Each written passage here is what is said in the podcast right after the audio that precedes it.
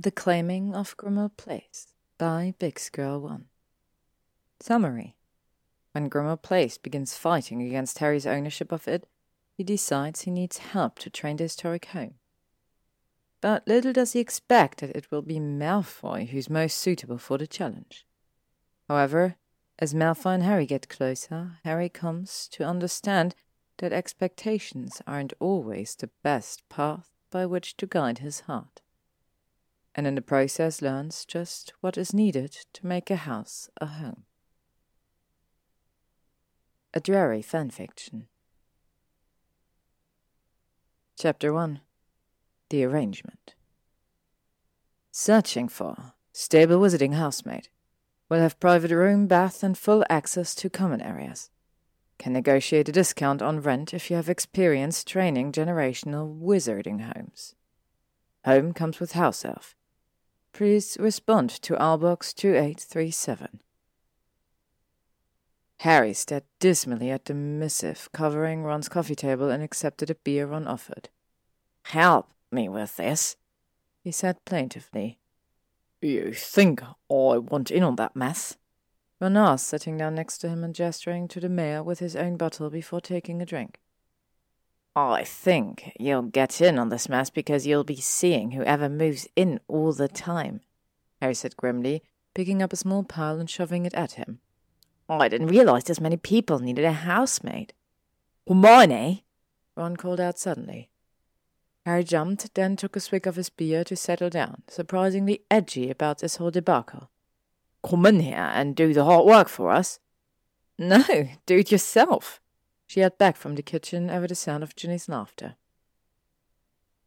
Wish Ginny would just move in, Harry muttered. He sifted through the disorganized mess in front of him and picked one up at random. Grimmauld Place has too many nargles for Luna.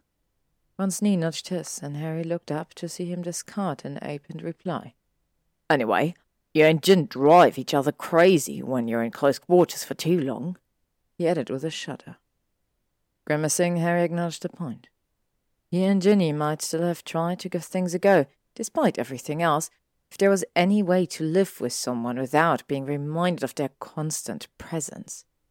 Their temporary cohabitation a year after the war had not gone well, even after they had decided to just be friends. You're too similar, Hermione's voice reminded him in his head. You need a run. Someone who complements you. But you guys grew up in a wizarding house, Harry said. It was a pointless argument, and they both knew it. Rachel says Grimmauld Place needs someone who did. Someone who cares about that crap. Mom and Dad built the burrow from scratch. All the magic that's in it is a result of spells, anyway. You need generations to sort the kind of shit that goes on at your place. Sell it. Ron advised flatly, eye skimming another piece of mail. It's awful, and you know. Hey, this one sounds pretty good. He handed it over. They have five cats. Harry tossed it aside. Can you imagine what the house would do to one pet that got on its nerve? Sounding marginally more sympathetic, Ron leaned back against the sofa and unfolded more mail. It's not getting better. It's getting worse, Harry said. It locked me out of all the bathrooms last night. In the middle of the night, Ron. I said pointedly when Ron sniggered. I had to piss in the garden. Paul kept staring. They complimented my dick. Then he threw a rock at me. Ron laughed harder, and Harry elbowed him, trying not to smile. Though he wasn't exactly sure how he felt about rooming with a married couple, he placed the response in the possible pile, which consisted of only one other reply, and picked up a new one. You could always find a flat. Ron's laughter died abruptly at his own suggestion voice turning somber. Harry looked at him, surprised. I'm serious, Harry. You could come stay with me and Hermione while you look for your own place. Grimmauld. He hesitated.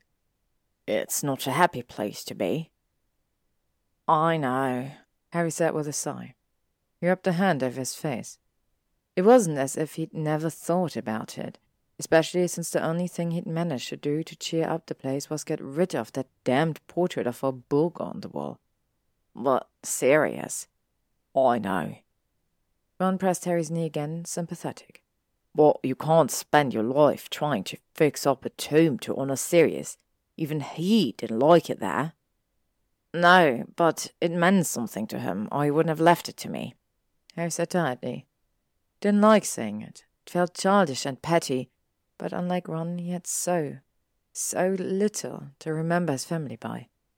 And Sirius, for as short a time as Harry had known him, had given him something.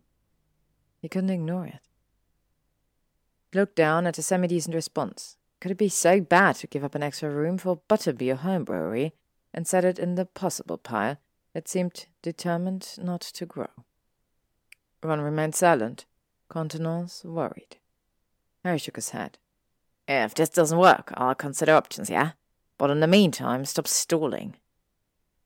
Ron relaxed a bit. He rolled his eyes and grunted, opening up another letter. He snorted.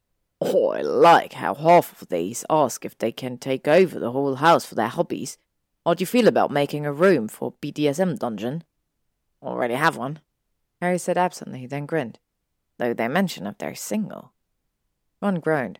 But do not joke with them about that. Merlin knows what kind of housemaid you'll attract when people find out they're going to be yours. Speaking of which, remind me to call Kingsley for permission to use memory charms if any of the interviews go badly. Harry said thoughtfully. He made a face and crumpled up a reply. No, he did not want to consider that creepy request about creature services. Thank you very much. I don't think I'll need to. If I ever make it to the interview stage, people have got to be better than this lot. But it can't hurt to have them, right? People were not, in fact, better at the interview stage. Out of the dozen people Harry had interviewed, he had to obliviate five what seemed just normal enough to make it past the initial meeting to be invited to take a look around Grimmauld Place. Most of them had figured out his identity immediately upon learning the address, despite the heavily crafted glamours he wore, which had been problematic enough. Two of them had followed his movements with such avidly bright gazes that he'd known he'd never feel comfortable showering if they lived there. One person had tried to nick a framed picture of him, Hermione, and Ron. Another yelled at Kreacher and told Harry with a lofty smile that that was what house elves liked. And even those had been better than the last horrifying incident, when a witch of about forty what seemed almost normal, but for a vague, musty odour of mothballs with the foreboding astringent tone of ammonia underneath, had confessed that she had been raised muggle, but would be willing to work off a break in the rent by other means. She then began calmly removing her robes, as if the matters had been settled. In retrospect, Harry felt a little bad about having panic stunned her, but gave a mental shrug. At least she wouldn't remember it and these had been the candidates he'd been hopeful about.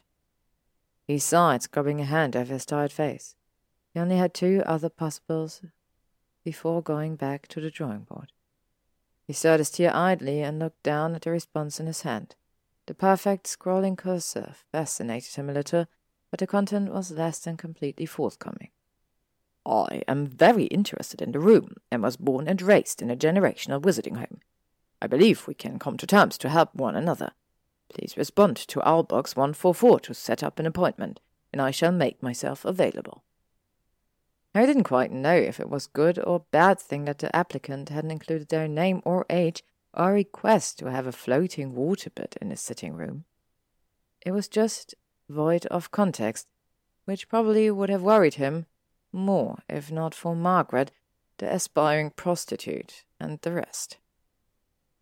Antsy for all this to be over with, Harry went to check the time again and heard the tinkling sound of the charms over Fortescue's door as someone entered. He looked up, mind going blank, as Draco Malfoy came in. He looked different than the last time he had seen him, just after the trials. Though still tall and skinny, he somewhat now resembled the Malfoy Harry remembered before the war healthy skin having lost that yellowish pallor of someone who'd been in a containment cell for a month. There was something else too, Harry thought, studying him. Maybe an ease in his own skin. Something Harry couldn't put his finger on. Cut his hair and wore it swept to the side and tousled now. Harry noted with some surprise. It was a good look on him. Hurriedly closing his mouth before he was caught gaping, Harry took a sip of tea for something to do. Malfoy's unsettling grey eyes landed on him, and he seemed to hesitate before striding over and taking a seat across from Harry at the small table he'd procured. Harry jerked, body going rigid and eyes rounding as he realized that Malfoy was here to see him. After too long beat, he recovered and decided to brazen it out. Hi, um, Potter, Malfoy said flatly. Shh, Harry hissed, looking around. Reassured no one seemed to have overheard, he leaned back in his chair and examined Malfoy closely. How do you know it was me? Malfoy shrugged, adopting Harry's posture. Picked up the menu with one hand and scanned it absently before setting it back down and taking a breath. The picture in your advert, he finally said. I didn't put a picture of myself in the advert, Harry said confused. No, you put one of the sitting room at Grimmauld Place. Malfoy said with a twitch of his lips. Which had more than one of my relatives on the wall. The fact that your glamour is shoddily done is just a bonus. You could have at least adjusted the style of your spectacles. Stumped for response, Harry stared at him for a moment. Oh, then you're really him, the applicant? Malfoy blinked at him slowly. You can't imagine you get someone who's better equipped to train a black family estate home. He paused, that sly curl twitching his mouth again. He forced himself to look away. Although I'll admit to being surprised that you need help with anything. Harry flushed. I have dozens and dozens of applicants, Malfoy. He lied. What makes you think I'd ever pick you? Took another sip of his tea, eyeing Malfoy over the rim of his cup. Malfoy looked distressingly unbothered. Because whatever problem you're having, I can help fix, and you know it, he said, arching one brow. He looked down and picked off an invisible piece of lint from his pristine turquoise robes. It should be fine. You testified for me. You obviously don't hate me any longer. Is that what you got from that? Harry asked. Neville's eyes darted up to his flickering inscrutably before swerving away. Harry sighed. Why would you even want to live with me? he asked plaintively. At that, Malfoy straightened a touch, narrow shoulder squaring. I think it'd be obvious, Mark, Harry supplied quietly. Malfoy snorted. Mark? Rolling his eyes, he leaned forward. You must have some concept of what it's like for someone with. someone who. He cleared his throat. For me. The last three years haven't exactly been a game of pick up Quidditch, socially speaking. But once it gets out that I'm housing with the savior of the wizarding world. He trailed off suggestively. Harry smirked. That's it then. You want to live with me because it will make you look good? He shook his head, an absurd bubble of laughter caught in his throat. You don't have any friends anymore, so you want to trade on the reputation of being one of mine? Once is other and always one, right, Malfoy? Malfoy looked annoyed. You say that as if it's a bad thing. He sniffed. And I have friends. Unfortunately, most of them are as unwelcome in many exclusive establishments as I am. We all try to kill me and or trade me over to be killed. Harry supplied, voice smart. He raised his eyebrows. Malfoy fell silent, and a flush climbed above the high collar of his robe, in stark contrast to his creamy skin. Harry watched it with a sense of gleeful satisfaction. He had often gotten to see Malfoy so off kilter he was without words. Made mistakes, I was going to say, he muttered after a moment. Looked equal parts furious and embarrassed, and Harry decided to ease off a little didn't actually want to provoke Malfoy into stalking away. At least not yet. How would people even know? Harry asked. That you were living with me, I mean. I tend to keep to myself, you know. I've got wards around Grimmauld that keep away reporters and photographers, and I certainly don't give interviews, so how would people even find out? Malfoy paused, then grinned, wide and smug and surprising. I would make sure they did, he said simply. Hmm. Harry muttered noncommittently. He stirred his tea a few more times. It was getting cold, and felt Malfoy's gaze on him, practically willing him to say yes. He hummed for another second and tapped his chin with his forefinger, just to be annoying, then finally looked back up. Malfoy's lower lip was swollen and slightly pink, as though he'd just released it from between his teeth. Harry shrugged. Do you want to see the house? Well, I'm certainly not paying you to live here. Malfoy said disdainfully after the tourist Kreacher brought them a fruit and cheese tray. He chose a fat grape from the offerings and popped it into his mouth, looking bored. Thank you, Kreacher.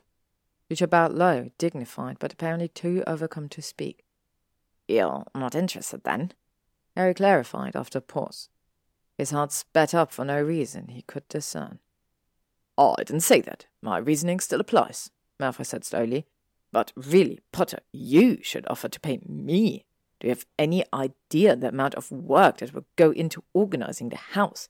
It's gone to such seed over the last, what, two decades? Harry nodded. Yes, uh, well. Malfoy lifted his shoulders, negligently debonair. He leaned against Harry's sofa as if he owned it, and Harry tried not to grind his own teeth into dust. What's your main problem with it, anyway? It won't adapt to Wizarding Space Editions or follow for updates to the plumbing. He looked around, the edge of a sneer caught on his face. Won't allow you to redecorate. It, ah, uh, Harry frowned. It locks me out of things and, um, trips me sometimes. Uncrossing his legs, Malfoy blinked at him and sat back up. But you're its master. Apparently doesn't think so. Harry muttered, aggravated. It doesn't have to, Potter. That's the way things go. If Kreacher pays you the house, he's bound to, must know it belongs to you from the eaves to the foundation. Malfoy said, still shocked. Right. Harry relaxed a little.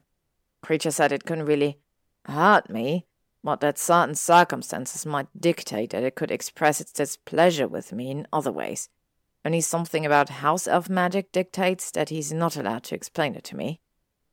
The house is seeking attentions, Kreacher said mysteriously. Harry Draco ignored him when he didn't go on. What ways? Malfoy asked suspiciously. Harry picked up a cracker to store. He smeared it with a touch of seasoned cheese and ate it, chewing slowly. By the time he'd swallowed, Malfoy's narrow look had faded into one of amusement. That was somehow worse. It. it. I blew out a hard breath.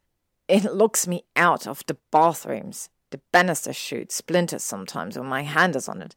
The cupboards rearrange themselves so I can't find anything. The floor tilts randomly and knocks me off the center, and I basically have to bother Kreacher any time I want something to eat, even if I've just bought groceries. They just vanish to who knows where. Only Kreacher's able to access them. You haven't taken control as master yet, Malfoy said thoughtfully. Have you? Bewildered, Harry shook his head.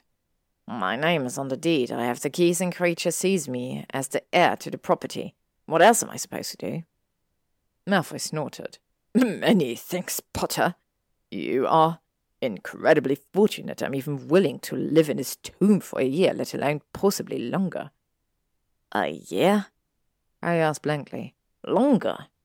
Well, I'm certainly not going to have you toss me out when you've gotten what you want from me, am I?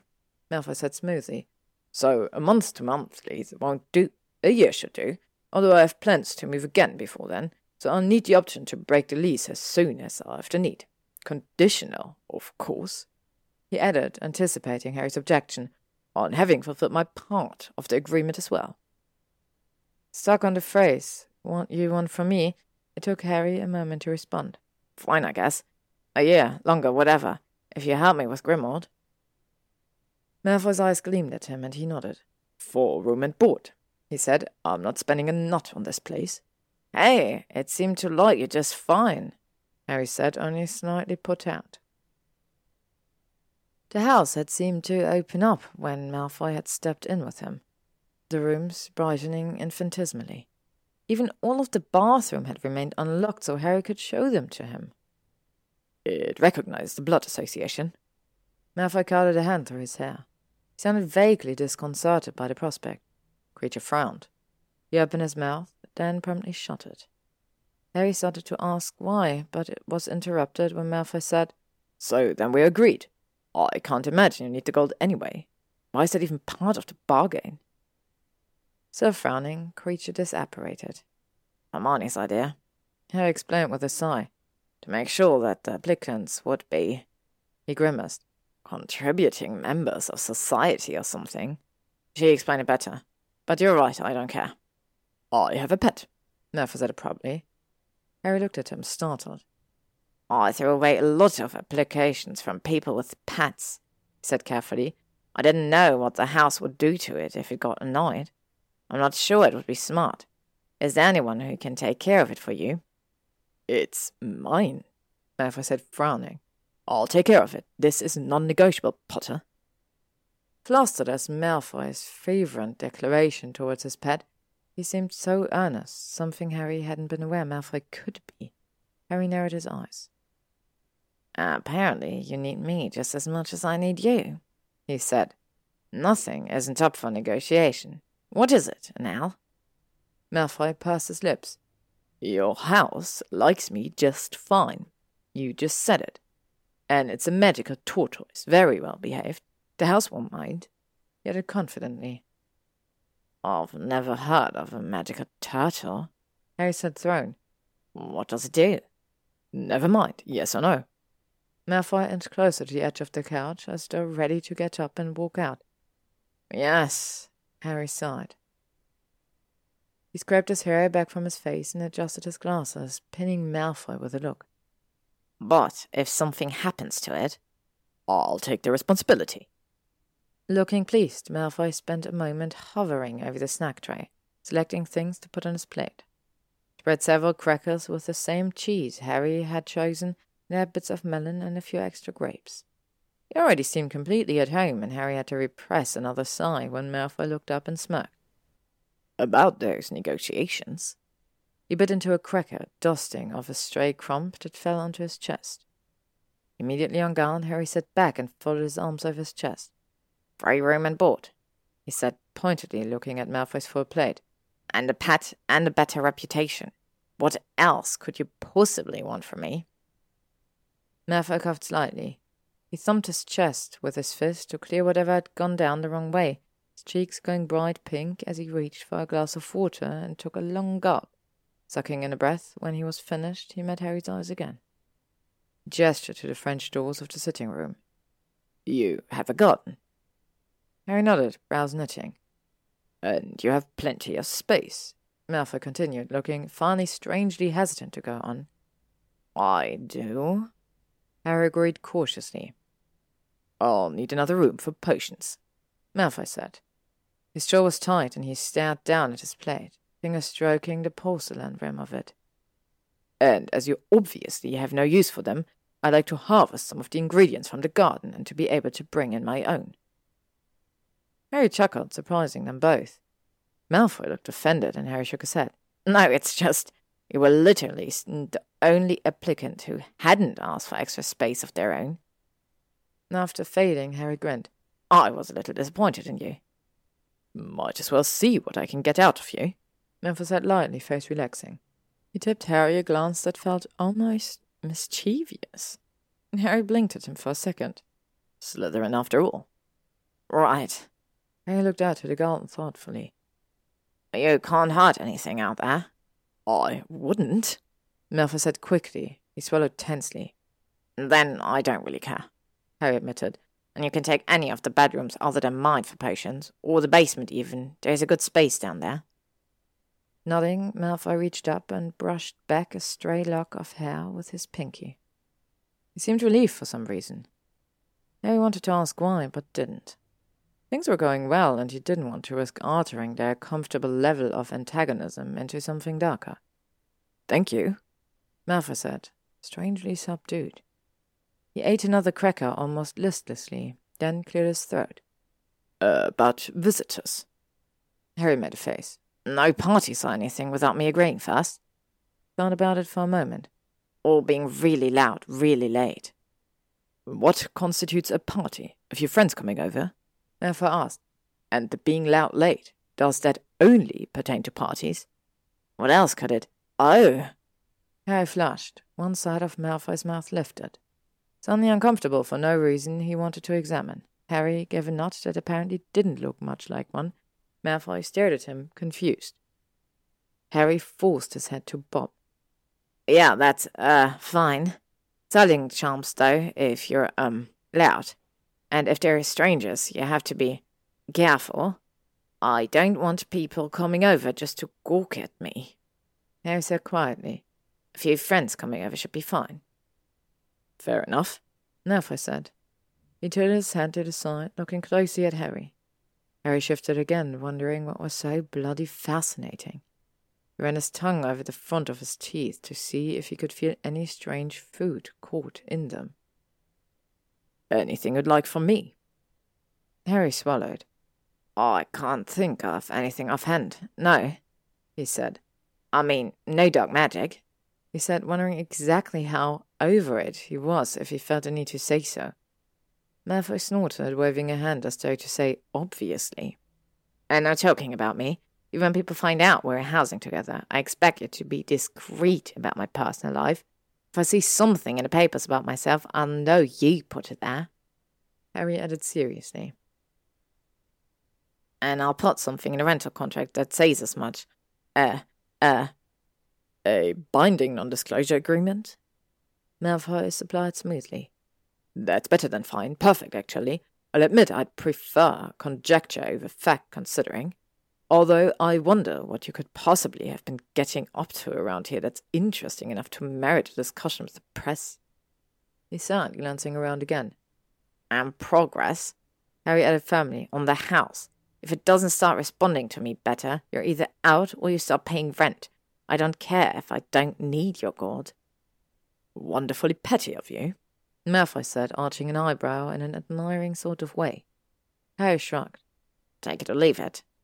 I'll take it, Malfoy said instantly. Harry looked at him, startled at the speed with which it had all been accomplished. They sat in silence for a few minutes, eating and darting wary glances at each other. When Malfoy's plate was empty, Harry set his own aside and ran his hand along the tops of his thighs to steady himself. He took a deep breath, determined to alleviate some of the tension. They'd be living together after all. So, uh, where have you been staying? I heard the manor. He broke off. Malfoy's face shuttered. Was taken for reparations, yes, he said after a pause. Not the best topic to have settled on, Harry decided with a mental wince. Then Malfoy rotated his neck from side to side, his narrow chest expanding against his robes. His face cleared a little. We have properties in France and Italy, of course, one in Japan, but I choose to stay here. Pansy I. I've been staying with her. He said stiffly, and just so you're aware, she is one of the friends I mentioned who will be visiting, so if you have any problems with that, you should say so now. Harry held up his hand in a placating gesture. Well, I just wondered. I don't care about Parkinson one way or another, he said. His voice lowered of its own accord as he met Malfoy's eyes. It was just one of a lot of stupid things that a lot of stupid kids did during the war.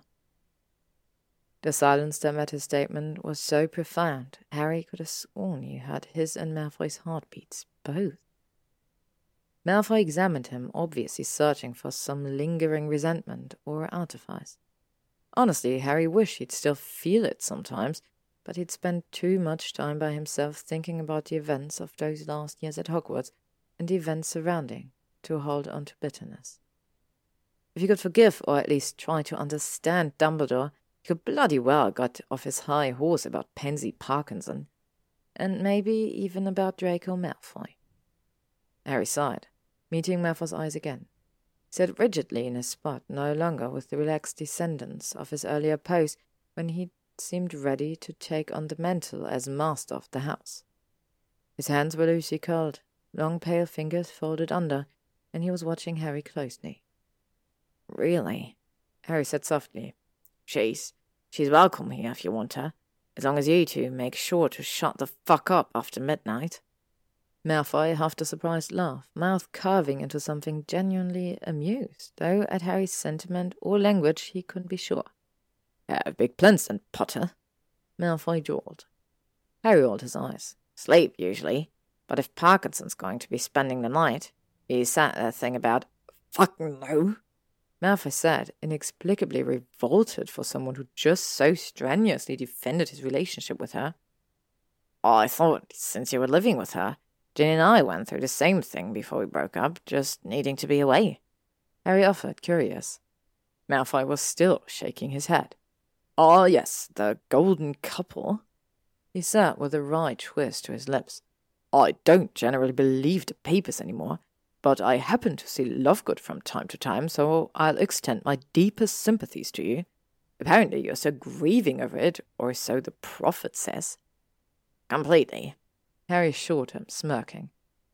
His eye skimmed up the lean line of Malfoy, from the reflective shine on his supple black shoes to the shoulders, which were slightly broader than they'd been the last time Harry had seen him. The difference in Malfoy that had eluded him before finally clicked. He was still lanky as ever, but had somehow filled out. His jaw had squared off a bit. His nose and chin were still pointy, but he looked like a man now. Harry drew his eyes up further and took in Malfoy's face, which had gone strangely alert during Harry's unconscious perusal of him. Their eyes locked for a long moment, and Harry felt a spark of something that he'd never thought to associate directly with Malfoy before. Malfoy seemed intrigued, bewildered, and just a tiny bit lost. Harry's voice came out husky when he asked, Why the note on Parkinson then? The silence stretched out between them elastically. Harry felt the throb of his heart in every pulse point in his body throat, wrists, ears, groin. Malfoy's Adam's apple bobbed above the collar of his robes, his throat long and pale. Not my type, he said inscrutably. I. I desperately wanted to ask what Malfoy's type was.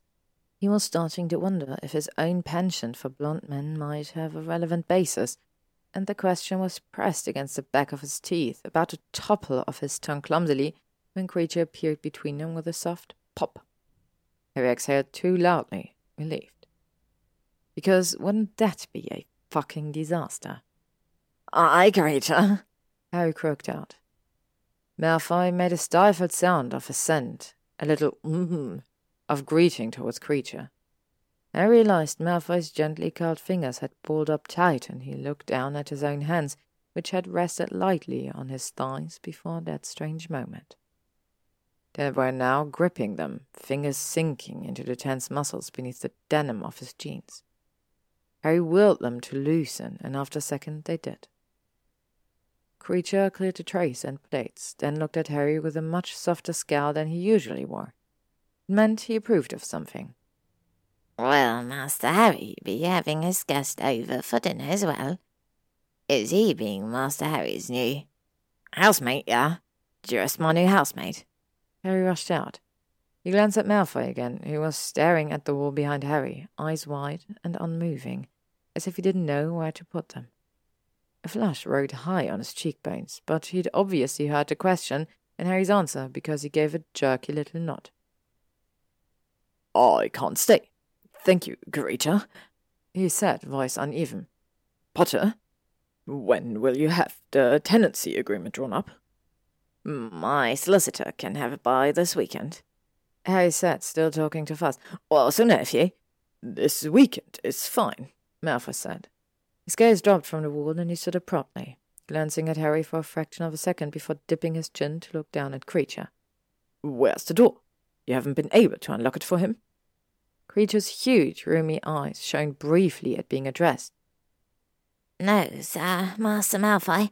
Kreacher's not being able to unlock the door when it is not revealing itself to Master Harry yet. He explained in a most incomprehensible dour tone. Was at complete odds with the expression of a near rapture on his wizened face. What door? Harry asked. He stood too, feeling at a sudden disadvantage, and stuffed his hands into his pockets. It hasn't even shown itself. Malfoy asked with a sneer. He tsked under his breath. Of course it hasn't. What door? Harry demanded again, trying not to scowl.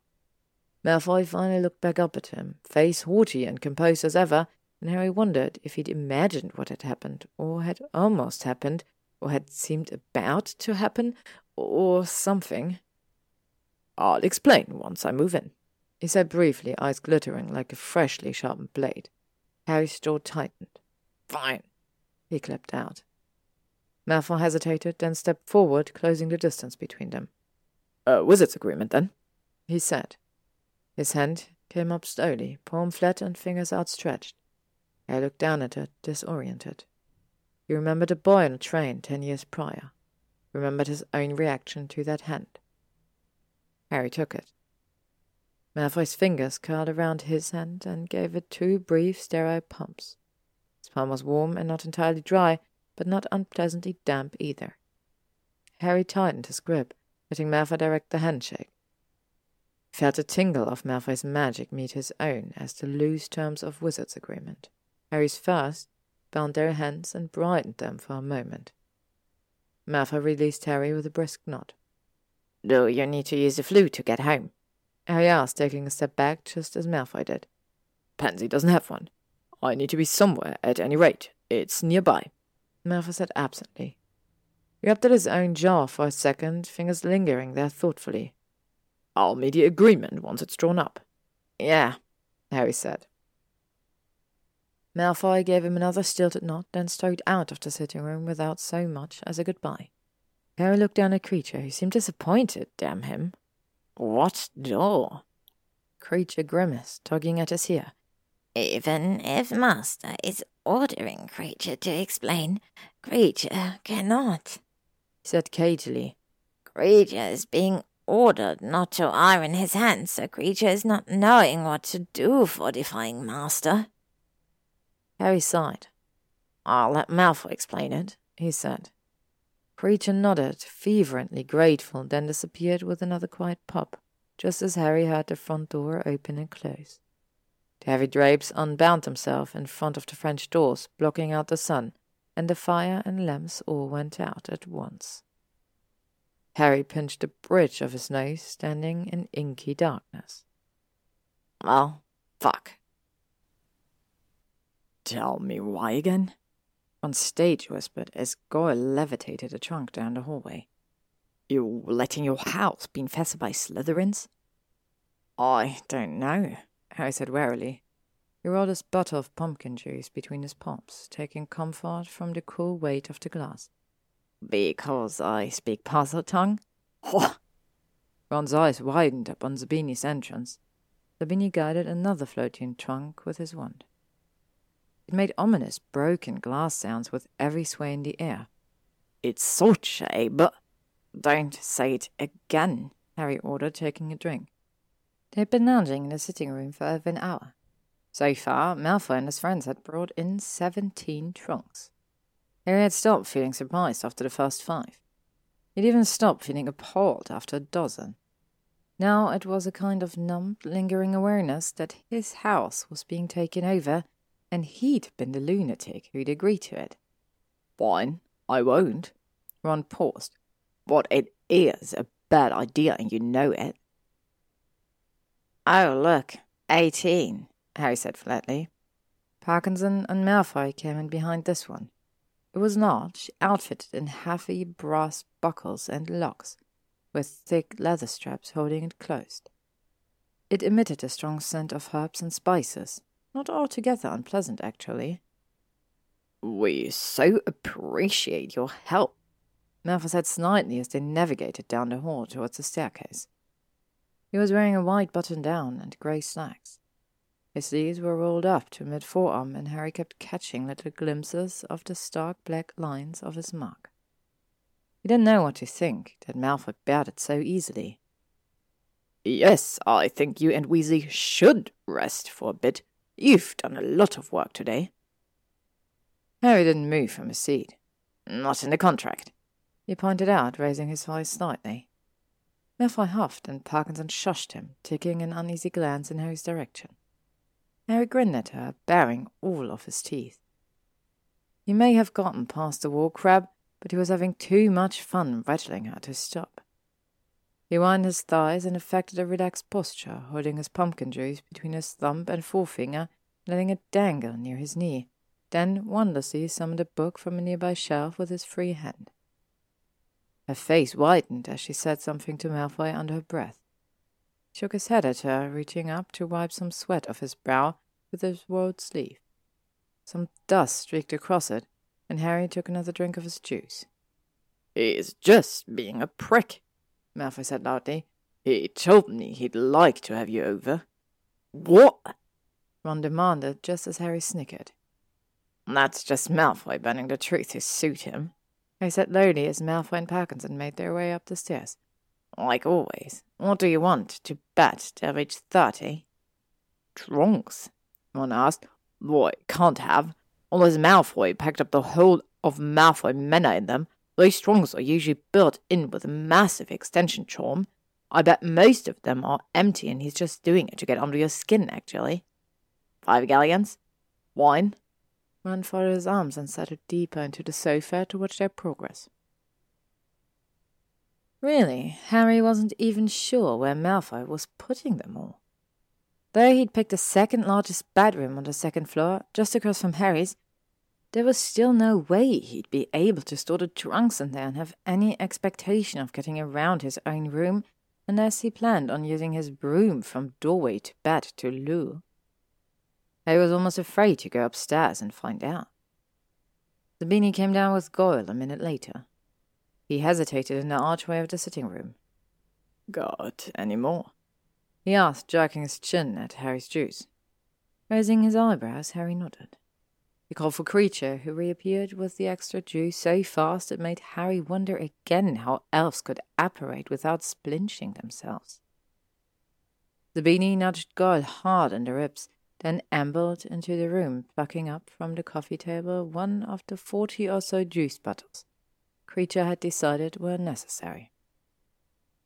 Goyle's hulking shape followed him slowly, and Zabini passed him a bottle. Took seats in the musty velvet armchairs across from the sofa, and all four of them stared at each other for a few moments. Nice place, Zabini said finally, face bland. Guy grunted, what Harry thought was supposed to be an agreement. Thanks, Harry said. I love it. It's a shithole, Zabini added. Oh, I know. Malfoy's getting a fucking raw deal on this one. Harry agreed immediately, cheerful at the prospect. I basically just have to put up with him, which I did for years, and he's got to make this place habitable for me. Think it'll take him very long. Ron snorted, coming out of whatever associating with Slytherin's coma he'd gone into. Zabini cracked a smile, dark eyes cataloguing to the ugly antique sconces on the walls the faded, peeling wallpaper, and the cobwebs that Harry was pretty sure had been spelled to stay up in the corner. But Goyle outright laughed, his wide, intimidating face going astonishingly merry before he caught himself, his laugh slightly softer and higher pitched than Harry would have guessed. Fate thought for a single second that Goyle knew how to smile. Harry and Ron looked at each other wordlessly, then turned back to him. What? Harry asked. Well, that was kind of funny, Goyle said.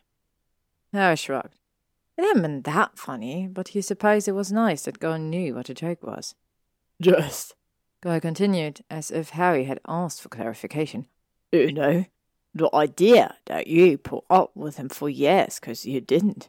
Not that he minds so much anymore. At least now he gets to. Wreck? Zabini said. Right, sorry. Goyle mumbled, subsiding. At a loss, Harry opened his mouth to ask what that had meant. It wasn't as if Malfoy had put up with him either, but Malfoy and Parkinson chose that moment to come trudging down the stairs. They stopped, gaping from the archway. Then Malfoy sniffed, dragging his forearm over his forehead again, and came in, picking his own bottle of juice and popping it open. He stood there, long throat, working silently as he drank it, then set down the empty bottle. Would you like one, Pansy? No, thank you, she said faintly from the hallway. Harry looked at Malfoy. He was decidedly messy. Unexpectedly dirty, that streak of grime still on his forehead, his white blond hair mossed and out of place. His shirt clung to his lanky body lightly, probably from sweat, and was harder than it should have been to stop staring, made worse by Ron's face when Harry accidentally glanced in his direction. He hurriedly turned to stare at Goyle, who, for the first time since Harry had met him, seemed the most neutral thing in the room. It's fine, Parkinson, Harry said, rolling his eyes at Malfoy's glare. Have some pumpkin juice. I don't like pumpkin juice, she called. It's imported from France, Malfoy said. There was a long silence, and then Parkinson came stomping into the room, as well as she could, wearing three inch heels. Her shoulders came back, red mouth flat and tight as she grabbed the bottle Malfoy offered. He opened it and started drinking, shooting Harry defiant looks the whole time, and Harry tamped down a laugh. I don't know what you're expecting me to do, he said mildly. Killer? Zabini, Goyle, Malfoy, and Ron all said at the same time. I am not, she said, nostrils flaring. I'm not afraid of him, of you, Potter. Painfully, Zabini added. She thinks you can do wondrous magic. I can, Harry said, biting back a grin. She thinks you're sneakier than you let on. Bob put in. Well, he is, Ron said. Harry threw him an appreciative glance. And she certainly thinks you wouldn't be punished if she were to vanish mysteriously, Malfoy said dryly, picking up another bottle. He sipped it more slowly, amused gaze travelling from Parkinson to Harry and back. That one's probably true, too, Harry said. You've been threatening me all day, Parkinson said. I haven't said a word to you. Harry objected, which was technically true, though it didn't really address what she'd said. Apparently, she realized that because she gave him a suspicious glance before tipping her bottle up to her mouth again. You didn't need to, she said resentfully. If you're still angry about the whole. Trying to hand me over to you. Harry started grinning again, but Malfoy cut him off. I literally didn't think he'd get under anyone's skin as badly as he did mine, he drawled, tapping Parkinson on the shoulder and giving her a censorious look. And Malfoy is going to be living here, Harry said, gazing at her with wide eyes. I wonder what I'll do to him. Don't think I haven't warned him of exactly that, she snapped. And if I could live together any longer, don't think I wouldn't make sure he didn't have to come here. Harry paused. What do you mean, if you could? More trunks, Malfoy said. He looked at his friends. Get off your lazy asses and let's just finish already. Goyle nodded and stood, lumbering out without waiting for anyone. When I said I'd help, I didn't think I was actually volunteering for physical labor. Zabini grumbled, but stood up anyway, too. He stretched, raising his arms above his head and twisting from side to side. Shirt rode up, and his low-slung jeans revealed a tempting strip of dark skin, and Harry took a moment to appreciate the V of his hip bones, covered in a fine layer of muscle. Then Ron nudged him, and Harry flushed guiltily. Took another sip of juice, hoping no one else had noticed his oogling, because the room had grown suspiciously quiet. He forced himself to look up. Everyone was looking at him with vastly different expressions. Parkinson had an unholy gleam in her green eyes, looked fascinated and way too delighted for Harry's comfort. Zabini was smirking and seemed rather smug. And Malfoy? Harry blinked. Malfoy looked furious. He set his half empty bottle of juice down with a definite thunk. Right then, he said flatly. Back to work. His face twisted into a sneer. From his height advantage of standing, he stared down his nose at Harry. I don't suppose you lot might lend a hand now that you've gotten some good practice being completely fucking unhelpful. Harry pretended to think about it. He considered offering when Goyle and Zabini had sat down, but Malfoy's tone grated on his nerves. I don't know, I still feel way too helpful for my own good. I probably should practice some more. Ron? Yeah, not gonna happen, Ron said. Malfoy huffed, glaring at them in turn, grabbed Pansy's arm and hauled her out of the room, ignoring her little squawk of protest. Call me Blaise, Zabini started, smiling at Harry slowly. Blaise! Malfoy barked from out of Harry's sideline. Don't get ideas, you're wrong. Blaise shrugged and strolled out. What? I wasn't. I know full well how. Harry heard him say from the hall before his voice faded away. Harry sagged into his sofa and tipped one look, then glanced away. I'd be more grossed out over you checking out as a beanie, I muttered quietly. If you hadn't been even worse about Malfoy. Really, Harry, why him? What? Harry asked, trying to brazen it out. Oh, God. Ron suddenly moaned, covering his face with both hands. Oh, I wish this didn't make as much sense as it does. Oh, I should have fucking known, shouldn't I, when you told me you'd pegged him to live here? Hermione's going to give me that look. Irritated, Harry shook his head. What? He asked again, sharper. It's a bad idea. Answered again, rather than answering him. He still. He is who he is, Harry. No matter what you might are. He coughed, a flush spreading up his cheeks. You know, think he looks like or whatever. Seriously, go after Zabini before you think about doing anything with Malfoy. I wouldn't. Harry lied defensive. His ears grew scorchingly hot when Ron simply looked at him, almost sympathetically. Harry winced. I really wouldn't, he said again, lowering his voice to a whisper. Just because I might find him attractive, I I wouldn't. He's going to be living here. That wasn't the reason I picked him, you know. It would make things awkward. Besides, he's maybe not even into men. What do you mean, maybe? Ron asked instantly, latching onto that with an intensity that left Harry wanting to kick himself for the way he revealed too much when he got flustered. Ah, I don't know. There was a a second one I thought that maybe he was. Well, it doesn't matter. He insisted he's Malfoy, Ron. I mean, he did write Hermione that letter apologizing for calling her mudblood and for what his aunt did, and he testified against the remaining Death Eaters too. And I guess he talks to Luna some, so he can't be all that bad, bud. Stop it. Ron sat miserably, burying his face in his hands. Oh, I swear to Merlin, Harry.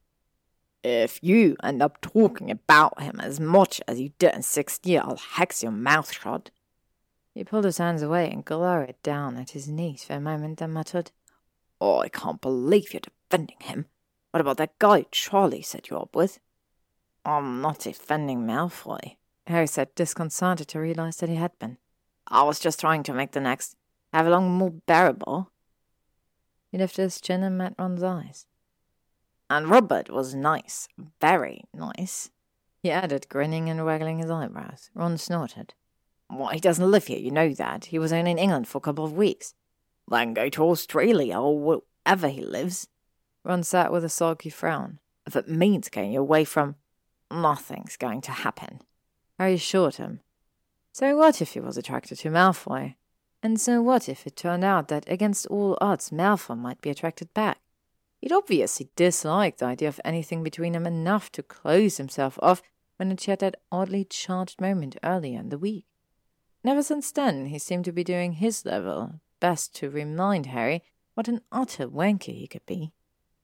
But Ron didn't look all that reassured, so Harry added, Really?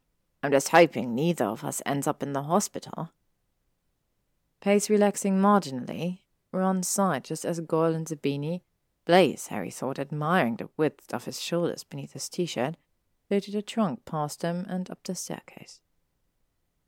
He could hear Malfoy and Parkinson bickering in the background, and they came into view as well, passing the room with a small series of cases stacked tightly together. Does these count at one? He wondered aloud. Or as four? Ron opened his mouth to respond, but clicked it shut when Harry's Floo flared to life. Hermione stepped out, looking concerned as she dusted herself off, heading immediately over to Ron's side. Are you not done protecting Harry from dark wizards yet? Oh, I told you. I was just coming over here because Harry got a new batch of that fancy pumpkin juice. Ron sat leaning into her when she sat down beside him. Not embarrassed, and Harry felt a rush of fondness towards him because, of course, protecting him was what Ron had meant to do when he'd suddenly mentioned listening to a repeat cannons game on the wireless today, which they hadn't even turned on for a moment. Right, Hermione said, tossing a half grin Harry's way. He returned it and leaned forward, snagging a bottle for her too. Want some fancy pumpkin juice? Harry asked, and she laughed. Ron flushed darker. Well, it sounds paranoid now, he muttered under his breath just as Blaise and Goyle came back downstairs, followed closely by Parkinson and Malfoy, who were breathing heavily. Murden, Hermione said. Why have the pair of you taking a break when they're still moving in? Ron and Harry exchanged glances. We are. Ron started just as Harry said, Well, you know. Her mouth drew down in a mew of disapproval. Do you mean to say you've been watching them move in for over an hour, and neither of you have lifted a finger to help? She demanded. Harry, I am Malfoy. I know you two used to really, but. She sighed, brushing her curls one handed. He's going to be living here. Is that really the best way to start things off? We didn't want to get in anyone's way. They tried weakly. Ron nodded empathetically. Besides, it's just mean to watch people do all the work without pitching in, Hermione said, sounding put out. Her elbow connected with Ron's ribcage, and he gave a little oof as she stood, smoothing down her shirt. Which you both know, she said pointedly, then walked out of the room. Harry heard her soft voice greet someone and closed his eyes briefly, wondering how badly it would reflect on them if they just sat there and watched her too. But Ron was already standing and sighing heavily, which didn't bode well for his support system. It was one thing to have someone with him, as he didn't help Malfoy and his friends, but being the only one not to pitch in would look just plain bad. Come on, Ron said wearily. There's probably only a few left. Don't want nothing, it's more than forty. Harry muttered, getting up. Ron made a sound of disbelief, but trailed after him. There were forty-six. Five hours later, Harry lay sprawled on a sofa, sore and dusty from head to feet. After Malfoy had grudgingly accepted his and Ron's help, thinking Hermione more profoundly than Harry really thought necessary, they made relatively short work of levitating the remaining trunks and furniture up the stairs, when the mystery of storage had been revealed. Apparently, Grimmauld Place had expanded Malfoy's dressing room for each trunk. It had looked like a storage unit by the time they were done getting everything in. Malfoy had just looked at him disdainfully when Harry asked about it and said, That's what the house ought to do, and it knows that I know it. Then you better start teaching me. Harry had snapped, unaccountably annoyed and more than a little convinced that Malfoy's bedroom had gotten larger as well. Hermione had eased the tension by suggesting they organize, which no one but Malfoy had been interested in, but not one of them could find a way out of either. But with every direction Malfoy gave on where and how the trunks should be organized, house responded, shuffling around until there were units within units, small cubbies and larger shelving spaces on the back. They'd organized and reorganized until Malfoy was satisfied and everyone but Hermione was exhausted. And then they'd all collapsed in the sitting room, talking dully and drinking the massive amounts of butterbeers Kreacher had insisted on supplying everyone until Blaise and Goyle had said their goodbyes, and Parkinson had reminded Malfoy that she wasn't going to be taking care of his tartar for a single second. That had spurred Malfoy into action, seemingly the only thing that could at this point. Looked twice as naked as anyone else, and no wonder really, loath though Harry was to give him much credit in the does physical labor category. But he worked hard. Harry had seen it with his own eyes, and didn't even spare the time to do much more than cast a swift cleaning charm over himself before walking out with Parkinson and grumbling under his breath about the uselessness of friends. Harry let himself drift, feeling drowsy, the fire crackling merrily a few feet away. It lit up of its own accord after Ron and Hermione had taken their leave. The house had had such a. welcoming feeling to it all day, warm and cozy, like a home should feel. And he considered falling asleep on the sofa, which suddenly felt massively more comfortable. The worn cushions softer, the cracked leather supple. The sound of the front door opening caught his attention, and Harry blinked, wondering if he'd actually managed to doze for a few minutes. He nudged his glasses up higher from where they'd slid to the bridge of his nose and waited, but Malfoy didn't come marching through immediately. Instead, the sound of creaking occurred, quietly at first and then louder. The light from the street lamp outside suddenly got brighter, widened. With disbelief, Harry realized that the house was expanding the door to strange proportions to let Malfoy in. Sat up, dust falling from his hair in a soft, silent puff, and shook his head in shock. Because Malfoy didn't have a turtle for a pet. That's uh, a. Harry pointed, words failing him. Potter, meet Francis. Malfoy sat calmly, levitating the giant fucking tortoise in front of him. The thing was unrealistically huge. It had to be at least a meter long, its dusty green brown shell bulbous and overwhelming over its scaly legs and protruding head. It blinked docilely as Malfoy floated him into the sitting room and then carefully set him down in the middle of the rug. My tortoise, Harry scrambled to standing. What? What did you? That's not a turtle. I never said turtle, Potter. Malfoy said. He reached into a pocket of his trousers and pulled out what looked to be a handful of small blossoms, then held his hand under the tortoise's mouth. It paused, then slowly reached its neck out, opening its mouth and taking the flowers from Malfoy, jaw working. Malfoy stroked its hair with the tips of his fingers an exasperatingly fond expression writ across his face. I said tortoise, a Galapagos tortoise to be specific. He won't be any trouble. Trouble? I demanded. Shouldn't it? I don't know, be on the Galapagos Islands or something. How are you expecting to take care of it? How did you even get it? God damn it, Malfoy. If I'd known you were going to pull some kind of stunt like this. Malfoy flicked him an irritated glance. It's not a stunt. He's my pet, and Chance take care of his climate regulations just fine. We had him at the manor. He's been with my family for almost four generations. The peacocks were easy to find homes for. Merlin knows why they had horrible temperaments, but no one had the experience to take care of Francis. I wasn't going to just send him back to the island, thank you. He's domesticated, and magical as well. Besides which, I had never gotten to properly take care of him growing up. My father preferred the elves to do all of it.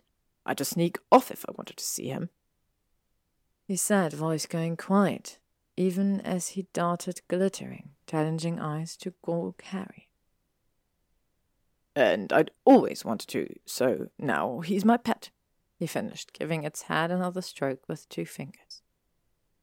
Harry ran a hand through his hair, releasing a small cloud of dust couldn't pretend to be comfortable with that glimpse into Malfoy family dynamics, but having had it, he couldn't find a proper way to say, No, of course we're not keeping a completely unsuitable pet here. Instead, he said, How is it magical? Tortoise magic is very mysterious, Malfoy said cryptically. Which means what? Harry asked, staring down at the placid beast which had stopped chewing and was beginning to investigate the rest of the room. Albeit at an incredibly gradual pace, thick stubby legs barely pushing against the floor. It's not dangerous. Of course not. Malfoy sounded offended, and Harry looked up at him. His lip was curled in the beginning of a sneer. Then what? It's none of your business, Malfoy said vaguely, lifting his chin. He looked at the tortoise affectionately. Harry narrowed his eyes. He doesn't do anything, does he? Malfoy's cheeks reddened. Of course he does. As I said, he's met. Have you ever seen him do anything magical? Take post, for instance, build wards, fly? Harry asked. Um, your trousers. My trousers are all tailored. Malfoy snapped. And he's still not quite a hundred. Plenty of time for him to reveal what his magical abilities are, if he chooses to. Tortoises are very private. Not that it matters. He stipulated in the lease contract he's mine, he'll stay here. Malfoy? Malfoy looked at him and Harry huffed out a sigh. Oh, I thought he'd stay with you in a tank or some such thing in your room. Don't you be ridiculous, Potter. He barely fit in through the front door. I'm not like to get him up the stairs without major architectural restructuring on the part of the house, am I? Scoffed, sounding as though Harry was the one being unreasonable. And this is why he can have access to the garden. The French doors are wide enough to accommodate him, and as I said, he's very well behaved, so. Harry pressed his fingers to his eyelids behind his glasses. When he pulled them away, the tortoise was still there, and still taking far more space in the sitting room than a tortoise should. He'd stopped roaming, though, and looked up from the vantage point of Harry's shins to Harry's face, black eyes reflecting the light of the fire. Fine, Harry said, mostly because he had no other recourse and it was likely an exhaustion induced dream. He'll stay here, but he's not magical. Of course he'll stay here, Malfoy said. Shoulders came down a little, and only then did Harry realize how stiff they'd been, how much tension Malfoy had been holding himself with. And he is so. Flicking another irritated glance in Malfoy's direction, Harry slowly lowered into a crouch and met the beady bright gaze with his own. Hi, he said softly.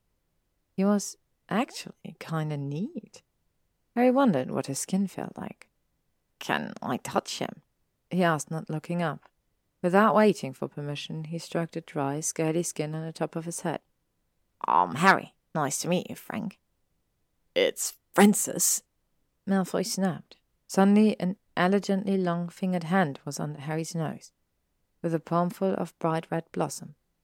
Give them these. He likes them. What are they? Harry asked dubiously. He took the flowers, aware of the way the tips of his fingers ranked over Malfoy's palm. He reached them out and put them under Frank's mouth, who finally broke his gaze and leaned down to eat. Flowers? What do they look like? Malfoy asked. Harry snorted. Fine.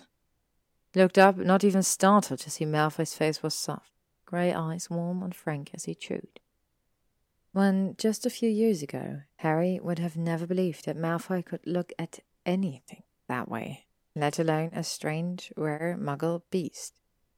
He's nice. Malfoy sighed and folded his arms. That's what I've been telling you, Potter.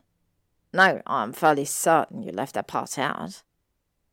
Harry stood, after giving Frank's head another couple of gentle strokes. You said he was well behaved and magical and wouldn't be any trouble, and I'm only convinced of the well behaved part so far. But he is nice, Malfoy. Well, yes.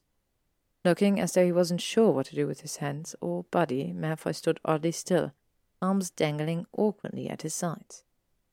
After a moment, he nodded again. He'll be fine here, but I'd better. Oh, right, oh, Harry said after a beat. Bed. It's been a long day, Malfoy said. Um, yeah, I guess we could put off house lessons until tomorrow. I admitted. The drowsiness that had vanished upon Frank's arrival hit in again full force. It's been well mannered tonight. We'll start tomorrow. We'll start when I can, Malfoy corrected. He didn't sound mean, just tired. I'm otherwise occupied tomorrow. Oh. A little deflated, Harry nodded silently for a second.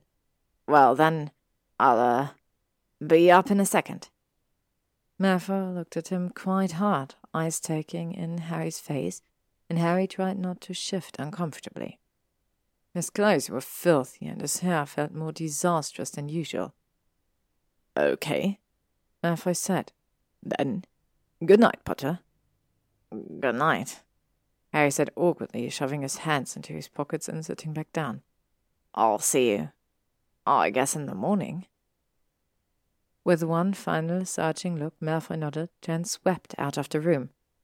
Harry heard the gentle tread of his feet on the stairs and let his head fall to the back of the couch with a sense of incredulity and pending doom.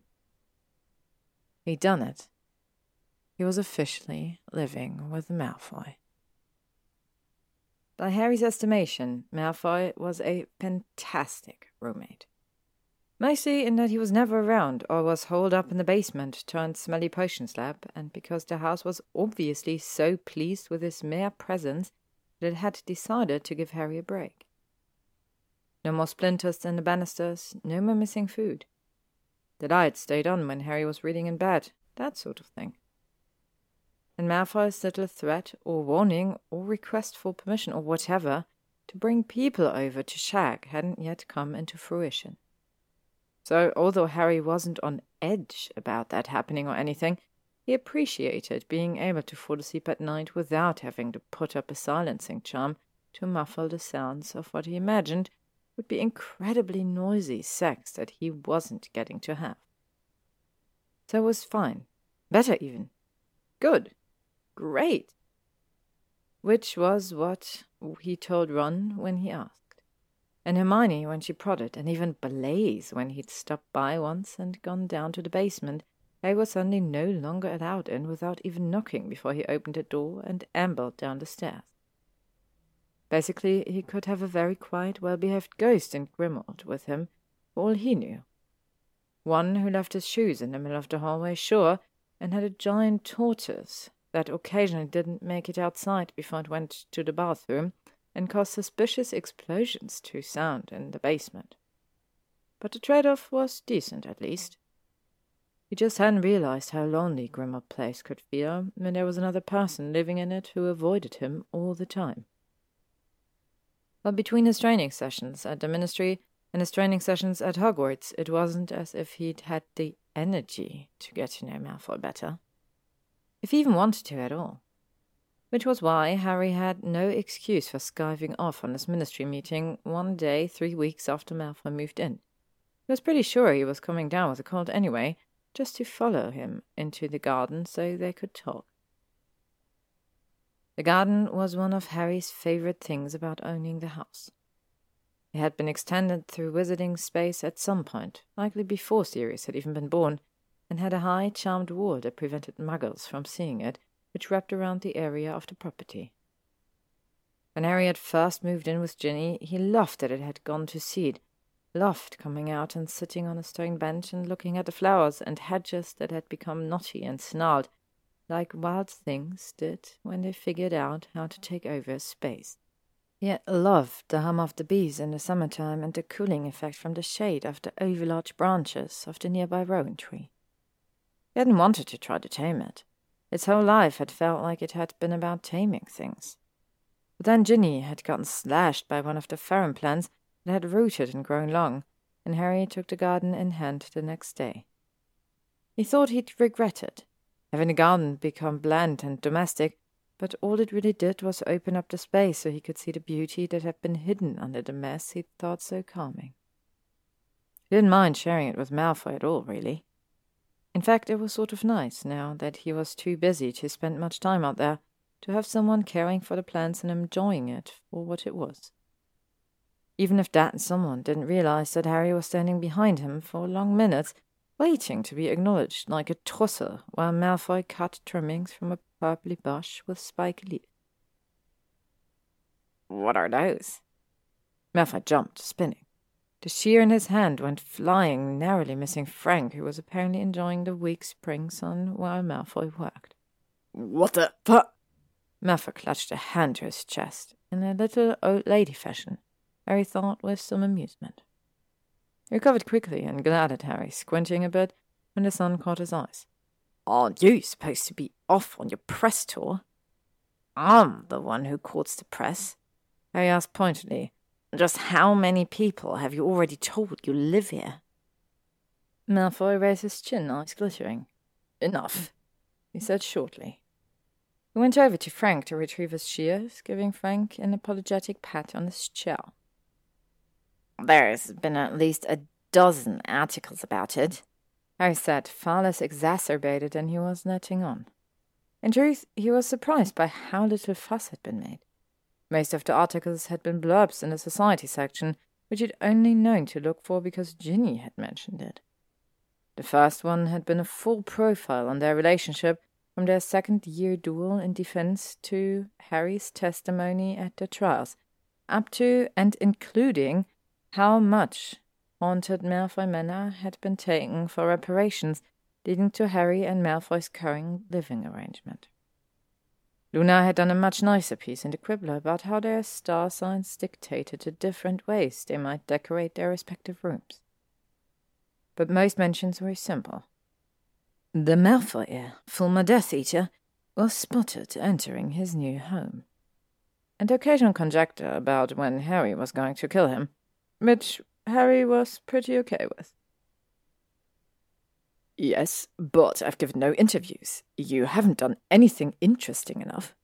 Malfoy said coolly, then at him a sidelong smile. Yet?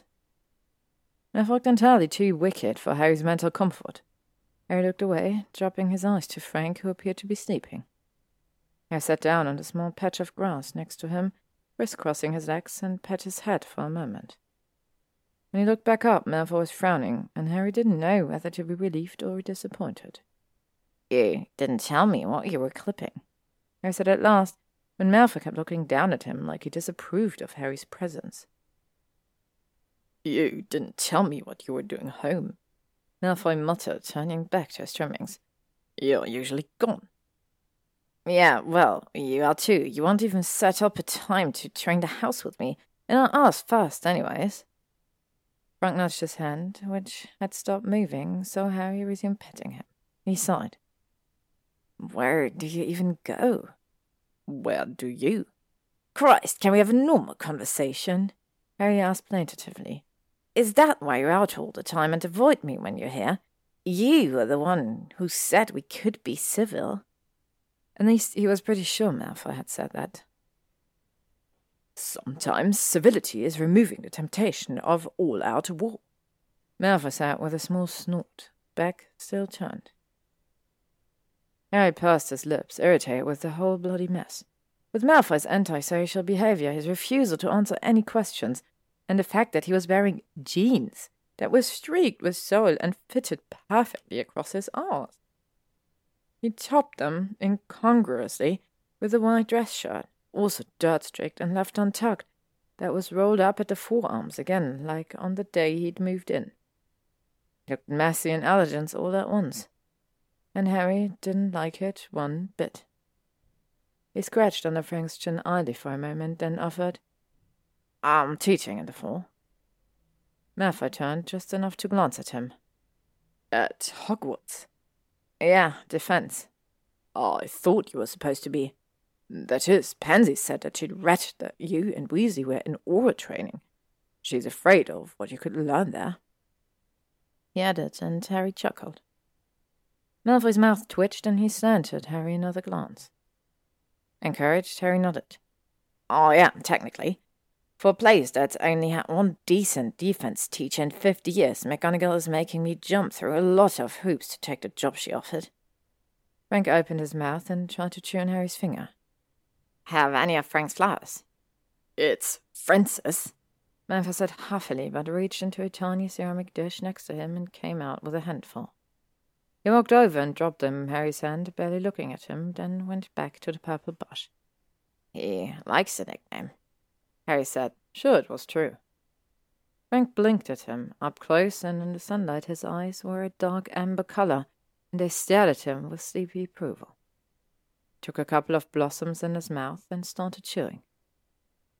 You're good with him. Malfoy paused and began snipping the plant again. I like having him. Very smart, not looking up. You're different. The sound of shears halted and resumed. How so? Malfoy said, excruciatingly polite. I don't know. I didn't think of you as the type to move your own boxes or clip your own ingredients, even. Harry confessed. I like doing things on my own, Malfoy said after a moment. I just wasn't aware of how good it could feel. I was taught, well, Oh, I prefer not to have things done for me anymore. Not knowing what to say to that, it was so far the most personal thing either of them had revealed to each other, Harry simply nodded and said, Anyway, she wanted me to brush up on some of the basic stuff I might have missed. or had not much cause to use. You were rather busy, as I recall. Malfoy said. Harry stared up at him, inexplicably pleased. Well, yeah, that too. But there are some advanced things that will help with seventh year classes and such, and well, that's where I go during the day. Sometimes Hogwarts, because there's a ridiculous amount of paperwork and training and things to do before the fall. He paused. Now you. Now me what? Malfoy turned to face Harry, bewildered. Now me go to Hogwarts. I've been, thanks. No, I just. I told you something. Harry said, irrationally amused when Malfoy's confusion bled away to replace with that same shifty gaze that Harry had been so annoyed by only minutes prior. Now you tell me something else, he demanded. That's how civil conversations work. Malfoy stared at him for so long, Harry wondered if he'd accidentally hexed his own mouth shut somehow. Then, abruptly, the spiny parts of the purple leaves are good for indigestion. I think I'm still working out the formula for them. But they have buds that are good for stomach ailments, and the whole leaf is sometimes used in a potion for someone who's been internally splinched, so it's an educated guess. Disconcerted, Harry focused on rubbing Frank's head for a minute. He was only curious about how often people were internally splinched, but shook his head. You? I thought the potion thing was just a hobby. Well, I don't make a living at it, Malfoy said stiffly. He looped the cord of the small leather bag with his trimmings around his wrist. But that sounds, I don't know, professional, like Snape, he murmured. So? Malfoy looked at him, eyes sparking. So, nothing? Harry shrugged.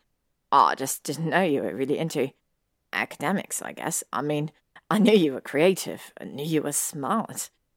He broke off, heat rising in his cheeks. Malfoy continued to look at him for a moment, then suddenly lowered and mirrored Harry's seated position. Laid one hand flat over Frank's shell. Then, with only a trace of smugness in his smile, asked, what finally made you recognize the obvious?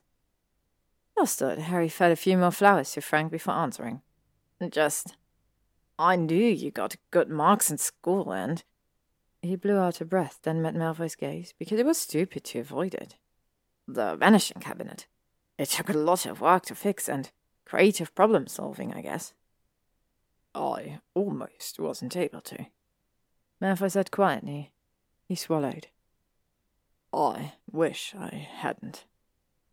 Yeah, me too, Harry admitted.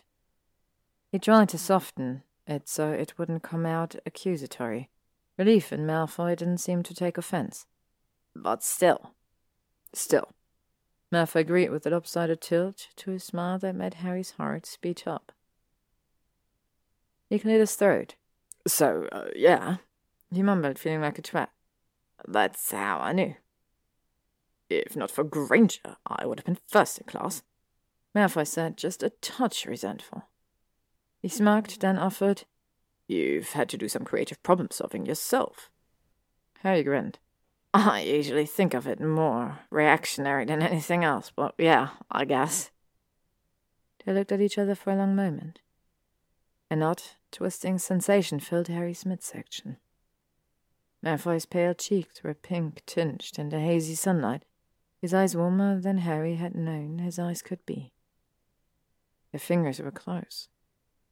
He could feel the disturbance of air against the tips of his, resting on the edge of Frank's shell as Malfoy began to pet him. Harry wondered if he touched him, if Malfoy would feel as cool as he usually looked. Wondered if Malfoy would be receptive to it. All he had to do was extend his fingers a little and they would brush. And then he would know. Just kiss him, snapped Paul from behind a giant pot of asphodel that Malfoy must have brought with him when he moved in. Harry jerked his hand away and glared.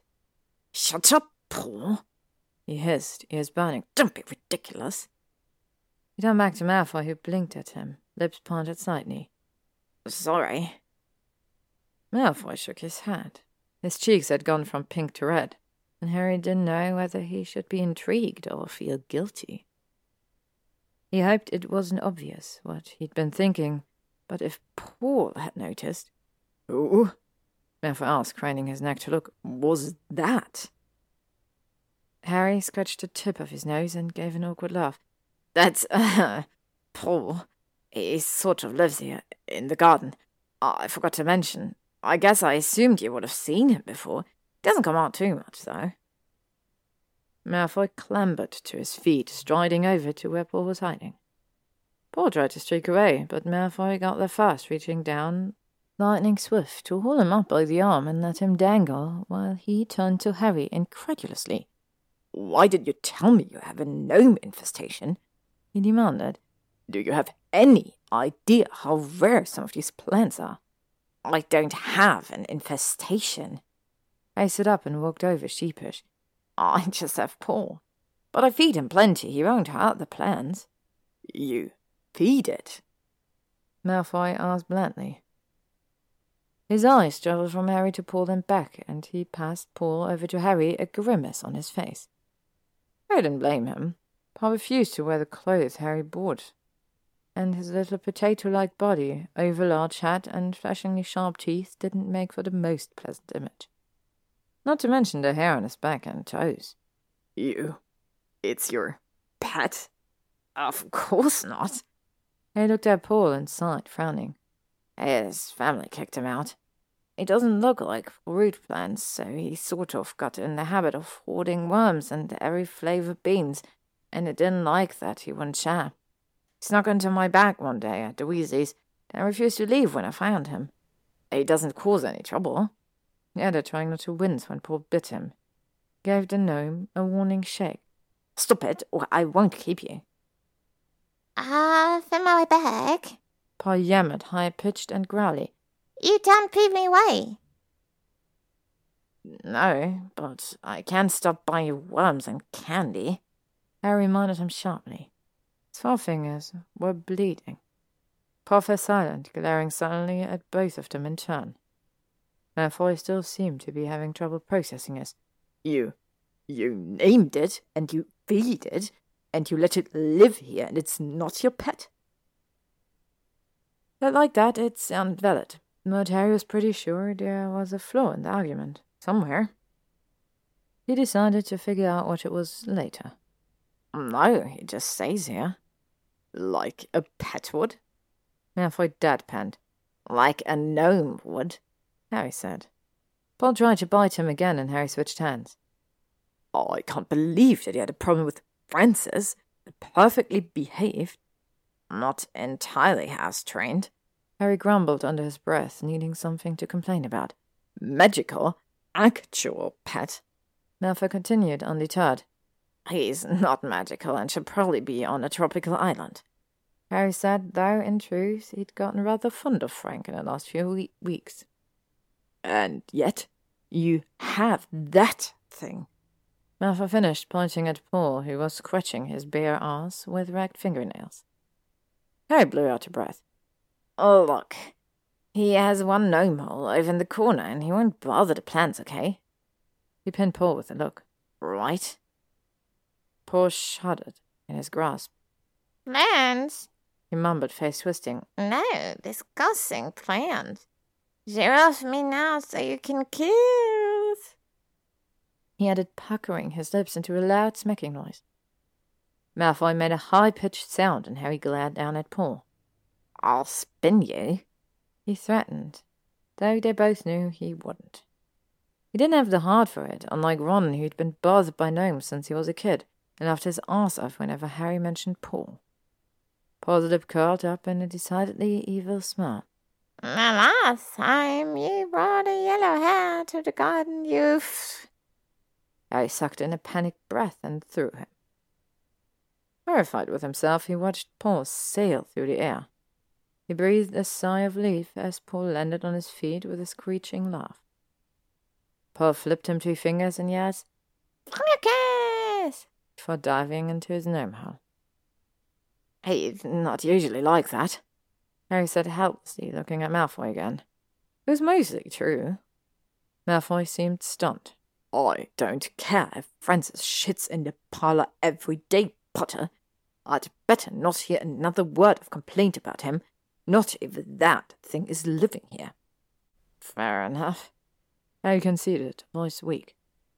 He wiped his hands on his jeans. Paul's preferred bathing method was standing out in the rain on occasion, and then shoved them in his pockets. He felt defensive and off kilter, and he stared at Malfoy, not remotely sure what to do when Malfoy's shock began to fade and he suddenly bent forward at the waist, dissolving into laughter. Salazar! He hooted, clutching his stomach.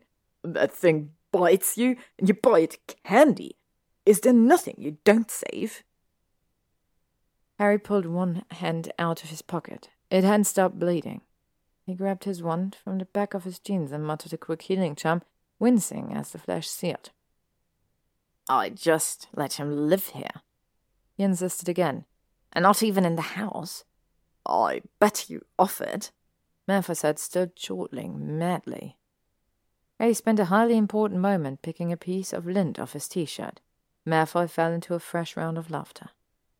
He wiped his eyes with his knuckles, face flushed and open and amused. I'm just glad it doesn't have its own room and that you haven't outfitted it in a tailored wardrobe. Harry blushed, mind straying to the clothing Hermione had helped him pick out, then smelled to Paul's approximate size. He decided not to mention it, even though in his opinion a close gnome was better than a naked one. Malfoy's laughter finally died down, and he looked at Harry for a few moments, still grinning. Glad to have amused you. Harry mumbled, surprised to find that he actually was. Yes, uh, thanks for that. Malfoy huffed again lightly, one little, almost giggle. His eyes sparkled in the pale sunlight, and Harry sucked in a lungful of air, being suddenly light-headed. Malfoy cocked his head to the side, lips quirked. So, would you bring it to the garden to do what with now?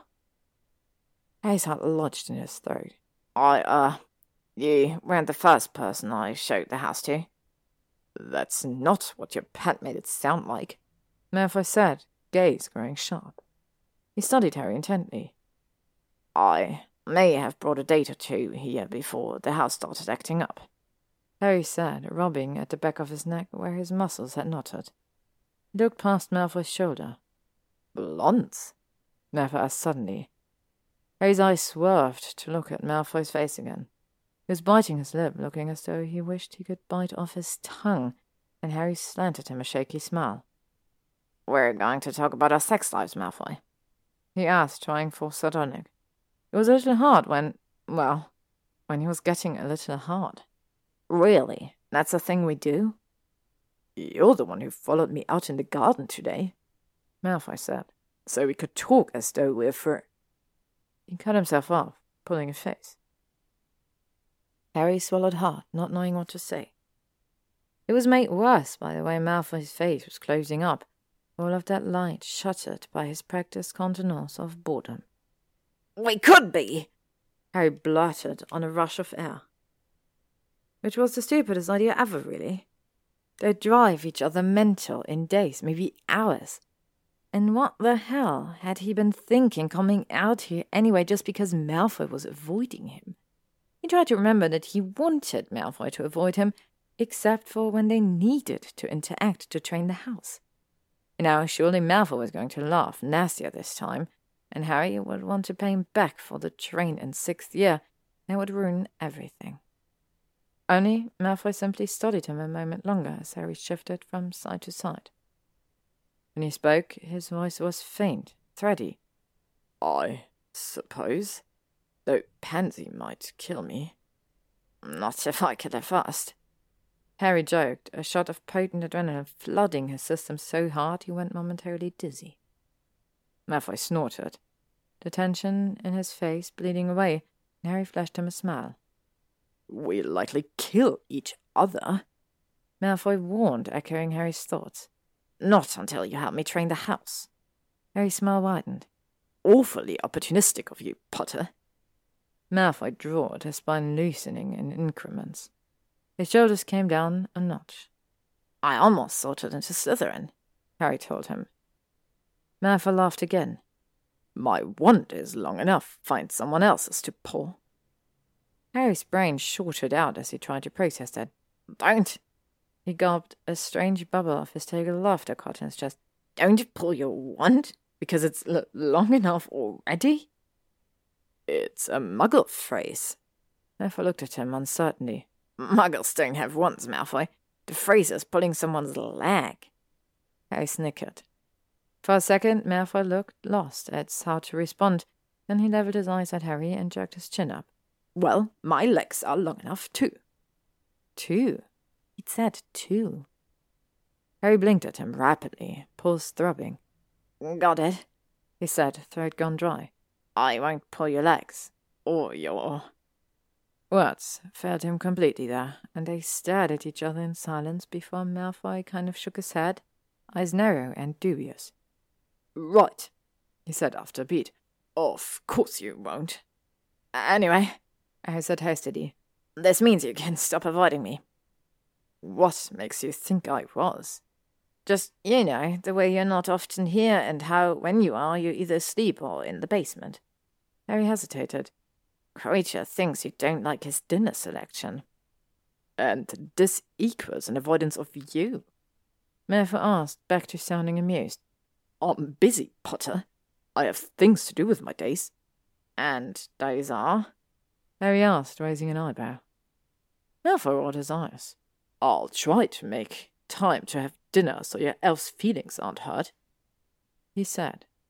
He stepped to the side, breaking Harry's gaze. Francis is ready to go inside. Oh, okay, yeah. Unsure what exactly they had agreed upon, it seemed like a lot and yet nothing at all that Harry could pinpoint. I watched Malfoy levitate Frank in through the French doors, then glanced at Harry once more before heading up the stairs to his room. Harry went into the parlor on slightly unsteady legs and sat down heavily on the sofa, staring at Frank and trying not to be bothered that Malfoy didn't want to tell him what he did when he wasn't home. From somewhere he heard the insidious whisper. You should have kissed him. Shut up, Paul, he yelled. Flicked his wand, and the French doors slammed shut.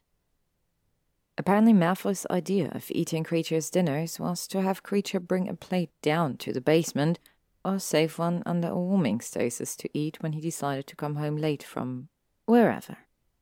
Harry was disappointed, which he empathetically was not, he had no real recourse anyway. He continued to take his dinners by himself, occasionally listening to Malfoy curse beyond the doorway to the basement. But at least Malfoy was around more often, even venturing into the kitchen for a few minutes before he left most mornings, standing at the counter and eating thick slices of buttered toast while Harry sipped his coffee. They exchanged pleasantries and talked about Quidditch or what potion Malfoy was working on or Harry's training. Conversations which became a shamefully bright spot in Harry's days. Malfoy had some surprisingly insightful theories on what was missing from first and second year studies, which Harry made notes of later and got most approved from McGonagall. And though the way Malfoy licked the butter off his fingers made Harry re-evaluate his whole concept on what a good roommate was, because surely they shouldn't be allowed to do that. I was still left feeling more at ease about the arrangement than had before. At least until Grimmauld Place began fighting him again.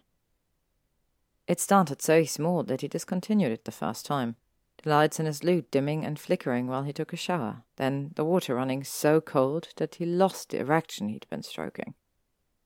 The magical electricity and plumbing in the house were old, and the house had been so accommodating in the last several weeks, it had been almost easy to ignore the reason Harry had sought a housemate at all. Ever since Malfoy had moved in, Harry had become accustomed to the notable lack of loud creaking sounds as he was trying to fall asleep, and food he bought being found in the pantry when he looked. Harry reminded himself to hire a handy wizard as he looked sadly down at his flaccid cock and dried himself off briskly. Next week it was his novels disappearing. Each night when he went to bed, Harry had a habit of dog earing his page and setting his book in his nightstand drawer. When he found it missing the following night, he asked Kreacher, who insisted he hadn't moved it, by grumbling under his breath that the house would do something if Harry didn't something else, obviously just as dire. But he refused to elaborate on his obscure mumbles when Harry asked, so, as an experiment, Harry got another book out and set it in his drawer and checked in the morning when he woke up. It too had vanished. He scowled when Malfoy came traipsing into the kitchen an hour later, heading immediately over to the large pile of toast and a cup of tea that Kreacher had taken to setting out for him. It's taking my books, Harry snapped. Malfoy cocked his hip against the counter and raised an eyebrow. You read books? Harry rolled his eyes. The house, the house is taking my books. Malfoy blinked. He took a large bite of toast and chewed thoughtfully, chasing it with a gulp of tea, then licked a smear of butter off his forefingers. Harry's frown darkened as his eyes slid over Malfoy's emerald robes, high-collared and elegant. Then Malfoy shrugged. I haven't seen it misbehave once. Are you sure you haven't made the whole thing up? That's because it likes you, Harry said, refusing to feel paranoid. But it's stolen two of my books now, and twice last week it ran the water cold while I was. Harry glared at him. In the shower. Snorting softly, Malfoy took another bite. Really? The water pressure and heat have been spot on for me? He said smugly once he'd swallowed. Maybe it's trying to inform you that the plumbing needs to be replaced. That would be a job for the master of the house. It does need to be replaced. That's not the point, Harry insisted. You were supposed to help me fix it. I have helped you, Potter. He affected a lofty air. Just having me here has helped you. Right, but what happens if you leave? Harry said, exacerbated. We've got over ten months on the original rental agreement. Malfoy said with a grin. Harry narrowed his eyes. He noticed Malfoy do that on more than one occasion, Sally changed the subject until Harry couldn't recall what they'd been talking about. It was amusing sometimes, but he was in the middle of a goddamn book. We need to start the lessons, he said, crossing his arms over his chest. We have a wizard's agreement. Malfoy sighed. He polished off his toast, sucked on his fingers again, then brushed the crumbs off his chest. Fine, he said flatly. I can help next Saturday. That's almost two weeks. Harry shook his head and scoffed. No way. I don't want to risk losing training scores or something tonight. This Saturday, Malfoy countered. I have a potion brewing that I'll need to sit with for a few hours when I get home tonight. And tomorrow. Harry opened his mouth to object, but Malfoy hummed a little and said cautiously, I invited Blaise and Pansy and Greg over on Friday. Blinking, Harry pictured his house filled with a group of laughing Slytherins before he remembered. Oh, I invited Ron and Hermione and Luna and Ginny over then, he said, thrown. It'll be like we're having a. a party. And I don't really do those. Malfoy lifted his shoulders. So? As long as your lot agrees not to try to kill mine, it should be fine. I'd watch Weasley. Both of them, actually. Your ex girlfriend has a nasty temper, but Greg won't do anything aside from drink too much and get soppy, and Blaise and Pansy will inevitably disappear to shag or find other people to shag, so Ron and Hermione wouldn't hurt any of them. Harry sighed and removed his glasses to rub his eyes. He placed them and shook his head and smiled ruefully. Well, Gin might, but Luna's pretty good at keeping her calm. Fine. You should pick up some extra Ogdens. Harry quirked him a disbelieving smile. I'm too fond of your friends getting drunk so they can shag. Room and board, Potter. Malfoy reminded him. I'm pretty sure that's not what that means. Harry muttered, but made a mental note to pick up extra alcohol. Why can't I come down to the basement while you're brewing? You could talk me through some stuff then. No, oh, I need to focus when I'm working. You let Blaise go down there. Harry said, not remotely resentful at all. Blaise isn't as distracting, Malfoy said, then fell silent. He worried his bottom lip between his teeth for a moment. You crash into every room you enter. You never stop talking. Plus, he's familiar with how to stay out of my way while I work. Then, after you're done, I sleep then? Malfoy frowned at him, as though the thought of losing out on a bit of sleep was akin to losing a limb. Harry sighed again, frustrated. He caught a hand through his hair. If one more thing happens, I'll do my best to make sure you never get any sleep again until this house is fully trained. Malfoy looked away, a smirk twitching around his mouth. Was that supposed to be a threat? He murmured, amused. Until then, we'll have it at Saturday. Harry blinked at him, flashing as he realized that Malfoy just. And Malfoy headed to the foyer, grabbing his cloak off the hook. Need to go. Okay. Harry said weakly. Malfoy nodded, pinned his cloak on, and left. Harry looked at the empty hall Malfoy had just been occupied for a long minute before getting up to take a shower, hoping desperately that the water would stay hot. Social activities, or even things that looked like social activities in which defense won't work or flying were not a part, were not really Harry's forte. So he was pleased when Hermione volunteered to help set things up mentally sending thanks to her parents for somehow raising the most generous, anal retentive, hyper organized, brilliant girl he knew. He rethought that gratitude when she brought board games and an acoustic guitar.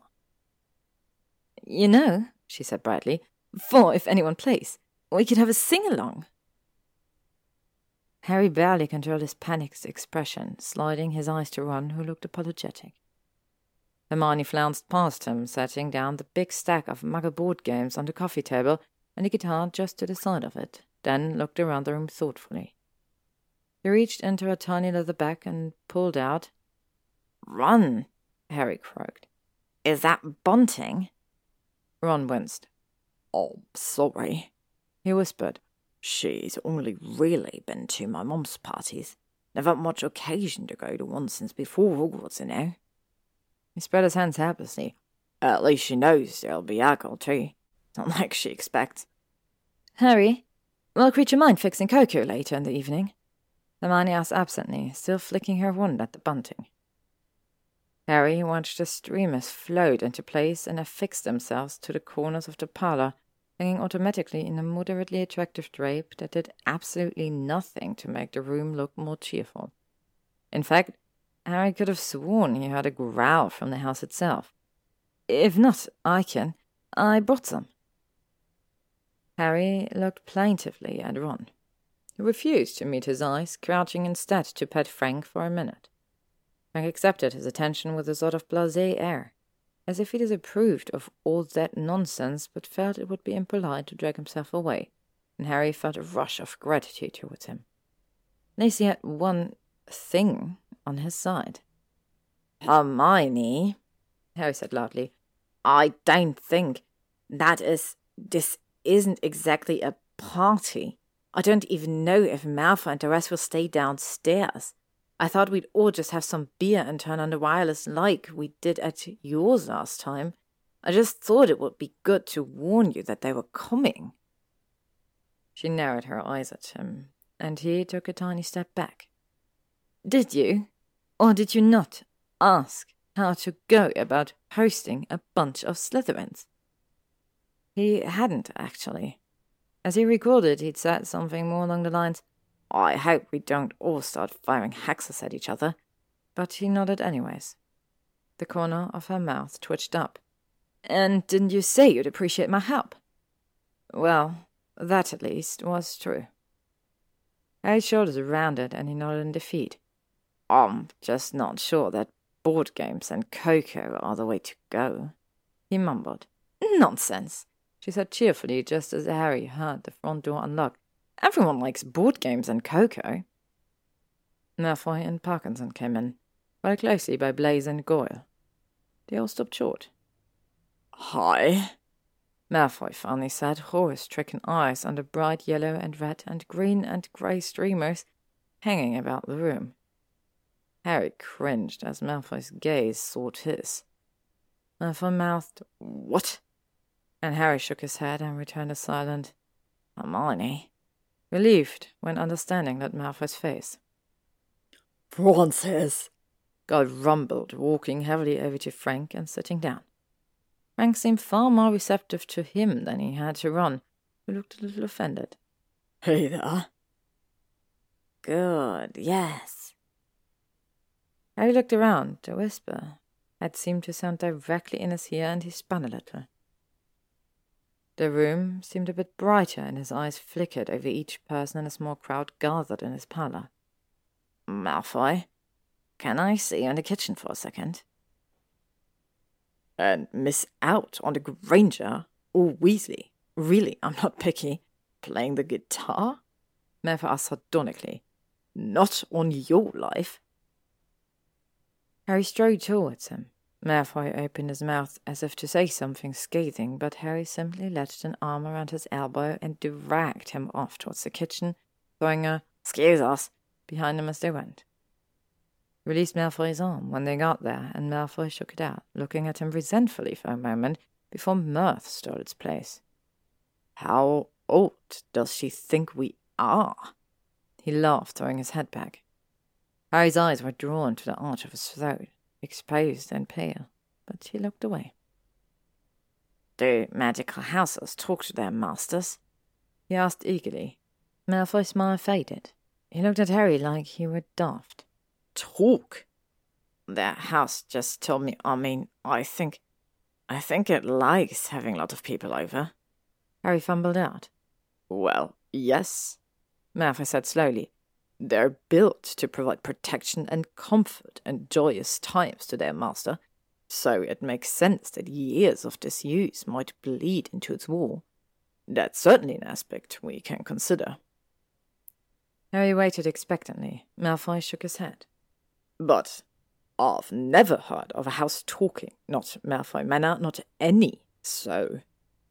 He turned his head. I suppose it's possible that one of my ancestors charmed it to respond verbally. Could you ask your mom, maybe? Malfoy's mouth flattened. My parents weren't a part of this, he said, sounding suddenly stilted. Right, I know. I just. Yes, I mean.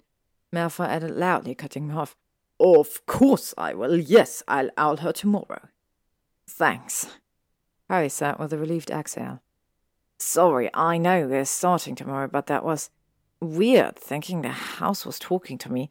It hasn't done anything since Wednesday, so I thought it might be. I got a little excited, I guess. Is that what excited looks like on you? Malfoy snickered. Pity. Harry caught his breath. He didn't know what these little comments were playing at, and he was abruptly tired of trying to figure them out. Slowly, slowly enough that Malfoy had time to move away if he wanted, Harry reached out and touched the side of his neck. For a second, he let his fingers linger there, Malfoy's soft skin under the pads of them. When he looked back to Malfoy's face, he saw his pupils had gone wide though the kitchen lamps were bright around them.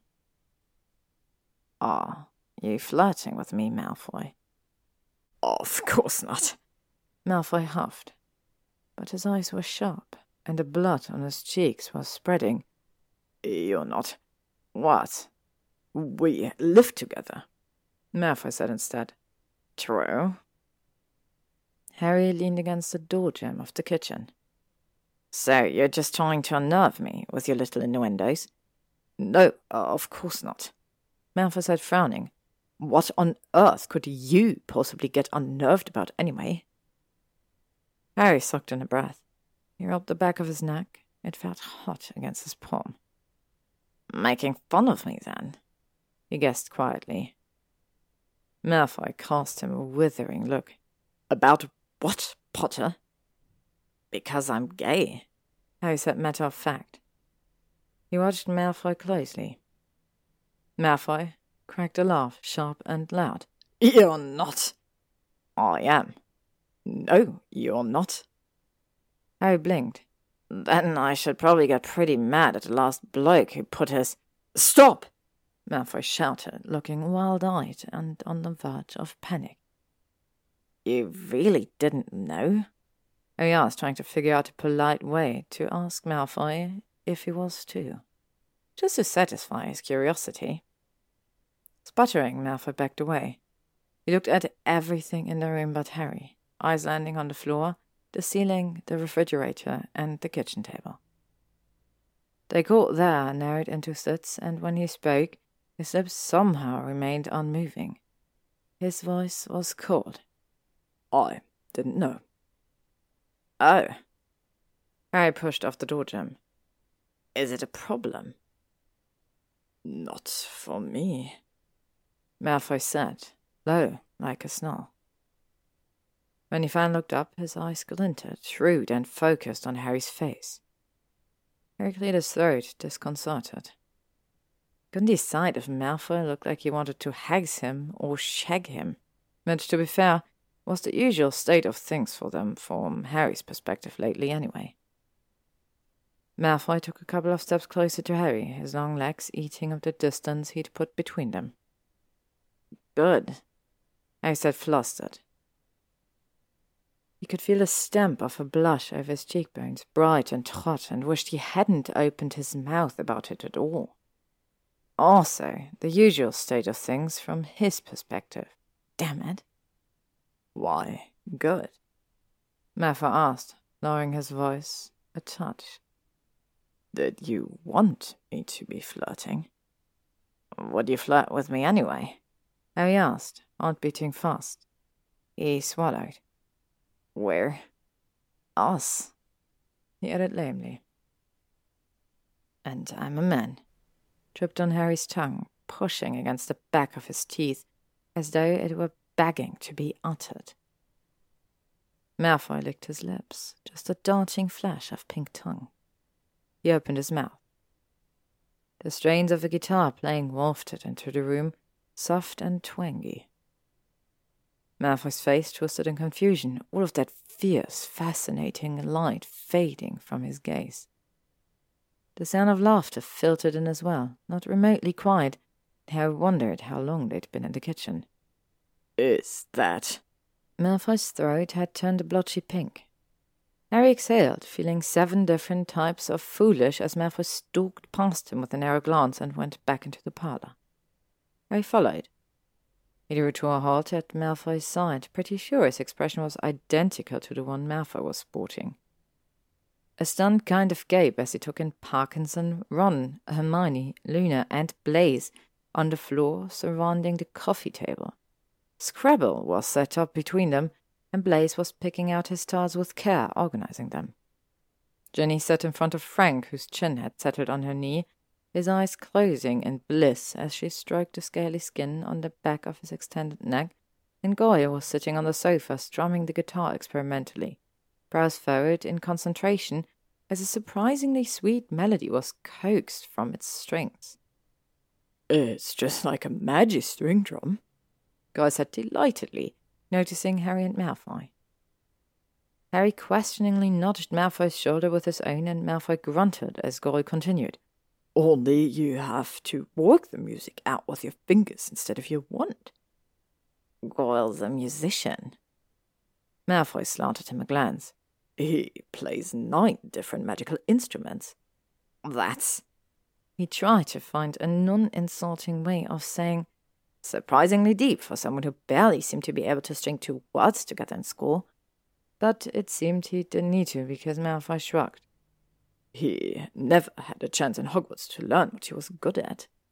His mouth turned down almost tiredly as he watched Goyle play. Then, vaguely defensive, there are different types of smart. Harry's heart clenched oddly. His stomach fluttered. You can't use cocks, Hermione shouted suddenly. Harry blanched and looked to the group around the coffee table.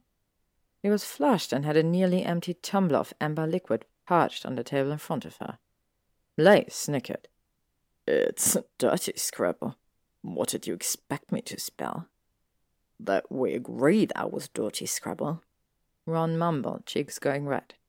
He leaned forward abruptly and began rearranging his task. No, Hermione huffed. But if we had, you should at least use proper medical names for things. How's that dirty? Pansy asked, using the S in Blaise's words to spell out suck. Well, how is suck? Hermione asked loudly. Just because you can do dirty things with it doesn't make it a dirty word. You just don't like losing, Pansy said, smile wide and mischievous. She was sat cross legged on the floor, and her tiny skirt rolled up her thighs, flashing a stripe of bright blue knickers. You want to use words like cunnilingus? Hermione frowned, thinking, and Harry saw Ron's eyes. Ron looked amused and gave a small shrug. Oh, I enjoy cunnilingus, Luna put in, smiling. Used the C in cock to spell out cunt. But I agree, it's not the most arousing of words. It's just a mouthful when you're planning on having a mouthful. Ginny joked from the corner with Frank. She too had a glass of whisky and took a long drink from it, eyes affectionate on Luna over the rim of the glass. Luna beamed at her. Hermione, do you want to lose? We're already behind on points. Ron said, and Hermione straightened her shoulders, then flipped her hair. Certainly not, she exclaimed, examining their task closely. Oh, Ron, good. Thanks, Luna. She used the T in cunt to spell out twats. Harry edged into the room dubiously. Malfoy looked as if he was ready to pass out already, so Harry poured two drinks and levitated one over to him, then sat down next to Ginny as Malfoy took an uneasy seat on the sofa next to Goyle, who started to hum, low and soothingly. When did you guys get here? And how did Hermione get drunk so fast? He whispered to Ginny. Her mouth pulled up to one side, and she tossed back the rest of her drink. Frank craned his neck to look at Harry with wise, beseeching eyes, and Harry automatically pulled out the blossoms he'd taken to carrying around in his pocket. We showed up just as you were hauling Malfoy into the kitchen. Parkinson made a comment about the alcohol going to waste when there were so many Gryffindors in the room, and Hermione took that as some kind of challenge. Ginny explained under her breath, brushing her hair back from her face. She raised an eyebrow. What were you and Malfoy talking about so long? House stuff, Harry said vaguely. Ginny snorted, brown eyes twinkling up at Harry, and Harry sighed. And that I'm gay. He asked you if you were gay. She blinked, diverted, just as Blaise crows, Rimming for triple word score. Harry's eyes strayed to Malfoy, who was flushed and staring straight at him. After a tiny pause, his lips parted and one side ticked up. Harry's body reacted to that smile on its own accord, cock lengthening a bit in his pants. Harry, Harry! Mortified, Harry dragged his eyes back to Ginny. Remming? I mean, what? Ginny looked at him and started laughing. She took a glance at Malfoy, then back. Really, Harry? What? he hissed under his breath. You've got Luna over there extolling the virtues of cunnilingus. Smug, she waggled her eyebrows. Well, yeah. Hermione shouted, Thrust! Harry tried so hard. He really did. But Malfoy was like a magnet, and Harry looked back at him, unable to help himself. He had leaned against the back of the sofa, one arm draped across the top of it, thighs spread slightly, and had an infuriating smile on his face as he caught Harry's glance. Harry took a long swallow of his drink, wiping his chin with the back of his wrist when some whisky, in his haste, dribbled out of the side of his mouth. He turned back to Ginny. No, he said unsteadily, forcing himself to focus on the burn of alcohol as it pooled in his stomach. I just told him. But you're gay. Merlin, why? I don't know, Harry lied. He's been. What? Flirting, I think. Harry admitted, voice low. I don't know. Things are weird. He's not around a lot, but when he's here, there are moments Only I can't be sure he's even interested or that I am. Not for more than a. a quick shag. She asked just as quiet. Harry nodded, grateful. Frank slowly scooted closer, his squat legs propelling him awkwardly forward, and dipped his snout into Harry's open palm, which rested on his knees. Harry searched his pockets again and came up dry. Sorry, mate, he mumbled. But then a small knot of red flowers was suddenly hovering in place in front of him. Harry snatched it out of the air, shoving it under Frank's mouth and refusing to look back in Malfoy's direction as Frank began passing them out of his hand. Would it be so bad? Harry asked.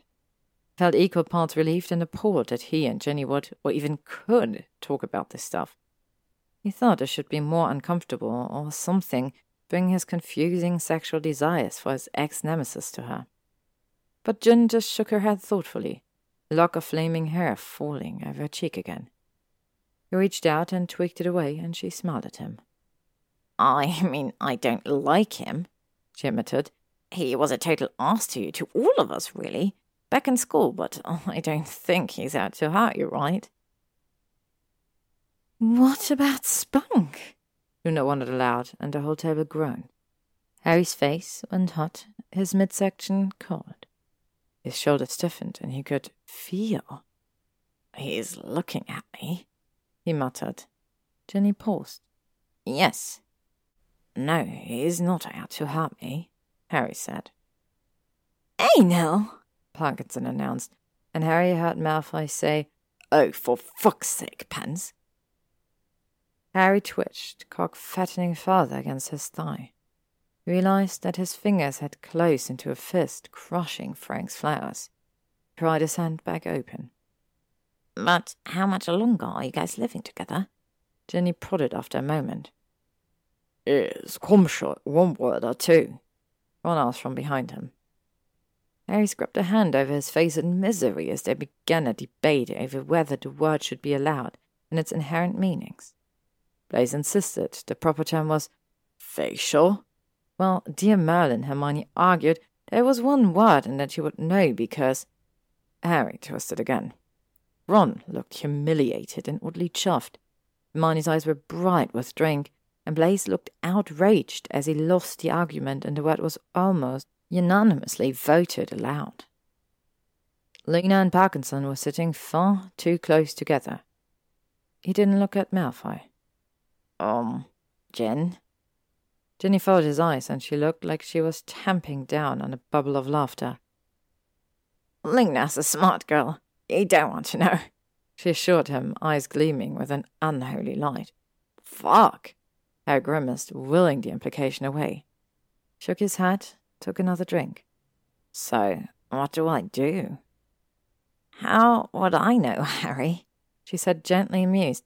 What do you want to do? Hex my ears off right about now. He mumbled, seeking out Malfoy's gaze as Blaise reluctantly said, Snog. Malfoy looked back at him steadily and took a sip from his drink. He licked a drop of whiskey from his lip. Harry waved goodbye to Ron and Hermione as the flare of green from the Floo took them home.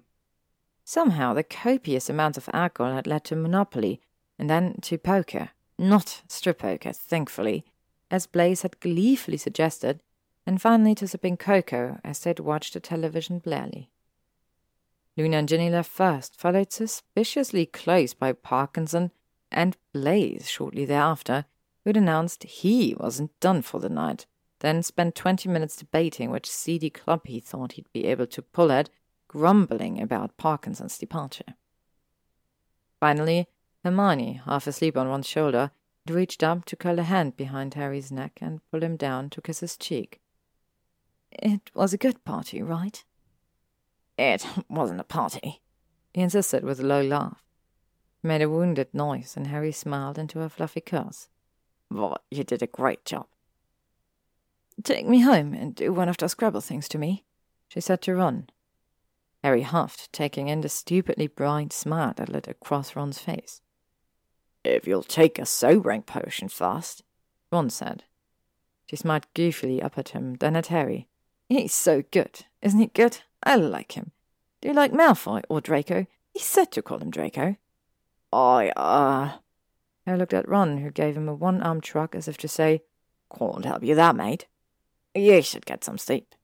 I'm going to take a sobering potion, she said, managing to sound prim even as she basically announced to him that she'd decided to shake Ron in a few minutes.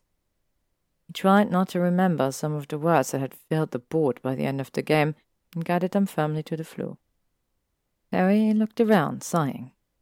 He considered leaving the mess, glasses and food strewn about, Hermione's streamers and the scattered board games and cards no one had bothered to put back into their boxes properly, but warily flicked his wand instead, levitating the dishes to the kitchen, reassembling the games and vanishing the decorations. He opened the French doors and, almost as if he'd been waiting, Frank moved out of his inertia and began to make a way for them. Harry floated him outside and set him down gently, then turned to stare at Goyle, whose head was resting on the back of the sofa, mouth hanging open. Malfoy was stretched across the other seat, his socked feet in Goyle's lap. They were both snoring quietly. Harry wondered if you were able to take a photograph from a Pensieve memory. He crouched at Goyle's side. Hey, Goyle. Nudged his arm. Goyle. Greg? Goyle's, Greg's eyes fluttered open. What? There are rooms upstairs if you need one. Harry offered quietly. Guy wasn't such a bad bloke when no one he respected was telling him to be. In fact, during the short discussion Harry had had with him over the course of the evening, Harry wondered how he'd ever been it was hard to reconcile his memories of Goyle, the hulking croony, with the reality of Greg, the shy musician. Second floor. Um, no. Greg mumbled. He rubbed a hand over his eyes and yawned. Sorry. Where'd everyone go? It's late. They went home. Good party, Potter. Greg rumbled, yawning louder this time. He gently lifted Malfoy's feet off his lap and stood stretching. It wasn't a party. Harry said, snorting. Little weird being surrounded by couples, eh? Greg said with a sigh. Maybe invite more single people next time. You want a setup? Harry asked, a smile pulling at his mouth. Oh, no, Greg said. He scratched at the side of his neck, then blinked at Harry. I don't like people that way but it would be nice to have more people to talk to when everyone pairs off. Oh, okay. Harry said, then stopped God. Wait a minute, there were only two couples here. You know what I mean. He bashfully lifted his wide, meaty shoulders. Blaise and Pansy usually pair off. Except this time Luna decided to bring Pansy home with her and your ex. No, Harry said, cringing. Then there's Hermione and Ron, of course, Blaise counts, I guess, except he always wants to have sex, so he's no fun come the end of the night. Greg continued thoughtfully. Uh, and then there's you and Draco. Harry closed his eyes. There isn't me and Draco. There's always been you and Draco. Greg said, tone so practical that Harry was hard pressed not to believe him. You couldn't even wait for us to leave before you snogged him in the kitchen. I didn't not snore. Harry started to squawk, but Greg cuffed him on the shoulder with one huge hand, and Harry wobbled to keep his balance. So, more friendly type people next time, yeah? Greg said hopefully. Yeah. Harry said heavily. He rubbed his shoulder. Cool. Be nicer, Draco he said simply, perhaps just too in the habit of protecting Malfoy to give it up easily. I nodded, processing that sluggishly. I am. We're friends now. Yeah, he told me. Greg shook his head and sighed. He's supposed to be the smart one, too. He added enigmatically, then headed to the Floo and took a pinch of Floo powder, ducking his head to walk in. See you later, Harry. Thanks for the cake. Sure. Harry said uncertainly. Watched Greg disappear and stood for a moment, dreading what he'd see when he turned around. It wouldn't be wrong to leave Malfoy sleeping, perfectly comfortably, on the sofa. Could walk up the stairs with not a single glance in Malfoy's direction. He was tired and drunk too. Why the hell was it up to him to take care of everyone else? It shouldn't be. He should just go to bed and have it done with. Sighing, he walked over to Malfoy, whose mouth was sagging open slightly. Harry crouched down and gripped his shoulder, shaking him lightly. Malfoy, he whispered, wake up. Malfoy mumbled something and rolled to his side, his fringe flopping over his forehead. He looked younger in his sleep. Not haughty, not cold, but that wasn't much of a surprise. I realized with a start that he'd stopped thinking of Malfoy as cold weeks ago. Psst, Malfoy, he said louder, shaking his shoulders again. Then, thinking of Greg, he swallowed and said, Draco, wake up. Draco stirred, one hand snapping out to circle Harry's wrist, his long fingers curled tight around it, and his eyes opened. He looked so aware in that second that Harry was startled when Draco's voice came out sleepy and slight from drink. I like it when you call me Draco. First time ever. Harry pointed out inanely. Draco's fingers were warm on his wrist, his thumb pressed tight over Harry's pulse point, which fluttered fast. Sounded good, Draco said, yawning. Are we going to bed? Harry coughed. It's, uh, time for bed now, yeah? Unless you want to stay here, that, that's fine. No, I'll go up with you.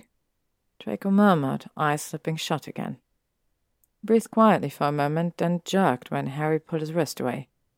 Okay, yeah. Harry stood and didn't imagine the way Draco's eyelids slid up his body to face his with a sort of bleary fascination. Do you need help up? Draco blinked again. No, I'm good. Heaved himself on. Did everyone leave? Yeah, Greg just now. Pans wants to shake your girlfriend and love good. Draco mumbled, scraping his hair off his face. Right? Harry groaned. Don't remind me. I'm trying to pretend that's not happening right now. Why? Not like it matters to you. You're. He waved a hand, indicating something about Harry that Harry couldn't figure out. All right, yeah, Harry concealed. I hope they have lots of orgasms, okay? Should we discuss what position they're using? Draco made a face. Merlin, no, sorry, I just. Fuck. He ran a hand over his face again, then exhaled loudly. I'm going to need a hangover cure. Harry extended a hand. Come on, up you get. Draco fit his palm into Harry's and let himself be hauled up. Their faces were incredibly close. I wondered if you were gay. Draco said, as slowly as Frank at his fastest. I'm not sober, and you're drunk. His voice was strained. More than a bit. Draco agreed. It's a bad idea. Harry rolled his shoulders and realized Draco's hand. There. Can you make it up the stairs? Not saying I don't want to, Potter. Do you top or bottom? Groaning, Harry took a step away, then another. What are you doing? Draco waved that negligent hand again. Drunk. You look decent. Thanks, Harry said faintly. You should go to bed. Alone? Fuck Malfoy. Harry snapped. Yes, alone. Okay. Draco turned, swaying, and spotted Frank outside. He whistled low, and Frank began his arduous trek back indoors. Draco turned to Harry, triumphant. He comes when I call him. Dogs do that too. Doesn't make them magical. Harry sat, caught somewhere between laughter and tears and climax. Go to sleep. You're just as annoying as you were when we were twelve. But even as Draco said it, he smiled. It was wide and loose around the edges, and Draco's gaze was hazy. He looked at Harry for a second longer, then walked unsteadily past him, his robes open and fluttering around him like a coat. He was wearing a dress shirt underneath, top bottoms open to reveal the hollow of his throat. Harry wanted to lick it. That's funny. Harry mumbled when he was sure Draco couldn't hear anymore. You're not. He waited until he had Draco at the top of the stairs, then helped Frank the rest of the way back into the house. He should meet with him, came a whisper, mirroring Harry's thoughts so perfectly that his knees went weak. He glared at the wall. Just because you like him doesn't mean I have to, he said furiously under his breath. I mean, I do, but you don't know what things were like with us, and we live together, and he's probably fucking with me, and he's drunk and half of his nuts. He doesn't know what he's offering.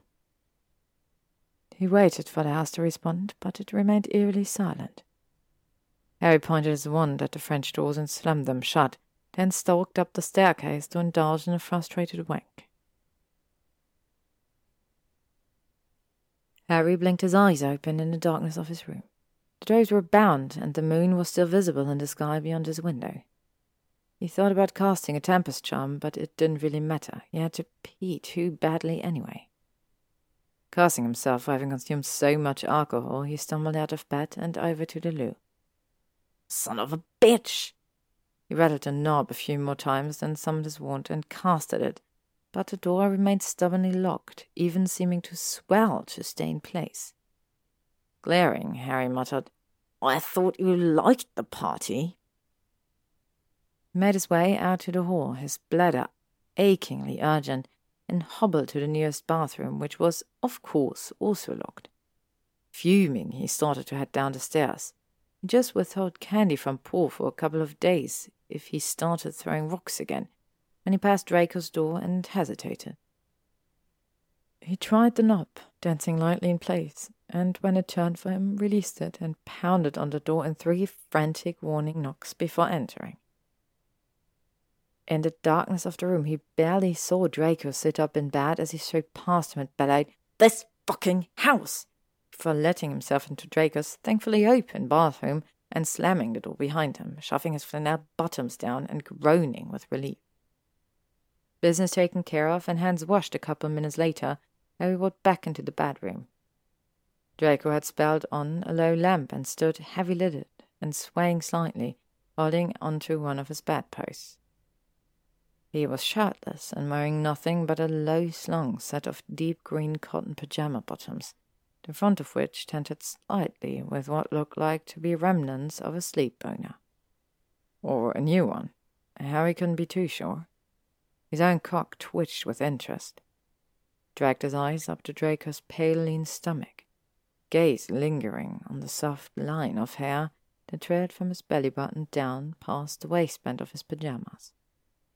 Drew his eyes further up, taking in Draco's nipples, his mostly smooth chest, marble white and covered in rangy muscles and and slashing silver scars from just under his collarbone to the edge of his hip.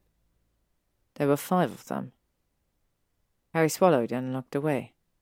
Couldn't sleep, Draco asked, yawning. He blinked, still obviously more than little sozzled. Harry frowned. I had to piss. My bathroom decided to lock me out again, and we're not waiting for another fucking second before house lessons, Draco. Draco gave him a tiny confused smile before seeming to realize what he was doing. He scowled instead. It's the middle of the fucking night. I don't care. The room spun slightly, and Harry gave a lurching step to right himself. Look, do you have any sobering potion? Nah, just hangover cure. Draco sat back down on his bed. He rotated his neck right and left, then fell bonelessly sideways. So, morning? I'll take the morning off. I can do that. I live here. What are you on about? Harry demanded, staring at Draco as he buried his side of his face into his pillow. Get up, I don't want to come in here every time I have to pee. Then don't. Draco mumbled, eyes closed. He kicked the blankets caught under his knees down, then slipped his feet under them, groping blindly to tuck them over his body. Sleep here, I don't fucking care, Potter. You're the one who's too. He continued incoherently, voice dropping and trailing off into nothing. I'm not going to sleep on your floor. Harry objected, outraged. The room wobbled around him again. Bad, Draco said. Flopped over, revealing the sharp yod of his shoulder blades and the top of his back, attractively dipped in the center and shadowed with the faint knobs of his spine. You don't have to worry, I'll molest you. I made it perfectly clear that you. His voice drifted off again sleepily, his back rising with slow and steady breaths. Harry glared at him. Draco's hair stark and messy against the backdrop of his grey sheet, at the strangely vulnerable shape of his back, of his neck, and the loose-limbed ankles his arms were held, and headed unsteadily over to the bed to wake him up and tell him he was utterly daft. About which thing, sharing a bed, or what Harry might have unintentionally made clear because both were equally stupid, Harry wasn't sure. But the bed, when Harry got over to it, looked soft, inviting. The thread count of Draco's sheets was likely to be higher than Harry's, who usually didn't pay attention to that sort of thing. And the bed was certainly over large. Harry oh, thought he must have expanded it after moving in or something. He rounded the bed to the opposite side and carefully lifted the covers before sliding in and making sure to maintain a healthy distance between himself and Draco, who started snoring quietly. The mattress felt soft as down and Harry's muscles unclenched and relaxed all at once. Swooping room settling around him as he allowed his eyes to side shut.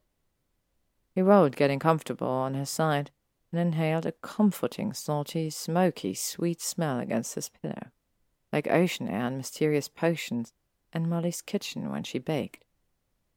He buried his face against it and fell asleep. Harry was going to kill whoever was shaking him.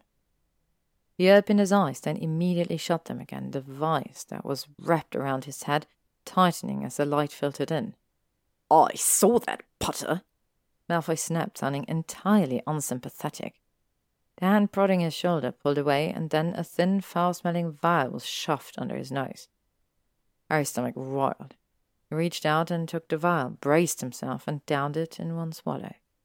Nausea swept over him, fierce and overwhelming, and the pounding in his head intensified for a few miserable moments before it faded to manageable levels. Thanks, Harry croaked, turning over.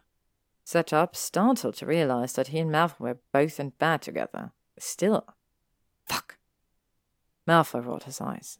We didn't check, he said flatly, but there was a hint of question to the statement. I'd remember. Yeah, Harry agreed, then shut his mouth with a click when Malfoy's blinking went into overdrive. I mean, no, yeah, we didn't. I had to. Use my loo, I know, but I woke up and you were. Malfoy faltered, gaze sliding away. I was what? Harry asked, sure he didn't want to know. In bed with me? Malfoy finished. You told me to, Harry said, irritated. He gripped the sheets in his fists, burying his hands in his lap to hopefully disguise his erection. Malfoy leaned back against the headboard of his bed, legs stretched out under him, doing nothing at all to disguise anything on his part, Harry noticed in his periphery. Harry resolutely didn't look down. I didn't just invite myself, Malfoy. Malfoy jerked. He frowned darkly. Last night you called. He shook his head and pressed his mouth into a tight line, rubbing a hand across his face, which still looked sleep soft. He had a pillow crease across one cheek. I propositioned you. Harry swallowed. You were drunk and were friends. Well, yes, I suppose. He paused. That's why. Why what?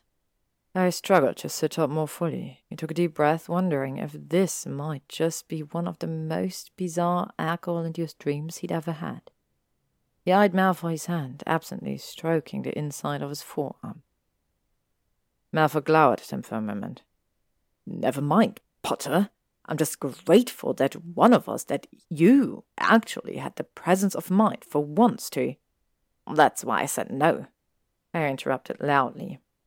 His chest felt tight, ribs constriction around his lungs. Malfoy gave him an unsure look and abruptly settled in the act of turning to climb out of the bed. Then, lest Malfoy think it was a come on, Harry added, And we don't. We live together. It's a bad idea.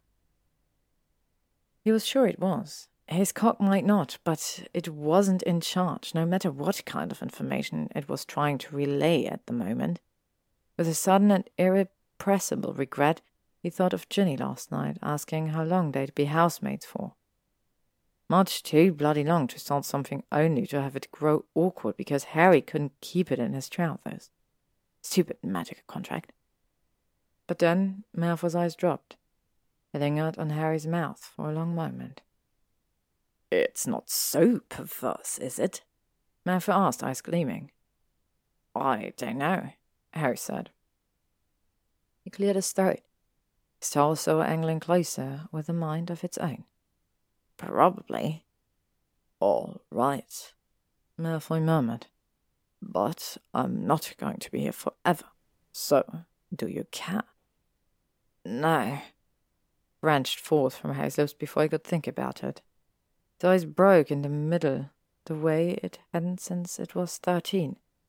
I mean, shut up, Potter, Malfoy said, then closed the distance between them.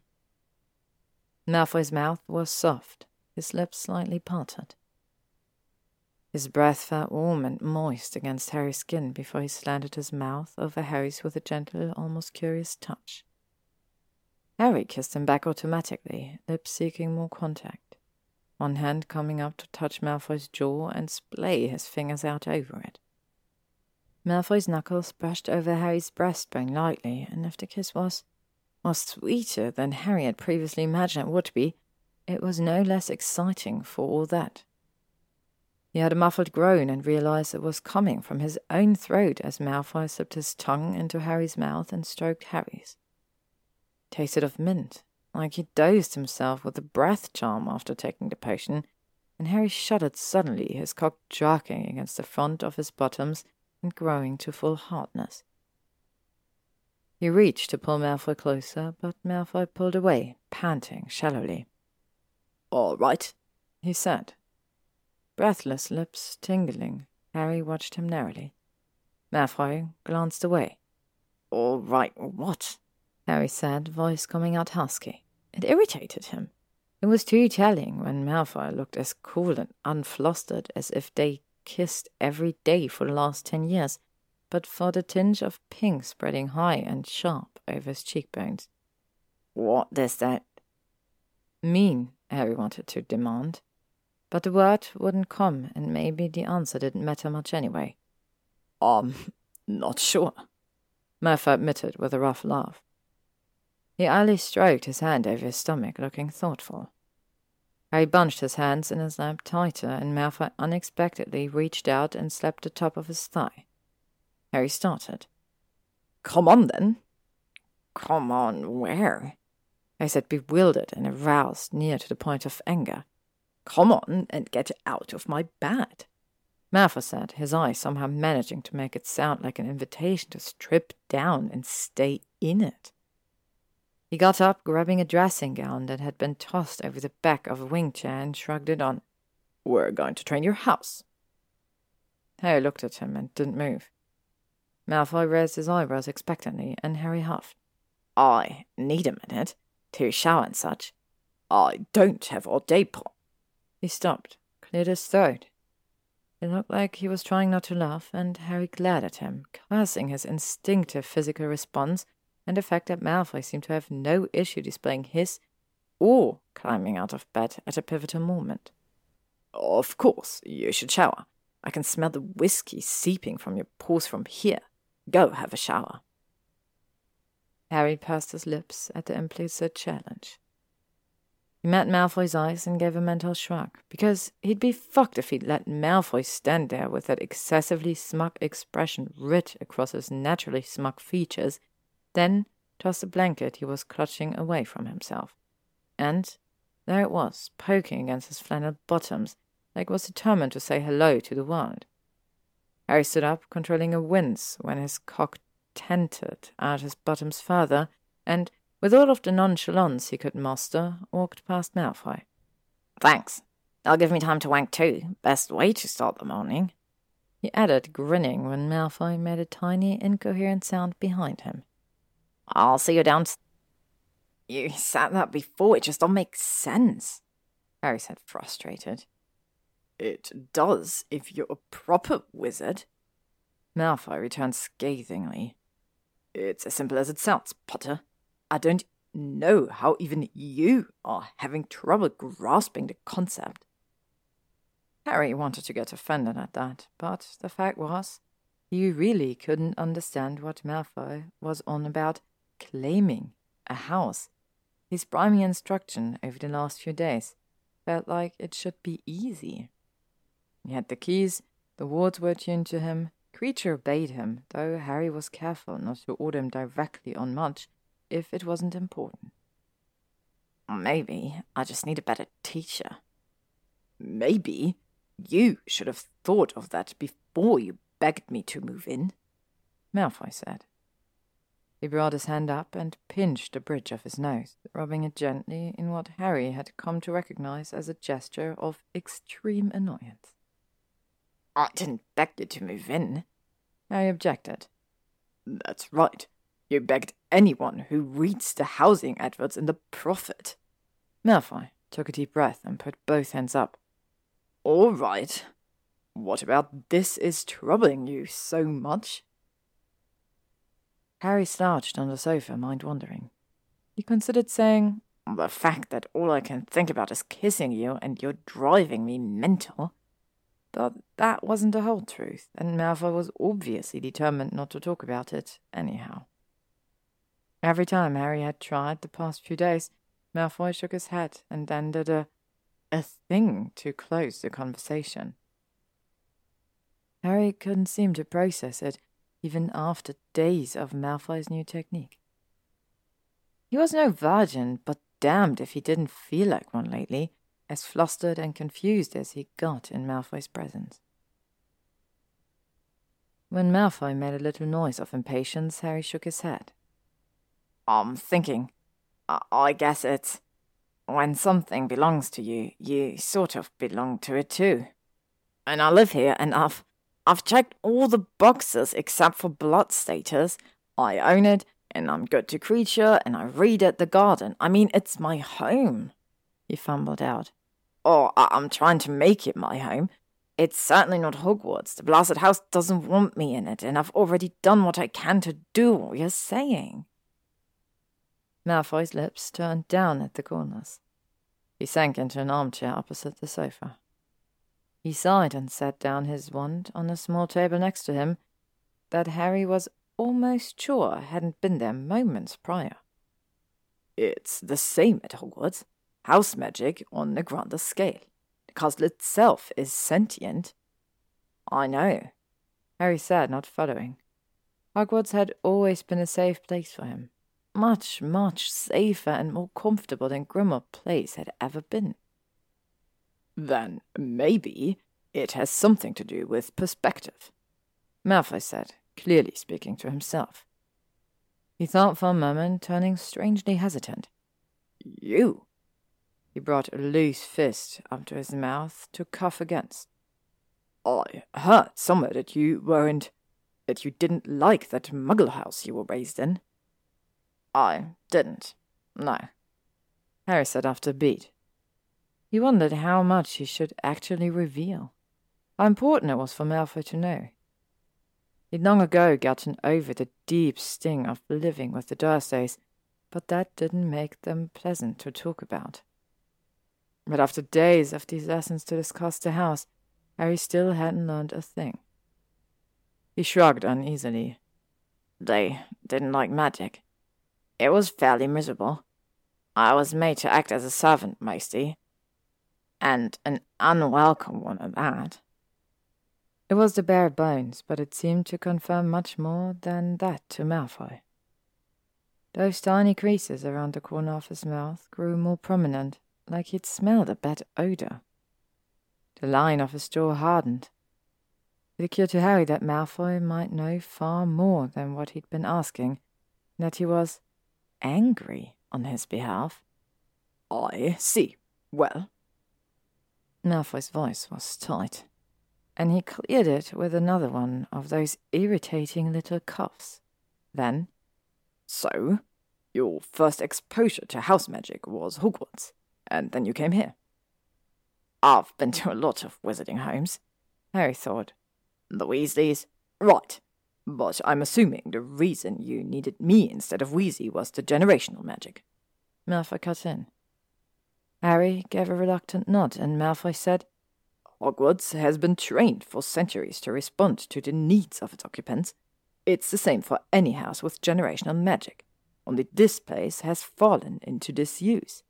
It doesn't feel like it belongs to anyone, and the way you speak about it. I think just this morning you've called it idiotic and blasted. Can't be endearing you to it. It wants to be claimed. That's evident on how it responds to me. Frankly, Potter, I don't know how not to comport myself the way one should within a magical home. I respect the magic within its walls, and it, in turn, attends to my needs. But the disparity between how you viewed Hogwarts and how you viewed this place has got to have something to do with it. So we need to change your perspective. I don't hate the house, Harry said quickly. Malfoy looked at him with uncharacteristic patience, and Harry shrugged. Okay. It hasn't been the happiest place for me. It was Sirius's, and I think of him a lot here. It wasn't very happy for him either growing up, and Remus and I once had a fight here, and so many people who've stayed in it have died, and it has house elves' heads that I can't get down, and I was. He paused. You were? I was scared here. Harry admitted lowly. Ron and Hermione and I stayed here during the seventh year.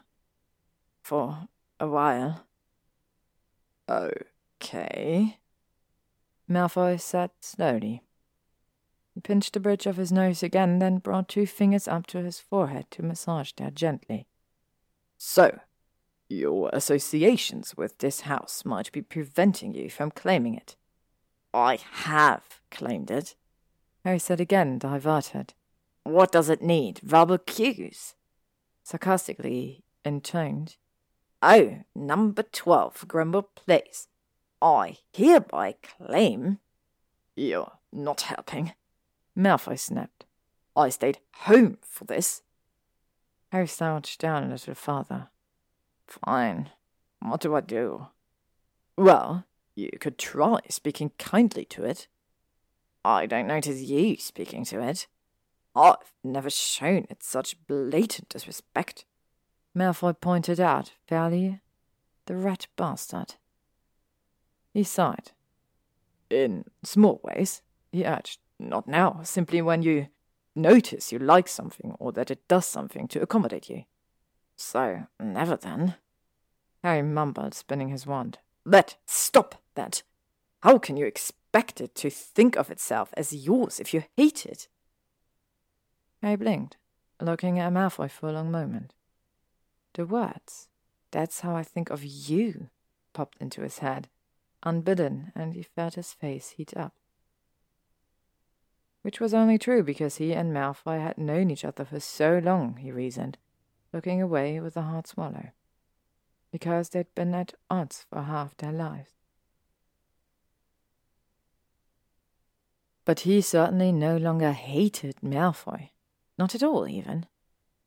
He drew in a long breath. Okay, so I need to be nicer to it and just expect it to be nicer to me? Yes. I'll try that then. Harry said, feeling vaguely idiotic. Compliment it and bring it flowers and. He shrugged. Buy pretty furniture for it. No wonder you're single. Malfoy said under his breath. Harry smiled and Malfoy's mouth twitched up to the side in response. Although, that's not the worst idea, really, because, wait, you said you redid the garden? Yeah. Harry said, feeling unaccountably sheepish. back when Gin was living here. A plant got aggressive with her. I don't suppose you noticed the scar she has on her collarbone now, and I had to tame it a bit. Well done. Malfoy murmured, glancing out the French doors to where Frank lazed on the patio. Thanks. Harry frowned. But the garden is an extension of the house, Malfoy said. Not directly a part of, perhaps, but related. And yet you've never had a problem out there? No, I said thoughtfully. I've always liked it there. It's soothing, nice in the summers. Once I knew I had to clear out the overgrowth, it was almost as if. His brow furrowed. Almost as if it knew how I wanted it to look and turned into that. It took remarkably little effort. Malfoy sat back, a look of such relief crossing his face that Harry realized Malfoy had been doubting Harry's ties to the house at all. He reached up, swiped a bit of corn silk fringe back, and exhaled. Then you've just proved my point. He drawled after a moment, face turning arrogant, as if he'd known exactly where he had been leading this whole time. You liked it there. It meant something to you, so it responded to your wishes. I guess, Harry admitted uncertainly. He mulled over it for a moment, then gave a more definite nod. Yes.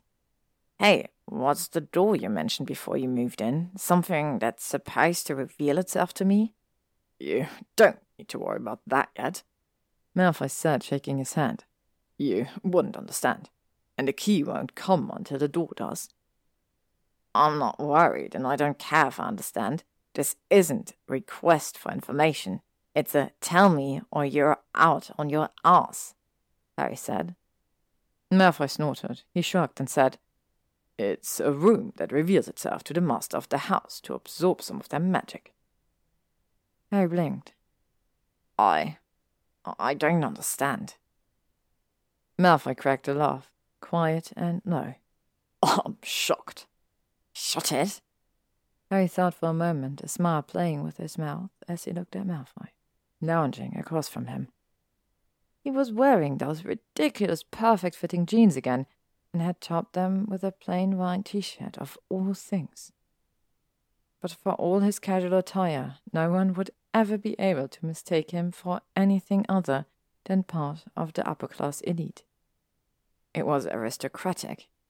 The way he sat, the way he moved. Daisy and refined and controlled all at once. And Harry wondered uncomfortably if that was how he always moved. He wondered if that was how Malfoy always looked. Wondered if in bed he might. Potter? Harry jerked his eyes up from where they'd been staring at Malfoy's stomach through the thin material of his t-shirt. Yeah, yeah, what? The house? Malfoy reminded him, amused. He noticed the crinkles at the corner of his eyes again. Such a soft, charming feature on someone who could be so sharp and angular. Damn it! He could still feel the press of. I was thinking. Harry bit out. So it absorbs the magic of the person who owns it? Not all, Malfoy said. Of course not. But there's a difference between catering to guests and attending to the needs of the owner. The house will need to know, and for that, it will need to absorb some of your magic into its walls. Or at least that's the way it was done before. When wizarding homes were carefully crafted rather than spelled together from hay and sticks. Harry ticked him an annoyed glance was fairly certain that it was in reference to the Burrow, but didn't want to justify the comment by calling him on it. Malfoy grinned back, unrepentant. Then his smile faltered. I was due to. The room revealed itself to me at the manor when I was thirteen.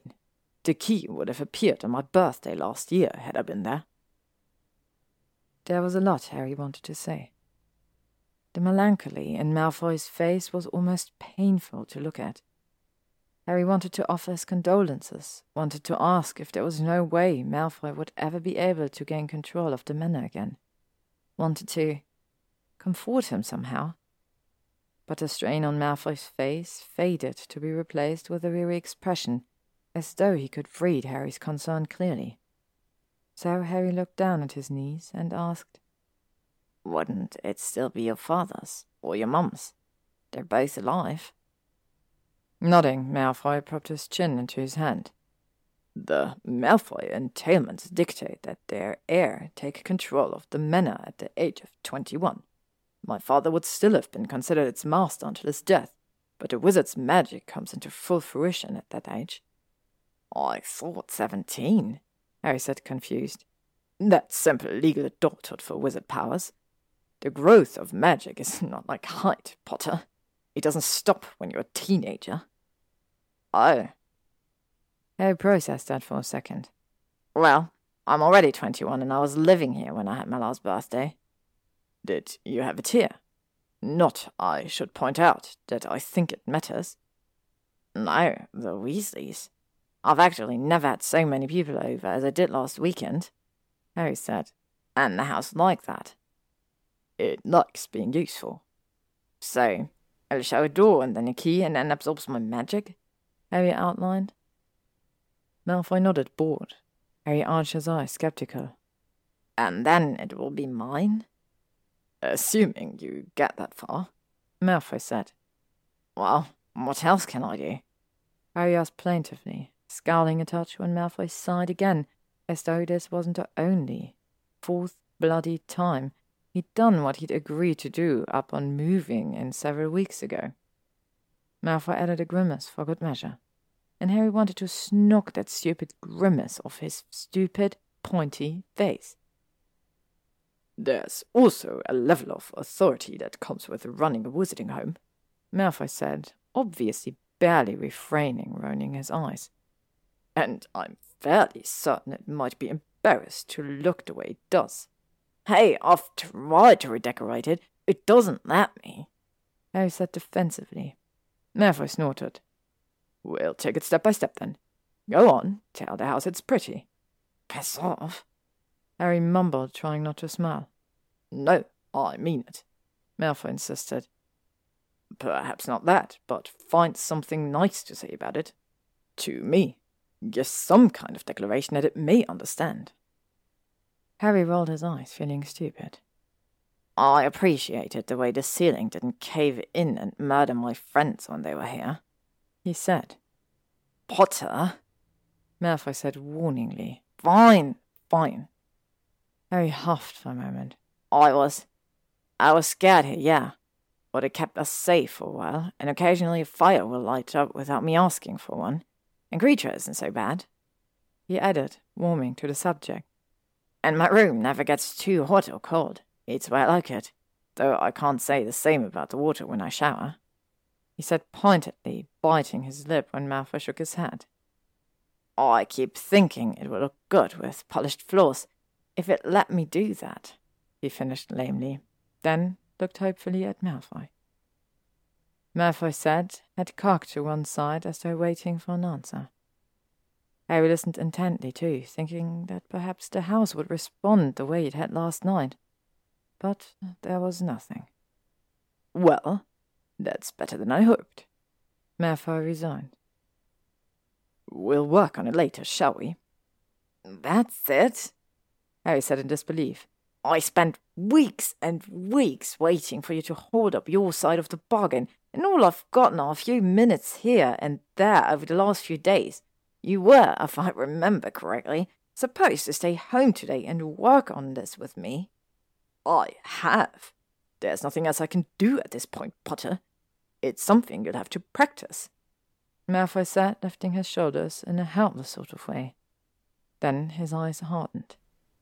And I am keeping my side of the bargain. You won't be able to. Harry frowned. I'm not going to kick you out, Merlin. You're a touchy. That was a joke. I just want more time with you. He flushed. To uh, work on this. You need to make time to work on this. I'm assigning you homework. Malfoy said abruptly. Ha ha, Harry deadpanned. Yes, I'm very droll, Malfoy said. You're just trying to slither out of more work, Harry said, frowning. Potter, no one could accuse me of that any more. Malfoy stared out of the window at Frank for another moment and sighed. Anyway, as much as I enjoy getting things done on my own, I simply can't do this for you. So I want fourteen inches on house magic by Wednesday, Harry guessed. Malfoy gave in to what must have been an overwhelming temptation to finally roll his eyes. You need to engage with the house over the next couple of days. Try to keep it in the forefront of your mind. Beware of it as more than the place you sleep in and live. You need to experience living here. Also, do the magic in it. Just basic things, Harry said, bewildered. Cleaning spells, levitation, vanishing, conjuring. Well, now might be a good time to pretend to be Harry Potter from third year. What's that supposed to mean? Malfoy stood. He ran his hand down the cotton of his t-shirt as though to smooth it. It looked as unrumpled as if he'd just used an ironing charm. His hair fell, tousled and light over his forehead. It means it's time for you to show off your skills. Harry's hand clenched over his thigh. My skills? he said roughly.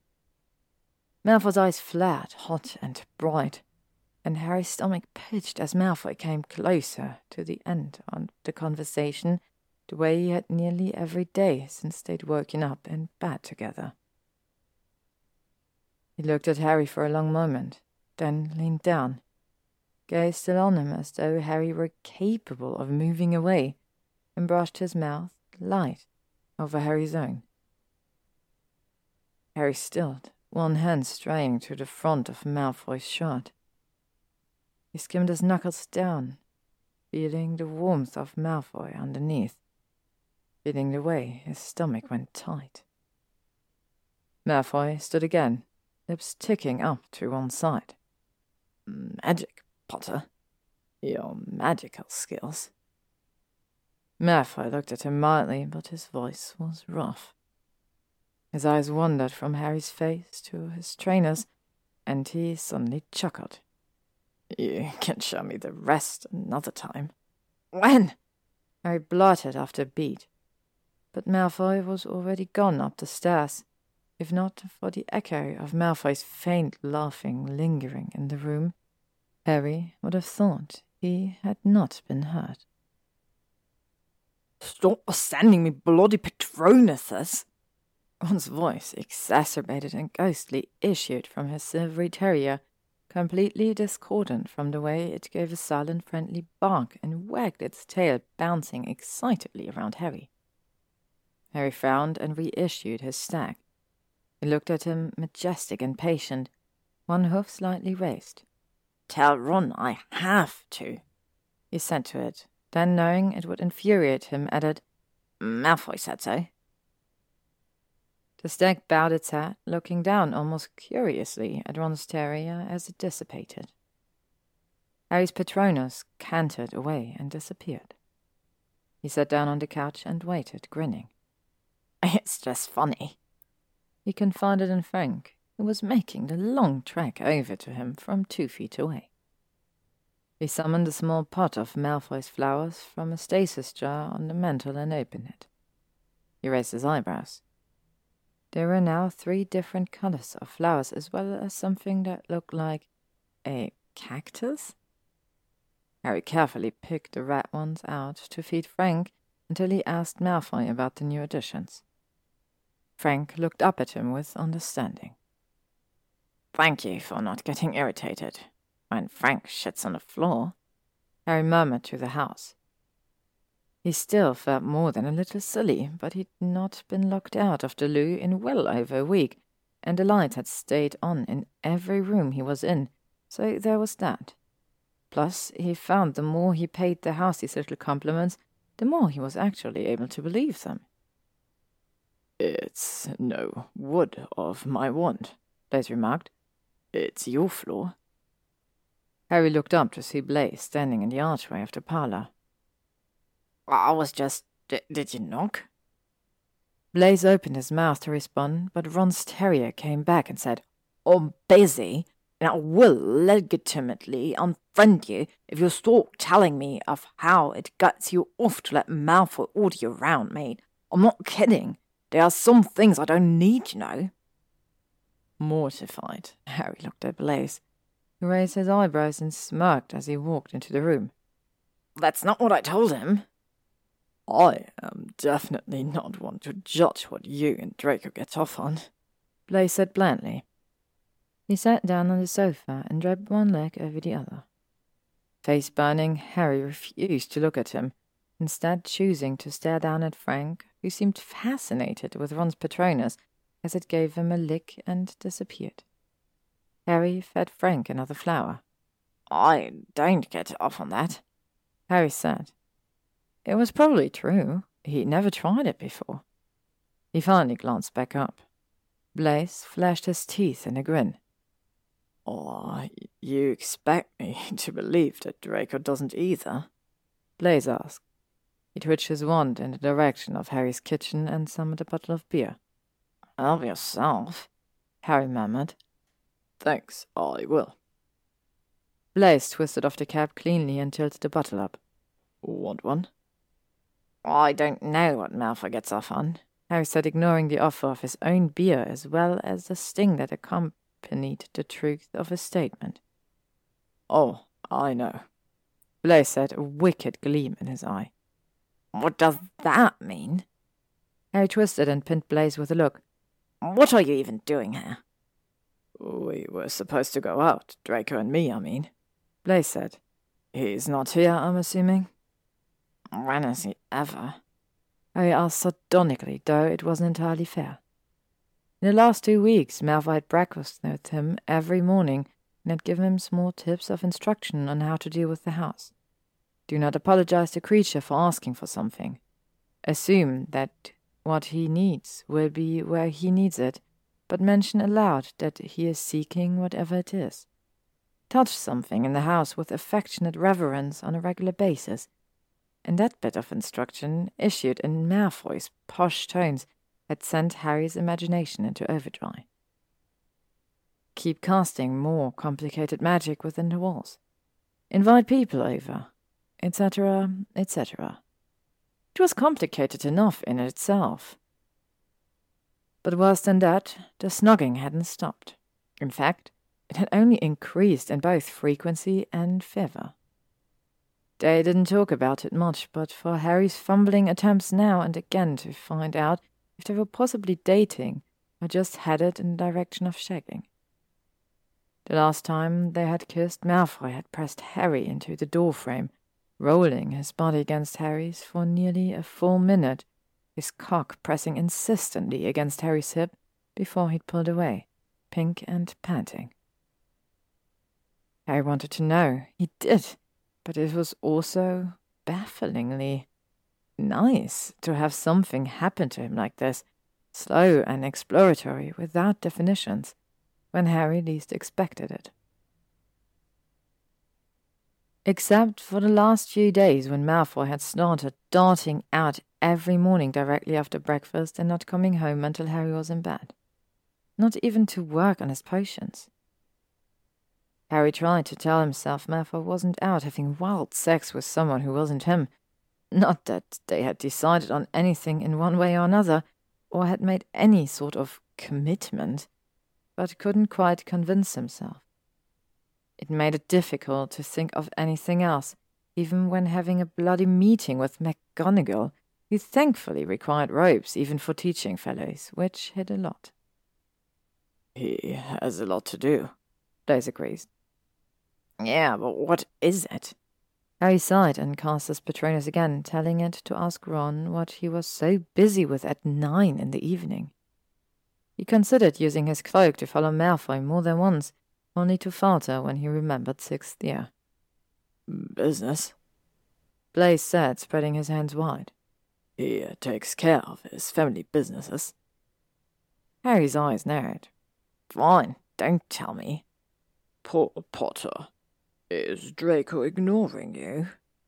Blaise said, clucking his tongue.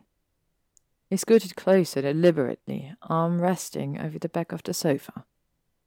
Harry felt Blaise's forearm brush against his hair. Are you finding yourself in need of some company? And bloody hell, Blaise smelled good.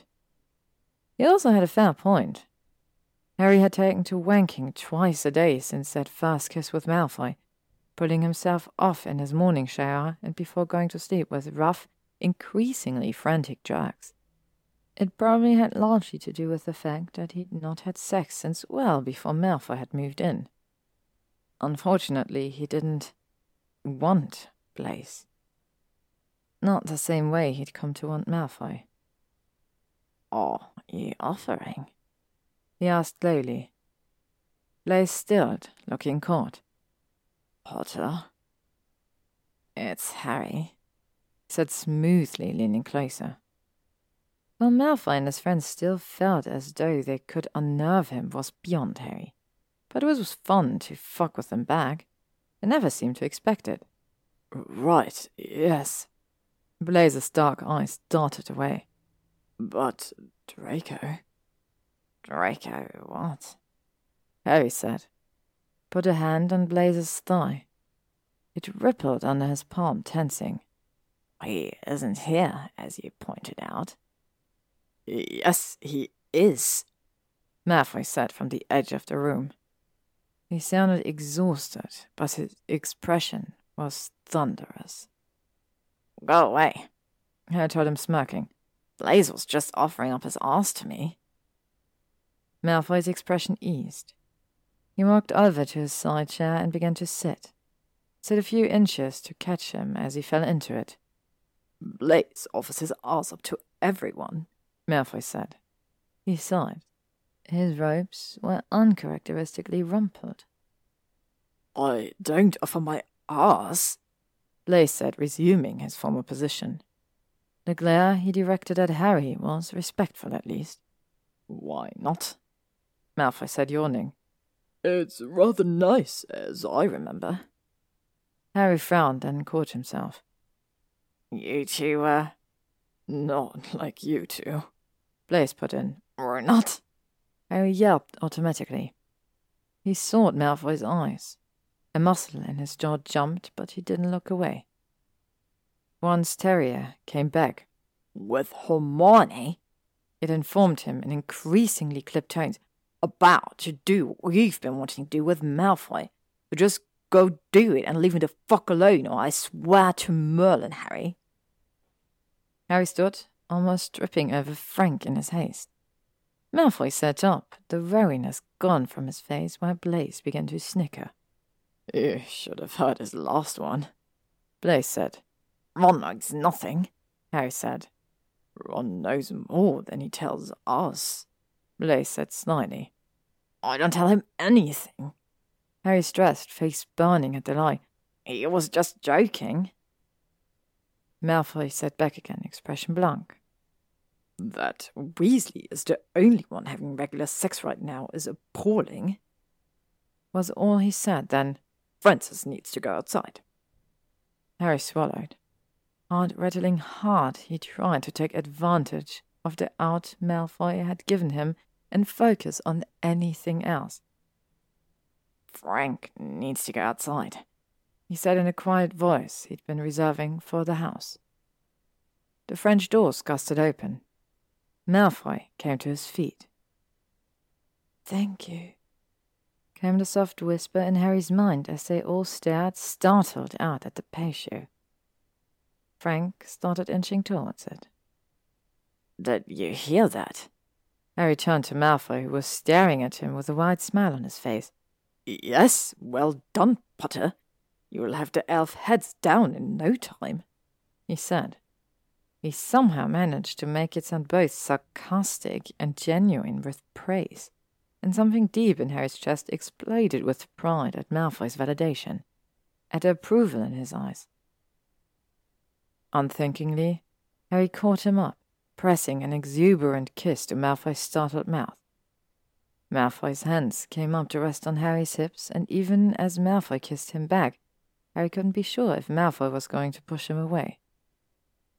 Blushing hotly, he pulled back before Malfoy could. Jesus. Yet Blaise mutter, shifting where he sat.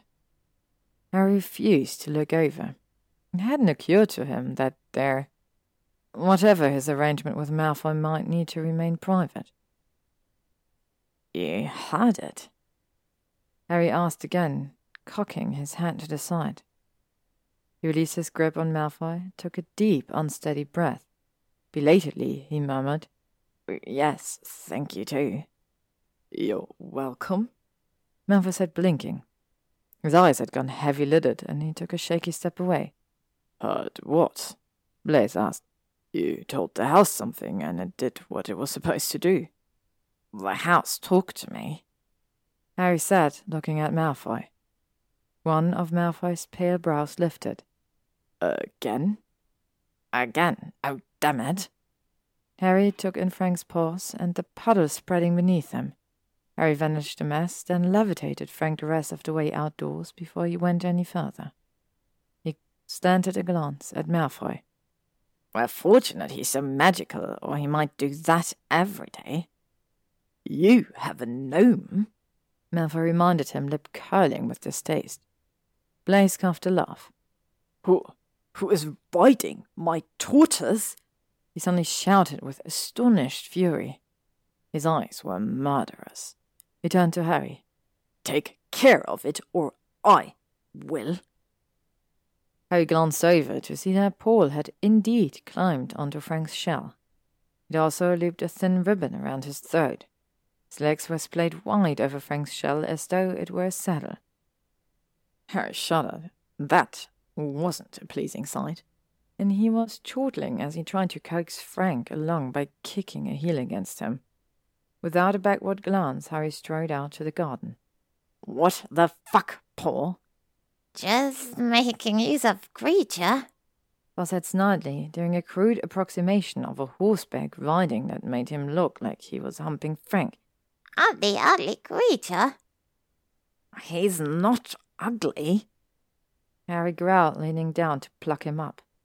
Paul dodged to the side, putting up a dirty foot to kick out at Harry and yipped at Frank to go faster. Frank blinked with customary indifference. What has gotten into you? Paul glared at him. He released a ribbon around Frank's throat, then hopped up to stand on the back of his chair. Beans! he demanded. I'm not giving you candy for acting like this. Give me beans, fragger! He held out his filthy hands expectantly. I put out beans for you yesterday, like every night. They were gone this morning, so I know you ate them. Harry said warningly. You're not getting any tonight. Eat the worms. Paul suddenly leapt off Frank with startling agility and bounced, catching himself on the front of Harry's t shirt. He climbed, raggedy nails digging into Harry's clothes, until they were face to face. Yellow hair frog, you, you give me beans. Jesus! Harry gusted out, prying Paul away from his body. No, you're not getting them because you were rude to Frank. Be nice and you can have them tomorrow. He added, trying very hard not to think of walking back into the house and dragging Malfoy to bed. Sneering at him, Paul shook his head. Yellow hair don't frog. You smell of. He sprouted a series of noises that had no connection to any language Harry was aware of. But the crass, jerking motion Paul made with his right hand spelled things out well enough. Harry tossed him gently, and Paul's ugly little face twisted. You know it too. He nodded. Outside, Brucker. Then he bounded away, disappearing hurriedly into the ground as though afraid Harry would come marching after him. Harry was half tempted to, both to demand an apology for Frank and an explanation for what Malfoy was or wasn't doing outside. Harry crouched down, scratching lightly over the top of Frank's head. Hey, sorry about that. He has no manners. Frank opened his mouth in what looked like a yawn as Harry pet him. A chilly spring breeze ruffled past them, smelling somehow of both damp earth and wet concrete, and carried with it the sounds of voices from the house. Harry got up and walked closer to the door, sticking to the shadows and wishing he had set of extendable ears for the way the conversation drifted in and out. What were thinking? Malfoy demanded. Blaise laughed. You said you weren't thinking yet. It's none of your fucking business. Anyway, Malfoy spat out. What if said yes? The sound of a snort. the way he kissed, don't think much of a problem, Blaise said. I was just trying to.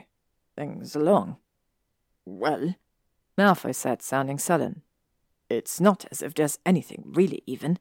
It doesn't. Really even what? Harry wondered frantically. He didn't what?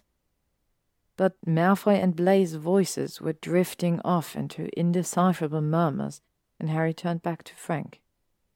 He likes me, he announced, shoulders sagging when Frank looked back at him with a dubious expression. Harry sighed. Yeah, I know. Ready to go inside? Harry levitated him carefully through the door, setting him down in his preferred spot near the fire to rest from his exercise.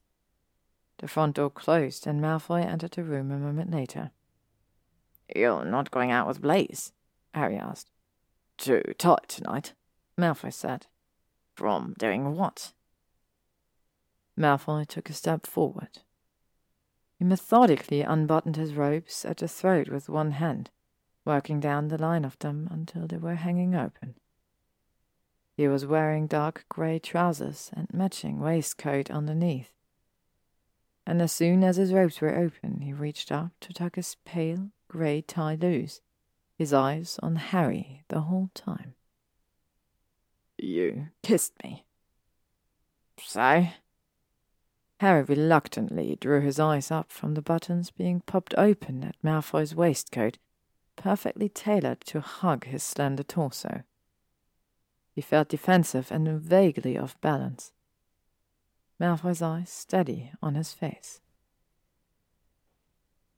With a jolt of shock, it occurred to him that he hadn't yet He'd been too confused by their changing dynamic to question it or even allow himself to pursue it. All of the kissing that had been done, though eagerly reciprocated by him, had been initiated by Malfoy. Harry dragged in a breath and walked closer. He knocked Malfoy's hand away from his waistcoat and slipped the last button of its buttonhole with his finger and thumb. What are we doing? Harry asked. Malfoy cracked a low, wild laugh. I'm still not convinced this isn't the longest, most frustrating wet dream I've ever had, he said. He curled a hand around the back of Harry's neck. His palm was warm and dry. Harry shook his head, determined not to let Malfoy take control this time. He fisted a hand in the fabric of Malfoy's dress shirt and tugged him forward, tilting his chin up slightly to catch Malfoy's mouth with his own. Malfoy's hand applied pressure, angling Harry's head more, and then his tongue was licking hot into Harry's mouth, his other hand tight on Harry's waist. Harry shivered, walking him backwards to the armchair Malfoy usually sat in, then urging him silently down rumbling an approving sound when Malfoy obeyed. His body was taut beneath Harry's hand, chest rising and falling shallowly under the shirt Harry had caught in his grip, but he was also pliant, easing into the chair as Harry continued to kiss him as though well practiced at not losing contact. Harry sucked at Malfoy's lips nipped at them gently, propping himself on one knee between Malfoy's loosened thighs. Jerked slightly when the hand cupping his neck slid down, fingers dancing lightly to tuck up his shirt and coming to a rest, bent out over the warm skin at the small of his back. One finger dipped into the back of his jeans, and a moan broke free from Harry's throat. He pulled away. Malfoy's lips were spit, sticked, and pink. Oh, I want you, Harry said, stomach fluttering at the admission. His cock was hard. It ached. Just in case he wasn't clear, he added, I want to take you to bed, Malfoy. I need to go to sleep, Malfoy said, voice low. But he reached up and kissed Harry again, pulling him down on top of him. The angle wasn't comfortable, perched with one knee on the chair between Malfoy's legs, so Harry adjusted, sliding against him more fully and then, when Malfoy didn't object, straddling him. It brought their cocks into contact, and Harry grinned against Malfoy's mouth when he shuddered. But what, hypothetically, Malfoy asked breathlessly, breaking away for a moment, what we do there? Harry muffled a groan as images assaulted him. Malfoy spread beneath him, pale and panting and covered in a sheen of sweat. Malfoy hovering above him, huffing hot puffs of air against Harry's neck. Harry buried his head against Malfoy's throat, tips moving in a slow grind that made him gasp. Harry bit his lip, pausing, then resumed. He licked at the cords of Malfoy's throat. We could do whatever you like. I like a lot of things, Potter, Malfoy said on a rush of air. Both of his hands reached around Harry's hips to cup his ass, long fingers biting into it as he guided Harry over him. He rutted upwards against Harry. I can do a lot of things. Jesus, I'm going to come if you keep doing that. Harry choked out, caught the shell of Malfoy's ears between his teeth, and sucked on it. Malfoy's hand stilled, moving away from his arse to clamp over his hip bones and hold Harry. Harry closed his eyes. I'm going to kill you, he muttered. You were right. We're never going to get out of this year alive. Mouth drawing down, Malfoy blinked at him.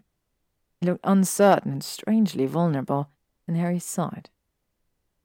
He planted a hand on the back of the chair and heaved himself up and away, then rubbed a hand over his face, wishing it was Malfoy's hand that his face was his own cock. Fuck. Oh, you virgin? Harry finally asked softly. Didn't think it was Liger, but Malfoy's odd skittishness made it seem as possible as anything. Is that it? No, Malfoy said. It sounded like he was striving for an even tone, but Harry took savage satisfaction from the fact that Malfoy's trousers were obscenely tinted from the fact that his voice was hoarse. Um, not, uh, just. He shook his head. I want to. Harry backed away even further. He sat down gingerly on the coffee table and looked at Malfoy for a long moment, then inhaled deeply. His heart felt as if it were begging to be released, pounding as it was. Then why?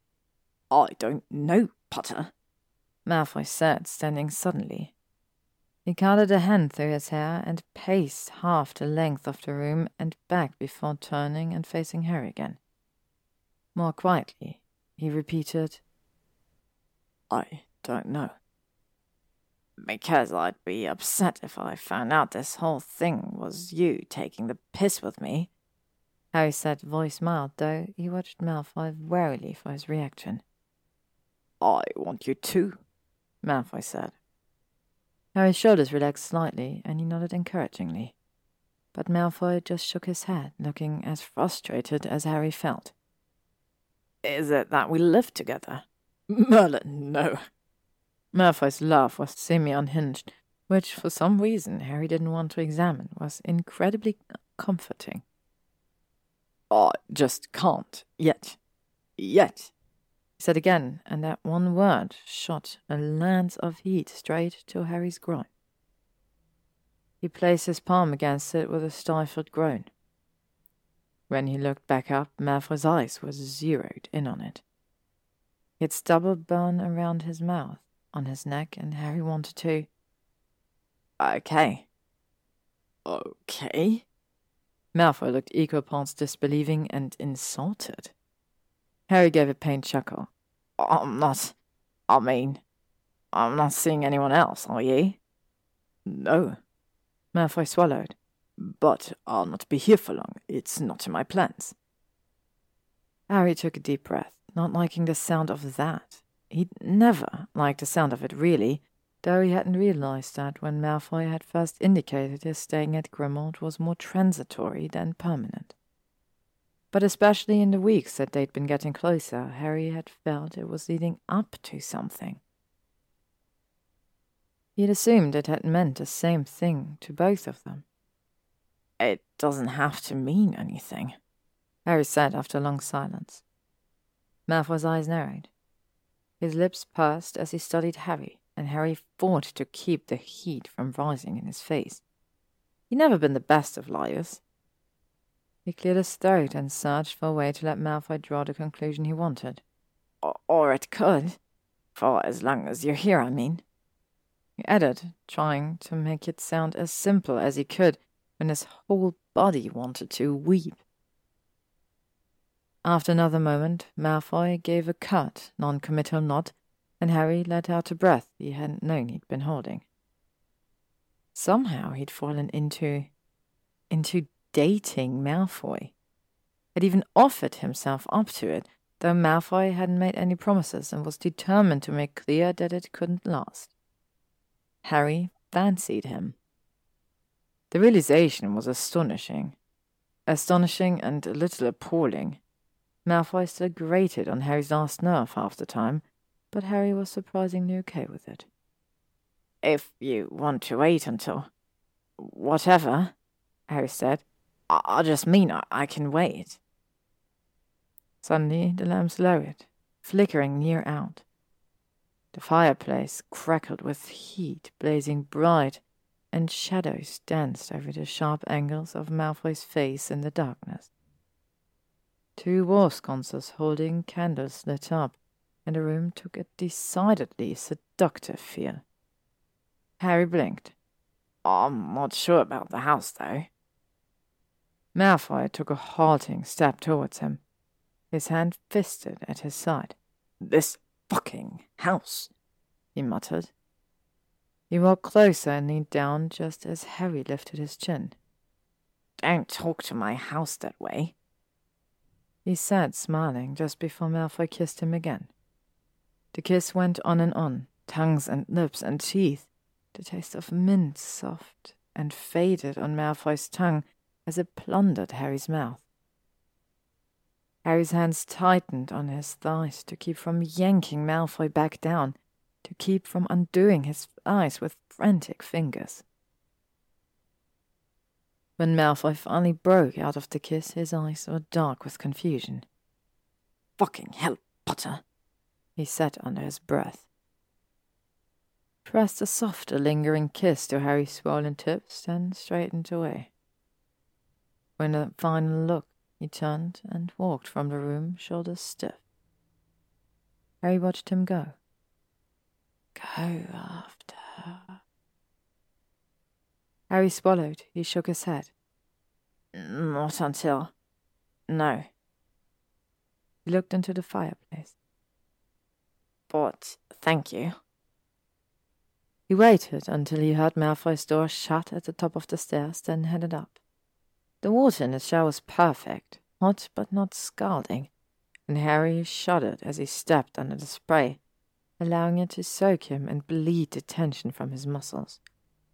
He grabbed the soap from the shelf and lathered his hands, then closed his eyes and leaned his back against the warm tile as his hand found his cock beaded at the tip with precum. He began stroking himself, thinking of Malfoy's long fingers, of the elegant arch of his spine, and the goddamn cool taste of mint as they kissed. His balls drew up and he cupped them, hissing, pulling on his cock without haste, wanting to draw it out. He wanted it to feel the way it might when Malfoy finally relented, when things stopped being so confusing between them. He fucked slowly into his fist for a long minute, exploring his body the way he hadn't bothered to lately, touching himself, in the places he liked with gentle fingers, stroking over his arsehole, then moving up to tweak his nipples. His mind stayed on Malfoy, on his strange sense of loyalty and his surprisingly bawdy laugh, and even that look of furious vulnerability on his face after Harry kissed him. On all of the things that had always made him so fascinating, and it was this almost bleak thought that caused Harry to groan, working his hands fast over the shaft of his sprig as it pulsed out his orgasm. Ron had been right about why he'd picked Malfoy. God fucking damn it. Tired, Harry pried himself up from the wall. He finished showering, then stepped out of the shower. The tile beneath his feet was warm, and Harry looked down in surprise, then began to towel himself off briskly. He wrapped the towel around his hips and headed back into his bedroom. He stared. The floor was dingy and dark and scratched these last few years, no matter how many cleaning charms he cast at them or how many of Molly's homemade solutions he applied, were suddenly like new. They shined with a high polish, the dark oak gleaming in the low light of his room. He took a tentative step into it, then another when the floor didn't vanish beneath his feet. Kreacher? he whispered. Kreacher appeared with a small pop.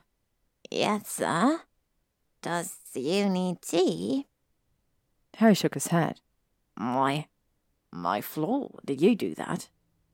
Looking down at the hardwood, Kreacher thoughtfully curled his floppy ears around his finger.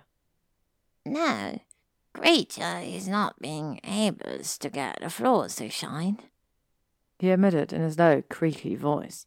Kreacher is wanting to iron his hands for not being able to tend to the house like a proper elf, but it is not letting me. Then how? Kreacher perked up. The house has been doing it, sir.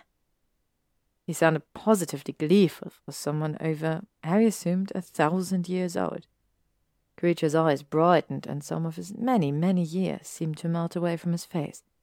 My house is being pleased with you. This is because I kissed Draco? Harry asked. Didn't like that one bit for some reason. This is because you are being a good and distinguished wizard who's treating his house like a good and kind house. The house is wanting to give you things, is wanting to be yours, and. Kreacher broke off, eyes going shifty. Kreacher will be happy to be able to clean again. Relieved, Harry gave him a nod.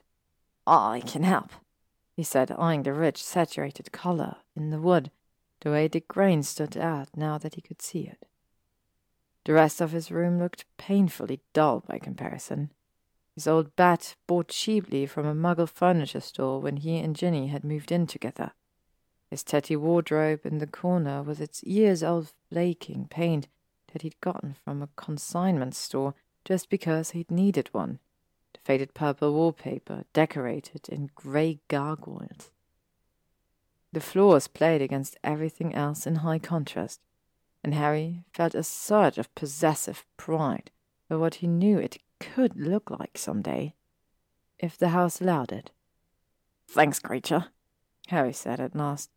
No, I won't be needing tea tonight. Kreacher nodded, tugging his tea towel, and made to leave. Impulsively, Harry said, Wait. Kreacher looked at him curiously. Harry padded over to his wardrobe and pulled out a soft black pair of joggers slipping them on under his towel before removing it.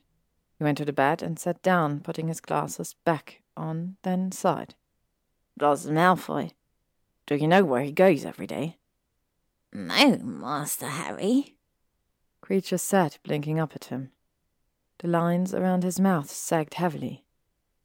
Do you know what he does in the basement? Brightening, Kreacher nodded. He eats Kreacher's food I brings him, and mixes potions. Does he? Harry swallowed. Does he ever have anyone here when I'm gone? Mistress Pansy, Kreacher said. She's enjoying Master Harry's room very much. Not expecting that, Harry looked at him. What? She is looking through your room and saying that someone as boring as Master is not going to be hurting Master Draco. Kreacher offered, elaborating. Because you doesn't have any whips and chains or fun things, and that you is not likely to murder her after all. Harry snorted, taking that in. Next time, tell her that I keep my whips and chains and fun things in the attic. He sat making a mental note to fill a box with the most filthy sex toys he could find, along with, possibly, a list of ways to murder someone and get away with it. He bit his lip, wanting to probe more. Kreacher always knew what was going on inside Grimmauld Place, at the very least, and Harry was vaguely ashamed of not having thought of asking him before. But guilt was seeping in, blanketing over his curiosity about all of the things Malfoy refused to discuss. Thanks, Kreacher. One thing was as being important for a wizard, Kreacher said, sounding oddly tentative. Harry looked at him sharply, but Kreacher lowered his hat to avoid his eyes. But important things is more important. Harry pursed his lips. He thought to ask what he meant, but the way Kreacher studiously didn't look up at him indicated he wouldn't get a straight answer anyways. I'll ask Malfoy what that means, okay? Master Malfoy can answer many questions, but Grimmauld Place is not answering to Master Malfoy. Kreacher said cryptically. Grimmauld Place is seeking, wanting Master Harry. Master Malfoy is only Kreacher stopped, sealing his lips closed. Harry narrowed his eyes. All right, he said slowly. They'd long gotten past the point of wailing or grumbling furiously, while Kreacher punished himself for not obeying Harry's indicating wishes in full. But Harry knew the urge still dwelled in so he left that bewildering statement alone too. I'm going to bed now. Kreacher nodded again and disapparated, and Harry crawled into the bed. Down the hall he could hear the faint sounds of Malfoy shuffling around in his room. Harry closed his eyes. Malfoy and I are snogging. Ginny blinked several times. Well, come on then. She moved her face out of the Floo, and Harry took a pinch of powder and had it through it. She was already in her kitchen, and he followed the sound of the water and the tick tick of the boiling charm start. He came in and sat down, letting his head thunk heavily against the tabletop. A few moments later, Ginny joined him, setting down a mug of tea sitting across from him. I thought it would happen sooner, she said finally. Harry lifted his head. It's been happening forever, ever ever since the morning after the. when you all came over, Harry hmm. said. He lifted a mug and held it in both hands, letting it warm them for a few seconds before taking a tentative sip. We should do that again, Ginny said. He gave a wicked little smile, blowing on her own tea. I had a lot of fun. Harry gave a dirty look. Could I talk to Luna instead? Ginny laughed. She is in a shower. She'll be down soon. Well, you know, she's only going to offer to clean the Wrackspurts out of your aura with her crystals. She took a sip of her tea as well. Then, thoughtfully, Not that yours probably can use it. I don't know. I can't see them the way Luna can. You're both mental. It's no wonder you work so well together. Harry grumbled, took off his glasses, and rubbed his eyes for a minute before replacing them. We don't agree on everything, you know that, Harry. Ginny snorted. I'm perfectly aware that she's a batty as she is darling, and she knows that I think so too. We just like each other. Even when we don't sometimes, we have fun together. She keeps me on my toes and I keep her grounded, and of course, for sex. Stop. Harry cut in, holding up a hand. Got we get back to my problem? What makes you think I wasn't talking about that? She grinned at him, and he looked away, running her words through his head. When he looked back, she gave a little shrug. And why is it such a problem? Harry opened his mouth, only to be interrupted by Parkinson breezing in. Her normally sleek bob of raven hair was wavy, as though she'd cast a drying charm on it, but hadn't bothered to style it yet. She was in a short black dress, but was holding her shoes in one hand preposterous things with a multitude of tiny black straps and incredibly high heels, and had no makeup on. Really, Gin? I said plaintively. Parkinson stopped. She glared at him for a moment, then rolled her eyes and headed over to Ginny, nudging her chin up with one crooked knuckle. Next weekend? she asked. Ginny smiled, eyes sparkling, and she slid them from Parkinson to Harry, then back. I'll check in with Luna. She may be on shift at the shop all weekend. Parkinson nodded, then leaned down and kissed her. Hey, Harry said, then again, louder, and the kiss went on and on. Hey! Ginny finally pulled away with a soft chuckle. Her cheeks had gone rosy beneath her freckles, her mouth was swollen. Don't be mean to him, Pansy. I would have kissed you goodbye regardless of his presence. Parkinson said coolly, straightening. It's not my fault your cowardly ex is showing up at eight in the bloody morning. Cowardly? Harry echoed in disbelief. You've been called a lot of things, but. Parkinson balanced herself with one hand on Ginny's shoulder, lifting each foot in turn to wiggle them into her shoes. She cast Harry a dark look. Indecisive, craven, impersonal, and insulting? she suggested.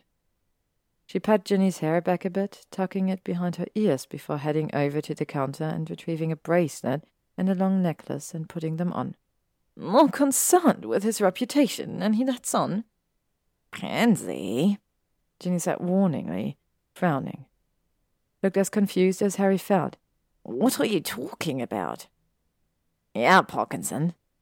It perhaps wasn't the best comeback, but Harry was momentarily blank for a better response. He wondered if the combination of Ginny and Luna had just managed to attract someone who happened to have a blend of their weirder qualities. Ginny's stubborn refusal to listen to reason when she got angry, Luna's stubborn refusal to believe that reason even existed. It's Pansy, she said flatly, enunciating her own name. The bow of her lips drew down into a scowl. It's polite when you associate socially with someone to call them by their first name. Fine, Pansy. He drew back his chair, staring at her. She crossed her arms over her chest. It's also polite to respond to invitations. Invitations? Especially when the person issuing them has very good reason not to want you to know where she lives, Pansy added. I'm not going to kill you, Harry said, irritated. Then, because he couldn't help himself, mumbled, Probably. Pansy gave him a disappointingly unimpressed look and raised an eyebrow at Ginny, who smiled. Isn't that what it is, then? Your birthday isn't for another eight months. Harry just probably didn't realize that you expected a response all right away. A response out to what? Harry demanded, finally pushed beyond any semblance of composure. My birthday party? Pansy said. Her dark lashes fluttered, her arms dropped to her sides. Draco said I should invite you. Well, I didn't get the invitation. Irritably, Harry took another gulp of his tea, eyeing her. Although Ginny's right, I wouldn't have known I was to respond immediately. Who sends out invitations for their birthday eight months in advance? Purebloods do, she snapped, colouring. Harry noticed with satisfaction that her blush wasn't flattering. It spread over her cheeks and throat in dark pink blotches, making her look as though was she in the first stages of spattergroit. It usually takes that long to plan the party. Well, fine, I'll come, snapped back, annoyed and also pleased for some reason he couldn't figure out.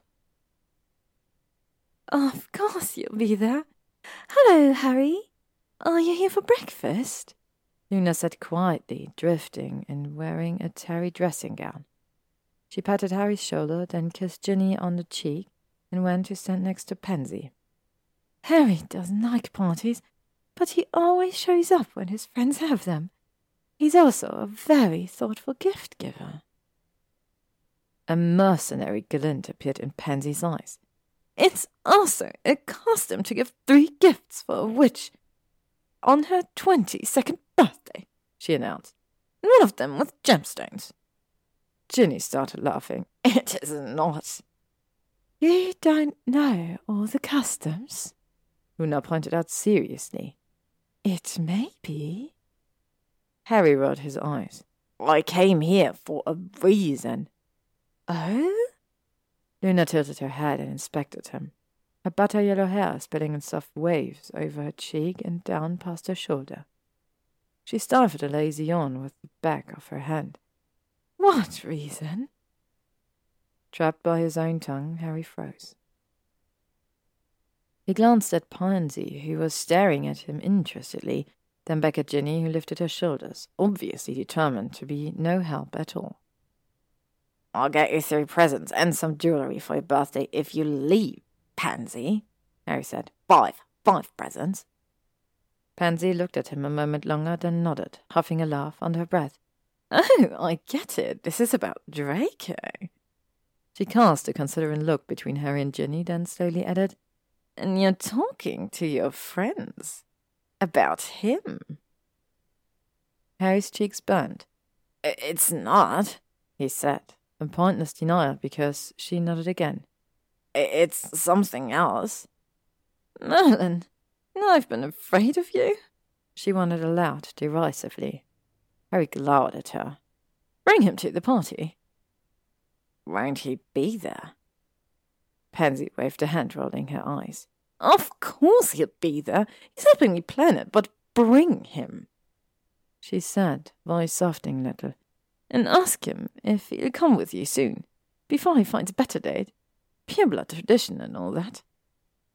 Dropped a kiss against Luna's cheeks and sauntered out, somehow managing not to wobble on the twigs that made up the heels of her shoes. Harry looked from Ginny to Luna as their Floo sounded with a loud whoosh. Luna sighed, smiling gently. She sat down at the table and pried Ginny's mug of tea away, taking a sip. So, what is it about Draco you need to talk about? Her brow knitted. Actually, let me summon my crystals first. You're surrounded by Wrackspurts. You'll be able to identify the problem more clearly once they're gone. Harry let his head fall to the table again with a soft groan. Ginny patted his hand. It was almost noon by the time Harry got home, still reeking of the rose oil Luna had insisted on applying behind his ears and to his forehead. But at least she'd finally settled, listening carefully as Harry outlined his frustration with his current dynamic with Malfoy. Unlike Ginny, her face didn't even flicker when he said he was worried his cock might fall off from lack of use. Although she had felt the need to point out that it wasn't lack of use if he was using his own hand. Still, it was worth it just to get it out in a way he never would be able to with Ron, who would never stop laughing long enough to give advice, or Hermione would never stop giving advice long enough to listen to him complain. In the end, she'd asked, What are you so worried about, Harry? That he doesn't like you? Draco isn't the sort who would kiss someone if he didn't want to, let alone on a regular basis. He said he wants to sleep with you, so he must just like taking things slow until he's more sure of someone. He didn't exactly seem that sort to Harry, either, but he understood what she was trying to say. As much as he ever understood Luna, at least. As the Floo wards chimed close behind him, Harry glanced around. He was alone in the parlour, but for Frank, who was sleeping half propped on a giant round pillow that Harry had transfigured from several old cushions he'd found in one of the rooms on the third floor. Malfoy was nowhere to be seen, and the doors to the garden were closed. Curiously, he headed to the kitchen. Harry had been due back two hours prior to discuss the decorating, now that the house seemed willing to allow changes, but he'd never received a response to his Patronus. The kitchen was empty too, so he turned to make way for the stairs when he heard a resounding boom from the basement. A moment later, tendrils of pink and blue smoke drifted out from beneath the door. Harry yanked it open and headed down, taking two at a time. Malfoy? Harry coughed, though the smoke felt more like fog sliding into his lung than anything else, cool like damp air. It smelled sweet and smoky, like parchment and ink and mint and flowers and the ocean. He pulled his wand and cast a spell, dissipating it even as it began to clear on its own. Draco, are you okay? Malfoy stood at a giant counter, uh, glaring at Harry. He patted his hair down. It was streaked with pink and blue powder, was standing out in every direction, and he looked utterly absurd. He had splotches of pink and blue powder on his face as well, and Harry couldn't stop staring. Because Malfoy, Draco, was wearing glasses. You wear specs? Harry said, incredulity making his voice rise, turning it into a question. Malfoy coughed. He reached up to slip them off, but suddenly Harry was there, having no recollection of moving towards him to steal his hand. Don't. The colour in Malfoy's cheeks deepened under the powder of whatever he'd been brewing. He let his hand fall away. When he spoke, his voice was grainy. You're not supposed to come down here. I saw smoke, Harry said. I wanted to make sure you were okay. You never responded to my Patronus. I wasn't aware that one needed to respond to a cancellation to shop for and transfigure old furniture. Malfoy said stiffly. He caught Harry's eyes and grimaced. Stop staring, or I'll take them off, and I can't afford a headache right now. Oh, I can't, Harry said, fascinated. Malfoy's glasses were light, silver. They were more slender than Harry's, a fashionable oval, and suited his face perfectly. Looked dignified and bookish in them. Harry swallowed. You get headaches. Malfoy sighed turned back to the counter and began swishing his wand over it, spelling the diced potion ingredients back into their containers and vanishing the mess. Yes, he said curtly. Is this a problem for you that I made fun of you once for wearing them? Once? Mm. Harry asked, muffling a laugh. A figurative once, once upon a time. Malfoy said, blushing more fiercely. Because if you're going to return the favour, now would be the. Come to Pansy's party with me. Harry said impulsively. Malfoy whipped around to face him, mouth dropping open. Harry shifted, suddenly feeling awkward. If if you want. How did you find out about Pansy's party? Ah. I wasn't supposed to. It's eight months away. Right. You might not be here, Harry said, uncomfortable with the reminder. He saw it leaning back against the opposite counter. I mean, well, if you're still here, what do you want to go with me? Or other places, maybe. But definitely the party. I'd like to go with you. I just. I didn't think it was the type of activity you were interested in. Malfoy said. It's not, Harry said honestly. I never know what to do with myself at parties. As witnessed, he added when Malfoy opened his mouth to comment but I'd, uh, go to them. For my friends. Friends, Malfoy said flatly, nodding. Well, yeah, and Pansy said I could bring a date, so. Harry watched him taking in the sharp catch of Malfoy's breath, the split second of shock that flitted over his features. I know you're already going, so if you think it's Stump. She's invited Ginevra and Luna and the other two thirds of your famous little club, he said with a small sneer. Harry nodded back slowly. So, they know about us? He held his breath, and it seemed Malfoy did too.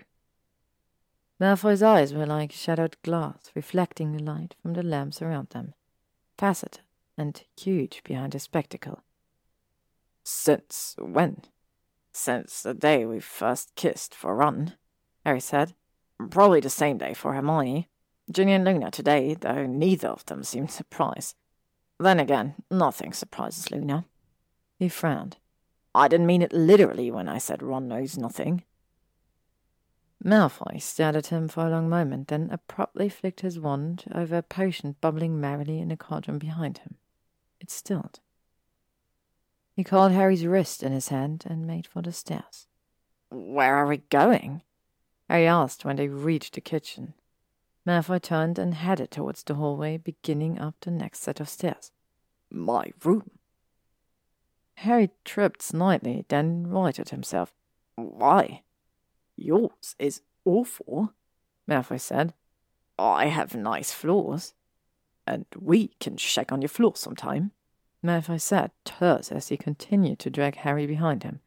But I prefer bed, or at least a sofa, or some sort of surface that won't kill our knees. Shag? Harry tripped again, his cock stiffening hopefully. Now? Call me Draco, Malfoy ordered. I liked when you did that. Oh, yeah, sure, Draco. Harry said as confused as he was turned on. Draco. They reached the landing of the second floor, and Malfoy, Draco, fuck, turned suddenly, pushed Harry to the wall, and kissed him, hard and unrelenting, his tongue sliding into Harry's mouth, the tip of his nose pressed against Harry's cheek. Their glasses connected with a small clicking sound as Draco slanted his head further. Harry's hand came up to rest on Draco's hips, which rotated against his. Draco was already hard, his cock a thick press against Harry's groin as he moved. Draco! Harry gasped when he pulled away. He had one firm on Harry's waist, almost as if to keep him in place, and he fisted the other in Harry's hair, tilted his head to the side to expose his throat. He ducked his head to bury his face against it, biting down over the cords of it roughly before sucking gentler at abused skin. Harry's brain caught up with the events, and he curled a leg around the back of Draco's slightly bent knee, urging him to come closer. Fuck, yes. Yes. Draco agreed in a mumble, still mouthing roughly at Harry's throat. You'll fuck me. I, yeah.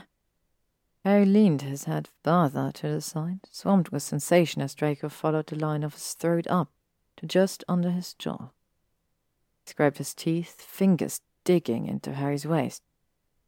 Oh, you want me to? I assume that's okay. Draco chuckled, breath warm against Harry's skin. Harry shivered. He clasped Draco's arse with both hands and pulled him flush. Draco obliged, thrusting hard against Harry for a few delicious moments. It's yes, it's okay, yes? Harry said, screwing his eyes shut released Draco's arse and tangled his hands in his hair. Was as soft as it looked, the strands silky against his palms. He drew Draco close for another kiss, his foot coming down so he could spin them and take his turn pushing Draco into the wall. Draco shuddered. He made an approving noise into Harry's mouth. You'll keep your glasses on, Harry said. Bloody Philistine. Draco muttered. Harry pulled away, panting, and Draco grinned at him ferally. You keep yours on too. Their eyes locked for a moment, then, in unison, they turned, heading towards Draco's room. Harry felt blurry, urgent with need, his palm damp and hot in Draco's grip as Draco pulled him. He was so focused on the feel of it that he slammed into Draco's back when he pulled to an abrupt halt two feet from his bedroom. What? Draco stood stock still. He twitched his hand in Harry's, a silent prompt. Harry looked up. At the end of the hallway, to the side of the staircase leading up, there was a brand new door. Harry had always wondered at the odd configuration of the hallway. It seemed as though space had been left in the wall next to the staircase to add another room, or at least a cupboard, which, of course, was something he had refused to consider putting in, even if the house would have let him. But now it made sense. This door, with its faint shimmer of magic floating over the dark wood, set into the heart of the house. It seemed out of place, its design far older than anything in the rest of the house, and engraved with intricate scrolls around the edges that thinned out towards the center, where an elaborate starburst was carved. In the middle of that was an emblem which contained a skull, three ravens, and a hand gripping a sword. It seemed out of place, but also not. Is that? Harry asked, licking his lips. He could still taste Draco on them. That fine powder from his potion, which seemed to scent it with all of his favorite things. It was delicious. Distracting. Yeah, Draco said. His hand released Harry's and cleared his throat. Yes, that is the crest of the House Black. The noble and most ancient. Harry agreed faintly. He eyed the hypnotic luminescence of the doorknob, curved and arching out from the edge of the door like the body of a snake. Sinuous, detailed in thousands of tiny scales. There is no key. Not yet, Draco said. Oh, Good, Harry said. Draco turned, a question on his face, and Harry caught his hand again. I'm occupied right now, anyway. He tugged Draco closer and kissed him, walking him backwards into the open door of his room. Draco placed his hand on Harry's chest as though to push him away, but didn't.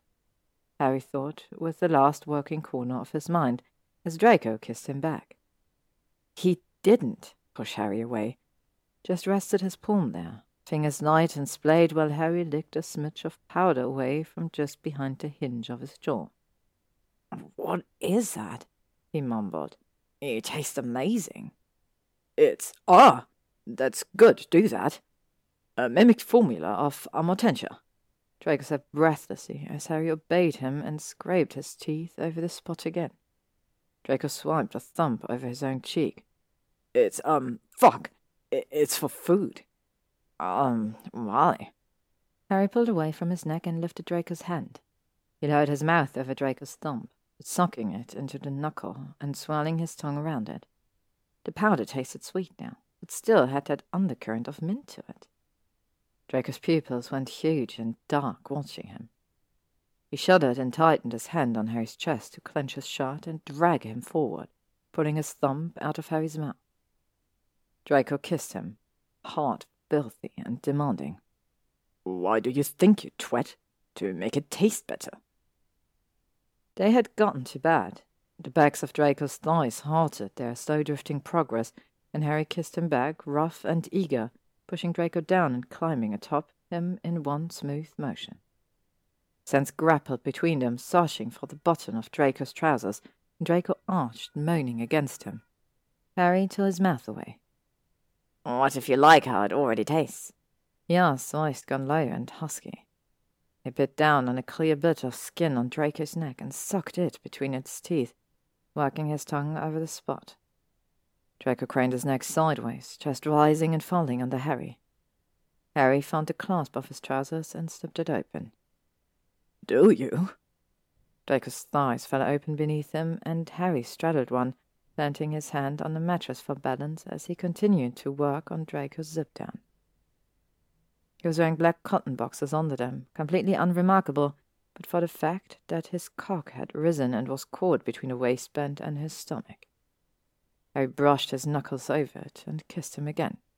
Yeah, he said, panting lightly. Draco groaned, soft, as Harry repeated the motion. His knuckles caught a sticky smear of precum, and Harry gusted out a sharp exhale.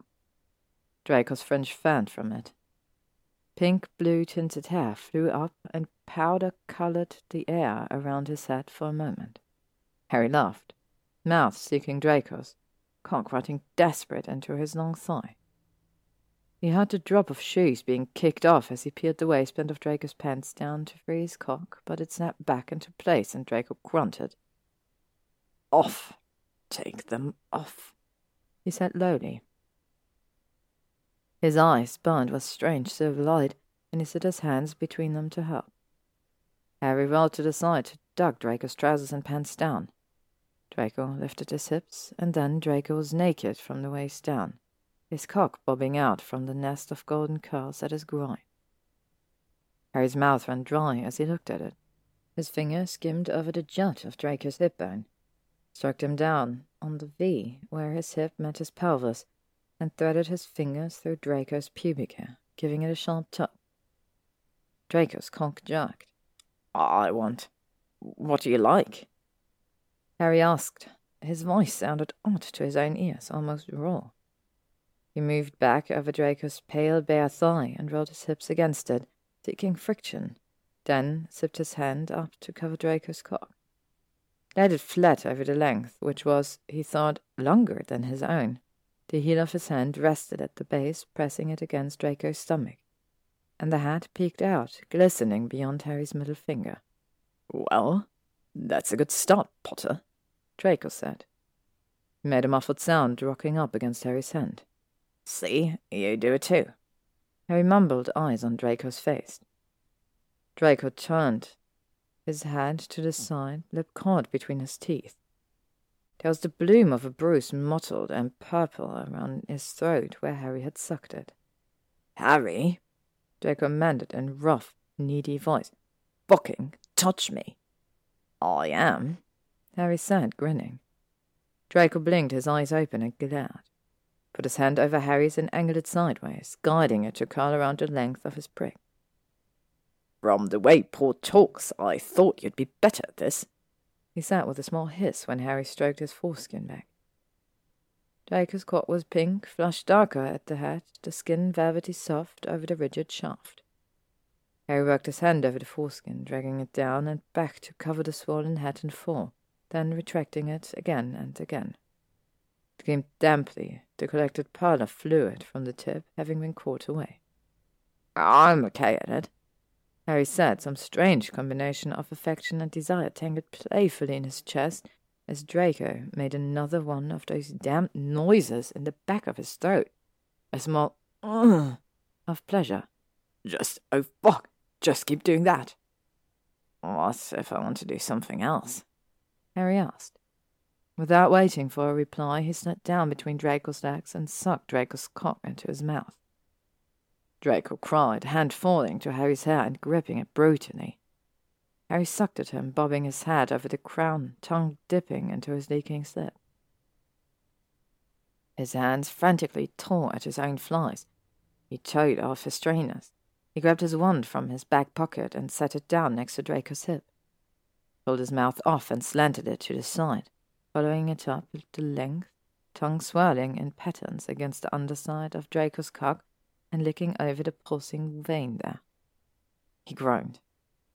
The weight and shape of Draco's prick was heady, but more so the sounds Draco was making. Greedy little grunts that issued from his throat as his hips bucked.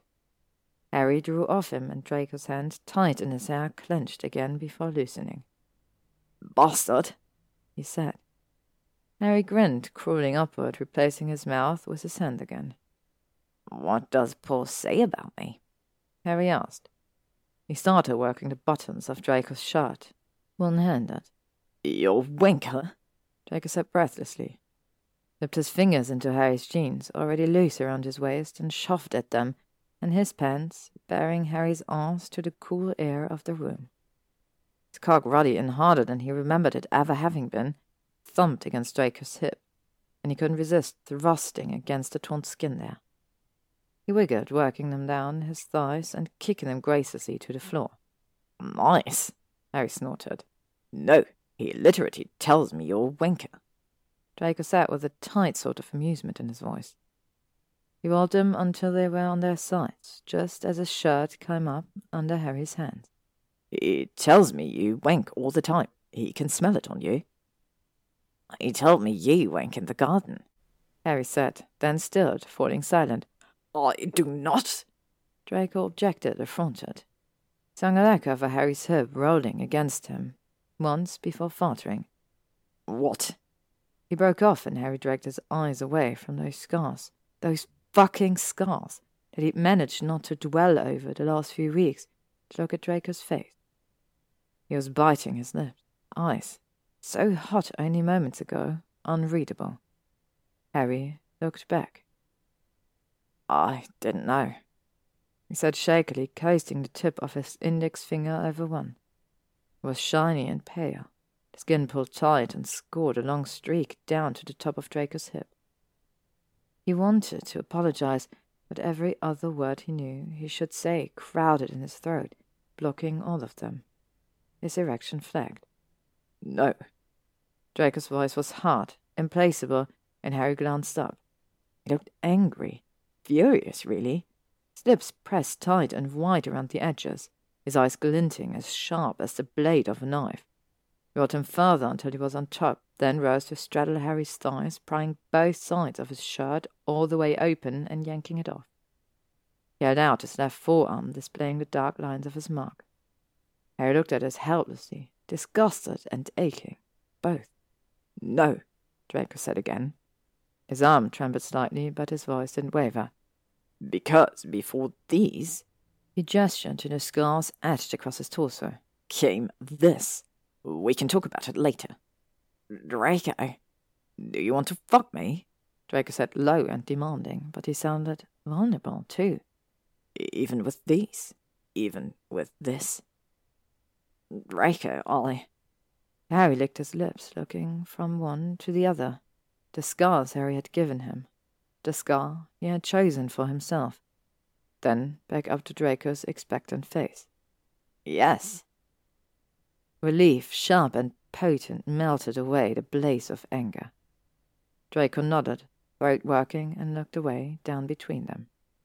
His hand fell to Harry's cock, long fingers striking over it. It responded, plumbing again after a moment. Draco grasped it, tightening his hand into a fist, and stroked it to full hardness. Harry touched him back, and one hand sliding over the top of his thigh, palm rasking over the dusting of hair there. He placed the other over Draco's cock, thumb stroking, the stick beating at the tip around the crown, and Draco's eyes flicked up to his face, evaluating it for a moment before looking back down between them. His teeth reappeared, worrying his lower lip. I do, Harry said, feeling like it needed to be reiterated. He didn't like Draco's mark. He didn't like the scars, but he he'd learned to like Draco, the unlikeliest of ways, and Draco was right. They could talk about it later. I want you. Draco's pale lashes fluttered, stooped down and pressed his mouth to Harry's tongue, sweeping against the seam of Harry's lips. Harry opened them and slid inside, licking against his own for long dizzying minutes while Draco rocked on top of him. He bunched Harry's t-shirt in his fist, rocking it up around his ribcage, and stroked down the flat of Harry's stomach. Harry's muscles tightened. He could feel the tingle of sensation skitter over his skin, like the slide of bubbles down his throat when he drank champagne. It was lush, decadent, a single brush of Draco's hand over the planes of Harry's stomach seemed to make the world wobble around him. Harry's glasses had gotten foggy from all the kissing. Draco's had too. With no small amount of regret, Harry reached up and removed Draco's, tossing them aside without bothering to fold the legs. Took off his own as well, ignoring Draco's little frown. Another time, he said, and it felt almost dangerous to say that after months of wanting Draco and weeks of being on the verge of having him. It Felt like he was tempting fate to admit that he expected to have this again. A far greater risk than letting Draco move in or keep secrets or kiss him without defining anything. Draco wiggled on top of him expectantly, his stilled hand resuming its stroke over Harry's brick. Slow, steady. Harry grunted, arse tightening, as he thrust into Draco's hand was hot and callous, just the right amount for delicious friction. He dropped his hand to Draco's erection once more, and Draco shook his head, rising up higher on his knees. Grabbed his own cock with his other hand, began wanking them in tandem. Get me open, he said. Loops in my drawer. Harry blinked up at him, at the pale length of Draco's body, his tight nipples, and his chest, narrow but toned with muscles of a flyer and at the slide of his fist over each of them. He went light-headed from lust. Swallowing, Harry reached for his wand and wondered why the sodding hell he was so shaky. His heart felt like it had lodged in his throat. Summoned a tube of lube from Draco's nightstand, thumbing open the cap and squeezing out liberal amounts of his fingertips before dropping it to the side. Slid his hand into the space Draco had created between them he paused to cup Draco's balls and rolled them in his palm. Draco closed his eyes and groaned, hands tightening. What do you like? Harry asked again. Barely recognized his own voice.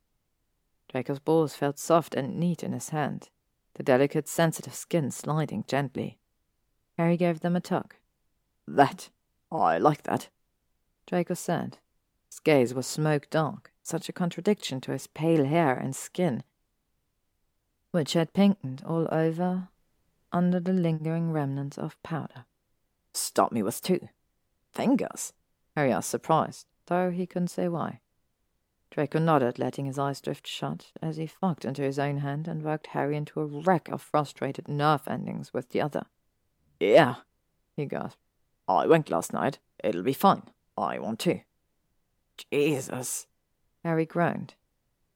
He pulled his hand away and grabbed around Draco's ribcage, slick fingers slipping for purchase, then flipped them back to their original position, rolling Draco onto his back.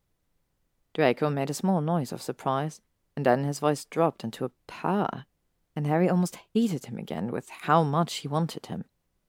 He allowed himself one more brief stroke of his cock into Draco's hand, then knocked it away and propped himself to the side on his forearm, pressing Draco's thighs open and sliding his finger into the crevice of Draco's arse. Mm, fuck! Draco slanted out, leg not caught beneath Harry's hip, crooking it at the knee and drawing it up a bit. The muscles of his arse cheeks bunched and flexed as Harry coasted his fingers between them, slickening him up. Found the fur of Draco's hole, wrinkled and delicate against the pads of his fingers, and yes, Jesus, Harry was going to lose his mind. It felt slightly puffy, recently tended to. He let his forehead fall to the jut of Draco's collarbone as he pressed two fingers in. Ew. Tight, Harry wanted to say. Soft, hot. Like before, his voice was rendered useless beyond another cracked groan. He twisted the tips of his fingers just inside Draco's asshole. Draco jerked against him, so he did it again, thumb smoothing around the outside of his rim. Feel good? Yeah, Draco panted, face tight, dots of sweat breaking out on his temples. Fuck me with them. How? Harry asked, glancing down. His breath caught at the sight. Draco had stopped stroking himself in favor of encircling his flushed pink prick with his forefinger and thumb tight around the base to stave off his climax. Beneath that were his balls, resting against the si- inside of Harry's wrist and the cleft of his arse spread wide with Harry's fingers pumping steadily deeper. He was already so wet from the loop, his inner muscles clenching and releasing around Harry's finger, the rim of his arse dragging on every slow slide. Harry's throat grew tight. Tell me, Draco. Harder, Draco said after a pause. Deeper. Lifted his head, wild eyed, his face a mask of tension. Oh, fuck, Harry said under his breath. Pushed his fingers deeper, spread them out as he dragged them back. Again and again, his mouth finding Draco's, who growled into the kiss. His legs shifted restlessly, hips canting to an angle against Harry's finger. Harry pulled out of the kiss and scraped his teeth over Draco's jaw. Let his fingers out to the rim and murmured, Three. Draco shifted again, bucking up against him. He gave a wordless little whine, opening his legs impossibly wider, and Harry almost came on the spot. Draco reached back down and clutched Harry's wrist, his arse fluttering around Harry's fingertips. He gave a jerky little notch, his eyes squinched shut. Harry added another finger, and really it wasn't so different. Draco's arse was slippery, pliant. He contracted tight upon Harry's re-entry, but then softened around his fingers. Harry brushed his fingers over the soft swell of nerve clusters that made up Draco's prostate, and Draco arched his throat. Fucking hell, yes, God, that's good. It was Harry's turn to growl. The sound burst out of him loud and shocking. Plunged his fingers into Draco with almost clumsy enthusiasm, skimmed them over his prostate with every drag as he hunched over. He bit his way down Draco's throat and chest, seeking the pebbled butt of one nipple with his mouth. He bit at it, then licked, and Draco's breath rushed out of him explosively.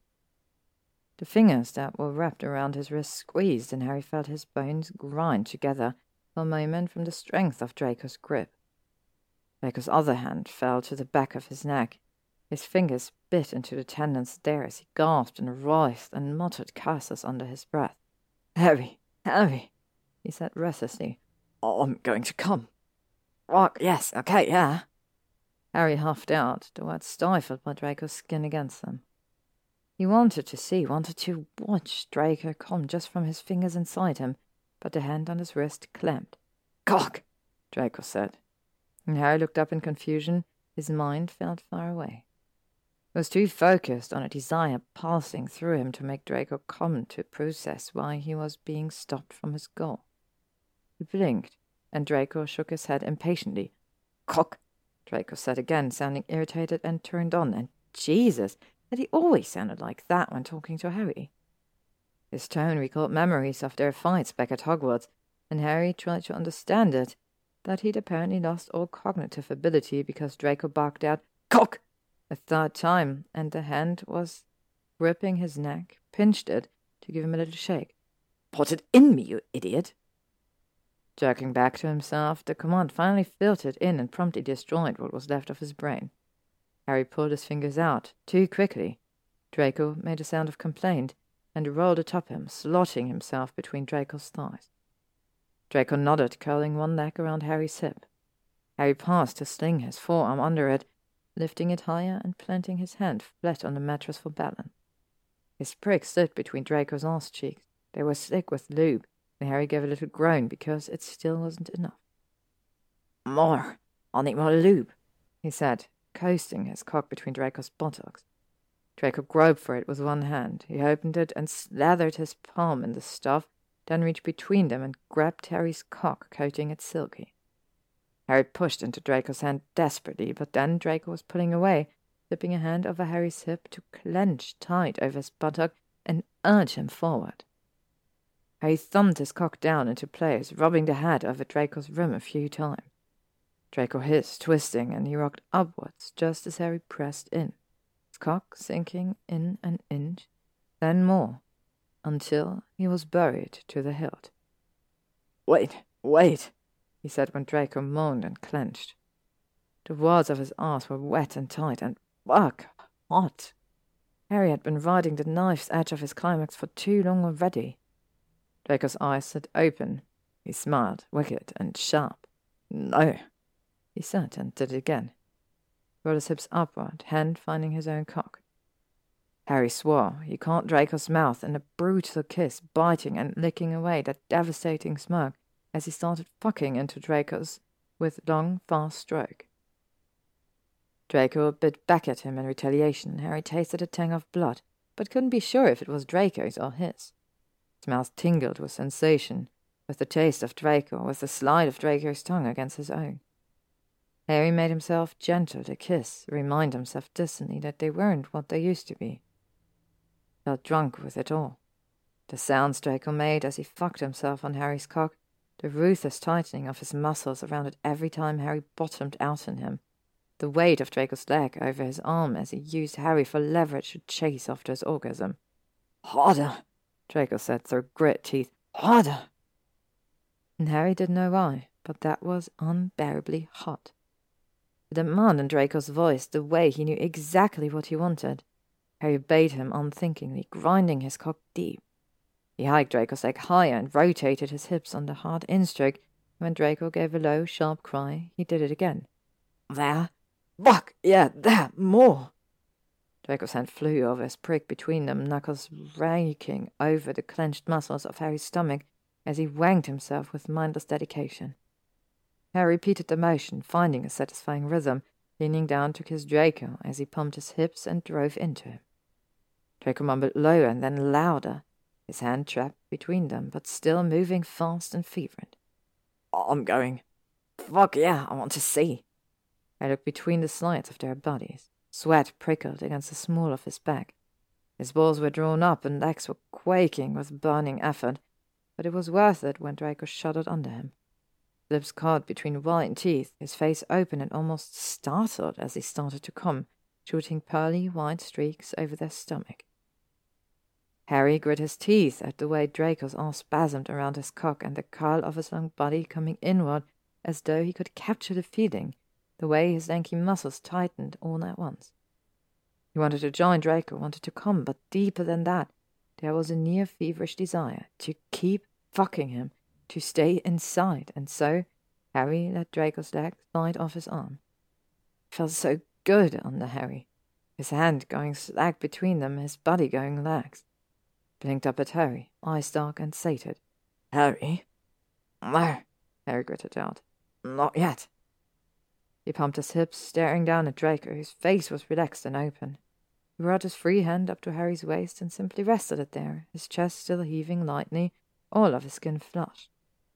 He was all sharp angles and edges, but there was a softness to him like this. And Harry wanted to keep that look, to keep him. He didn't want him to go. Possessiveness welled up in him, fierce and frightening at the thought.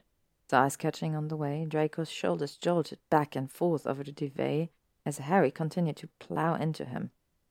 His cock throbbed, and he was so he was so fucking close, but no, he said again, more to himself than Draco. And if he sounded like he was begging, he couldn't bring himself to care.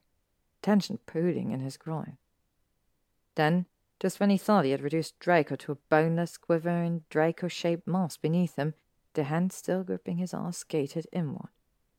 Thick fingers slipped between Harry's flexing buttocks, and the tip of one long index finger brushed over Harry's hole.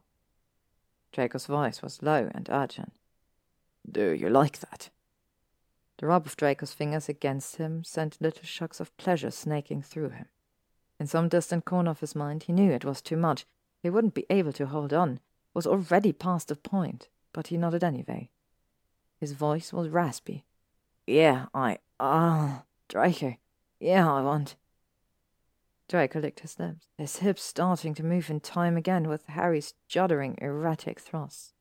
He pressed his fingers into Harry, pushing past the ring of muscle straight down to the knuckle with no further warning.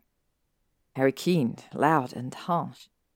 The stretch of it burned a bit. He hadn't bottomed in a while, but Draco wiggled his finger even deeper somehow and unerringly found Harry's prostate, pressing firm as he dragged his finger over it with quick thrusts of his hand. Harry moaned, his balls tightening, him growing impossibly hard.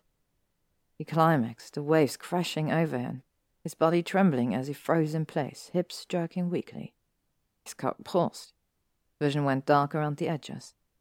Felt the warm splash of his cum and Draco, slickening his own prick anew, and he dropped his head, too overwhelmed by Draco's body around his, by Draco's sorrow pumping finger inside him, do anything but ride out the pleasure so fierce it almost hurt. Came down from it slowly, breathing in hard gasps, sweat matting his hair and trickling down his temple. Sagged over Draco heavily, and Draco grunted, but it didn't sound like a complaint at all. Pulled his hand away and slid it up the line of Harry's back, gentle and thoughtless, as Harry drifted and breathed, wondering when exactly he'd started to fall in love with Draco Malfoy. Your gnome is watching us. Draco's voice in his ear, low and strange, woke Harry from his doze. He stretched, fitting his back against Draco's chest. Draco's cock was warm and soft against his buttocks. He rotated his hips and blinked his eyes open. The light in the room had the faded dim of sunset. A deep orange glow of sunlight from the window spilled over the polished wood floors. How long have we been asleep? Your gnome, Harry. He's not my. Harry twisted to look at him. Draco's face was frozen, his head drawn back slightly. He looked appalled and not a little weirded out, his eyes unblinking as he looked beyond Harry. Harry turned back and followed his gaze to see Paul clinging to the window ledge and grinning maniacally. Paul, you bloody pervert! Harry said loudly. The bed covers, hopelessly twisted, had been kicked lower on their bodies to uncover them down to their knees. Harry tucked them up. Go away! Paul cackled gleefully. Eee, give me beans now! What? Draco said faintly behind him. You did not orchestrate this. Harry glared at Paul, who grinned wider. He obviously wasn't using the small charm toothbrush Harry had given him. Harry shuddered. You didn't tomato darling! Paul yelled.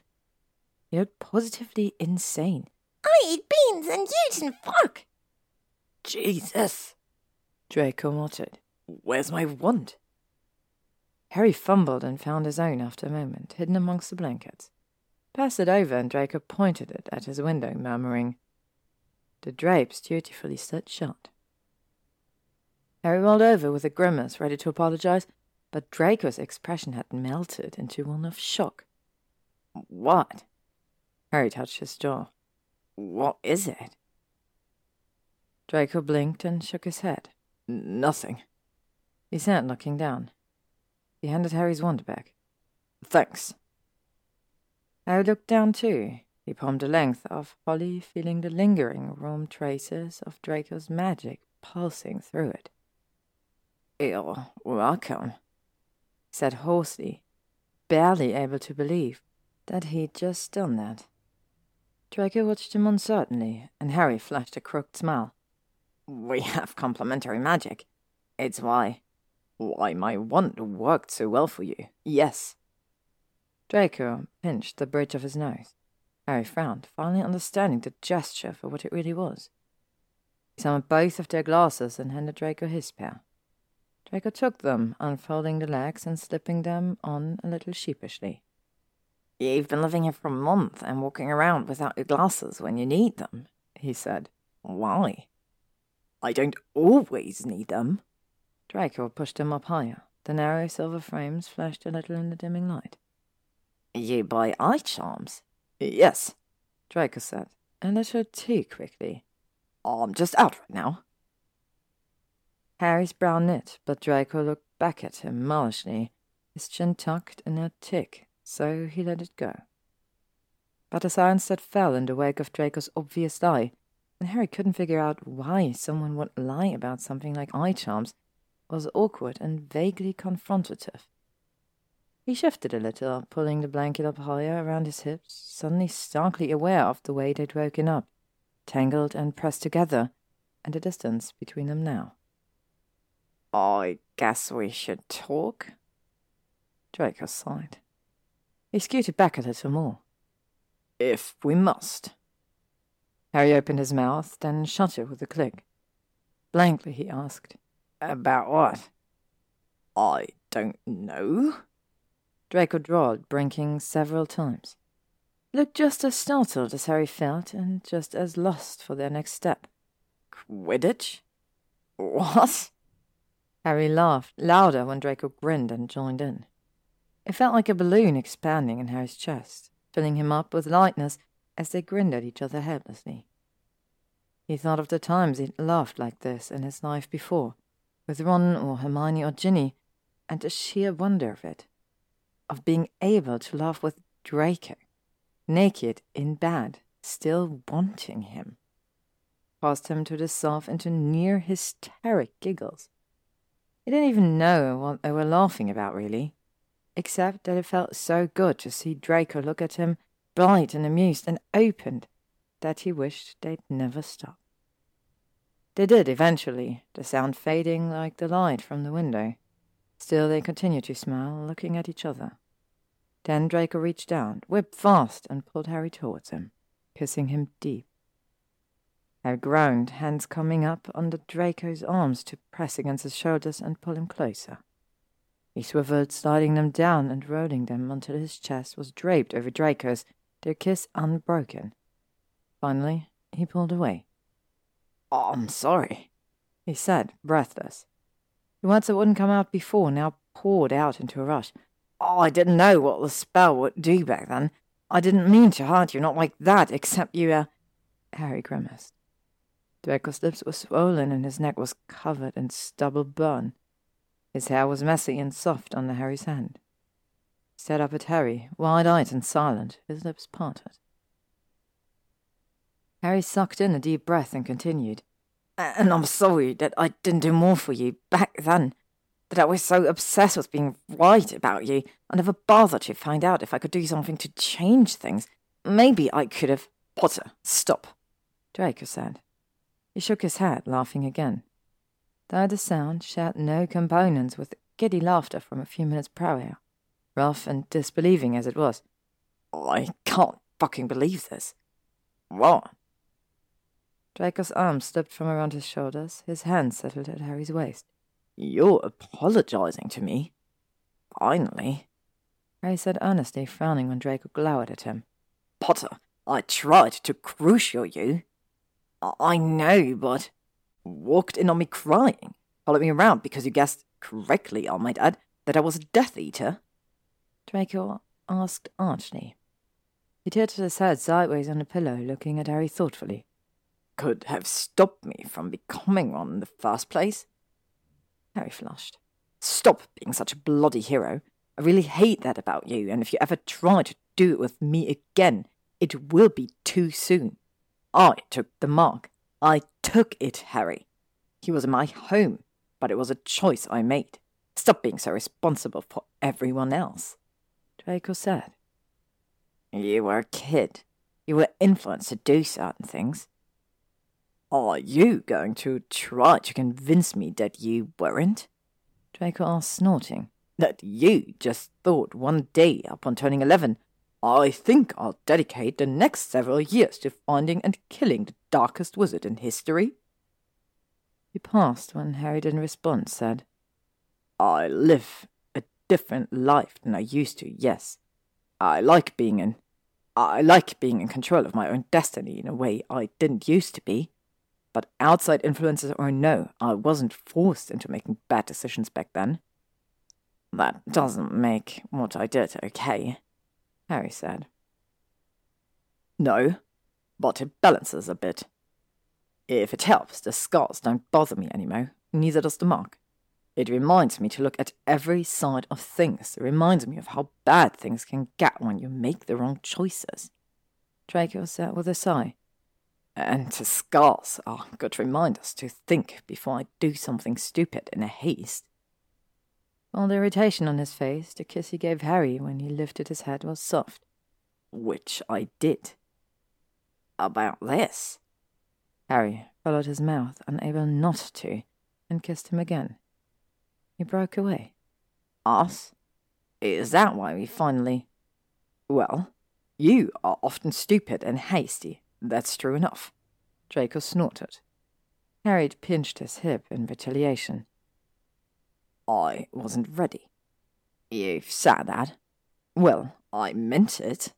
Draco said, annoyed. There was something else. Something that Draco was avoiding, but even as Harry had the thought, he became aware of another detail pressing insistently against his hips. Feels like you're ready now. Harry said, voice going low. He grinned. So, is it an apology kink, or a truth telling kink, or bugger off? Draco said, but his mouth twitched around the corners, and then he was dragging Harry down for another kiss. Harry lent himself over to it eagerly, to Draco's lips and mouth and wandering hands, which couldn't seem to decide if they wanted to yank at his hair or cup his ass. Harry smiled wider against Draco's mouth, then pulled away and flipped him over. He fit his front to Draco's back, watching his thickening erection against the swell of Draco's ass cheeks. Do you really want me to? Bugger off. Draco groaned and reached behind himself to grasp Harry's cock. Harry took this as a firm no. Oh, I can't believe Malfoy talked you into hosting another whole party. Ron said gleefully. It's not a party, Harry said automatically. It really wasn't, but his gaze drifted to Dean, who'd remembered to invite as a friendly person, as Seamus was on a work assignment in Japan, talking animatedly to Greg, then to Ginny and Luna, who were carefully levitating a pile of bulky trunks with faded leather and rusting locks to get better access to the table beneath. And I was distracted when he brought it up. Harry admitted, biting back a grin and studiously looking away. Ron held up a spear and raised his eyebrows. Alcohol, friends, non friends, not enemies, or what have you. Goyle brought your guitar, and you and Malfoy keep giving each other looks the way you did at the last one, he pointed out. Not like we did at the last one, Harry said under his breath. His eyes flicked to Draco, who was arguing with Blaise about which pieces to set aside. He had that haughty sneer on his face that Harry used to want to knock off with a closed fist. Now he could think of better ways. Harry! Ron nudged him. Merlin, don't do that, please. Why? Harry said, dragging his eyes back to Ron. Ron's mouth twisted to the side. He rolled his eyes. A stare at Malfoy like he's. like yours. He waved his beer bottle, unwilling to finish.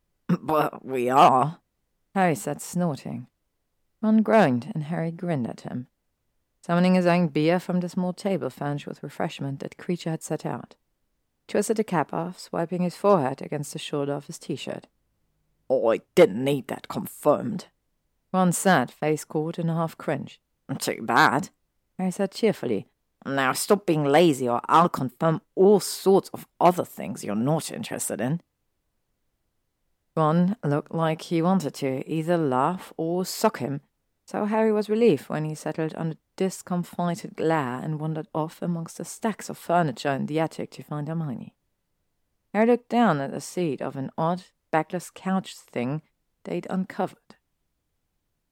It was swathed in pale green silk upholstery, but was so grimy from dust it had taken several charms to clean it out enough to see that much.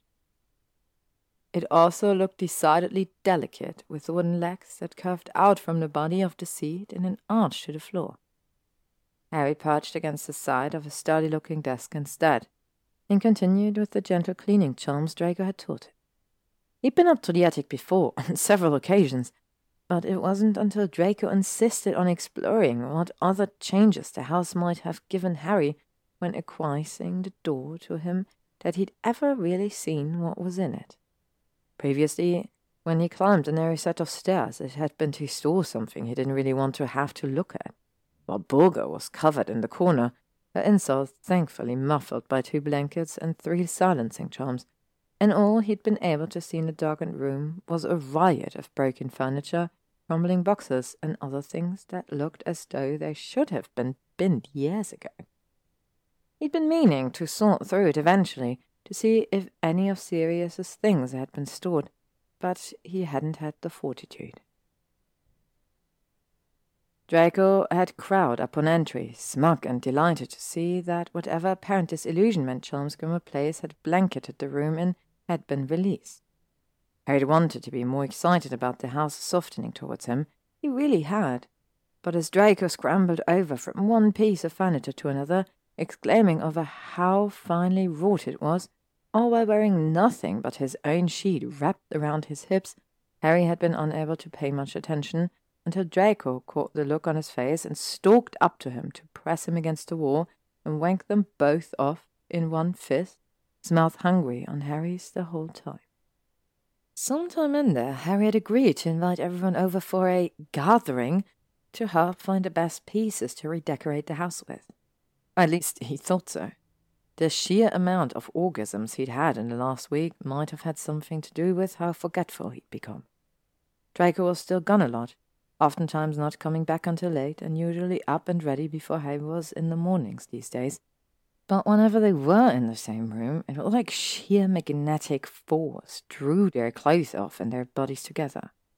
In fact, this was the longest amount of time they'd gone fully clothed and despite the other people around, Harry was still half tempted to. You owe me five presents, Pansy said. Harry checked his eyes away from Draco's ass and looked at her. Her lips were curled in a decidedly self-satisfied smile. But I won't refuse more. For what? Harry asked, snorting. I'm not responsible for any of Ginny's orgasms anymore. I'm certainly not giving her extra gifts for bestowing them on her. Or Luna. Pansy grinned. That part I do for free. When we're all in the mood, I mean. I mean for Draco. Harry slanted her glance, amused. Like a trade. Well, she sniffed, arching a brow. Of course, I'm not giving up all access, but I did help you, she said. How? By telling me about your party. She looked annoyed, and Harry bit back a smile. Are you really as oblivious as everyone always says? Because I'd always thought it was a bit of a cover. But if they've been right this whole time. Harry sighed. He nudged her wrist and indicated a faded, dirt covered mirror with what looked like be silver gilding. Honestly, sometimes, sometimes not, he allowed. Pansy smirked.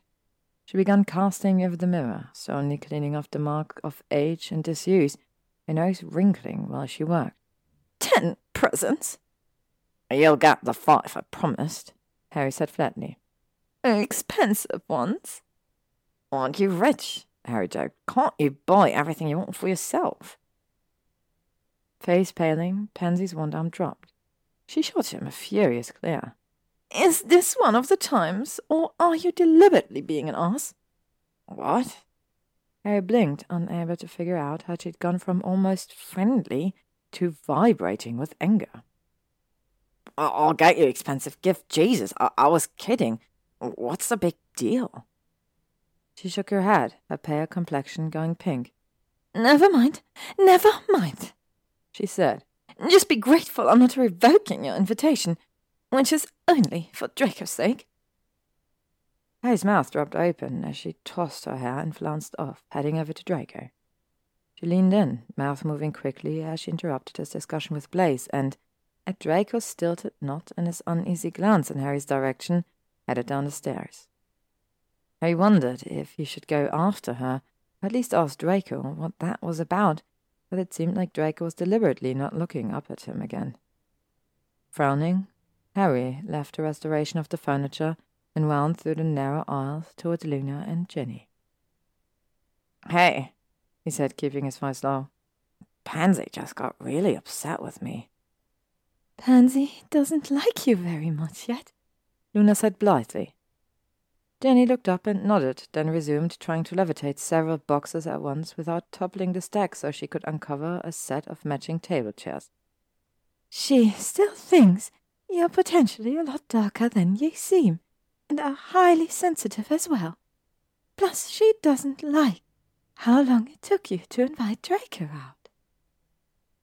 Flummoxed at the wealth of information in those few sentences, although he'd been aware that Pansy wasn't the biggest fan, Harry paused for a moment. Okay, um, no. This was about her birthday present. I made a joke about how she could buy them for herself. Oh, but she can't, Luna said, brow knitting. You must have hurt her feelings. Harry reared back. Why can't she? The Parkinsons are rich. Not any more, Luna said softly. She touched Harry's wrist. Her father wasn't a Death Eater, but he funded them. Reparations took everything. Well, she always looked so. Well, they didn't take her sense of style, Luna said, giving him a tiny frown that felt like a slap. Any kind of disapproval from Luna felt that way. Or her wardrobe. Or her sexual enthusiasm. Harry shot a weak smile at her. He swallowed. Right. Sorry, no. I, I just didn't know. I mean, I, I knew they'd had to give reparations. Draco's family had to give up the manor because of Voldemort lived there, even. I just, I just didn't know it had gotten bad. He wrote his lips between his teeth. Should I say something? Apologize? Your apologies are very heartfelt, Harry. Luna said, but it felt more like a no than anything else. Well, what if I... I need to go? Draco sat behind him. Harry frowned. He gave Luna's shoulder a thank you squeeze and turned. What? Why?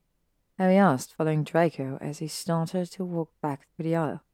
They stopped near the stairways. Oh, I think I put my foot in with Parkinson, he said. Draco nodded. That's what she said. I didn't know things were hard for her, Harry said lamely. They're not. Draco's shoulders stiffened. They're not what they used to be, but she's a survivor. No, no, I mean, you, you don't need to defend her, Harry said, feeling bad. A funny knot rose up in his chest. He tried to ignore it, but the tightness on Draco's face made him suck in a deep breath and ask, Or is it, is that why you're busy all the time? You need to work on keeping your family business afloat? Because they took a lot from you too. The cords of Draco's neck stood out for a moment. Silence fell, thick and charged. Then, I will admit that our vaults took a hit, that I need to spend more time working with our investments in their various ventures and building our liquid income, yes, but it's nothing I'm not adept at. of course, sorry, Harry said. His mouth had crooked on his face, and he smoothed it out. Financial stuff was never a fun topic, and Draco looked tense enough to hex him. Oh, I need to get her five presents she really likes, he said. Draco frowned. Not because of... Uh, I'd already promised, but I'm pants at jewellery. Maybe you could? It's fine. Yes, I know what kind of overly gaudy trinkets Pansy likes. Draco sighed, then ran a hand through his hair. Anyhow, I need to leave to attend to something pertaining to the. But Blaise has a keen eye. He'll help you find good pieces. Not much of it matches. They're from different eras, but I don't think the house will mind. Draco said, finally smiling at him. And I don't think you'd be able to tolerate a house filled with nothing but antique furniture. We'll find pieces to mix and supplement from stores. Good ones, Potter. The house will want to look nice. That suit your tastes. This is just to give you options. And because a lot of this furniture is too perfect not to be used, he added. Thanks, Harry said, touched. He hesitated. What time will you be back? Draco eyed him, he smirked. Should I wake you? That late? Harry complained quietly. It's a Saturday. Can't be helped, Draco murmured, giving him a hated look. You could always wait up. Harry snickered. Mm, because it will matter. Not in the least. Draco raised an eyebrow in tacit promise and started to draw away. Harry caught him by the arm and pulled him closer. Harry, what, you're bashful now? Harry asked, kissing him. Draco's lips were unyielding for a moment, but he softened. He kissed Harry back slowly, then with more fervour. He pulled Harry tight against him, sinking his tongue into his mouth. Harry groaned, notching his hips into Draco's. Panting, Draco ripped his mouth away, and Harry stared at the way his face had pinked up. Do you have to leave the second? Draco swore under his breath. He rolled his hips as well, then flipped two fingers at Blaise, who whistled. Harry looked up to see Dean and Goyle staring at them. After two, only Dean looked a little surprised, but they were both smiling. Go back to what you were doing, Harry told them, smiling back when they laughed and turned away. He looked at Draco and lowered his voice. We could head down to my room for a few. I really have to go. Draco said, jaw tight. Sometimes during their kiss, he'd slipped his finger into the back of Harry's jeans, and he now pulled them out as though it pained him to do so. Fine. Harry started to release him, then remembered what Alice Luna had said. Hey, would you like to go out sometimes? I mean, actually out. Do something away from the house. Draco slipped from his grasp. I like what we do in the house he said, cheeks pink. Harry grinned and reached for him again, but Draco shook his head. Maybe sometime, he said lightly. I'm busy these days. He tossed a hand up in a hurried wave, and practically sprinted down the stairs.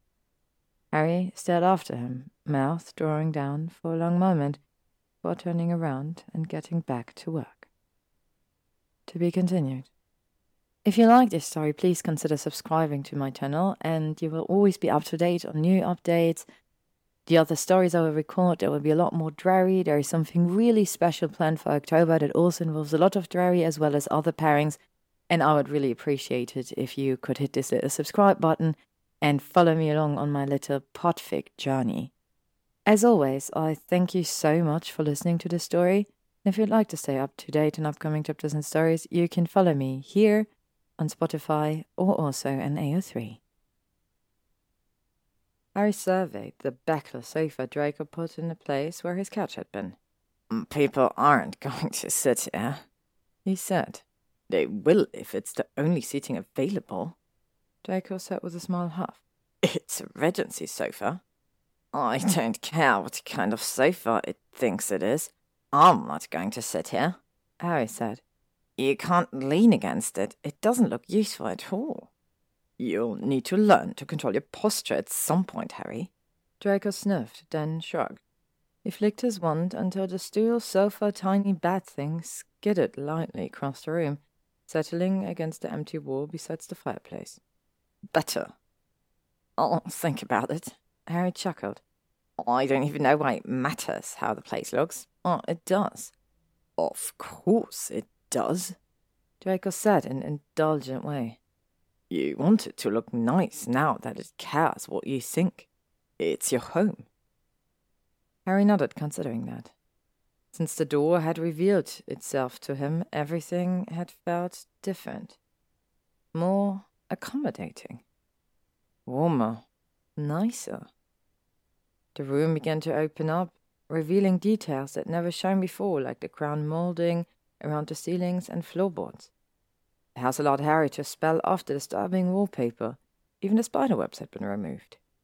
Everything looked bright and clean and cheerful in the way Harry had always thought it could look, before the house had started resisting him. He said as much. Yes, Draco agreed thoughtfully. The work's not done, though. You don't think I'll get the key before we paint the walls and such? Harry asked. He looked at a polished oak secretary desk. This should go in the den, he decided. The library, Draco said. It's an accent piece. He started transfiguring the drapes into different styles and colors. The den, Harry insisted. I go in there more often and I like it. I can use it for things. Draco glanced at him, the one side of his mouth curved up. You're enjoying this? I- am not. N- not enjoying it, Harry said, his face warming. His parlor was mostly barren. They'd got rid of a great deal of the furniture that had been bought around the 60s, which Draco assured him hadn't been the finest time in the wizarding design for furniture, and thank goodness there was an explanation for its ugliness and had so far only filled the dining room, kitchen, and Harry's bedroom with refurbished items from the attic. It helps that you're doing it with me, he admitted after a moment. Part of the bargain, Draco said. Face flicked as though he smelled a bad odor. Speaking of which, Harry left off examining the landscape painting they'd found hidden, wrapped in a dusty canvas, in one corner of the attic. Only one of them was wizarding art, depicted a bright field of multicolored poppies that waved as though from a breeze. The rest were muggle and unmoving, which was probably why they had been secreted away, but they were beautiful nonetheless, portraying the English countryside in different seasons and small, vine-covered cottages. What about it? Draco asked.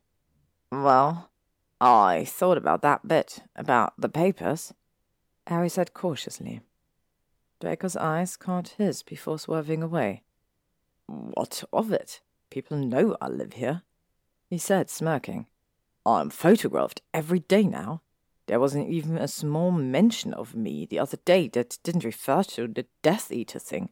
I'd say that's progress. The Death Eater thing? Harry echoed Raleigh. Draco rolled his eyes. It is, I suppose. Anyhow, I was thinking, if you wanted, we could be seen together, shopping for Pansy or out to dinner or something. Inexplicably, Draco frowned at him. That wasn't part of the agreement, he said low and serious. Took a deep breath and summoned a pair of gold candelabras with tiny naked toddlers at the base. I already said no to those, but no, Harry said with emphasis. Draco glared at him half-heartedly, then sent them back to the hallway. And who cares? I care, Draco said. Surprised, Harry looked at him. Wasn't that... Isn't that partly... Oh, I can do it on my own, Potter, Draco said. I don't need you escorting me places to show the world I'm worthy of a second chance. He lies. He needs came a small, sibilant whisper from the house. Harry skirted around Frank, who was lounging in the middle of the bare floor, and stroked a hand over the mental in thanks on his way to Draco. Touched the back of Draco's neck. It was tense under Harry's hand. I know. Harry rubbed his fingers into tight muscles, and Draco hedged, allowing himself to be pulled closer. Oh, I didn't mean it like that. Although, you know, you are worthy of a second chance. You're just saying that because you want to get over me again, Draco said, but his gaze was smoky and encouraging and sly. Harry laughed quietly, leaning in to kiss Draco's throat. He dragged his tongue against the curve of it. Oh, I'm not, Harry said, hesitated for a second. I'd like to do whatever might make it easier for you to be here. Not your place, Draco said lightly after a momentary pause, tilting his chin back to allow Harry to lick over his clavicle. And are you saying you don't want to fuck me right now? No, Harry said, chuckling quietly. You're right ass, but my cock is pretty hard. Draco snorted, but his hands strayed to Harry's flies, began to undo them nimbly, then unceremoniously stuffed one hand into Harry's pants. That's it he murmured, using one hand to bear Harry down to his thighs. Hips jerked into Draco's loosely curled hand. He tucked Draco's trousers open, then yanked them down around his hips. Draco hissed a little as the waistband of his pants caught on his lengthening prig, but he arched into Harry nonetheless, breath hot and moist against Harry's shoulder as he mouthed over it through Harry's t-shirt. Harry reached between them, circling their cocks in one hand and stroking over them tight, but after a moment, Draco knocked his hand away and twisted around, canting his arse against Harry's cock. He reached back up and grasped Harry's hip, pulling him flush. Harry let his eyes flutter close, his body taking up the instinctive rot. Come on, Draco said after a moment. Voice low and promising. Harry nodded. His forehead had fallen to the bend of Draco's neck. Felt Draco's leave as they stumbled, still pressed together. He whined when Draco drew away, but Draco cast a hungry look over his shoulder and bent over the curving arm of the Regency sofa. His knees were bent, legs pressed together, his pants and trousers sagged between his thighs. Looked awkward and uncomfortable, and so fucking hot Harry thought he might die. Harry stepped in behind him, one hand palming the swell of his arse. Draco made a little encouraging sound. Lube, Harry said, panting, even as he pressed his cock into the crevice between Draco's buttocks. Fucking conjure some. Draco snarled, snaking one hand beneath him. His shoulder began to work quickly, and Harry gave a helpless thrust. They stood together like that until their shuddering eased, and then Harry pried himself away. He grimaced, casting a quick cleaning charm over each of them when Draco shot him an expectant arched eyebrow. They restored their clothes and sat down heavily on the sofa, leaning against the wall behind them. To Harry's surprise, it didn't collapse at their combined weight. Even the cushions felt like new, plump, and soft between them. Okay, Harry said, still feeling slightly unsteady. He dropped a hand to Draco's thigh and stroked it through the wool of his trousers. Draco shot him a lazy smile. Uh, okay, we'll keep the sofa. The house will like it. Draco said indulgently, jumping a little when Kreacher entered the room with an armful of odd little golden trinkets. The house is liking the attentions, Kreacher grumbled. He glared a little at Draco, and Draco slanted Harry a confused glance. Harry shrugged as Kreacher continued. It is responding to Master Harry. Of course it is, Draco said, frowning. It wants Master Harry to be happy. Uh, Kreacher. Harry watched Kreacher compare Trinket with his arms with Harry's newly refinished mentor. Stroked his hand against the wood and transfigured the gold cup he was holding into a snarling lion. Kreacher shook his head. Are you upset with Draco about something? Master Draco is making Master Harry happy. Kreacher said simply. Harry flushed when Draco blinked at him with interest. Well, uh, yeah. The house is wanting to make Master Harry happy. It is, he said, baffled. Draco copied Harry's shrug from a moment before when Harry looked at him and mouthed, What? Kreacher sniffed, transfiguring the pieces again, this time into a stack. He nodded approvingly. Master Harry is needing more than Master Draco can give him. Hey, Harry said when Draco's mouth dropped open. Kreacher looked over guiltily. He placed the tiny golden duck statue on the mantel. For Grimmauld Place, Kreacher's meaning. Kreacher? Harry said, irritated. If you're not going to tell me, would you kindly shut up about it? Ears drooping, Kreacher gave a sour sigh and nodded shortly. He disapparated, and Harry turned to Draco, still sitting in stunned silence. What do ye think he meant? I've no idea, Draco said, shrugging. He didn't seem to be bothered, and Harry almost didn't continue, except, I like what uh, you give me, Harry said under his breath. Draco darted him a glance. He looked strangely embarrassed.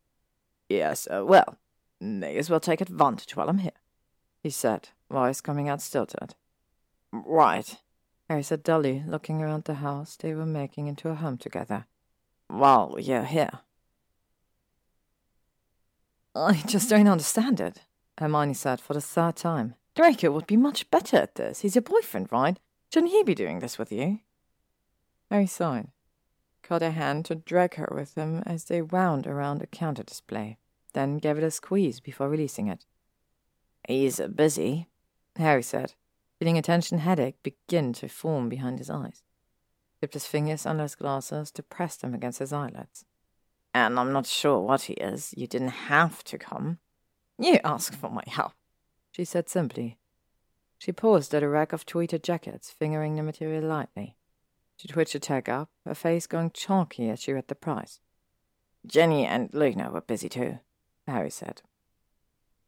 He probably could have done it on his own, but after the incident a few weeks prior in the attic, Pansy had been remarkably cool towards him whenever she'd visited Draco, and he felt bad.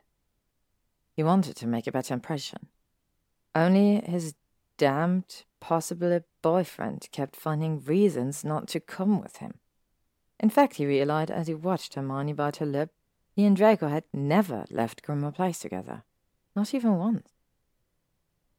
Harry, you don't really spend this much on gifts, Hermione said, quietly horrified. Hands straight off to touch the lustrous pulse dots in her ears that he'd gotten her for her last birthday. Of course not, he lied. But I could if I wanted, and I promised her. I owe her one. And it's a birthday anyhow. It's seven months away, Hermione mumbled. She gave him a doubtful look, still rubbing her earrings. Harry? I got those at a normal jewelry store, Harry said. Not at Selfridge's, all right? He didn't think she needed to know how much they cost, but reassurance seemed to ease her mind. Well, she said, finally lowering her hand, you've already gotten her some shoes and a personalized set of daydreams, which I happen to know are very expensive. George gave me a deal, Harry defended. Don't you think clothing and jewellery are a bit intimate for someone you barely like? Hermione continued, undeterred. She paused, brows furrowing and I'm relatively sure when you're sleeping with someone exclusively, your boyfriend. We haven't defined things, Harry said shortly. You mean he hasn't? He won't let me. Harry said, quiet and resentful. Hermione's brow knitted. She touched his hand, and Harry drew away, thinking, He doesn't want to associate with me, maybe. I'm not sure and he keeps insisting that he's going somewhere, but won't say where. He's leaving. And I don't hate Pansy, Harry said, ignoring her last. He slanted a look at her. Did you know how hard her family was hit financially? Well, not specifics, Hermione said, eyeing a long pink summery dress for a moment. Didn't seem like the thing she normally wore. There tiny flowers on it and straps instead of sleeves. but he could picture her fluffy hair draped over her bare shoulders, and one would probably lose his mind. Harry made a mental note for September. Hermione looked away from the dress and caught his gaze. But yes, it was in the papers the year after the battle. Her father fled out of the country like Draco's. Draco's parents live in France. Harry dropped a flouncy hem of a glittering black shirt. They weren't at risk of being arrested. No, but they had no prospects, I guess, Hermione said, frowning. And the manor had been taken. We really haven't discussed this with Draco. Harry flushed, biting his lip. We talk about a lot of things, he said, feeling defensive and uncomfortable. That was true. Amidst the sex and the arguing that always eventually led to sex, they would talk about all sorts of things sports and their friends, and even little about their own history. Draco led him down to the basement as he'd work on potions and had strong opinions on Harry's training as a professor and his teaching plan. Once, Harry had even woken up from a bad dream in Draco's arms. Draco just didn't talk to him about this. I see, Hermione said. She bit her lip and fell silent, then took a deep breath and forced a smile. So, what do you want to get here? I, don't know, Harry said, latching onto the topic change. What do you think she'd look good in? It's horribly sexist that you brought me. Hermione's smile was fond for all the censor in her tone. Rather than Ron. Ron would have suggested a Cannons t-shirt, and you know it. Harry mumbled, inspecting another skirt. Leather this time. He looked at it thoughtfully. Well, why do they have to be so? Hermione pursed her lips, considering. You never get generic gifts. Everything always seems just right. Better to spend too much time on a gift than have someone feel like you don't care about them, Harry said. This skirt was six hundred pounds, and he tried to work out the exchange rate and took galleons in his head. Oh, Harry, Hermione said softly. He looked at her and smiled. It's been a long time since toothpicks, he assured her. It's just a thing I like to do.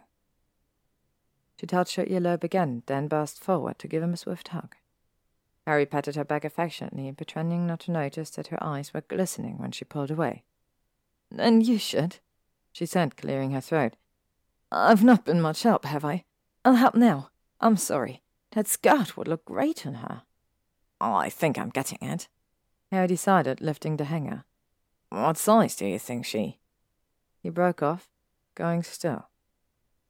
Hermione touched her sleeve, but Harry couldn't make himself look at her. After a moment, he felt her shift, and he knew the exact moment she saw Draco bending low to offer lounging customer a porcelain saucer and a teacup. The navy robes he'd left the house in hours earlier were nowhere to be seen. Instead, he was wearing a sharp three-piece charcoal suit he flashed a smile at the customer, then unfolded his long body from its modified bow and drew himself up, freezing as he spotted Harry. Oh, Hermione said. When the door finally opened and closed, it was long past nightfall. Harry looked up from his place on the sofa, hearing nothing about the rustle of fabric come from the entryway, and lo, hesitant breathing. He looked back down at Frank, who had shifted at the noise, eyes blinking open from his drowse. Just for something to do, Harry took a few flowers from the pot on the sofa cut next to him and set them in front of Frank, who didn't move to eat them. A minute passed, then another. Finally, he heard the soft tread of Draco's shoes clip against the floorboard as he first went into the darkened kitchen, then headed toward the dining room. The house had seemed to realize how Harry was feeling upon his entry, because none of the lamps had come on when the night had begun to fall, only a low fire had been lit. He'd sat on the new Chesterfield sofa he'd picked up from the exclusive catalogue Draco had given him, tan and white and homey, with round, tufted arms decorated with brass buttons, and waited, falling asleep once for a few minutes and only getting up to lose the loo. Frank, too, had seemed to understand that something was wrong. He hadn't moved from Harry's feet in the hours since Harry had come home. You're awake?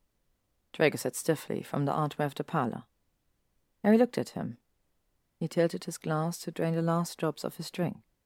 Yeah, I waited up for you. You can't have been working this whole time, he said pointedly. Draco edged into the room.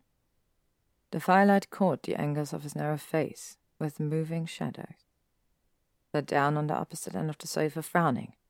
I was, as a matter of fact. You left the house at eight this morning. It's after. What time is it? Eleven. Draco flicked his wand and summoned his own glass and a crystal decanter of whiskey from the highboard in the corner. Poured himself a drink, darting glances at Harry, then levitated the bottle back before taking a sip. I was at my second job. Two jobs? Harry said numbly as he processed it. There's nothing wrong with having a job, Draco said, jerking his chin up. Or two. Or three, which I did before I moved in here. What did you do? Not what a lot of people in the war had to do, Draco said. His hands were shaking slightly. He took another swallow of his drink and wiped away a trickle of liquid that spilled from the corner of his mouth to his chin. I worked in the food service industry, muggle, of course, right after the war ended. No one was willing to hire someone with a dark mark, and his lip squirked humorlessly. In a vintage clothing shop, Neither of those jobs lasted long because I was still learning about technology. But before Pansy's parents fled, I had some talks with their house elves about about food preparation and service. So the next job I got was wait staff at a restaurant. He gave a negligent shrug. The pay was decent, it kept me off the streets. Pansy and Greg and I shared a flat, but it wasn't easy the first year. Harry stared at him, mouth dry. Off the streets? Mm. Draco gave him an even look and crossed one leg over the other, settling back into the sofa cushions. They'd taken the manor. Where was I supposed to sleep? What about the parents, their properties in France? Harry asked. Draco smirked. My mother insisted that to follow my father would decrease my opportunities in life. She thought a clean break from him, at least publicly, would be best for me. She was right, of course. Anyhow, our estate in France is slowly closing them out. That's the funny thing about house magic. When you draw from the original property to charm subsequent homes, and the original property stops belonging to you. He shrugged again. They'll have another two or three years. Plenty of time if no one buys the manor before then. Something I'm doing my best to assure won't happen. How? And and plenty of time for what? For me to come into my vault, Draco explained, suddenly vicious. He gulped the rest of his drink in one go, eyes fierce and bright even in the dimness of the room. The ministry couldn't take that. Tenements not yet inherited were not subjects to fines, though they did try. I'll have enough to buy back the manor, enough to restore it for them, enough to. He broke off, staring broodingly into the fire for a moment before addressing Harry's other questions. I have my ways. I, I could. Harry looked away, throat working. I, I could help make sure it doesn't get bored. I don't need your help, Draco said, voice so tight at Harry's side. Why keep it a secret, though? Harry asked, feeling hurt and mistrust coil in behind his breastbone again. And have you feel sorry for me? Draco asked, cracking a sharp laugh. You? Why should I have? I just needed a place to live after Pansy's landlord discovered Francis. You and I struck a bargain. I certainly didn't know that we'd that we'd be. He faltered, avoiding Harry's eyes. Harry looked away, his jaw working the resentment in Draco's tone, the way his eyes flashed. Harry wanted to yell that they weren't at Hogwarts anymore, and if he could get past their shared history, then Draco should bloody well be able to as well. After all, Harry had been the wronged party for most of their relationship, and all Draco had to do was. Harry swallowed, the bitterness rising in his throat like bile.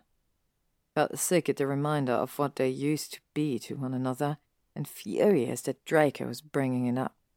Right, but we are. Harry sat with a growl. His hands curled into fists, nails biting into his palms. For a while now, and. and more, even before that. You've been keeping secrets from me for months, refusing me to tell me about where you went, making me think you were trying to keep your family business afloat. You lied. And you're shocked by that? Draco burst out furiously. Or just shocked that I work in the muggle world, that I serve people? He sat with a sneer. That a Malfoy would ever. Believe me, I was shocked too. But when the ministry officials, upon searching for work, make it clear that you're only likely to make money on your knees, you learn exactly how far your pride extends and how to get over your ideas of what service really is. I wouldn't have thought you'd at least be glad I wasn't obliviating muggles and stealing their purses for Merlin's sake. Harry blinked rapidly, anger muted by the implication. His voice was hoarse. You didn't. You never had to. No. Draco snorted. He rolled his eyes. But then the derisiveness in his face faded, and his voice took on a cautious note. I thought about it. Pansy almost did. That was when I got my third job, answering telephones. It's not a bad thing working. Harry said with a sudden ache, echoing Draco's earlier statement. I just don't understand why you'd lie. I could have helped. Maybe being seen together. That wasn't our deal, Potter. Draco said. This passed, and he dragged a hand through his hair. You've done enough saving, especially of me. It was equitable, what we agreed to when I moved in. People would know that I lived here, that we let bygones be, and my reputation would perhaps begin to restore itself enough that I had a chance at the potions apprenticeship I want, and I would help you in return. I know you like to indulge in your hero complex, but I don't need it, he said. I don't want it. Everything else between us was incidental. Harry scrubbed a tired hand over his face. I'm not accusing you of whoring yourself out to me, he mumbled into his palm, or even using me. But I am using you, that's the point. We agreed to it. Draco said with heavy calm. Before I moved in, I could use you and you could use me, but I didn't want your help beyond that room and board, and a chance for me to breathe and not worry about getting kicked out. A place where Francis would be safe, being able to have Pansy and my parents more. What are you doing now? Harry asked, plucking a question out of the host of them crowding his brain. Personal shopping. I also work. Draco said with a faint, ironic smile. At a t shirt shop. T shirts. Harry nodded and looked down at his knees for a moment. He took a deep breath. A potions apprenticeship. It's not just a hobby. Draco snorted. No, I once spent nearly so much time on a hobby. I barely get enough sleep as it is. Less since we started checking. He tilted his chin up again, as if daring Harry to challenge him. I'm going to get my potions mastery. There's a master in Russia who said he'd be willing to take me on for the right price, especially if I manage to repair my reputation. Aren't apprenticeships supposed to be, I don't know, free? Harry fumbled out. You work for them and they teach you. Some of them even pay a wage. He swallowed, thinking of Draco having to move to Russia to attain something he wanted, thinking of Draco so far away at all. With a short, unfunny laugh, Draco gestured to his left forearm. Only for some people. I've been sending him a portion of my wages for a year. What about Slughorn? The man who has done all he can to distance himself from the Slytherin house in the wake of the war? Draco asked dryly, mouth tilting up in the corner. Harry wanted to kiss it, blush with, with startled affection at discovering this side of him something he'd never once thought to expect, something that made such perfect sense. He felt a surge of shame at having never allowed himself to think about the whys of Draco's closely held secrets, and never having considered pride to be something someone could use to better themselves. He held himself still, fingers gripping his thighs, to keep himself from moving as Draco continued. No, he turned me down, and quite soundly so. Borrowed an hour to mail me his refusal and asked me not to contact him again. Harry scowled. He's always been an asshole. Well, Draco nodded after a moment, jumped his fingers against his knees thoughtfully. He's no Severus. Snape was an asshole too. Harry said unthinkingly. Draco huffed, a soft laugh, and Harry chanced a glance at him. His shoulders had gone spiky from tension when he talked about working, but they were coming down now. Sighing, Harry let his hand stray to Draco's, covering his nervous fingers. Draco still, looking at him. I wish you would have told me. I wish for a lot of things, Draco muttered. I'm not one of your pet projects. I don't have all that many projects, Harry pointed out. He smiled wryly and just a name for pet. Draco's hands flipped under Harry until they were palm to palm. His fingers curled around the back of Harry's hand, and Harry looked at the tapered length of them, thinking of how nimble Draco was when dicing potion ingredients. Sam was warm and dry against Harry's own, and this, holding hands, somehow felt a thousand times more intimate than anything they'd done together so far. It's an awful pet to have, Draco said under his breath. But the gaze he flashed to Harry was warm. Yeah, he is, he admitted, scratching his jaw idly. He contemplated leaving the conversation there, but so much had already gone unsaid because he'd wanted to live in his comfortable bubble because he hadn't pressed to. That's why you have trouble finding the time to help me train the house or go shopping with me, fine. But when I invite you out because I actually want to go out with you, because we're. He gestured vaguely, not sure how to finish the sentence. Not sure how Draco would finish the sentence. And what are we? Draco asked, with surprising directness. Well, dating, Harry said after a brief pause. At least, I thought we were. I thought that's what we said. Going to my best friend's party isn't exactly the same as taking an ex Death Eater out to dinner. Draco said dryly. I was just glad you'd stopped hiding it from your friends. Exacerbated, Harry squeezed Draco's hand until he winced and glared. I already said I was never hiding it. Is that why you wouldn't sleep with me? Um, not a secret, no matter the reason. Draco hedged. He sniffed. I felt myself uncomfortable with the idea of starting an arrangement like that with you, knowing I'd be leaving. What then, you? Stop being uncomfortable? Oh, Harry asked, snorting. You asked me to Pansy's party, even knowing I may be gone. May have to travel back for it. Draco said, looking down at their hands. You didn't care that your friends knew, even though I'd be leaving, even though we can't be more than. No, I didn't. Harry frowned. What do you think? Hermione says we're already more. Oh, does she? Draco said, sneering a bit. He hesitated, sneer fading into a frown. I don't know that we can be. I'm here until four, Harry. If I manage to get the spot, I think I will. He paused, something unreadable in his face. It's not that I don't. He broke off, looking away. Harry could see Draco's pulse fluttering in his throat, the strain of pink spreading over his cheeks. Regret bloomed in Harry's chest sharp ache, swift and startling.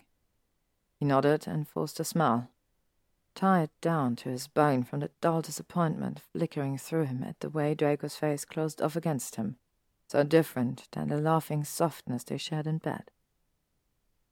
Harry took a deep breath. If it was going to end between them, it didn't have to end now. Oh, I told her I didn't know either, but that you are pretty good at sucking my cock he made himself say against a clench of unpleasant reality. Draco gargled a burst of shocked laughter, gliding his eyes to gog Harry's face, looking relieved. He shook his head, lips curling up. Pretty good. With one quick movement, his hand slid out of Harry's and he twisted off the couch, settling on his knees between Harry's legs. Harry sucked in a sharp breath as Draco's hand popped open the button of his flies, then unzipped his jeans. He hooked his index finger in the waistband of Harry's boxers, sliding them from side to side, knuckles brushing lightly over Harry's skin and lowering his head and mouthing at the bulk of Harry's erection sending a wicked glance upward when Harry groaned softly. He tugged gently on Harry's pants, and Harry obliged him, lifting his hips so Draco could pull him down with his jeans to his knees. He licked his lips, one hand circling Harry's prick, the other finding his balls to cup and scrape his fingertips against them. I don't know if I should give you one, now that I know what you really think of them. Draco murmured, Harry gasped in response, his hips bucking into Draco's loose fist as Draco glided his foreskin back to expose the head of his cock, even as it fattened to full hardness at Draco's touch. No, you, you definitely should, Harry said, staring down heatedly at him, voice uneven. At least show me why I'm wrong. Draco smirked, sly and smug. He flicked his tongue out and slit it over Harry's licking away the moisture that had gathered there, then huffed a hot breath against it. I wriggled, hands digging into the couch cushion. He gave a nudge upward with his hips in silent entreaty. The person who tries to explain why someone is wrong is a fool, Draco said. He turned his head and bit at the soft skin of Harry's inner thigh. The hand cupping Harry's balls gave them a little tug, then a slow, thoughtful roll. Harry jerked, pleasure spiking through as Draco continued to work him with a light, teasing touch. Oh, I know, yeah. Harry agreed fervently. You give fantastic blowjobs. Amazing one. Best I've ever had. Is that so? Draco smiled, and Harry thought he was in for a bout of prolonged torture, but then he added, As long as you appreciate them, and lowered his mouth. In one smooth slide, of hot and wet. Harry groaned, his hand falling to Draco's shoulder, his head falling to the back of the sofa. He rocked his hips up in time with Draco's bobbing head, little zings of heat traveling through him. But then Draco removed his mouth and murmured something under his breath. He released Harry's balls to slide his hand further down, fingers parting Harry's cheeks. Harry held his breath, he scooted forward on the sofa, nodding without looking up, and felt Draco's cool, lubricated fingers rub against him. Oh, yeah, he groaned out. So often lately he didn't even realize exactly what he was in the mood for until Draco started in on him. That's oh fuck. Harry dug his fingers into the stretched fabric and Draco's shirt, twisting it in his grip. Thought so, Draco said, sounding smug again. Their hand on him grew tighter, squeezing gently and twisting when Draco stroked over the head, even as he pressured the tips of the fingers inside of Harry, who widened his thighs to accommodate him more fully. He braced himself for them to go deep, but Draco kept them where they were, barely inside of Harry, twisting them slowly. It wasn't enough, and because of that, was too much all at once. He moved his hand over Harry with long, elegant strokes. Just look at you, he murmured. You're right, Harry said inanely, just for a reason to agree with him, with anything at this moment. His climax rose up in him, inexorable as the tide. Draco's fingers and gripping hand lighting all of his most sensitive nerve endings on fire. You're right. I'm uh, going to come. Draco hummed softly, Finally pushed his fingers in another inch, then dragged them back out to the tips, spreading them wide. Sure, Harry, said softly. Well. Harry whined, pumping up into Draco's steady, gripping fist. Your, your, my what? Face? Mouth? Draco snickered, and Merlin, even that was hot. Where he got off on driving Harry mad. Harry nodded, his throat working hot. Yeah, he said, not really caring. You want me to pick then? Draco asked. He dragged his fist down to the base of Harry and gave a series of tiny clenches around it. Harry's head lolled to the side, his stomach and shoulders tightening. Then Draco lowered his mouth again just as he thrust his fingers several times in succession, pressing directly against Harry's prostate. Harry mouthed loudly, his prick jumping and throbbing out his release into Draco's mouth. Felt Draco's throat move against the head, swallowing, swallowing, even as he continued to finger Harry with the single mindedness he seemed to apply to every aspect of his life. Harry sagged when the cresting pleasure ebbed, relaxing into the softness of the sofa, the world coming back to him in bits and pieces. He blinked when Draco drew off him, looked up when Draco removed his fingers. Draco levered himself up.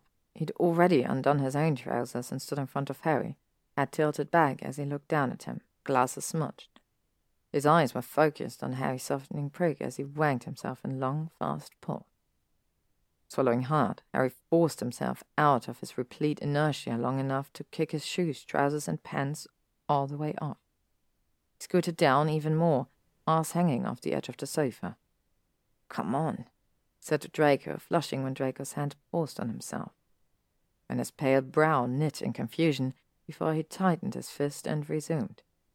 Just hold fucking still, Draco said, jaw bunching. His eyes were dark. I'm going to come on you.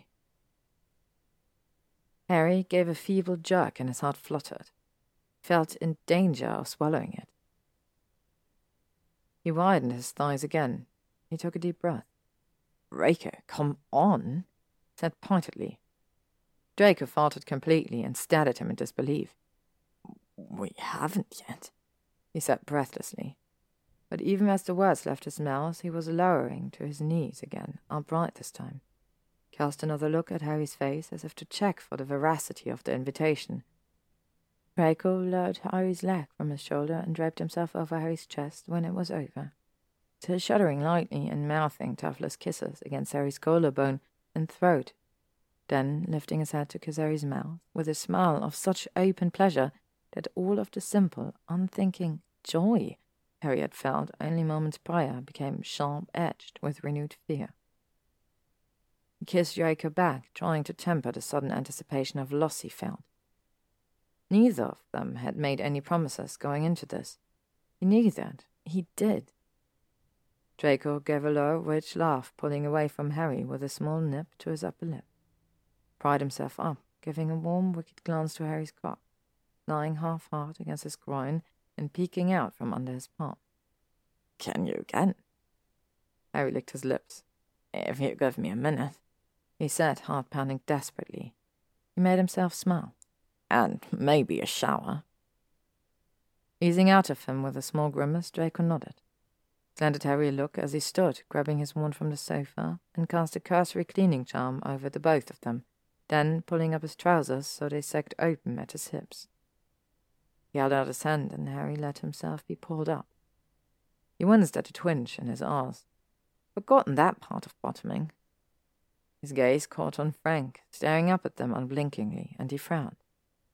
Frank got an eyeful. He snorted. God thing he's not magical, or I'd be more embarrassed. Francis, Draco said. And he's obviously just more gentlemanly than the gnome. He's magical enough to know he ought to close his eyes, aren't you, Francis? Frank stared up at them, jaw working as slow as a treacle. He finally started eating the flowers Harry'd left on the floor. Harry chuckled. I believe I was promised a shower, Harry said, abandoning Frank's placid gaze for Draco's heated one. Yes, and I can think of a few things we can do while the water warms. Draco said suggestively, ducking his head to scrape his teeth over Harry's jaw. Harry shivered, inhaling against Draco's throat. That spicy, strange combination of smoky potions and mint. Thought about a time, distant but in the foreseeable future, when he wouldn't be able to smell that again. Unable to help himself, he sifted a hand through Draco's sweaty, pale hair. It felt like silk between his fingers. Draco arched an eyebrow at him, curious and amused, and tugged on Harry's hand. Harry nodded and let himself be led. Commitments rendered. More than Harry! Ron stopped, stunned, hands automatically dusting Floo powder off himself. He looked around, eyes wide. that the house opened that door thing yet? Harry grinned at him crookedly, setting his scroll aside and pushing his glasses higher onto the bridge of his nose. Not yet, he said, sweeping a glance over the rooms as well. It was the first time Ron had been back since he helped find the items from the attic, and Harry was pleased with the obvious shock on Ron's face, his eyes cataloguing the gleaming floors, the patterned rug spread across the middle, the new and refurnished furniture in place. Ron's gaze slid to the walls, painted now in a warm off-white, and the bookshelf Draco had bought on his own, a gift, he'd insisted, his tone annoyed when Harry tried to thank him, as though acknowledging that he'd done something nice, with no thought of repayment, though he could little afford it, was terribly insulting.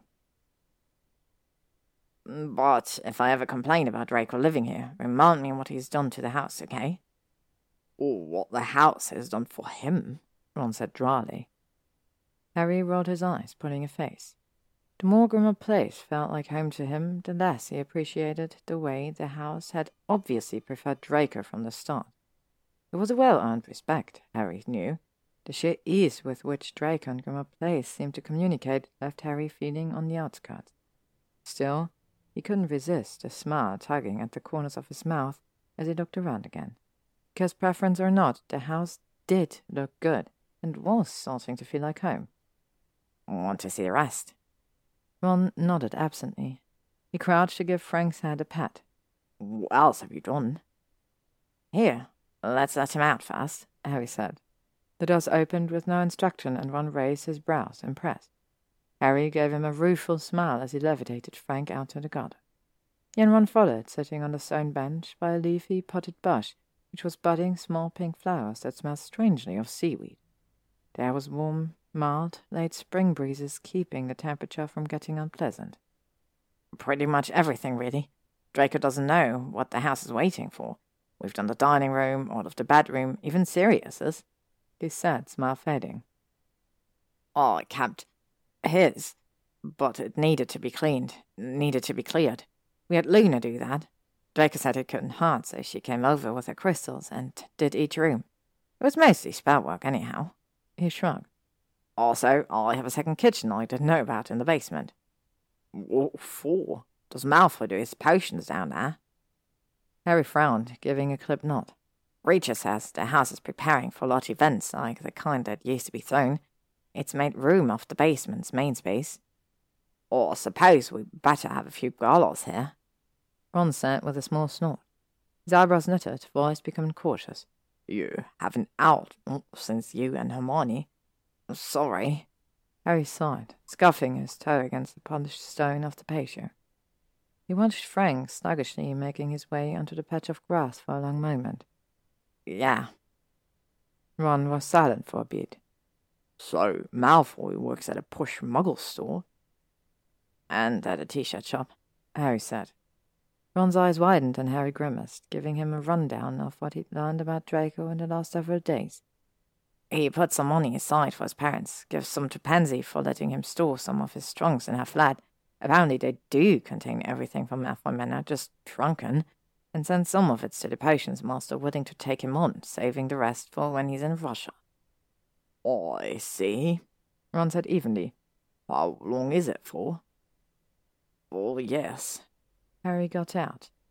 Paul peeked out of the gnome wall and looked around. They watched him as he zipped in a long, bouncing run over the bowl of every flavor of beans and worms Harry had set out for him that morning and buried his face in it, snarling and drooling while he ate. Ron cringed and looked back at Harry. That's mad. It came out practically, unequivocally, as though Harry had planned to argue. I don't disagree.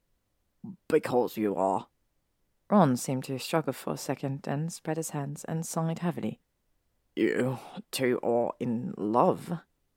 We're not, Harry said. Harry, Ron said, with a massive amount of irony. He's not, Harry muttered. Ron stilled, then cuffed Harry on the back of the shoulder so hard, Harry jolted forward with a small oof. Oh, I think Malfoy might be worse off than you, Ron said. Think he always might have been. Yeah? I looked over to see Paul pissing on the azaleas. He finished and jumped into the bed of pink flowers that had just started blooming, smelling one and then, seeming intrigued, smelling another and another. What gives you that idea? If he'd be willing to go. Well, think about it, Ron said. You said he didn't want to use you, except in the house you both agreed on before he moved in. He doesn't want to attach his name too closely to yours, which, no offence, might haunt your reputation. Well, he came to live here anyway. I, well, I wondered about that at the time. Why here? Why you? Free room and board, so he could quit his third job and walk in his potions proofs. And I don't give a bloody rat's arse about my reputation. Harry said, tired. He thought of the whispered explanations Draco had given in the last week, when they were drowsy and bad, now that he had no secrets enough. Thought of the soft touches and smiles as their bodies rippled post climax, as they lay together and talked.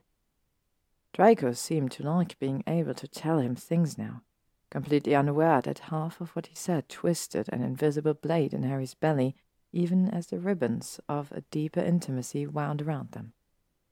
His earnest hopes for the future almost drowning out the angry inclination, Harry had to insist that he stay every time Draco spoke of them.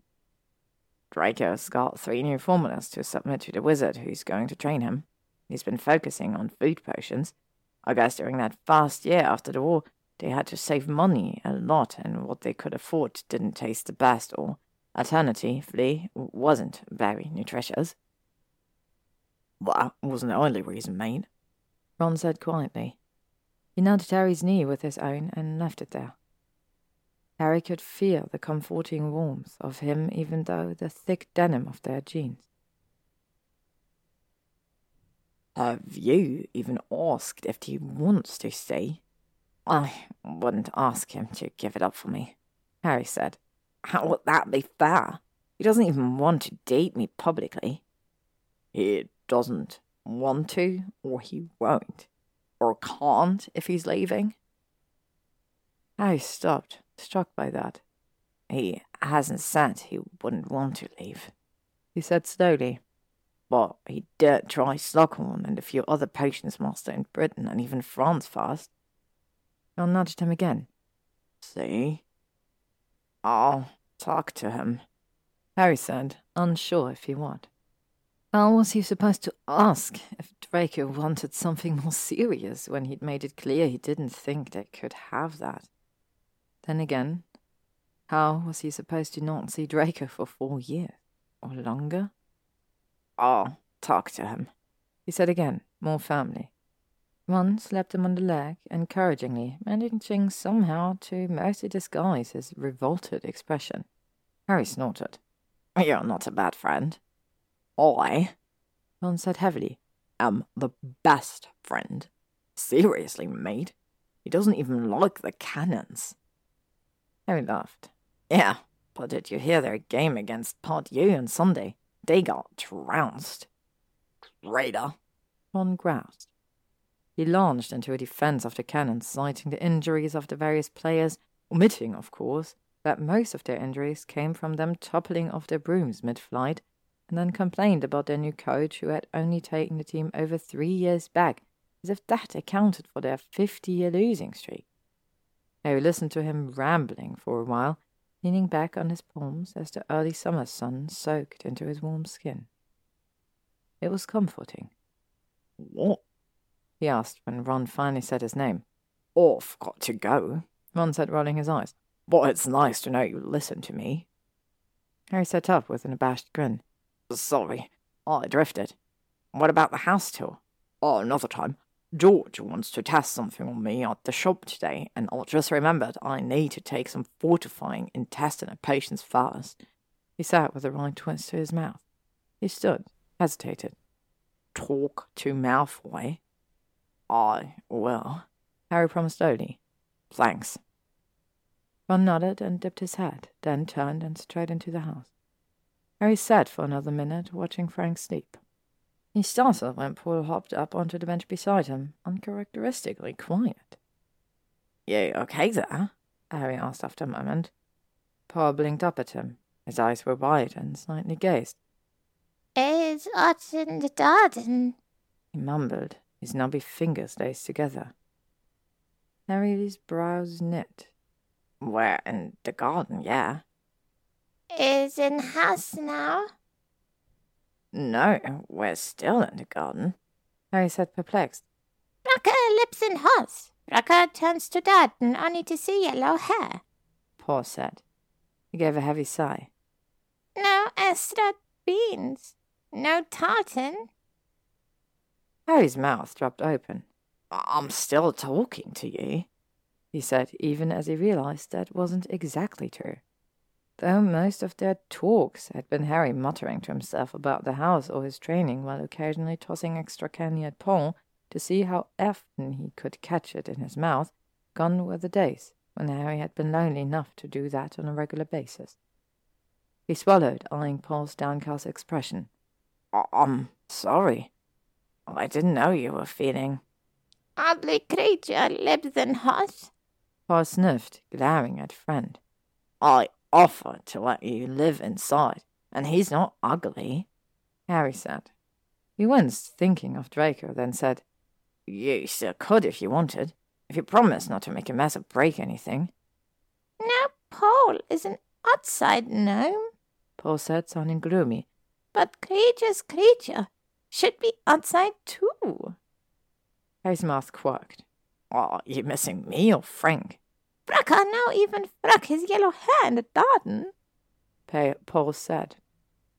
And Harry closed his eyes, a smile tugging at his mouth. He pulled his wand and summoned a jar of every flavor beans he kept in the kitchen. Hey, why don't you go to the grass? I can toss you a couple of beans, all right? You can show off for me. He added gently. Paul looked up at him, the dejected contenance to his face not fading one whit. Finally nodded, then scooted off the bench, hitting the ground hard. His knees started to crumble. He righted himself and took a step, but wobbled precariously. I leaned forward, one hand straying to the air behind Paul's back. Paul? Braca says, says. Paul slurred out. He turned to look at Harry, and his bulbous eyes rolled back. He toppled into Harry's outstretched hand, his breath rattling in small lungs. Harry stood up, panicked, eyes flitting around the garden. When no immediate course or solution came to him, he cupped Paul in both hands, closed his eyes, and apparated to the basement. Draco paused in the act of siphoning some sort of glowing film off of a pulsant potion that had started bubbling. Harry? What? He narrowed his eyes, looking at Harry over the brims of his glasses. What is that doing down here? He's sick. I, I don't know. I blurted, extending his hand, Draco's eyes wide. He just started rambling to me about about being lonely, then passed out. Paul? Draco said, taking Paul from Harry's hands. He waved his wand at his potion distractedly, then vanished some diced ingredients resting on a flat portion of his workbench and placed Paul there. He tapped Paul's face and said his name again. When there was no response, he glanced urgently at Harry. He was confiding in you? Yeah, Harry said, shifting. Paul seemed so, so small, lying there limp on Draco's table. His chest rose and fell too fast, his expressive face in unnerving repose. He was complaining about not having me come into the garden and then he just fell. That is not likely, Draco said under his breath. A retort caught on the tip of Harry's tongue when Draco shook his head. Gnomes aren't known for being emotionally demonstrative or even understanding what emotions are, he explained. He thought for a moment. Was he messing about with any of my plans? No, Harry said. He sucked in a deep breath. But he kept smelling the new ones that just started blooming, the pink ones and the beds by the corner. Shit! Abruptly, Draco turned and headed to his cabinet. He passed through several bottles, pulling out two small vials held between the fingers of one hand. Shit? Why? Harry tapped on Paul's cheek with his forefinger. He didn't even flinch. Those are Papa Papaver somniferum, Draco explained shortly. Gave Harry a look. Opium poppies? They emit an odor that appeals to magic of rodents. Didn't even occur to me that. He's not a rodent, Harry said. No, of course not, Draco said gently in return, which somehow only managed to amplify the fear Harry felt. Draco popped the cap one vial, then pinched Paul's jaw. Paul's mouth opened, and Draco drizzled a small amount of swirling grey fluid into it, massaging Paul's throat with the pad of one finger. He looked at Harry again when Paul coughed a little, then started swallowing. This is just a gnome cure-all, he said quietly, though Harry had made no sound of objection. He opened the other vial, filled it to the brim with a powerful smelling white powder, put a tiny amount into his palm, then took a pinch and pushed it into Paul's mouth as well. This should counteract whatever he might have inhaled. But Harry, gnomes' bodies are far more internally fragile than you might think. You should prepare for this to not work. Paul sat up, eyes going wide. He cursed, loud and growling, arms flailing wide as he scrambled into his standing position and accidentally knocked over an iron cauldron resting on the ledge of the table. Harry watched as it fell, sighing with relief when it clanged, hard and empty, against the stone floor. He looked back at Paul, who was panting heavily, teeth bared. Oh, you okay? Harry reached out to check, to make sure Paul snapped at him with his teeth. Dirty Thracker, bring me into hus, he said, looking disgusted. You, uh... Paul is an outside gnome.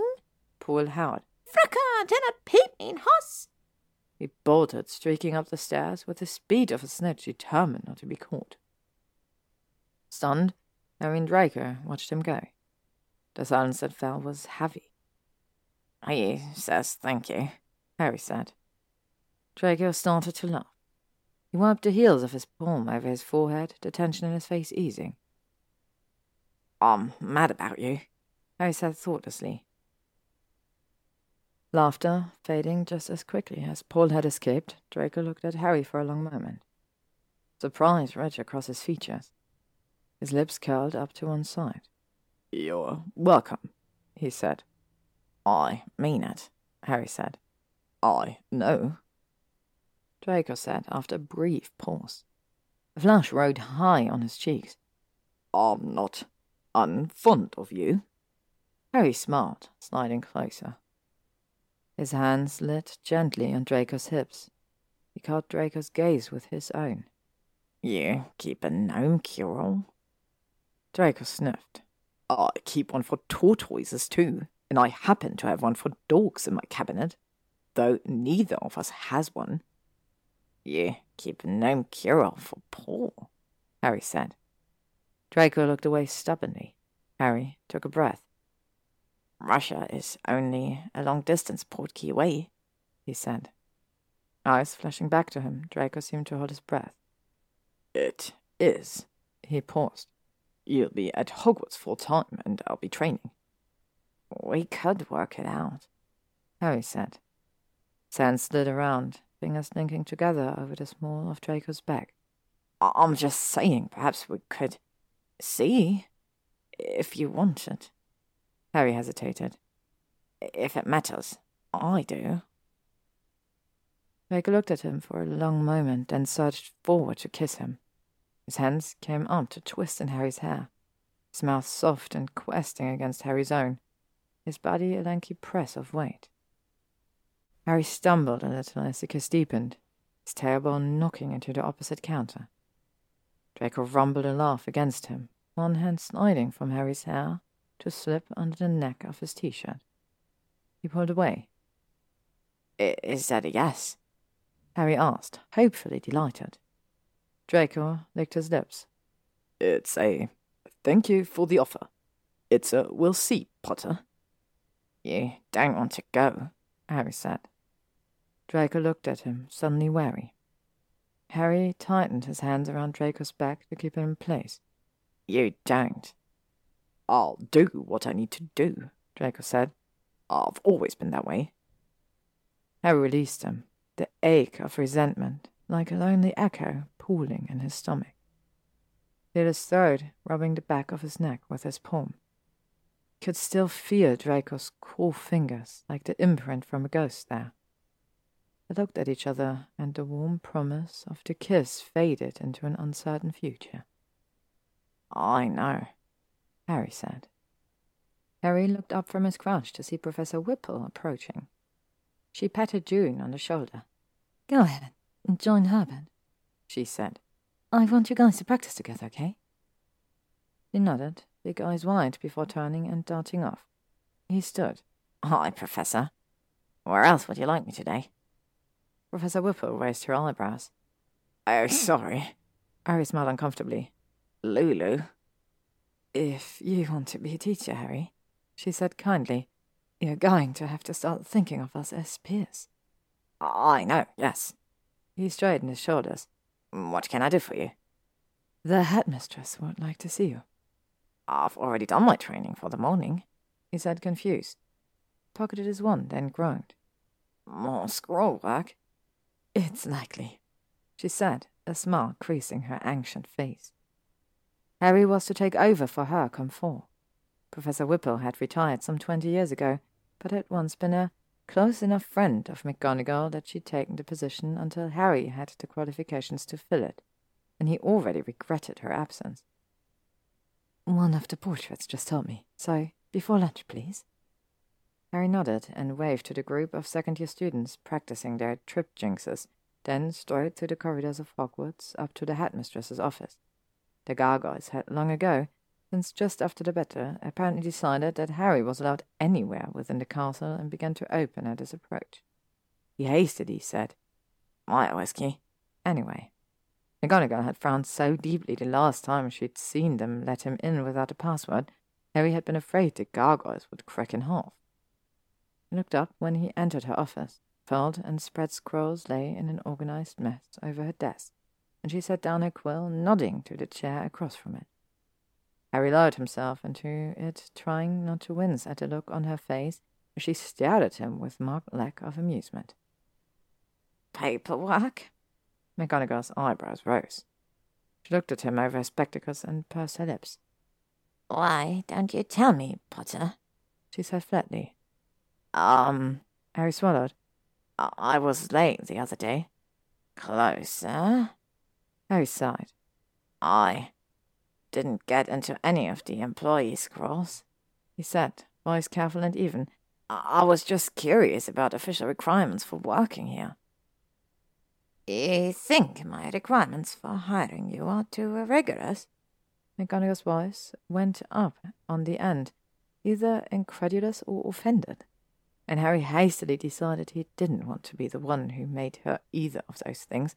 No, no, it wasn't about me, he said. He reached up, having his glasses to prop them at his hairline, so he could rub his eyes for a moment and get his bearings. He replaced them and looked up at her. You mentioned that Slughorn isn't going to be here for longer than a couple of years.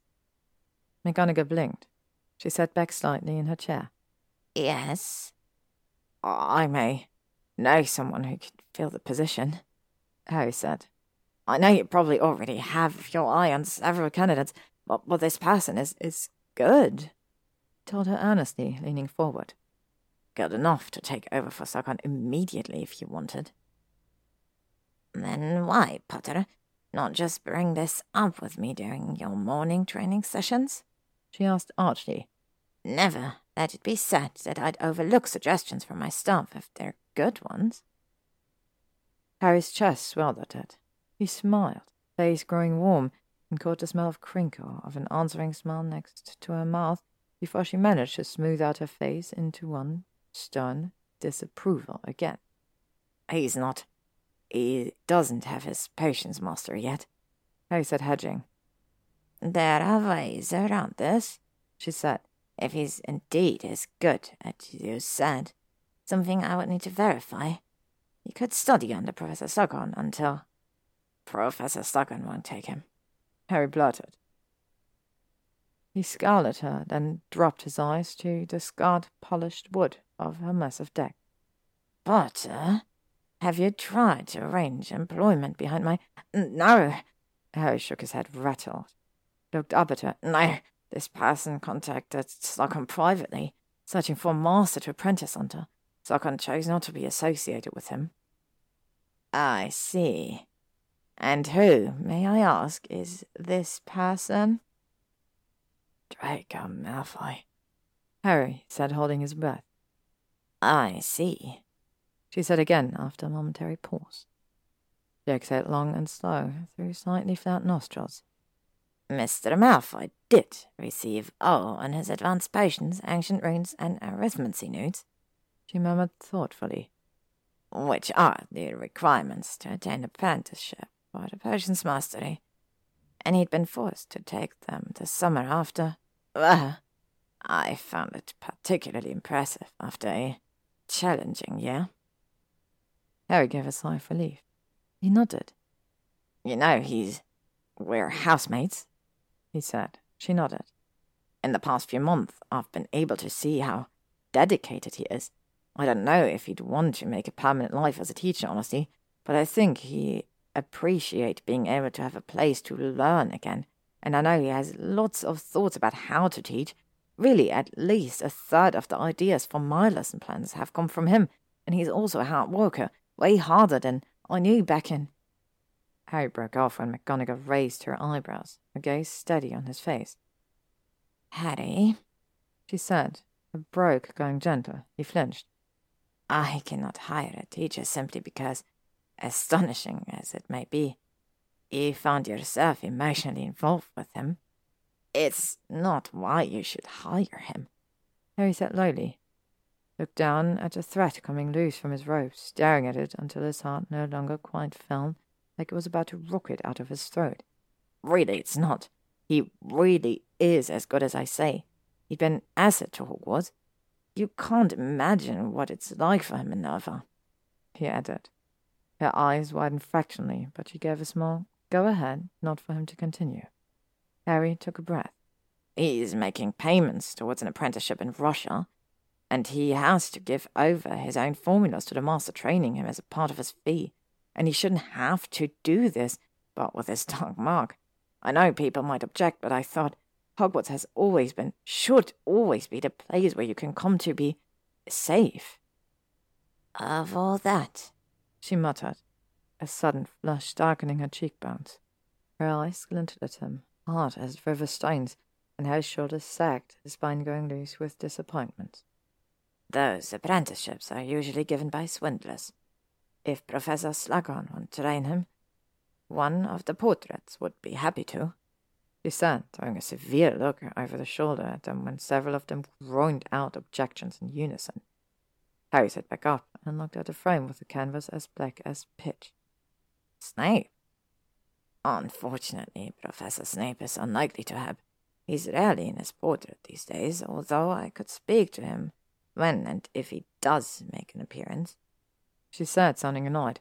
But, Headmaster Franzek, would you be willing? She asked, turning again to glare challengingly at him. He winced, long grey beard quivering. Oh, of course, Headmistress. Well, perhaps Headmistress Derwent might be a better choice. She has dual degrees in potions and healing. She may be able to extend his education further. Very good suggestions, McGonagall said crisply. Both of you, I think? Yes, mistress, they said in glum unison. Utterly lazy, McGonagall said, irritated under her breath. Harry wanted to point out that, as they were dead, perhaps it was okay that they wanted to be retired, but. Thank you, he said instead.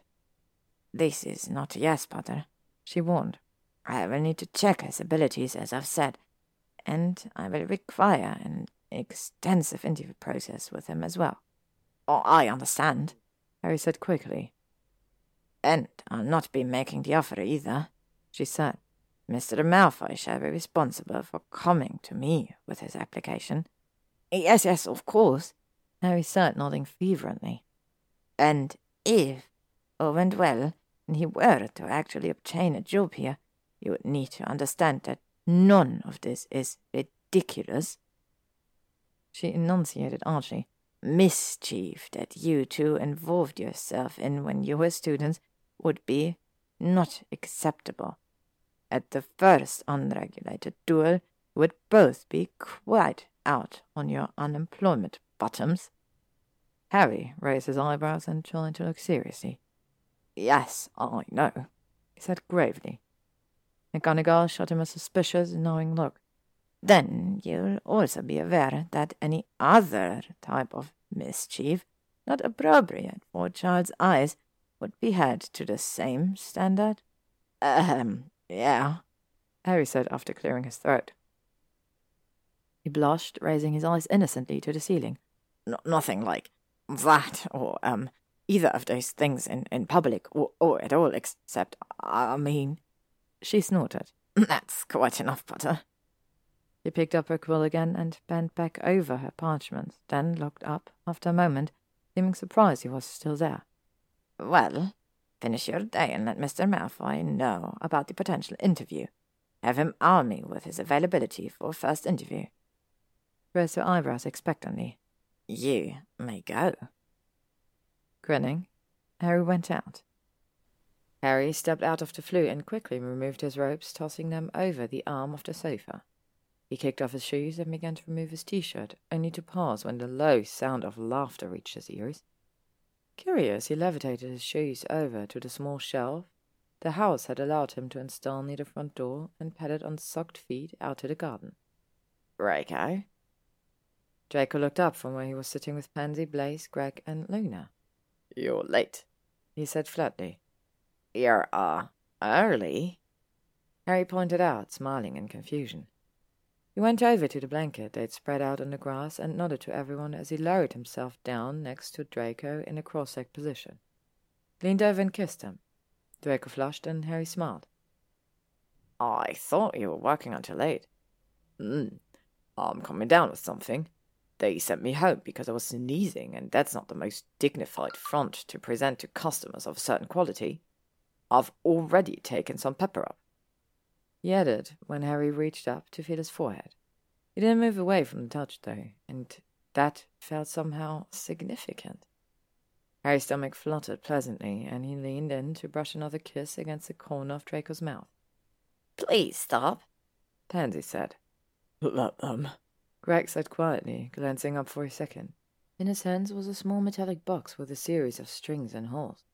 He fiddled with it for a moment, tapping it in various places with his wand until it started emitting a sweet melody of high, hollow notes. He set it in the middle of the blanket, next to a basket. Draco's happy. Harry looked at Greg for a second, smiling his thanks at the unexpected warmth from the domesticity of the moment. Draco and Harry, surrounded by friends in their garden, hit Harry with the force of a bludgeon to the temple. They were allowed to be close like this, and Harry suddenly realized why he never minded any more that Draco's friends came over so often. Because, despite what Draco claimed, they were a couple, in front of the people who loved them. Draco sitting beside him like a confirmed boyfriend. And like Greg had said, Draco seemed happy. I am not, Draco said, scowling. Harry snorted, and Draco cast him a mischievous smile, then straightened snootily. A rather amazing feat for someone lazing back on his hands, wearing grey joggers and a t shirt. It's simply pointless to argue with Potter when he wants to do something.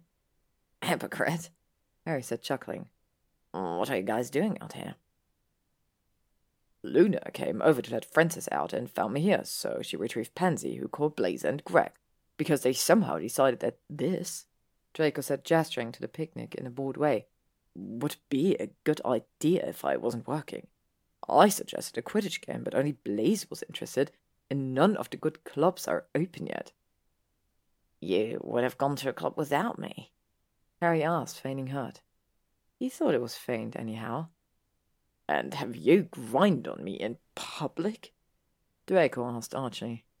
Harry swallowed, muting his eyes, and Draco's cheeks darkened fetchingly. Really? Stop. Pansy said, rolling her eyes. Don't be that way, Luna told her sweetly. You love grinding in public. Pansy flushed, but looked at Luna from under her lashes, a startlingly sweet look crossing her face before she remembered to modify it into something bland. They snorted and uncupped his bottle of pumpkin juice. She does it that? She's lovely in that way, isn't she? Luna said, reaching out to drag her fingertips over Frank, who was lounging beside her. He closed his eyes in apparent bliss. In a lot of ways, actually. Okay. I think everyone should stop. Harry said empathetically. Draco nudged him with his shoulder and grinned. Harry helped himself to one of the sandwiches in the basket and a bottle of juice. Took a couple of bites and then said, This is odd. What? Greg asked. He stretched his leg out in front of him and mimicked Draco's position, settling back on his hands and tilting his face towards the sun. The food? Oh, I thought it was good. No, no, it is. Harry said, smiling at him, and Greg grinned, open and warm. Ah, I just meant this. All of us. He said, feeling ridiculous. Harry thought to try to explain further, but to his surprise, Pansy nodded before he could. Picnics, life, adulthood, she said, sounding an exacerbatedly fond look at Luna, who smiled complacently. You and Draco. Hey. Harry and Draco sat together, then snorted in unison. Blaise exaggerated a grimace. It's important to enjoy the little thing, Luna said. Frank blinked up at her as though he agreed, then turned his head to search for flowers from the fingers stroking his jaw. It's important to understand the sorts of things that really matter. Those are the little things, Draco said with a dubious eyebrow raise. He leaned into Harry a little, and Harry's breath caught in his chest. Pulse throbbing in his throat, he casually slipped an arm around Draco's waist, exhaling quietly when Draco didn't move. They're all the little things, Luna said. After all, Little things make up the big things, don't they? A wrinkle appeared between Draco's eyes. What about the things that are big on their own? he asked, sounding merely curious to her answer. Even those, Luna said. Like you and Harry. Harry felt his cheeks warm as four sets of eyes suddenly landed on him. He waited for Draco to object, to say that it was nothing that would last, but when he simply nodded, Harry did too, something hot and possessive and good flaring in his chest, a sense of home he'd not allowed himself to feel. He wondered idly if it was the house, the company, or just Draco. Silence fell but for the strains of Greg's music box, which switched into a more upbeat number after a few moments. Harry polished off his sandwich, then gestured to Paul, who was peeking out of his gnome hole. Ever since Paul's mishap, both Harry and Draco had made an effort to spend time with him. He pulled his wand from his jeans and summoned to every flavor beans. Paul, come here. Paul looked at him suspiciously, squat little body going tense with longing when the jar of beans flew into Harry's hand. Pansy was gaping, and even Greg looked a little shocked at Paul's presence, but everyone else looked back and forth between Paul and Harry expectantly. Want to watch me be really adult? Harry asked with a grin, opening the jar. Pulled out a small handful of beans. Paul! Paul, listen to for fracas! Paul peeped out of sheer contrariness. Give me beans! Don't pretend like you don't like this, Harry said matter of factly. To make a point, he tossed a bean into the air and caught it in his mouth, managing not to wince. It was artichoke. Paul winked. Harry grinned at him. You can come hang out with us. Draco might even let you sit on Frank if you're nice. I will not, Draco said affronted before pausing. Unless Francis doesn't mind. He's a tortoise, Blaise said under his breath. Harry controlled a snicker as Paul slid forward. Paul, that just bean and fracas gives me creature, Paul decided aloud. I never thought I'd admire gnome. Pansy said, then shrugged lightly when Harry huffed at her. What? He's not the cleanest little beast, but he goes after what he wants. She sat with a peal of laughter. Her eyes glittered at him, and she had the same sly curl to her lip that he'd seen so often on Draco's face. Harry thought they must give lessons on it in the Slytherin house. I've always had pets take after their owners, so sit on, not keep, Harry said to Paul with dignity, ignoring Pansy and the way Draco pretended his laugh was a cough. Come on, drive from the wall. When Paul continued to stand there and scowl at him, not budging, Harry pulled his ace. Attention. Go on. Everyone wants to see what you can do. Paul stared at him for a second, then turned in a flash and scampered for the high stone wall, climbing up it with a surprising agility. At the top, he turned back and around and flashed all his sharp, crooked, dirty teeth in a grin that was as disturbing as it was charming. Paul to jump, he announced. Yeah, okay. On the count of three. Harry weighed the bean between his thumb and forefinger, eyeing the distance and winding his arm back, then counted down. Paul jumping, opening his mouth wide. Harry threw the beak. I thought, Draco panted, turning on him and pulling him into a kiss as soon as Blaise disappeared through the Floo, that they've decided to move in. Just need one visiting housemaid, Harry said, kissing him back. And you're the one that invited them. Not Weasley and Granger. They crashed. Draco said into his mouth, hands already peeling Harry's shirt up and off. I sent my Patronus while you were in the loo. I corrected, mouthing along the bend of Draco's neck. Draco shuddered, canting his hips into Harry. They worked their way up the stairs and to Harry's room, wrapped around each other, stumbling every few steps. You didn't have to turn into a party, Draco said, complaint as clear in his voice as arousal. His fingers popped the button on Harry's jeans, then dragged the zipper down with teasing slowness. Don't you know by now that that sort of thing makes people want to stay? As long as you do, Harry said, diving in for another kiss. He wriggled out of his jeans and kicked them aside, then slipped a finger under the elastic of Draco's waistband, tugging on his joggers gently. Draco laughed and shoved Harry, sending him toppling onto the mattress, then climbing atop of him, legs stretched out over Harry's, hands flat on either side of Harry's head. He wound his legs into a straddle, pressing his knees into the bed as he thrust it lightly against Harry, then harder. Just fuck yeah. Harry gulped. Stay, he said. Where do you think I'm going? Draco asked, voice going low and smoky gave his hips another pump. Out to watch your gnome catch beans in his mouth while performing a triple somersault in pursuit of riding my tortoise. They both paused. Oh, I never imagined a sentence like that could exist. Harry said, dragging Draco's head down for another kiss.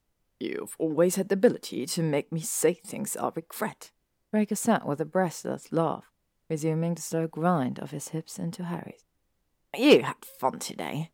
Harry said. He wiggled his fingers under Draco's waistband again, plucking at it and sliding them down further until the crevice of his arse was bad. Draco grinned, his chest rising and falling against Harry's. Never said I didn't. You'll miss me if you leave. Harry murmured, catching Draco's earlobe in his teeth. He released it, licking over where he'd bitten, then scraped his teeth down Draco's jaw over his throat. He dipped his tongue into the hollow of it and felt the vibration of Draco's low moan as the rocking of his hips sped up for a moment. Never said I wouldn't. He panted. Hooking a tight arm around Draco's back, Harry rolled them so he was on top, nipping at the flexing muscles of Draco's shoulders before hunching over to work his way lower down Draco's chest, sucking one tight nipple between his teeth and flicking his tongue over it. He glanced up. Draco stared down at him, eyes hot and needy.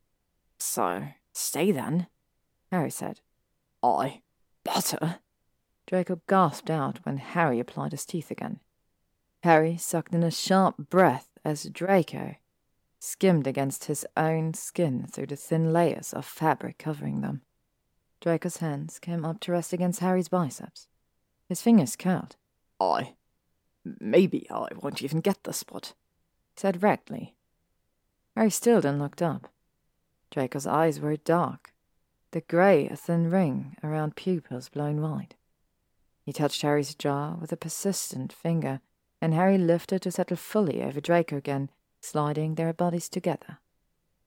Draco's hand combed the back of his neck, and he pulled Harry down into an eager kiss, his tongue rubbing against Harry's, one leg coming up to wrap around Harry's hip. Harry wrenched his mouth away, sucking in a deep breath. What do you mean? I. Uh. Draco bared his throat in an arch, the heel resting on Harry's tailbone, pressing them closer together. Toes flexed. Instinctively, he thrust against Draco again and again when Draco groaned.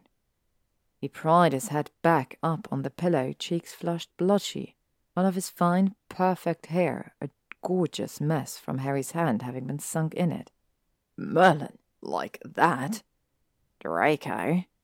Harry said, even as he obeyed, canting his hips forward and dragging them back. What do you mean?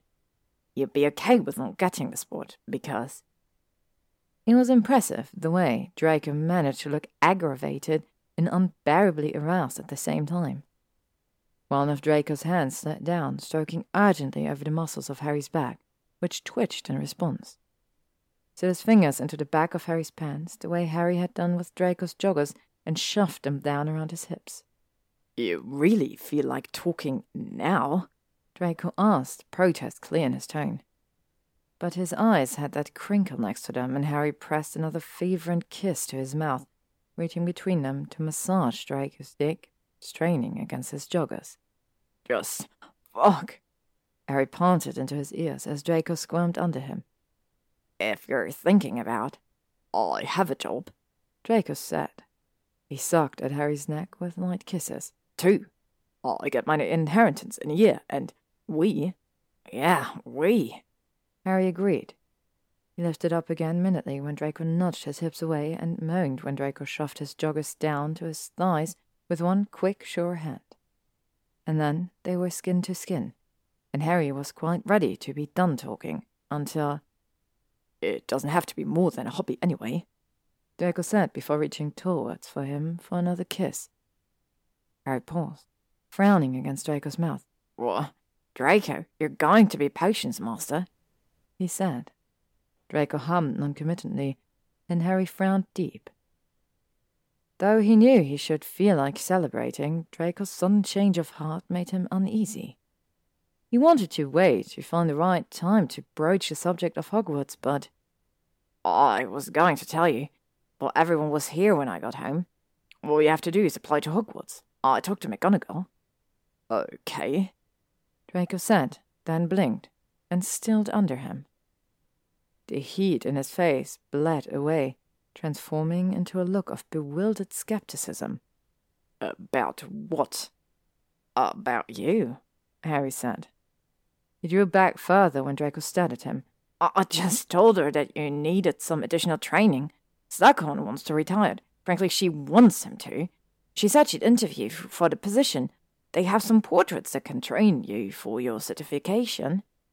You did what? The incredulous whisper issuing from Draco's barely moving lips. A far cry from the relief Harry thought he would see. Froze Harry in place. He skimmed the pad of his thumb over Draco's exposed collarbone in question. Draco flinched, pushing Harry off of him and sitting up. His bare back was pale and tense in the moonlight coming through the window. He stood, pulling up his joggers around his hips with short, jerky movements. I. I. Harry sat up too, his erection wilting rapidly at the banked fury on Draco's face. It's not guaranteed or anything, it's just an interview, he said. Why are you. What are you going to tell me next? Draco said with a sneer, suddenly more Malfoy than Harry had seen since before he'd moved in. Before the war, even. You brought back Malfoy Manor for me, too? Swallowing, Harry stood. Slipped his pants back up and walked cautiously over to Draco, who stared at him coldly, as though smelling something foul. He turned and stalked over to the window just before Harry reached him, shoulders rigid and hands fisted at his side. I didn't, Harry said. Of course not. I'll bet you thought about it. Draco said flatly. Uh, I. Harry fell silent, and Draco barked an angry laugh. Do you never listen, Potter? Draco asked, scathing as he carded a hand through his hair. He turned around to face Harry, a muscle in his cheek jumping. Harry thought about having kissed at the spot only moments before. I I don't know what I did wrong, he said finally. I, I didn't do anything wrong. I didn't. You have to get the job on your own, you know. Draco's lip curled. Of course, you did nothing wrong. You're the chosen one. What does it matter that your Death Eater of a boyfriend made a specific request of you? With my history, I obviously don't have the right to make decisions for myself, do I? Flummoxed, Harry stared at him.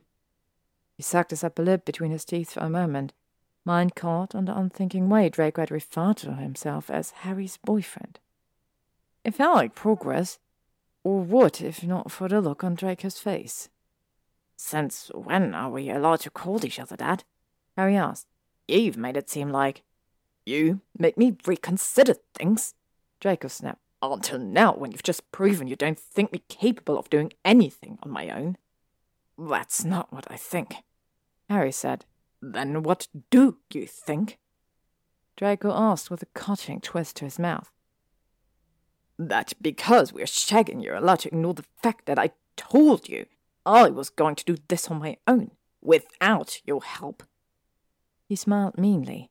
You can be everyone else's savior, Potter, but you won't be mine. I thought I made that clear. I. No, you, you did, Harry said helplessly. He shook his head, promptly frustrated, and approached Draco, who was holding himself so taut he trembled visibly. His already pale face looked washed of all colour. I, I wasn't saving you. You don't even want to go. It doesn't matter whether I wanted to go. What I did want, what I made clear I wanted, was for you to never fucking save me again, Draco said. He moved to shove past Harry, and Harry caught his elbow, holding him in place. I'm not your fucking pet. Don't go. Let's talk about this, Harry said, low and urgent. Draco pulled at his arm, tight in Harry's clasp. Perhaps we could have done that before you charged off to be the hero again. Just become a bloody Auror, Harry. You're obviously addicted to the thrill. I'm not, Harry said, tugging him closer. Their faces were close. He could feel Draco's breath hot against his cheek. I just wanted to. to help, Draco said through his teeth. I know. I've needed so much help from you, haven't I? It's almost as if you miss it. Why won't you let me? I could. Harry said, trying to control the waves of indignation threatening to overwhelm him. I, could help you if only you. ask. Draco signed a dismissive gaze to the hand set on his arm. Tell you that I need you? Go on, keep showing me how little you know me. I wanted to keep you with me, Harry burst out. I was doing it for me. Can't you understand that? A multitude of ways, I gather. Draco said, brow arching cruelly as he glanced down the length of Harry's body. He sniffed. Well, at least we both wanted that. Stop it, Harry said. This wasn't supposed to have gone this way. Draco looked at him for a moment, then started laughing. Nothing like the soft, warm laughter Harry had come to know over breakfast, or the affectionate, heated laughter that made his stomach flutter as they rolled around in bed. It was a sharp sound, like glass breaking in his throat. Then his laughter died as quickly as it started, and his expression shifted into one of disdain. No, I've no doubt of that, Draco said. Let go of me. Harry dropped his hand. I. I wanted to keep you here. Give you an opportunity to stay if, if you wanted, he said quietly. Draco stared at him impassively. Harry's eyes slid to the window just over Draco's shoulder. He swallowed. I'm in love with you. There was a long silence. At length, Harry chanced another look at Draco's face. It was still unreadable, still cold. I know, but you said you were willing to see me on my terms. Funny, that's the whole reason I decided it might be a good idea. He cleared his throat. Oh, I told you I didn't want your help, he said again, though it seemed as though he were speaking more to himself than to Harry. And I didn't give you any, really. No press, no, no favours. I was still playing by our rules. Harry said, distaste turning his tone sour. This was just me checking to see if McGonagall had a. I wasn't trying to. At least I don't pretend my selfish decisions were deliberate choices I made, Draco said. He sighed, some of the curbed anger bleeding from his expression. He looked suddenly wary. I'll sleep in my room tonight. I need to think things over. Excuse me. You're in love with me too, Harry said, clenching his jaw. Draco skirted around him to head to the door. The knob refused to turn under his hand until he gave a low growl.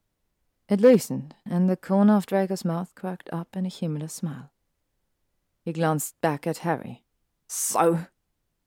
he asked. And then he was gone.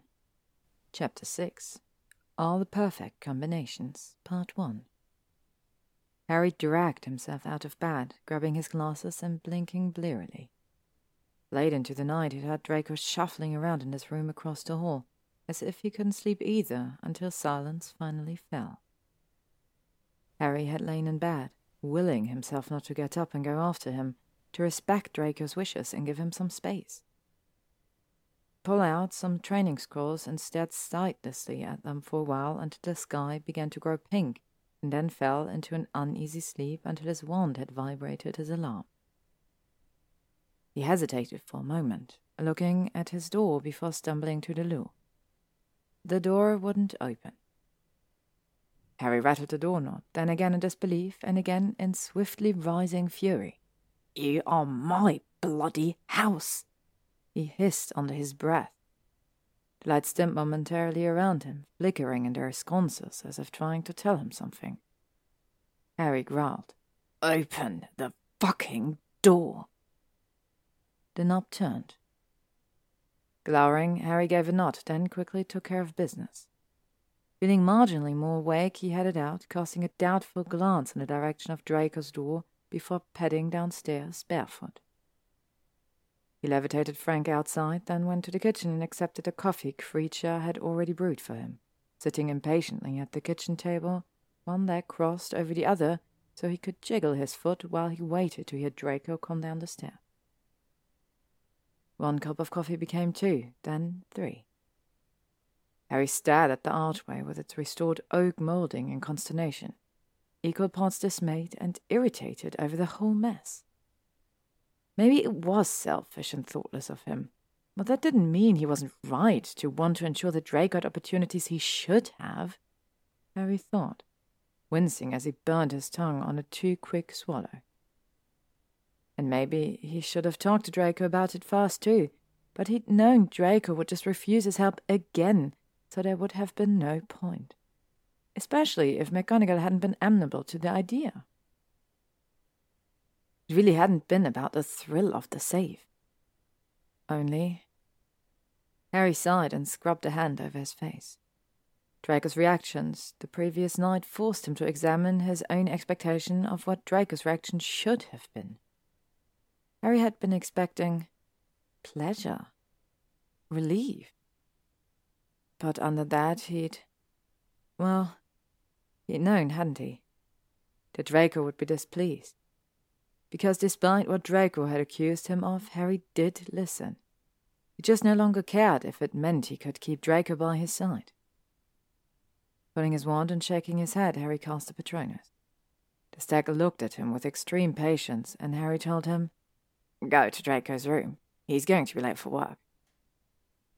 The stag lowered its head and galloped from the kitchen in a display of ghostly glowing blue.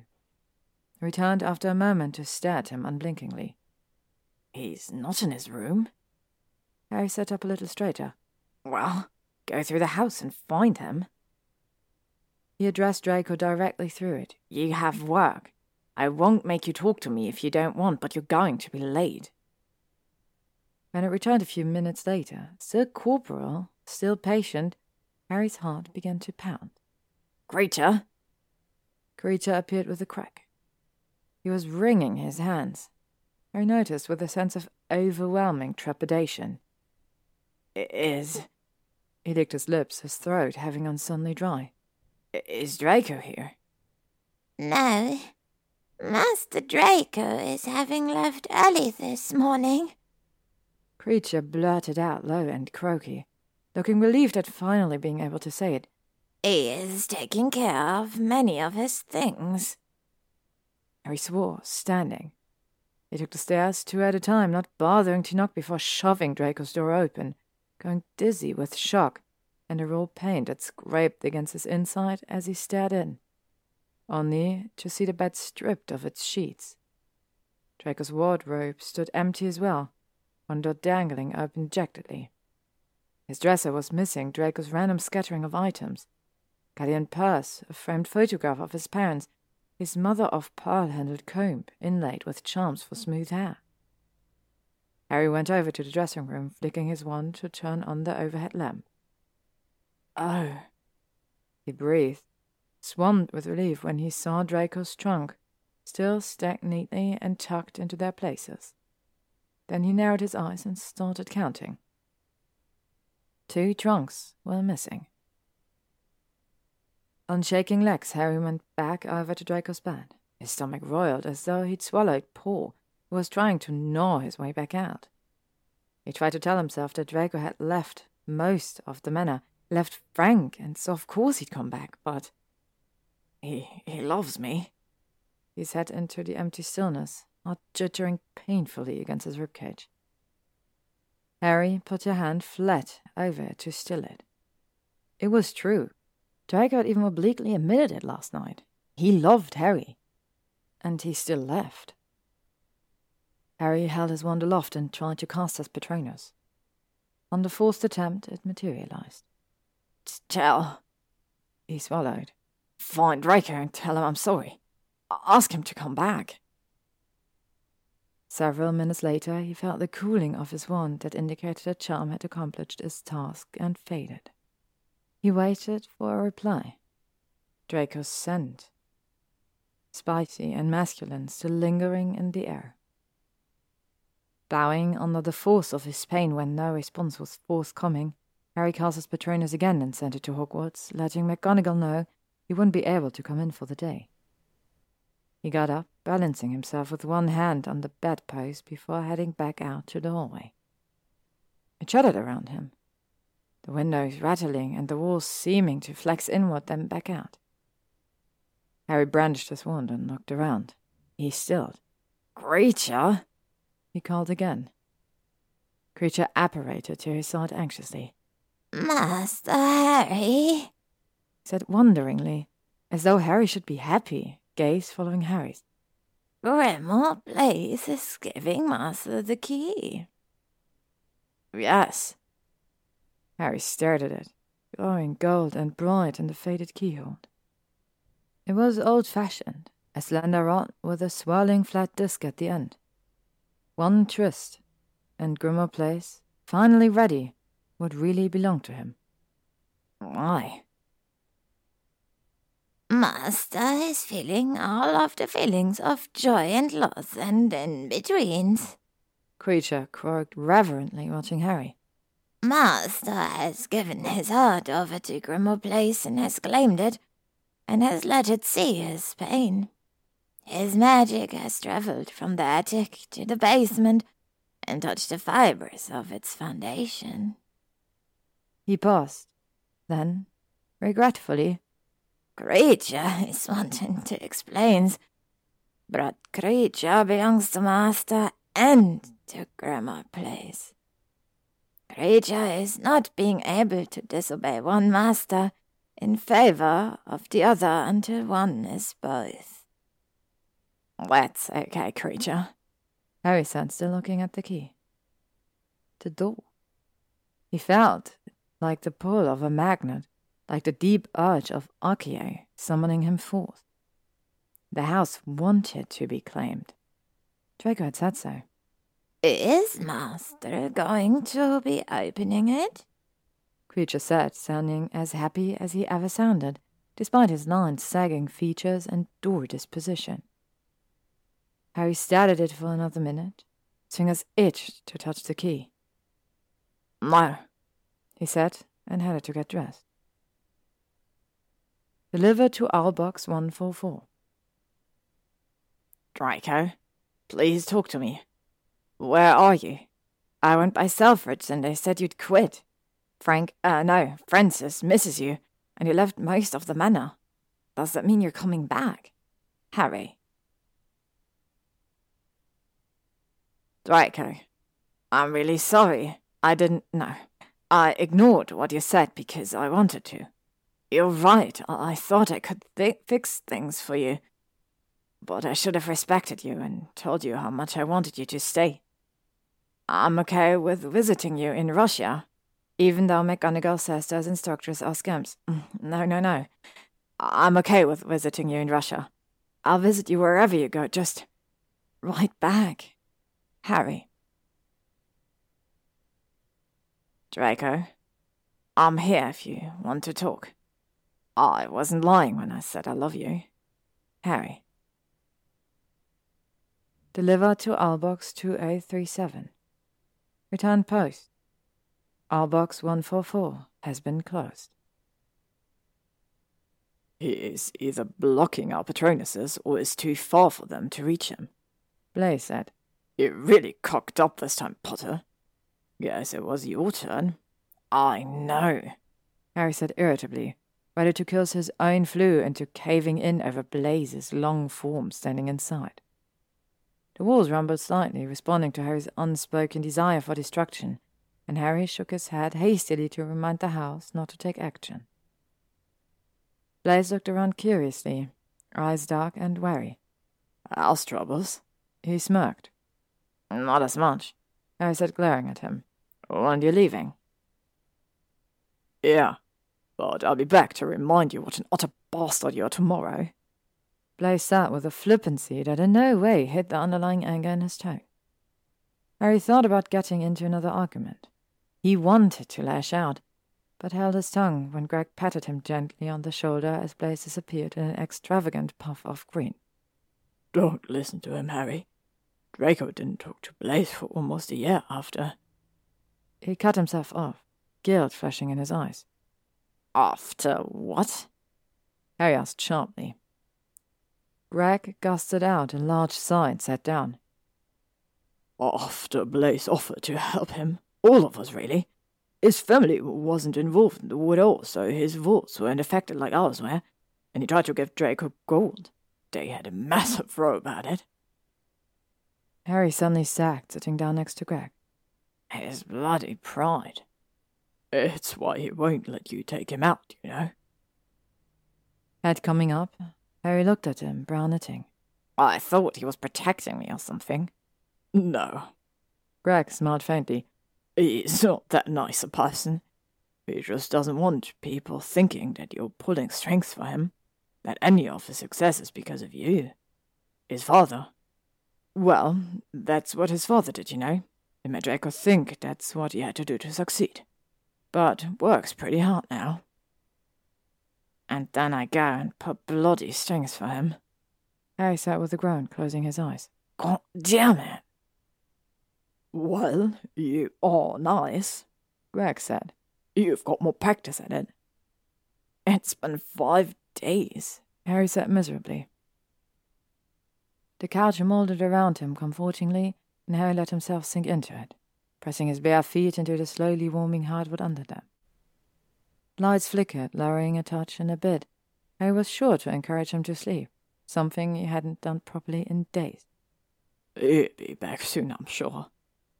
Greg stood, patting his pocket, and pulled something out. Here, it's. He frowned a little, holding it out. It's something Draco made in sixth year, so we could all know if everyone else was alright. That was his. A necklace? Harry looked at it carefully. The chain was long, the fine gold gilt on it flaking away to reveal an aged silvery metal underneath. But dangling from it was a pond door with a dark green stone that admitted a hypnotic light from deep within when Harry stared at it closely.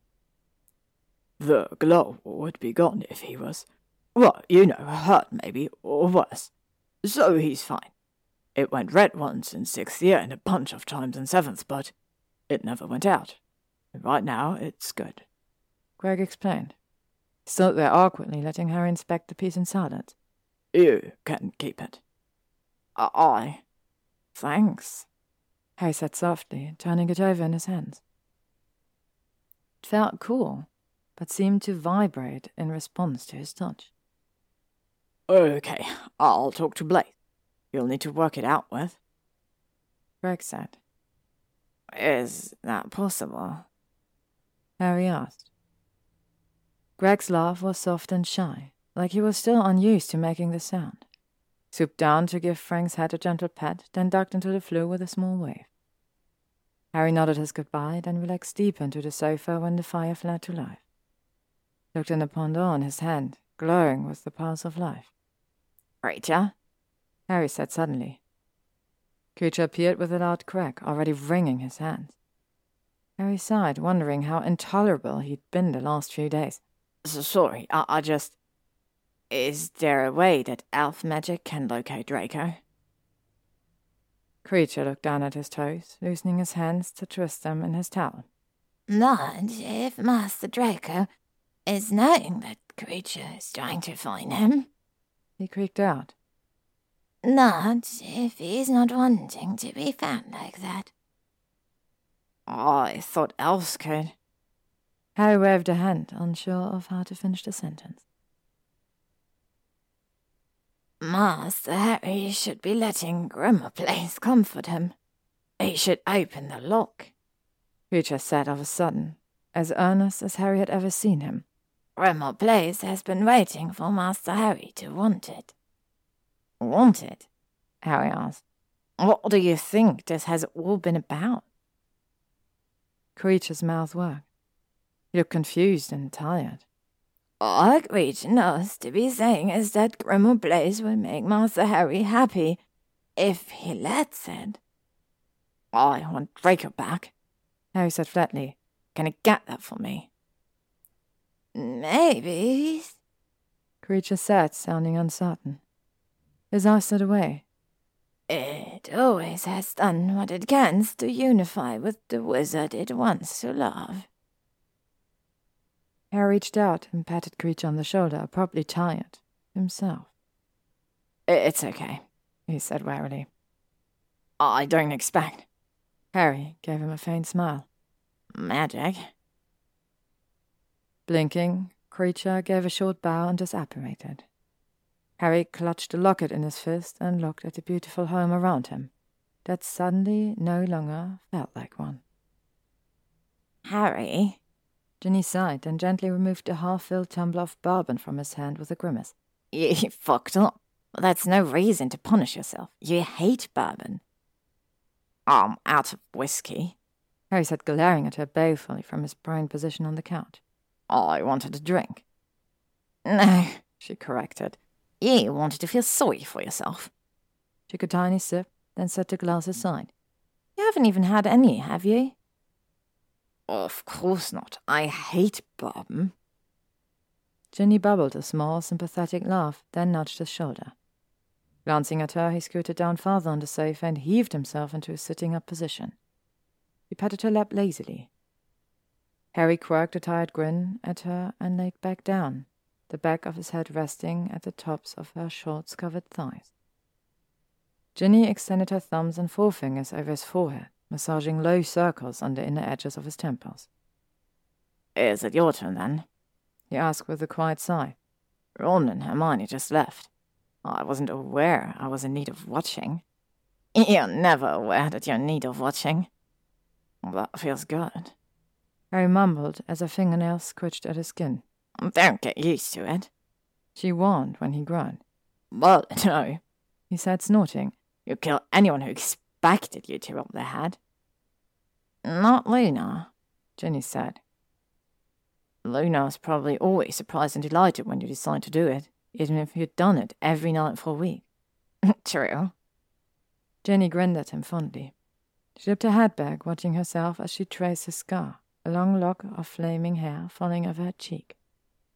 She glanced at him through it after a few moments. Do you ever think about why we didn't work out? Because we both prefer people of our own gender? He asked. Ginny swatted him on the shoulder. If we hadn't, she amended. Then, with a wicked little grin, I knew perfectly well that I like both. You prefer women. I prefer Luna, Ginny said, stressing it pointedly. She wrinkled her nose. And Pansy, possibly. She's too wily to pin down. You guys are so weird. Harry mumbled, running a hand over his face. Don't call something weird just because you don't understand it. She said with another smart little whack to his shoulder.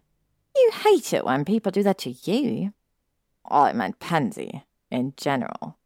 Harry said, huffing a laugh. Yeah, well, I could say the same of the Draco thing. Then he sniffed and scraped her small, slender fingers through his hair. Anyhow, do you? Think about why we didn't work out. Yes. Not really, Harry said, bracing himself for her to hit him again. When she didn't, he peeked at her through slitted eyes, then relaxed marginally. Hermione says it's because we're too much alike. Ginny made a non-committal sound. Mm, maybe. But I think it's more that the... She paused, wrinkling her nose as she searched for the right word. Ways we alike don't suit each other. And I think, well, we were kids. We were a, a replacement for something. In your case, and a fantasy of something in mine. Harry sighed, reaching up to still her hand in his hair. It wasn't as though that it hadn't occurred to him. They'd even both alluded to it once during an ugly fight, but neither of them had ever stated it so bluntly before. What's your point, Gin? We gave up on each other because we weren't right for each other, she said simply. Well, it doesn't exactly help me. He told her with a weary smile. It would have been over if just one of us had decided it was. You know that. And Draco has. Has he, though? He moved out to get away from me, Gin. Harry sat up, turning to face her. He has no resources. He quit his job to get away from me. He hasn't contacted his friends or come back for Frank, and he closed his bloody outbox. He finished on a half yell, viciously running a hand through his hair. That seems as if he's done, and I know I fucked up, but that he won't even talk to me is unfair.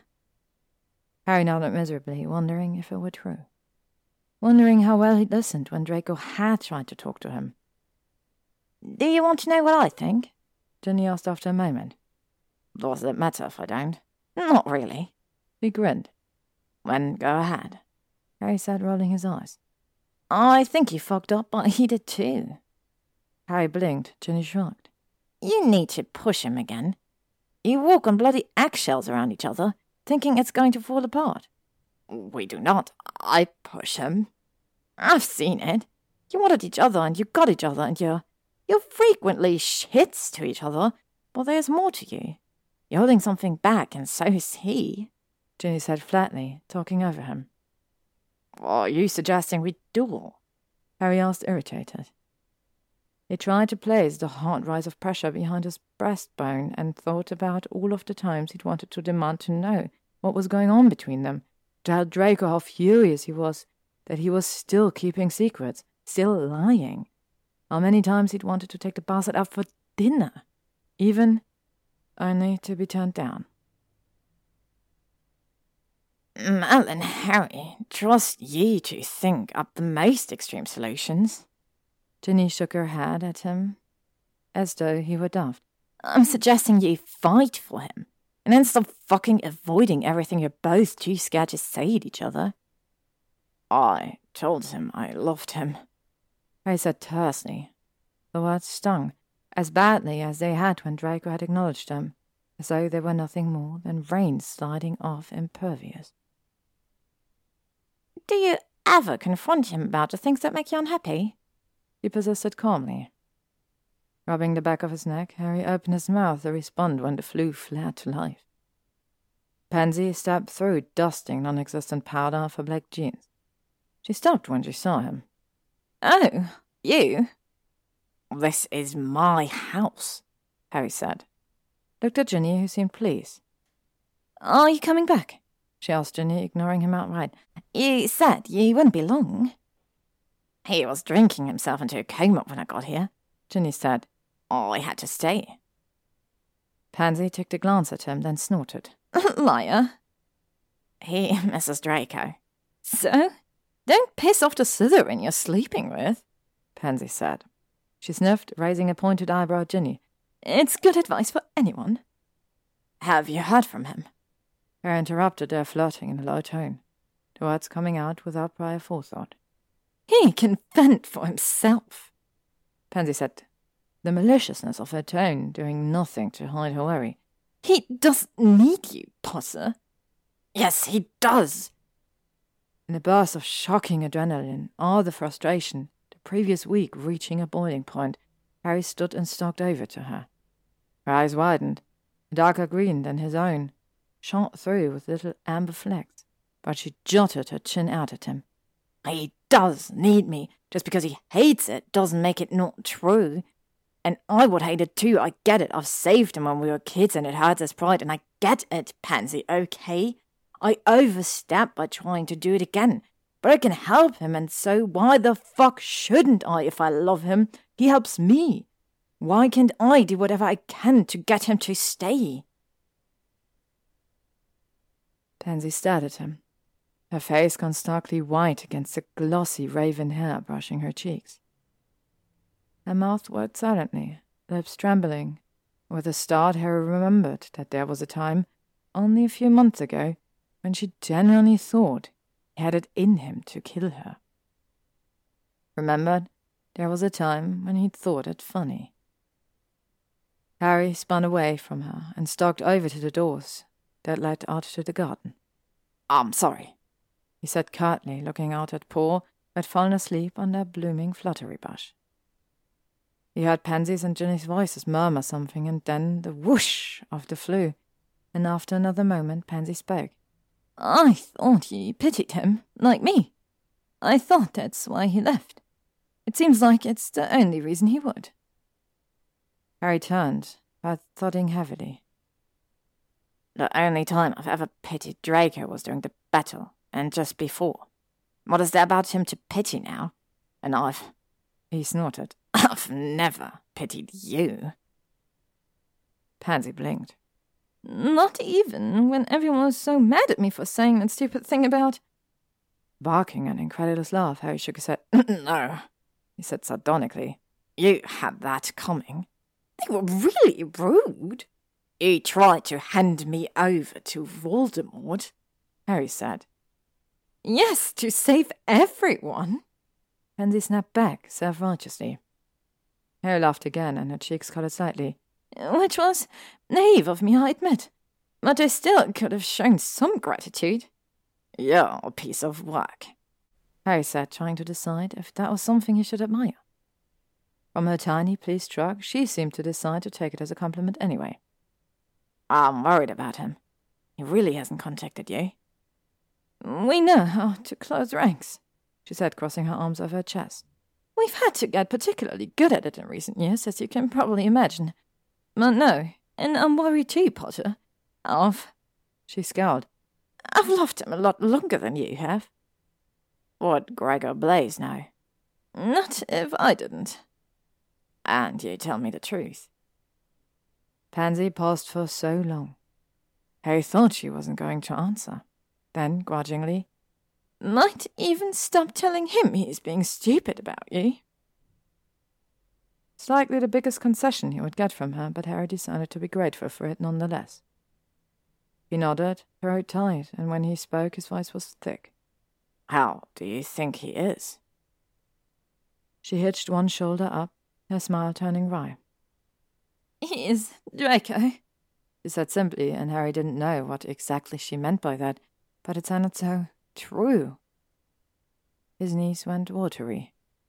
He's Draco. Yeah, said hoarsely, as they stood there looking at each other. He is. Pansy sighed. She ran a hand through her hair. Ginny, Luna, and I are having dinner. Oh, yeah, let me know if you. Uh, I will, she said, pursing her lips. She gave an abstract wave, unused to gesturing to Harry in such a manner, then went to the Floo and stepped into it with no further goodbyes. Harry walked over to the sofa again and sat back down. The fireplace, empty now, visitors lit up. It wasn't cold outside, or in since the key had appeared, Grimmauld Place seemed to be working overtime to attend to Harry's creature comforts, but he found the crackle of it soothing. Stretched out a leg and propped his foot on the edge of Frank's shell just for the contact. What are we going to do? He asked, Frank quietly. Air will return, came the familiar whisper back. Harry jerked, pulling his wand to spell the lights brighter. House? said tentatively, feeling daft and hopeful all at once. House do not talk, do not know to talk. House belongs to other. Do sometimes take ownership of or love them, but do not have thoughts that make them free to belong to self. You see when you age. Harry swallowed hard, so it sandpapery. His eyes fell to Frank. Frank? he asked. Did you? Can you talk?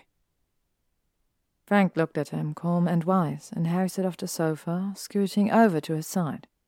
Touched Frank's forehead, rough like calloused leather under his fingers. Frank closed his eyes, and Harry took a deep breath. Talks to human.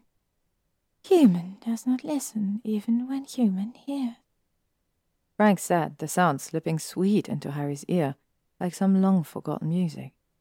I've been accused of that. Harry said with another sigh. Wait, then. Harry closed his eyes, embarrassment swamping him. All those times that was you, not the house. House do not talk, Frank said again. Harry nodded blankly, stroking the wrinkled skin on the back of Frank's neck. So, am I speaking Parseltongue? What is? Frank blinked serenely up at him, extending his head a little to allow for more of Harry's scratching. Flowers? A. A snake language. Reptile language? Harry guessed. He pointed his wand to the mantle. Accio, Frank's flowers.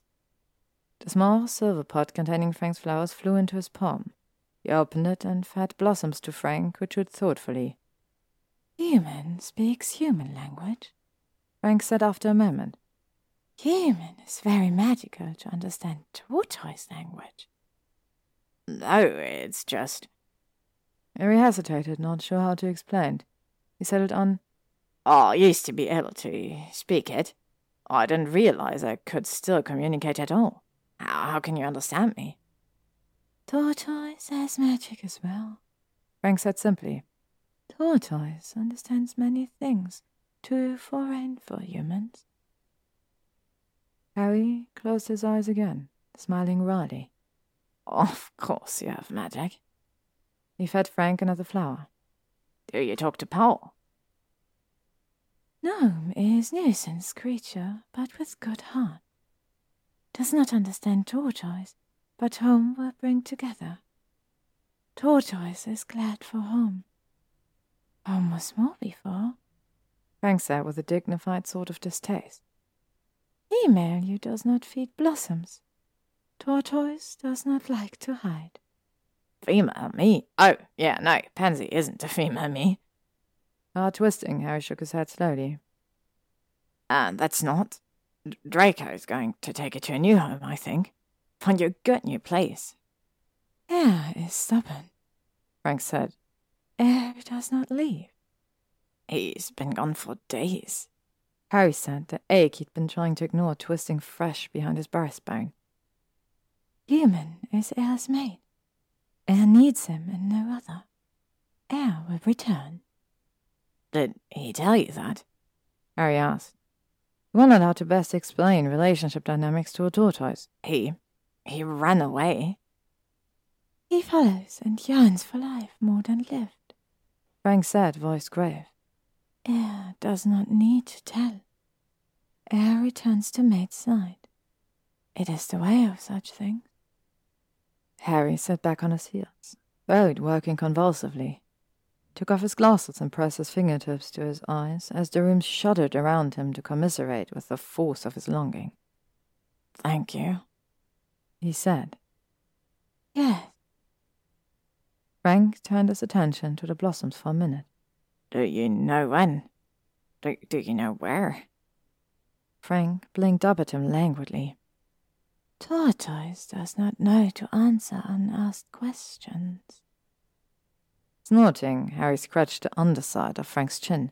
Why haven't you spoken like this to me before? Human did not listen. Frank said again. It is a thing humans do. Hands are good. You like that? Harry asked, deepening the scratch. Frank's jaw worked slowly as he chewed another flower, tilting his head to the side. It is good. Oh, I just wish I could know he was safe. Harry murmured. Human knows. Jewel says. Frank said, the cadence of his words getting slower. Without Jewel, human would know. Hearts are such. Human and air are mates. Belong to one another the way house belongs to human the way tortoise belongs to air. Love that is given freely is its own bond. Bond?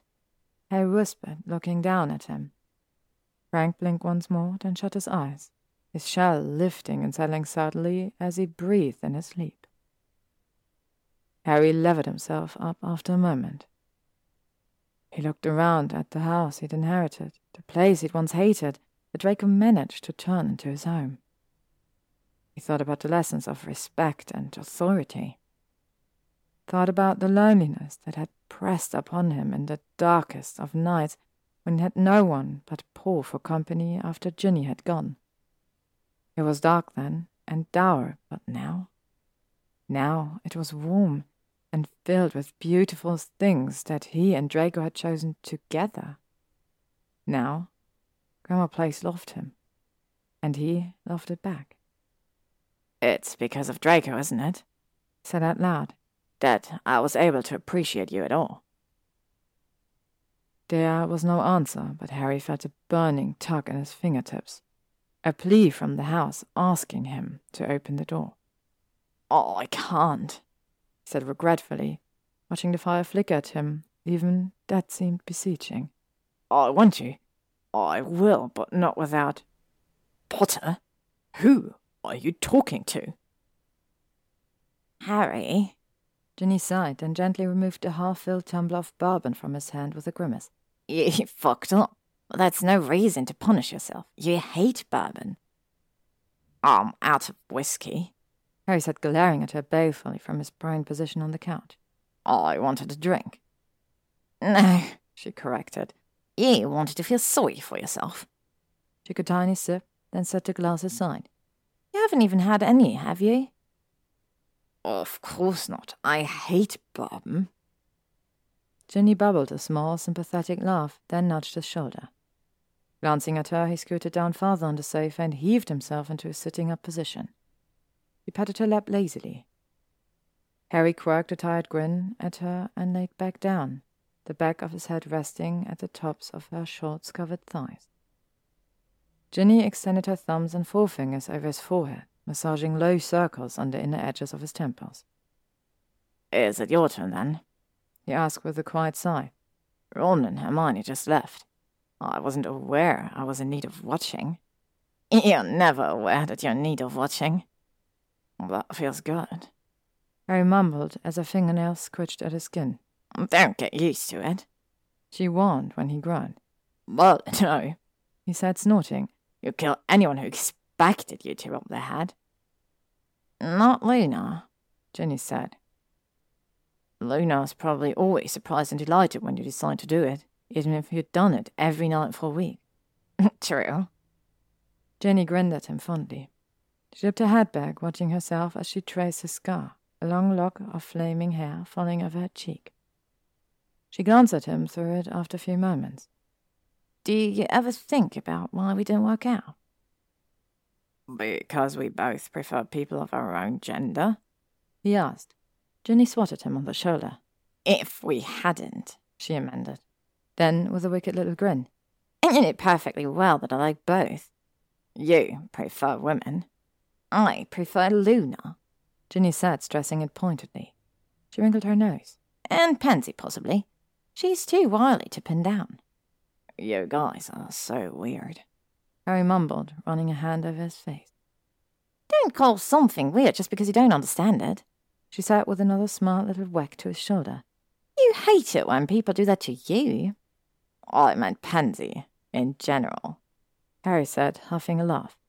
Yeah, well, I could say the same of the Draco thing. Ginny sniffed and scraped her small, slender fingers through his hair. Anyhow, do you? Think about why we didn't work out. Yes. Not really, Harry said, bracing himself for her to hit him again. When she didn't, he peeked at her through slitted eyes, then relaxed marginally. Hermione says it's because we're too much alike. Ginny made a non-committal sound.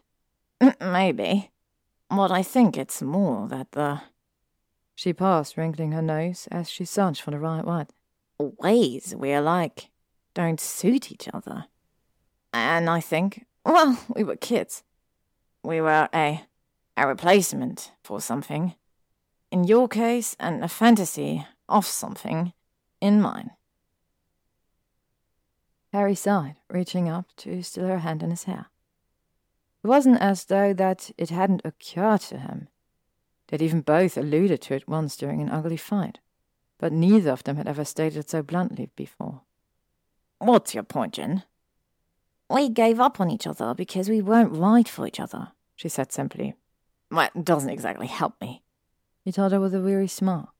It would have been over if just one of us had decided it was. You know that. And Draco has. Has he, though? He moved out to get away from me, Gin. Harry sat up, turning to face her. He has no resources. He quit his job to get away from me. He hasn't contacted his friends or come back for Frank, and he closed his bloody outbox. He finished on a half yell, viciously running a hand through his hair. That seems as if he's done, and I know I've fucked up, but that he won't even talk to me is unfair. Harry nodded miserably, wondering if it were true. Wondering how well he'd listened when Draco had tried to talk to him. Do you want to know what I think? Ginny asked after a moment. Does it matter if I don't? Not really. He grinned. Then go ahead. Harry said, rolling his eyes. I think you fucked up, but he did too. Harry blinked. Ginny shrugged. You need to push him again. You walk on bloody eggshells around each other, thinking it's going to fall apart. We do not. I push him. I've seen it.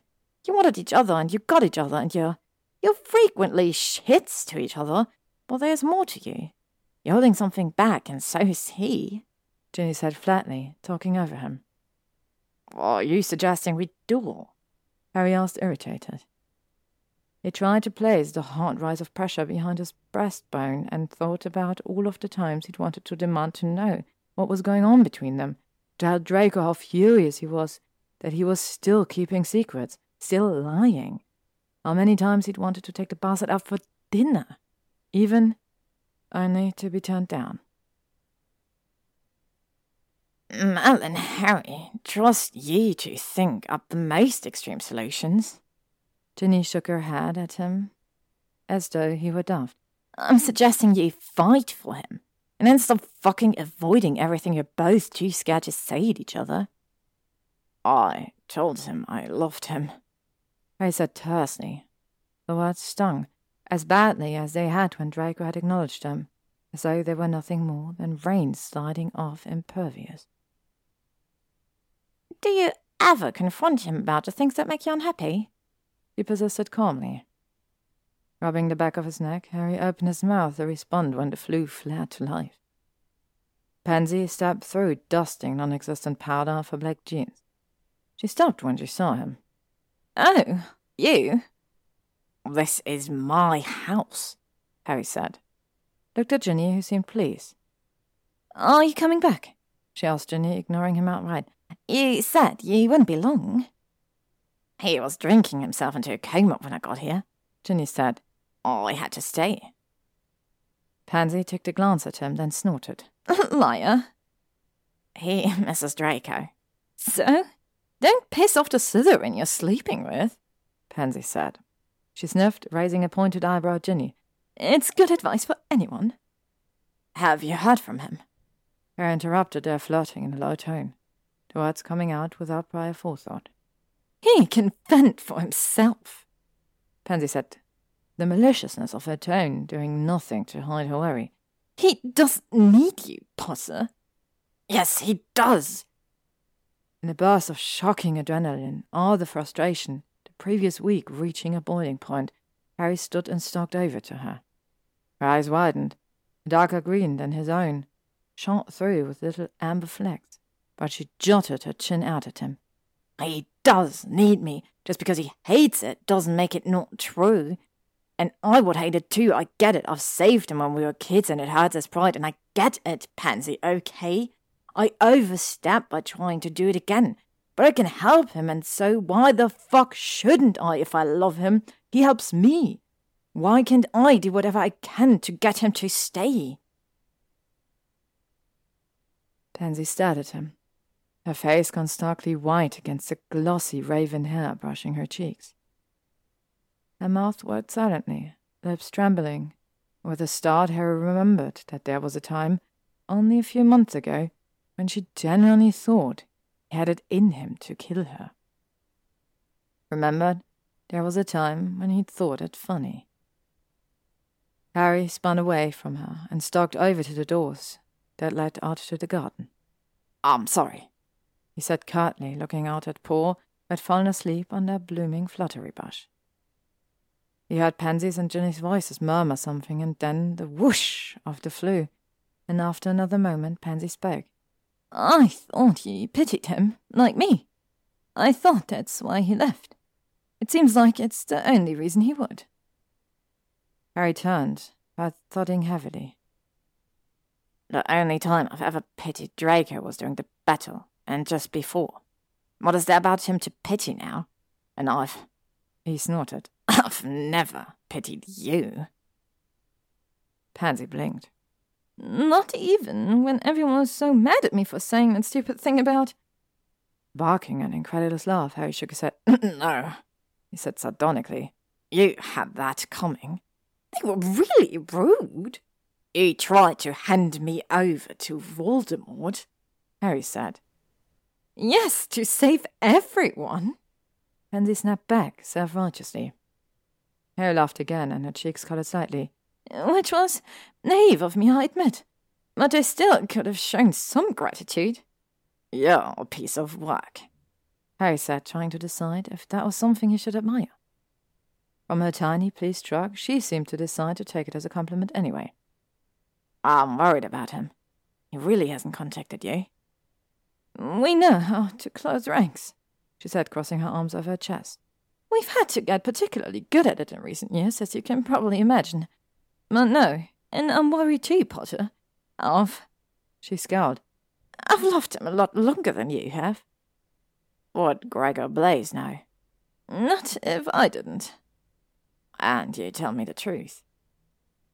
Pansy paused for so long. Harry thought she wasn't going to answer. Then, grudgingly, might even stop telling him he's being stupid about you. It's likely the biggest concession he would get from her, but Harry decided to be grateful for it nonetheless. He nodded, throat tight, and when he spoke, his voice was thick. How do you think he is? She hitched one shoulder up, her smile turning wry. He is Draco, she said simply, and Harry didn't know what exactly she meant by that, but it sounded so true. His knees went watery. He's Draco. Yeah, said hoarsely, as they stood there looking at each other. He is. Pansy sighed. She ran a hand through her hair. Ginny, Luna, and I are having dinner. Oh, yeah, let me know if you. Uh, I will, she said, pursing her lips. She gave an abstract wave, unused to gesturing to Harry in such a manner, then went to the Floo and stepped into it with no further goodbyes. Harry walked over to the sofa again and sat back down. The fireplace, empty now, visitors lit up. It wasn't cold outside, or in since the key had appeared. Grimmauld Place seemed to be working overtime to attend to Harry's creature comforts, but he found the crackle of it soothing. Stretched out a leg and propped his foot on the edge of Frank's shell just for the contact. What are we going to do? He asked, Frank quietly. Air will return, came the familiar whisper back. He jerked, pulling his wand to spell the lights brighter. House? said tentatively, feeling daft and hopeful all at once. House do not talk, do not know to talk. House belongs to other. Do sometimes take ownership of what loves them, but do not have souls that make them free to belong to self. You see when you age. Harry swallowed hard, so it gone papery. His eyes fell to Frank. Frank? he asked. Did you? Can you talk? Frank looked at him, calm and wise, and Harry sat off the sofa, scooting over to his side. Touched Frank's forehead, rough like calloused leather on his fingers. Frank closed his eyes, and Harry took a deep breath talks to human. Human does not listen even when human hears. Frank said, the sound slipping sweet into Harry's ear, like some long forgotten music. I've been accused of that. Harry said with another sigh. Wait, then. Harry closed his eyes, embarrassment swamping him. All those times that was you, not the house. House do not talk. Frank said again. I nodded blankly, stroking the wrinkled skin on the back of Frank's neck. So, am I speaking Parseltongue? What is? Frank blinked serenely up at him, extending his head a little to allow for more of Harry's scratching. Flowers? A. A snake language. Reptile language? Harry guessed he pointed his wand to the mantle. Accio, Frank's flowers. The small silver pot containing Frank's flowers flew into his palm. He opened it and fed blossoms to Frank, who chewed thoughtfully. Human speaks human language, Frank said after a moment. Human is very magical to understand tortoise language. No, it's just. Harry hesitated, not sure how to explain. He settled on. I used to be able to speak it. Oh, I didn't realize I could still communicate at all. How, how can you understand me? Tortoise has magic as well. Frank said simply. Tortoise understands many things too foreign for humans. Harry closed his eyes again, smiling wryly. Of course you have magic. He fed Frank another flower. Do you talk to Paul? Gnome is nuisance creature, but with good heart does not understand tortoise, but home will bring together. Tortoise is glad for home. Home was small before. Frank said with a dignified sort of distaste. Female you does not feed blossoms. Tortoise does not like to hide. Female me? Oh, yeah, no, Pansy isn't a female me. Ah, twisting, Harry shook his head slowly. And that's not Draco's going to take it to a new home, I think. Find you a good new place. Air is stubborn, Frank said. Air does not leave. He's been gone for days. Harry said, the ache he'd been trying to ignore twisting fresh behind his breastbone. Human is Air's mate. Air needs him and no other. Air will return. Did he tell you that? Harry asked. You want to how to best explain relationship dynamics to a tortoise. He. he ran away. He follows and yearns for life more than lived. Frank said, voice grave. Air does not need to tell.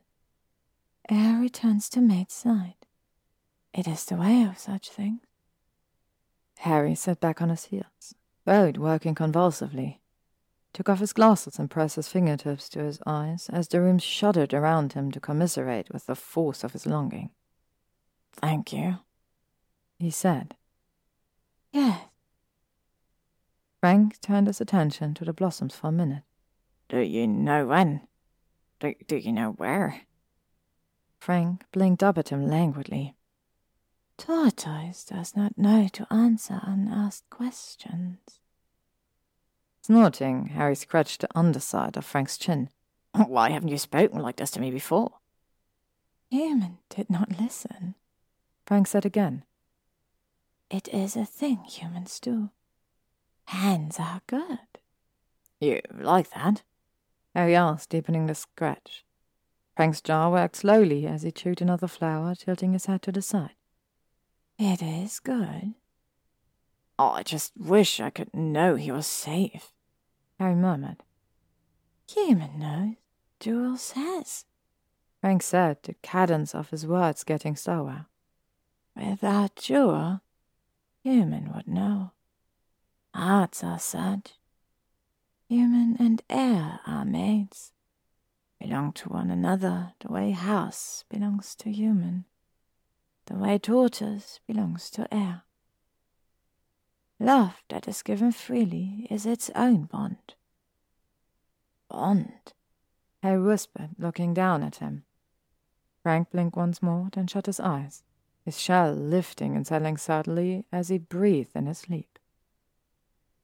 Harry levered himself up after a moment.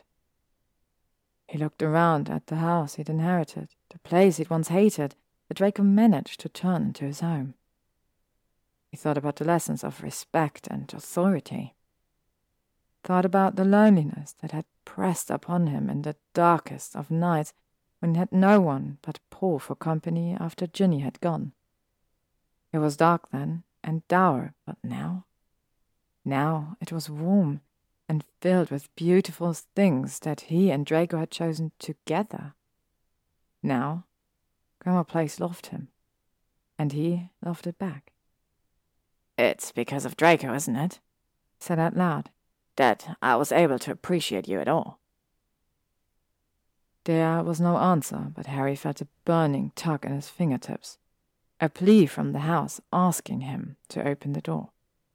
Oh, I can't, he said regretfully, watching the fire flicker at him. Even that seemed beseeching. I want you. I will, but not without. Potter?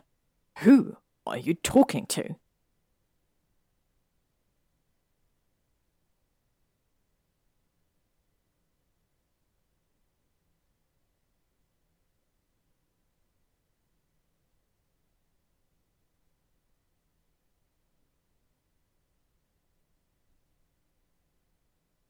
Harry jerked around. Draco stood at the edge of the room, unpinning his cloak at the throat, his glasses highlighting the sharp contours of his face. He looked disheveled and wry and tired and fucking there, and Harry crossed the room in four long strides to get to him. He smelled of fresh air, of the soft, muted scent of ink and potion smoke, and he tasted like mint when Harry kissed him, pushing Draco bodily into the wall of the foyer. Draco's hands coming up to grip Harry's ribs. Where? Harry demanded with a low growl when he pulled away. Have you been? Draco opened his mouth to answer, but Harry kissed him again instead, wrestling his cloak the rest of the way off and popping his buttons out of their buttonholes, tugging Draco's shirt from his trousers. Draco gave himself up to it for a minute, allowing the onslaught of Harry's kiss, his wandering hands before wrenching his head back with a thunk against the wall. You complete tosser, he said, then buried his fingers in Harry's hair and yanked him into another kiss. You fucking left. It choked out after a moment, mouthing his way down Draco's throat with a hard, biting kiss. Draco groaned. He wedged a thigh between Harry's legs, and Harry groaned too, flooded with turbulent emotion. Wrath and relief, lust and love and sorrow. He couldn't stop touching Draco, could no longer shove away his need to own him and be owned by him the way he'd wanted for so long. And that Draco was kissing him back, touching him back. Harry could touch him. Draco was there, made everything rise in Harry at once, powerful and overwhelming, blurring all of his senses. I went to Russia, he said in a low gasp when Harry reached the spot above the collarbone that made him keen. Harry nipped it, then sucked it hard between his teeth. Draco's leg began to move, and Harry started riding it, undulating his hips to give friction to where Draco's erection was pressing persistently against his pelvic bone. God damn you, Harry said. He ripped his glasses off, then Draco's for good measure, tossing them onto the small table where his undeliverable letter sat before, kissing him again. Why didn't you fucking tell me? I would have gone with you. Draco panted, arching into him. Stop fucking trying to save me. He said, hands sliding under Harry's t-shirt to scrape blond fingernails down his back. Harry shuddered at the jolt of pleasure pain, at the almost violent squirm of Draco's body against his, and he wanted to pull back, wanted to unfasten their flies, wanted to take Draco apart, but couldn't stop thrusting against Draco's lean muscled thigh. No, Harry managed breathlessly. The sheer honesty of the word burned, and it felt so much like the release his body was working towards. He expanded on it. No, I can't. I don't want to. I don't want to stop saving you. Stop trying to make me. Need me, goddammit. I fucking hate you. Draco sat with a low hiss, teeth grazing Harry's jaw. His moved frantically, rubbing against Harry's hip through their clothes. His exposed stomach tensed and rippled. Hate me when I visit you in Russia, Harry said into Draco's mouth, shivering when Draco set his tongue in. Then viciously sucked on Harry's lower lip before cupping Harry's arse cheeks through his jeans and juddering into him. And oh God, oh God, Draco felt so good. The claw and fight of him, the savage way he gripped Harry's hair and buttocks, familiar and new all at once.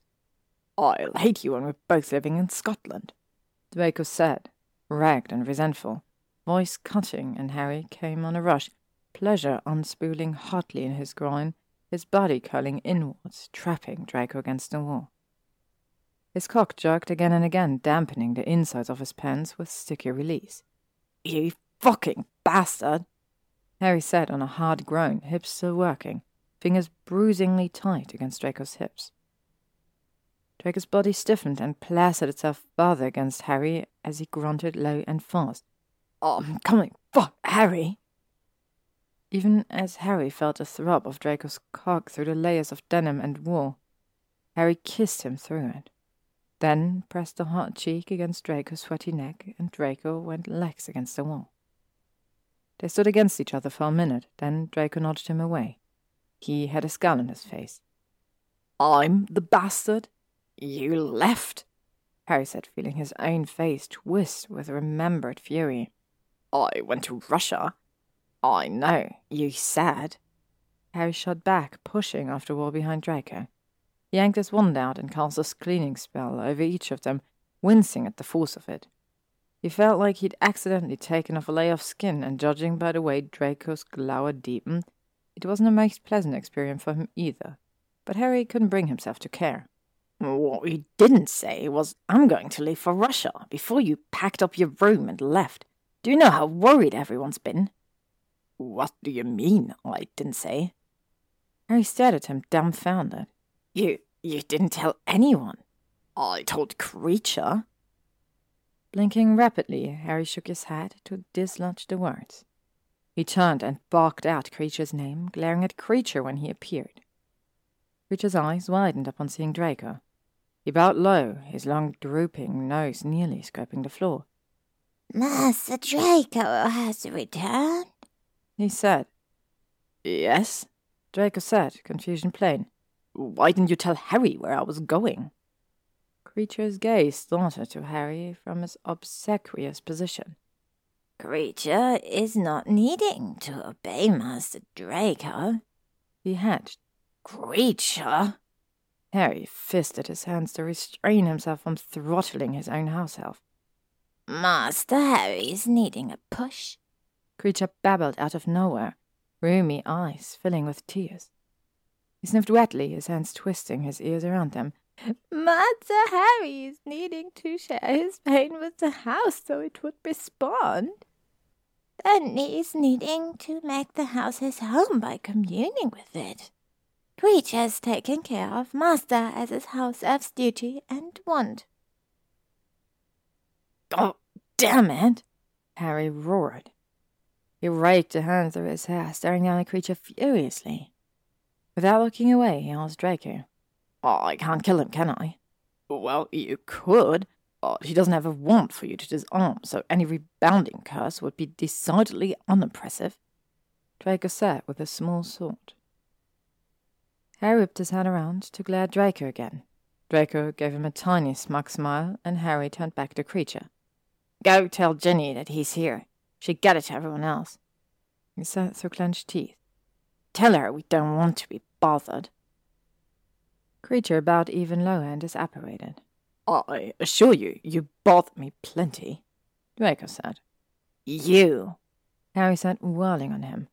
He snapped a hand around Draco's bony wrist and dragged him towards the stairs. Shut up!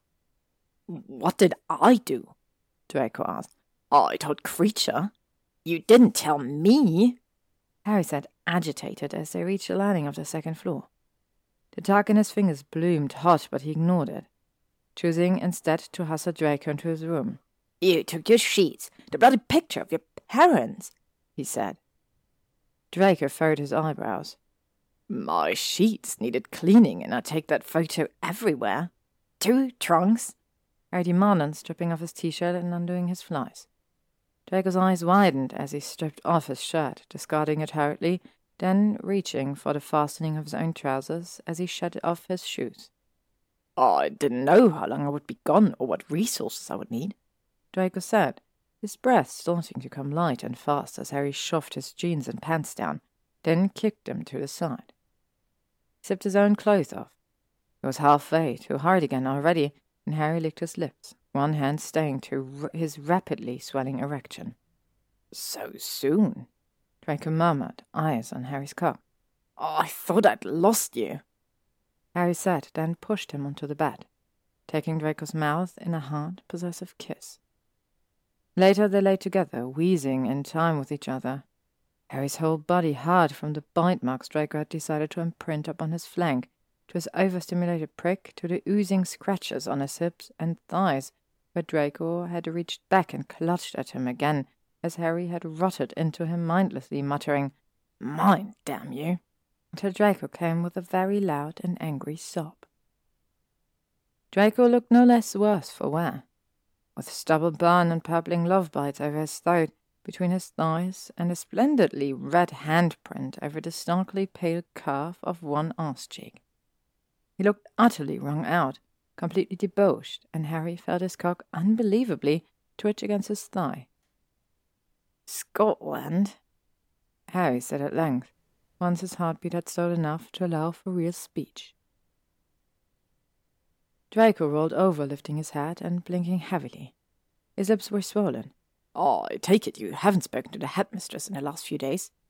I've been busy looking for you, Harry said, rising onto one elbow with a grunt.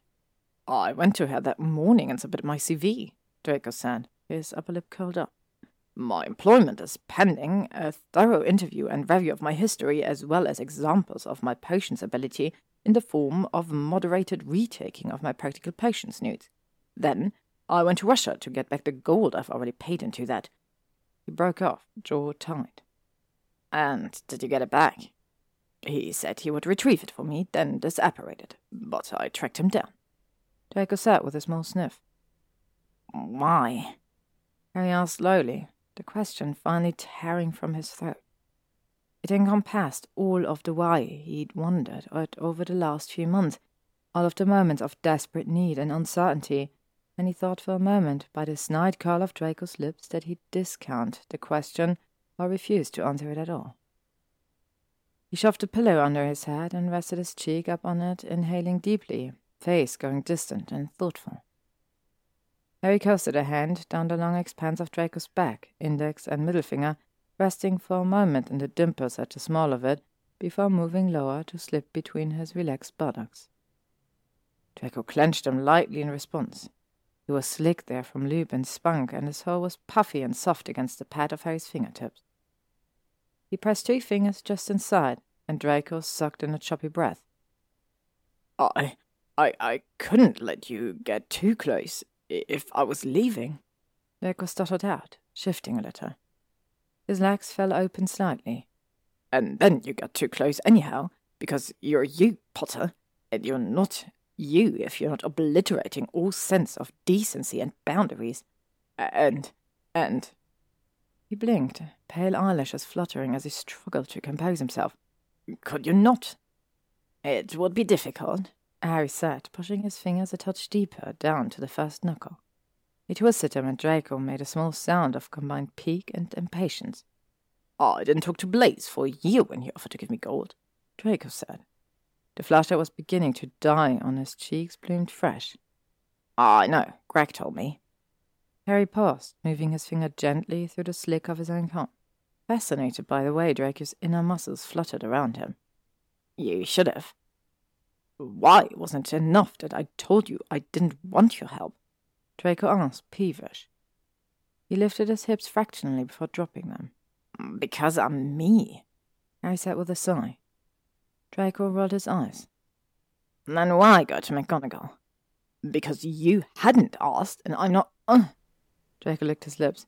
I'm smart enough to utilize opportunities that come my way. So that's how I help you. Harry asked, sinking his fingers deeper, searchingly. Draco scowled at him disapprovingly, even as his hips started to jerk lightly. I just don't ask if it's okay. I thought that's why it got so angry. That's not all right, Harry. Draco said. His knuckles clutched the pillow beneath his head, turning yellow-white as he fought to maintain some semblance of control. I'm angry because you discounted me. You behaved, oh God, as though you'd be willing to, to. I was, Harry said. His cock had barely roused, thickening only slightly, but Draco rotted against the mattress as though he was fully hard again. I am, I mean that. I wrote you letters. I didn't get any owls. Your owl box. I murmured, leaning forward to kiss Draco's flexing shoulders as he continued to finger him steadily. I closed a month ago, and oh, fuck, do it. Keep talking, Harry said insistently. He pulled his fingers out to the tips and pressed a third alongside them. Tell me you're in love with me. I hate you. Draco groaned as Harry located his prostate. I hate you as much as I love you. He shuddered, scooting closer. Bent his head to kiss Draco's mouth, already open and gasping out every breath. Finally, you prick. I wasn't going to take anything from you, Draco said. I still won't. He cried out, frustrated when Harry's hand still. Not, not like that. I need to do, do it on my own, no more. Rescuing? Harry asked. Damn it. If you gave the house and satisfied my own, my once I knew you where I had thought about. Draco's toes curled, his thighs tense and quaking, his words on the cusp of nonsense. I wanted you when we were teenagers. Pleased, Harry rewarded him for the confession. Draco's back dipped, his spine flexing inward, his eyes falling shut. He gave a hedonistic moan, hips jerking frantically. Are you going to come again? Harry asked, mouth close to Draco's ear. Bastard! Draco got out. He rose up. He continued to move up and down as though there hadn't been a pause, voice grainy. When I moved in, I didn't know your preference might align with mine. And then when we started, I, I was leaving. I'd planned to. You were only in it for a spot of fun, anyhow. Very practical of you, and wrong. Never once gave you the idea, and you know it. Fuck you, you didn't tell me otherwise until. until you said that you were. Mad about you, I remember. Impractical of me. Harry said, swallowing a strangled swell of giddiness. And things changed, Draco said, yawning. That still doesn't give you the right to make decisions on my behalf. I didn't, Harry said in an apology. I just thought out another option for you. And if it was anyone but the current headmistress, I might not have followed up on it. At Harry's look, Draco smiled wryly. I've never known her to be someone particularly intimidated by or in awe of you. Or something you have in common. Draco hesitated. I don't want people to know about us yet, he said. Harry's skull tightened, but he took a deep breath and kept his voice mild. Why not? They'll attribute Me working there to you, to us, Draco said sourly. But no bots, Harry. Fine. Harry sighed and Draco shifted, grimacing. Harry grappled around for his wand, finally finding it near the foot of the bed and cast a gentle scourgify over them. He was starting to get itchy anyhow. Cleared his throat, then settled on his back, staring up at his bed hangings. I want something too. Am I supposed to guess? Draco asked slightly after a moment. Stop pushing me away, Harry said. Let me, I don't know, help you in ways I can. It's who I am, and you know it. It would be simpler if you could curb the impulse. Draco pointed out with a yawn. Apparently I can't, Harry said, irritated. And I don't want to either, and I shouldn't have to. Draco hesitated for a long moment. His hand came up to rest on Harry's groin, fingers threading through the curling black pubic hair. He gave it a thoughtful tug. No favors that I don't want. I'm supposed to know what those are. You will if you ask me. Harry rolled his eyes. Fine. Then I really can't buy back the manor, I suppose. Snickering, Draco shook his head, pulling sharper on the hair in his grasp. Harry's grin turned into a wince, took Draco's hand and placed it elsewhere. Draco resumed touching him. No, but I might include you in my own plans to get it back. I'll take it, Harry said instantly. I just wish we'd gone further with Grimmauld Place, Draco said with another loud yawn. We're to leave for Scotland in a month. Oh. Sheepish, Harry rubbed his fingers together with his thumb. He could feel the sting in them, the pull. We, uh, did actually. The key appeared. Kreacher, whatever he did, uh, worked, I guess. Draco's eyes popped open, all remnants of exhaustion fleeing his face. And you claimed it? Not. Harry cleared his throat. He met Draco's gaze. Oh, I didn't want to, without you here. Exacerbated, Draco levered himself up, hopping off the bed in one graceful movement. Harry blinked, startled when Draco grabbed his wand from where it had fallen to the floor and brandished it at Harry, notching Harry's chin higher with the tip of it. All that time spent, all of our work, and you haven't? Our er work, Harry said pointedly. Draco faltered, and Harry lowered his voice, his face growing warm. I didn't want to without you here, he said again. Draco stared at him. His face remained expressionless, but his eyes softened, warmed. Come on, then, he said. I'd like to see.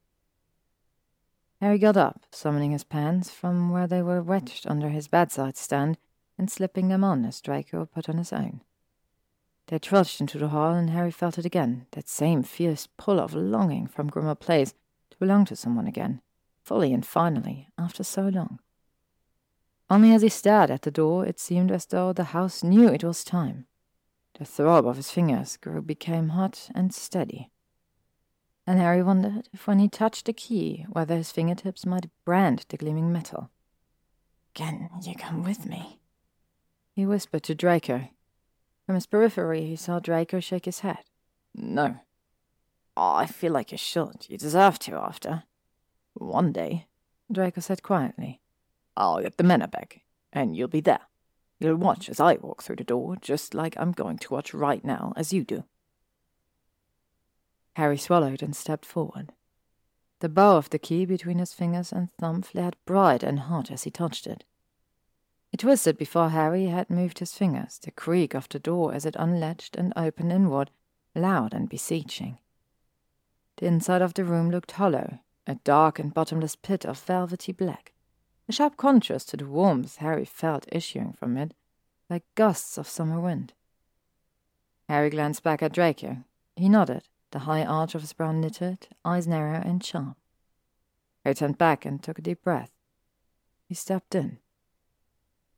Oh, he said then. Oh!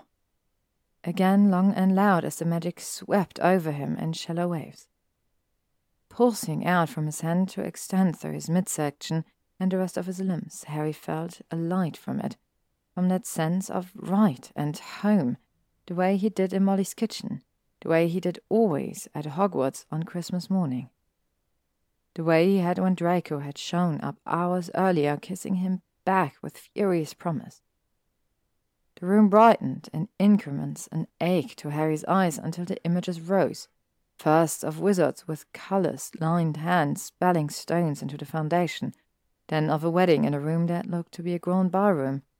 One by one, almost too swift to see, the memories of the house poured into Harry's mind. Children born and raised, murders plotted, cold silences and noisy love-making, anger and joy and pride through centuries bleeding into him to force him into understanding. He swayed when Sirius appeared, first a boy seeking the approval of his parents, then a young man rebelling against his own pain that he wasn't good enough, and finally an adult with ghostly shadows in the depth of his eyes, chased away only when he looked at Harry, who he loved, loved, with a proprietary satisfaction as though Harry was his own. Harry reached out a hand as if he could hold on to the image, the two of them smiling at each other in the midst of an order meeting. When he was all of fifteen years old, but it faded like the rest of them, uncompromisingly fast. The magic swirled around him, growing hotter, and the hand Harry had lifted found its way to the wall. He propped himself up against it, palm flat, and tried to keep his knees from buckling at the lightning force of power washing through him felt a surge of possessiveness well up inside him, overwhelming, burning, and he choked against it, his tongue gone thick and his throat tight. It was the house, he realized in the faint recesses of his mind, that could still process something other than the onslaught of thought and sensation whipping around him. Grimmauld Place was giving itself over, but it was. It was taking something too forcibly wrenching Harry's magic from him to stamp itself with, from the skeleton of the building to the glass in the frames. He heard a heavy whooshing sound roar through his ears, through his mind, and Harry saw another flashing image as the heat spiked again. Draco, lined eyes laughing into his and the future, settled comfortably at his side. And he understood. For the first time that Grimmauld Place responded to Draco so easily, had always done so, as an extension of Harry's needs, as something else that could bind Harry to it. The house had seen long before Harry could that Draco represented the promise of family and future. The promise of home, as he'd always wanted it. Harry gasped and felt the magic slip into his lungs, imprinting his soft tissue and bones, coaxing his very molecules into response with the impact of its need to own and to be owned. Then the knife's edge of pain blurred into pleasure, a sense of being held. Room cooled as suddenly as it had become overhead, and the tracks of moisture on Harry's cheeks chilled him. He sucked a noisy, broken breath, the distant sound of his name being called with increasing panic forcing his head up and around. Draco stood, grasping the dorm frame, face stark, Harry! Harry! I- I'm okay, Harry said hoarsely, then again to reassure himself he was. I- I'm okay. Come in. It won't let me. Draco said with such offence that Harry let loose a dizzy laugh. It will now. Come on. Harry turned, still steadying himself against the wall, until he was facing Draco. Draco took one hesitant step in, then another, more confident step, filling up the rest of the space in the tiny room. He shivered. It feels like you in here. Harry laughed again, half drunk with the new awareness his body and mind were flushed with. What does that mean? Draco caught his lower lips between his teeth for a second, looking around at the barren white walls, dark wood floor. I can't see where the light is coming from, he murmured curiously, but it's warm and and fascinating. And you're questioning it. Harry wobbled a little. He raised his mouth and inched to kiss Draco, whose lips moved against his automatically before he pulled away. No. Draco tched under his breath, cheeks a dark splash of pink. I'm explaining how it feels like you in here. He straightened, one hand coming up to fan out over Harry's jaw as he inspected him closely, his voice turning clipped. What happened? You didn't see? No. It stayed dark until you told me you were okay. Oh. Harry leaned, his jaw into Draco's hand, eyelids heavy. He opened his mouth, but the words, when he searched for them, weren't there. He couldn't figure out a way to describe that his life's blood and magic were inexorably tied to a place now that would crumble at his feet before allowing harm to come to him, to either of them, as Grimmauld Place had shown him in those last images that it understood perfectly Draco's place in Harry's life and home and heart. You'll see some day. Draco's mouth thinned for a second, and Harry thought he would press, but he simply nodded, sifting his fingers through Harry's hair. I expect I will. You look as though you're about to fall over. The weakness in Harry's legs tripled at Draco's words. He nodded weakly, his adrenaline crashing all at once. Take me to bed. Draco snorted. You're certainly not in the shape for any of that again, he said, and Harry laughed. Draco's mouth drew down. Let me summon some new sheets and I'll get you. No need, Harry said. He leaned heavily onto Draco, staggering out of the room. The door clucked shut behind him, and he glanced back. The key was still bright in the lock, a thin strip of pulsing, living light shining from beneath the door jamb. He'd have to tell Frank he was wrong about the house not having a soul, about it not being able to speak. He had just spoken to Harry after all. They made their way to Harry's room, and Draco's eyebrows rose to see that Harry was right. Bedlines were clean and made up, the lamps muted comfortably. Clumsily, Harry tucked the bedcovers down and climbed in. Draco pursed his lips but followed, settling on his side, his chest pressed up against Harry's back, and one hand flat over his breastbone. They were silent for a time, and then Harry said, It's like us, you know. Draco stood behind him, the hand he had pressed over his chest curling slightly. What's that? The house, Harry explained, sleepy and sated. The way it taunted me, hated me, and blamed me. Thank you. Draco said dryly. And I did the same, but we wanted something from each other. We were important to each other, right? And we didn't know how. Your point, Potter. Draco said quite unaffectionate in his ear. Remember when I said that when something belongs to you, you belong to it? Harry asked. But a slow, cautious nod against his shoulder. Harry sighed. Like that. He said, then as an afterthought, he added, You insufferable winker. Next time, tell me if you're going to leave, okay? Okay. Draco said, his voice strangely tight. His hand slipped down over Harry's stomach, fingertips resting on Harry's opposite hip. Everyone was looking for me, you said? Everyone. Greg even gave him a pendant. Something you made in sixth year. Ah, I remember. Draco didn't bother to hide amusement in his tone. You thought me dead? No one knew. Even Ron was concerned. Harry yawned again, smiling a little at Draco's snort. It's okay, though. The human and the air are mates, I guess. Um, what exactly did that room do to you? Draco bent over Harry's shoulder, and Harry turned to look at him. Draco's face was conflicted, bewilderment combined with the willingness to be let in on the joke. Harry opened his mouth to explain about Frank, and then closed it. What Draco didn't know wouldn't kill him, he reasoned. You'll see someday, he said. Now let's go to sleep.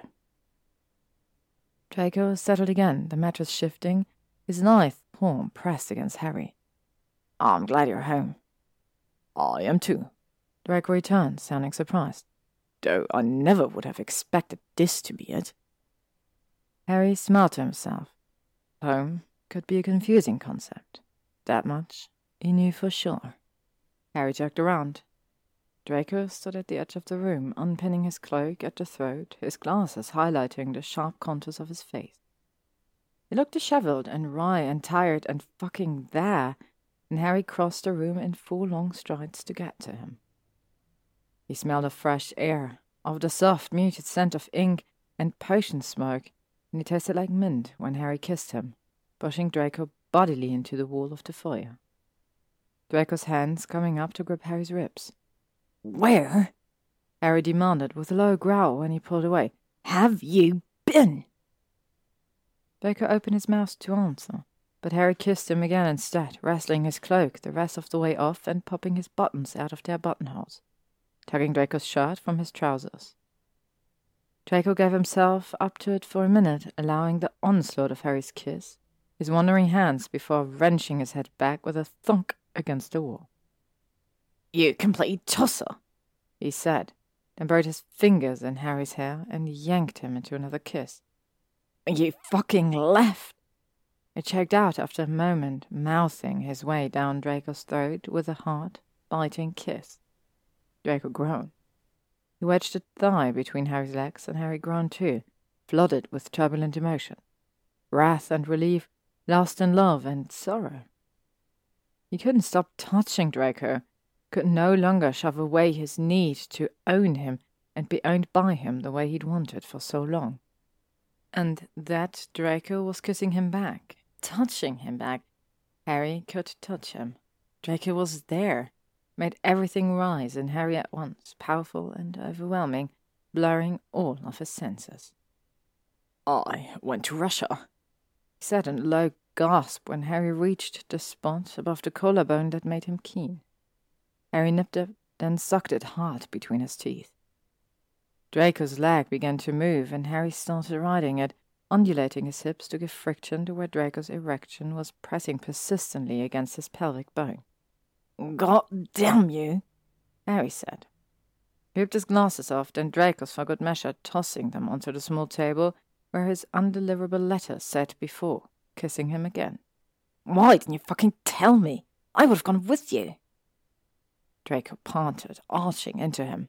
Stop fucking trying to save me, he said, hands sliding under Harry's t-shirt to scrape blond fingernails down his back. Harry shuddered at the jolt of pleasure pain, at the almost violent squirm of Draco's body against his. And he wanted to pull back, wanted to unfasten their flies, wanted to take Draco apart, but couldn't stop thrusting against Draco's lean muscled thigh. No, Harry managed breathlessly. The sheer honesty of the word burned, and it felt so much like the release his body was working towards. He expanded on it. No, I can't. I don't want to. I don't want to stop saving you. Stop trying to make me. Need me, goddammit. Oh, I fucking hate you. Draco sat with a low hiss, teeth grazing Harry's jaw. Those moved frantically, rubbing against Harry's hip through their clothes. His exposed stomach tensed and rippled. Hate me when I visit you in Russia? Harry said into Draco's mouth, shivering when Draco slid his tongue in then viciously sucked on Harry's lower lip before cupping Harry's arse cheeks through his jeans and juddering into him. And oh God, oh God, Draco felt so good. The claw and fight of him, the savage way he gripped Harry's hair and buttocks, familiar and new all at once. I'll hate you when we're both living in Scotland, Draco said, ragged and resentful, voice cutting, and Harry came on a rush, pleasure unspooling hotly in his groin, his body curling inwards, trapping Draco against the wall. His cock jerked again and again, dampening the insides of his pants with sticky release.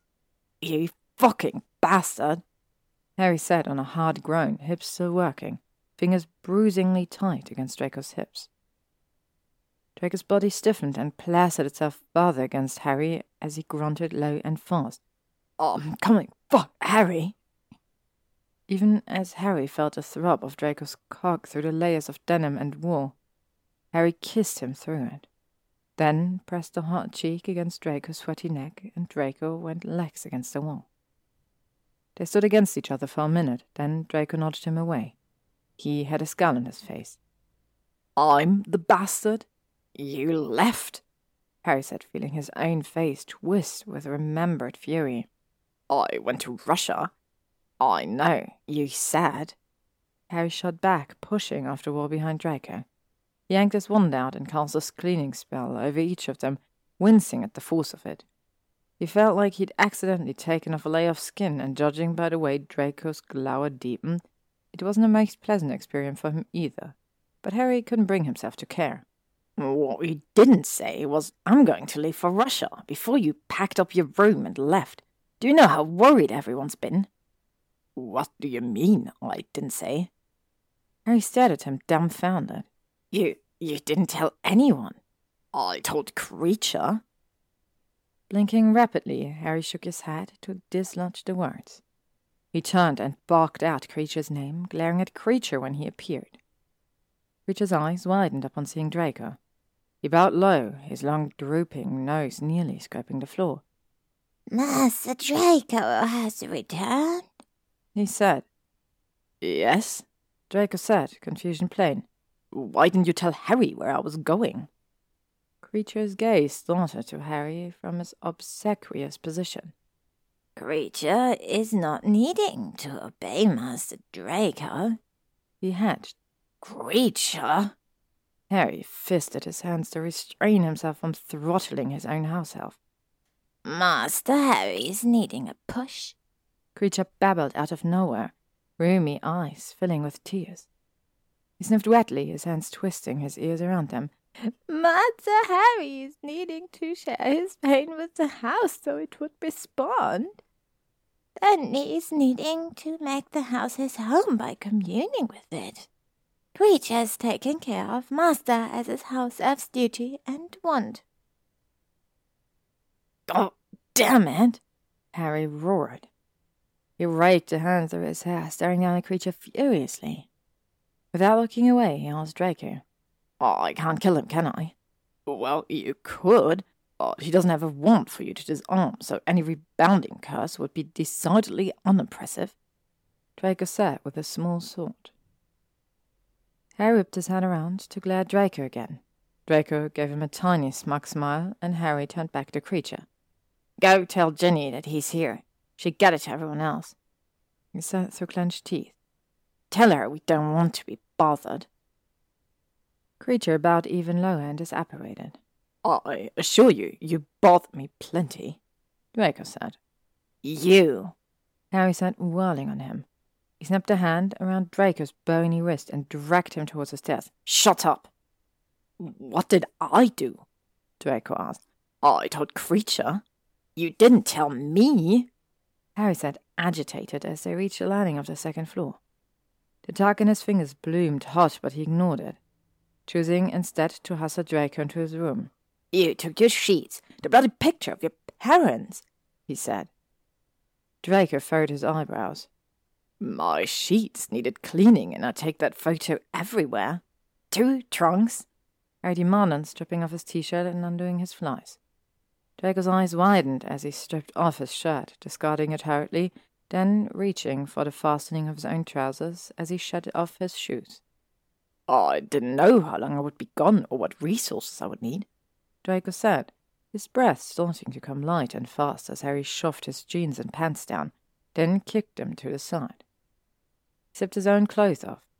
It was halfway to hard again already, and Harry licked his lips, one hand staying to his rapidly swelling erection. So soon, Draco murmured, eyes on Harry's cock. Oh, I thought I'd lost you.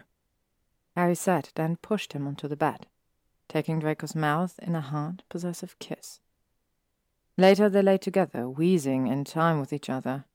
Harry's whole body hard from the bite marks Draco had decided to imprint upon his flank, to his overstimulated prick, to the oozing scratches on his hips and thighs, where Draco had reached back and clutched at him again, as Harry had rotted into him mindlessly, muttering, Mine, damn you, until Draco came with a very loud and angry sob. Draco looked no less worse for wear, with stubble burn and purpling love bites over his throat, between his thighs, and a splendidly red handprint over the starkly pale curve of one arse cheek. He looked utterly wrung out, completely debauched, and Harry felt his cock unbelievably twitch against his thigh. Scotland? Harry said at length, once his heartbeat had slowed enough to allow for real speech. Draco rolled over, lifting his head and blinking heavily. His lips were swollen. Oh, I take it you haven't spoken to the headmistress in the last few days. I've been busy looking for you, Harry said, rising onto one elbow with a grunt. I went to her that morning and submitted my CV, Draco said, his upper lip curled up. My employment is pending, a thorough interview and review of my history, as well as examples of my potions ability in the form of moderated retaking of my practical potions notes. Then I went to Russia to get back the gold I've already paid into that. He broke off, jaw tight. And did you get it back? He said he would retrieve it for me, then disapparated, but I tracked him down. Draco sat with a small sniff. Why? Harry asked slowly, the question finally tearing from his throat. It encompassed all of the why he'd wondered at over the last few months, all of the moments of desperate need and uncertainty, and he thought for a moment by the snide curl of Draco's lips that he'd discount the question or refuse to answer it at all. He shoved a pillow under his head and rested his cheek up on it, inhaling deeply, face going distant and thoughtful. Harry coasted a hand down the long expanse of Draco's back, index and middle finger, resting for a moment in the dimples at the small of it, before moving lower to slip between his relaxed buttocks. Draco clenched them lightly in response. He was slick there from lube and spunk, and his hole was puffy and soft against the pad of Harry's fingertips. He pressed two fingers just inside, and Draco sucked in a choppy breath. I, I, I couldn't let you get too close if I was leaving. Draco stuttered out, shifting a little. His legs fell open slightly. And then you got too close anyhow, because you're you, Potter, and you're not you if you're not obliterating all sense of decency and boundaries. And, and.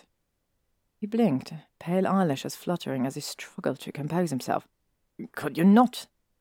It would be difficult, Harry said, pushing his fingers a touch deeper down to the first knuckle. He twisted them, and Draco made a small sound of combined pique and impatience.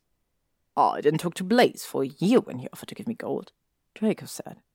The flush that was beginning to die on his cheeks bloomed fresh. Ah, I know, Greg told me. Harry paused, moving his finger gently through the slick of his own comb, fascinated by the way Draco's inner muscles fluttered around him. You should have. Why wasn't it enough that I told you I didn't want your help?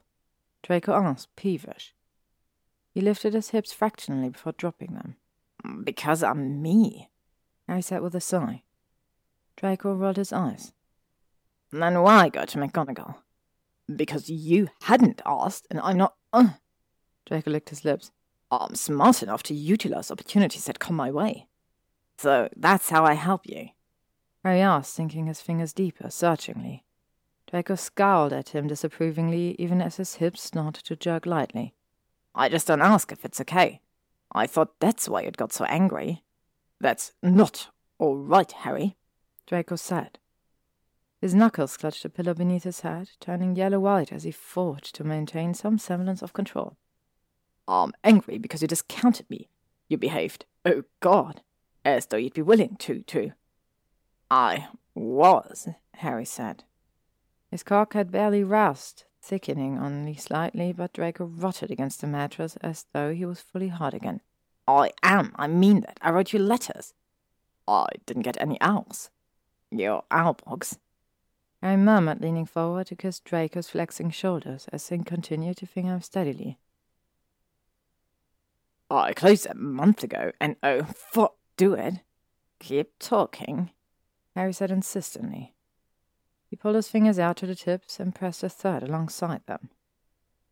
Tell me you're in love with me. I hate you. Draco groaned as Harry located his prostate. I hate you as much as I love you. He shuddered, scooting closer. Bent his head to kiss Draco's mouth, already open and gasping out every breath. Finally, you prick. I wasn't going to take anything from you, Draco said. I still won't. He cried out, frustrated, when Harry's hand still. Not, not like that. I need to do, do it on my own, no more. Rescuing? Harry asked. Damn it. If you gave the house and satisfied my own, my once I knew you were, I had thought about. Draco's toes curled, his thighs tense and quaking, his words on the cusp of nonsense. I wanted you when we were teenagers. Pleased, Harry rewarded him for the confession. Draco's back dipped, his spine flexing inward, his eyes falling shut. He gave a hedonistic moan, hips jerking frantically. Are you going to come again? Harry asked, mouth close to Draco's ear. Bastard! Draco got out. He rose up. He continued to move up and down as though there hadn't been a pause, voice grainy. When I moved in, I didn't know your preference might align with mine. And then when we started, I, I was leaving. I'd planned to. You were only in it for a spot of fun, anyhow. Very practical of you, and wrong. Never once gave you the idea, and you know it. Fuck you, you didn't tell me otherwise until. until you said that you were. Mad about you, I remember. Impractical of me. Harry said, swallowing a strangled swell of giddiness. And things changed, Draco said, yawning. That still doesn't give you the right to make decisions on my behalf. I didn't, Harry said in an apology. I just thought out another option for you. And if it was anyone but the current headmistress, I might not have followed up on it. At Harry's look, Draco smiled wryly. I've never known her to be someone particularly intimidated by or in awe of you. That's something you have in common. Draco hesitated. I don't want people to know about us yet, he said. Harry's skull tightened, but he took a deep breath and kept his voice mild. Why not? They'll attribute me working there to you, to us, Draco said sourly. But no bots, Harry. Fine. Harry sighed and Draco shifted, grimacing. Harry grappled around for his wand, finally finding it near the foot of the bed and cast a gentle fire over them. He was starting to get itchy anyhow. Cleared his throat, then settled on his back, staring up at his bed hangings. I want something too. Am I supposed to guess? Draco asked snidely after a moment. Stop pushing me away, Harry said. Let me. I don't know. Help you in ways I can. It's who I am, and you know it. It would be simpler if you could curb the impulse. Draco pointed out with a yawn. Apparently I can't, Harry said, irritated. And I don't want to either, and I shouldn't have to. Draco hesitated for a long moment. His hand came up to rest on Harry's groin, fingers threading through the curling black pubic hair. He gave it a thoughtful tuck. No favors that I don't want. I'm supposed to know what those are. You will if you ask me. Harry rolled his eyes. Fine. Then I really can't buy back the manor, I suppose. Snickering, Draco shook his head, pulling sharper on the hair in his grasp. Harry's grin turned into a wince, took Draco's hand and placed it elsewhere. Draco resumed touching him. No, but I might include you in my own plans to get it back. I'll take it, Harry said instantly. I just wish we'd gone further with Grimmauld Place, Draco said with another loud yawn. We're to leave for Scotland in a month. Oh. Sheepish, Harry rubbed his fingers together with his thumb. He could feel the sting in them, the pull. We, uh, did actually. The key appeared. Kreacher, whatever he did, it worked, I guess. Draco's eyes popped open, all remnants of exhaustion fleeing his face. And you claimed it? Not. Harry cleared his throat. He met Draco's gaze. I didn't want to, without you here. Exacerbated, Draco levered himself up, hopping off the bat in one graceful movement. Harry blinked, startled when Draco grabbed his wand from where it had fallen to the floor and brandished it at Harry, notching Harry's chin higher with the tip of it. All that time spent, all of our work, and you haven't? Our work, Harry said pointedly. Draco faltered, and Harry lowered his voice, his face growing warm. I didn't want to without you here, he said again. Draco stared at him. His face remained expressionless, but his eyes softened, warmed. Come on, then, he said. I'd like to see. Harry got up, summoning his pants from where they were wedged under his bedside stand and slipping them on as Draco put on his own. They trudged into the hall, and Harry felt it again, that same fierce pull of longing from Grimmauld Place to belong to someone again, fully and finally, after so long. Only as he stared at the door, it seemed as though the house knew it was time. The throb of his fingers grew became hot and steady. And Harry wondered if when he touched the key, whether his fingertips might brand the gleaming metal. Can you come with me? He whispered to Draco. From his periphery, he saw Draco shake his head. No. I feel like you should. You deserve to after. One day, Draco said quietly, I'll get the manor back, and you'll be there. You'll watch as I walk through the door, just like I'm going to watch right now as you do. Harry swallowed and stepped forward. The bow of the key between his fingers and thumb flared bright and hot as he touched it.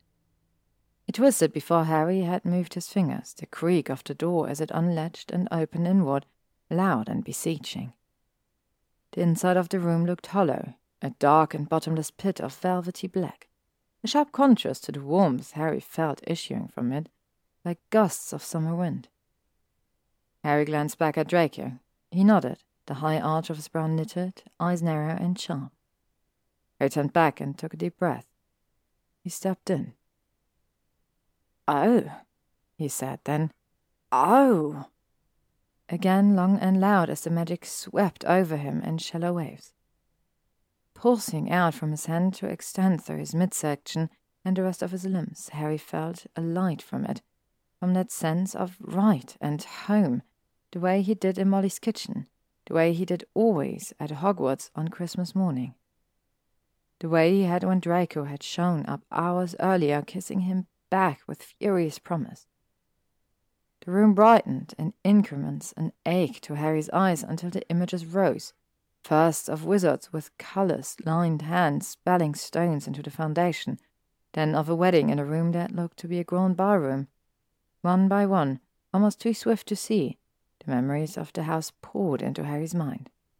Children born and raised, murders plotted, cold silences and noisy love-making, anger and joy and pride through centuries bleeding into him to force him into understanding. He swayed when Sirius appeared, first a boy seeking the approval of his parents, then a young man rebelling against his own pain that he wasn't good enough, and finally an adult with ghostly shadows in the depth of his eyes, chased away only when he looked at Harry, who he loved, loved, with a proprietary satisfaction as though Harry was his own. Harry reached out a hand as if he could hold on to the image, the two of them smiling at each other in the midst of an order meeting. When he was all of fifteen years old, but it faded like the rest of them, uncompromisingly fast. The magic swirled around him, growing hotter, and the hand Harry had lifted found its way to the wall. He propped himself up against it, palm flat, and tried to keep his knees from buckling at the lightning force of power washing through him felt a surge of possessiveness well up inside him, overwhelming, burning, and he choked against it, his tongue gone thick and his throat tight. It was the house, he realized in the faint recesses of his mind, that could still process something other than the onslaught of thought and sensation whipping around him. Grimmauld Place was giving itself over, but it was. It was taking something too forcibly wrenching Harry's magic from him to stamp itself with, from the skeleton of the building to the glass in the frames. He heard a heavy whooshing sound roar through his ears, through his mind, and Harry saw another flashing image as the heat spiked again. Draco, lined eyes laughing into his and the future, settled comfortably at his side. And he understood. For the first time that Grimmauld Place responded to Draco so easily, had always done so, as an extension of Harry's needs, as something else that could bind Harry to it. The house had seen long before Harry could that Draco represented the promise of family and future.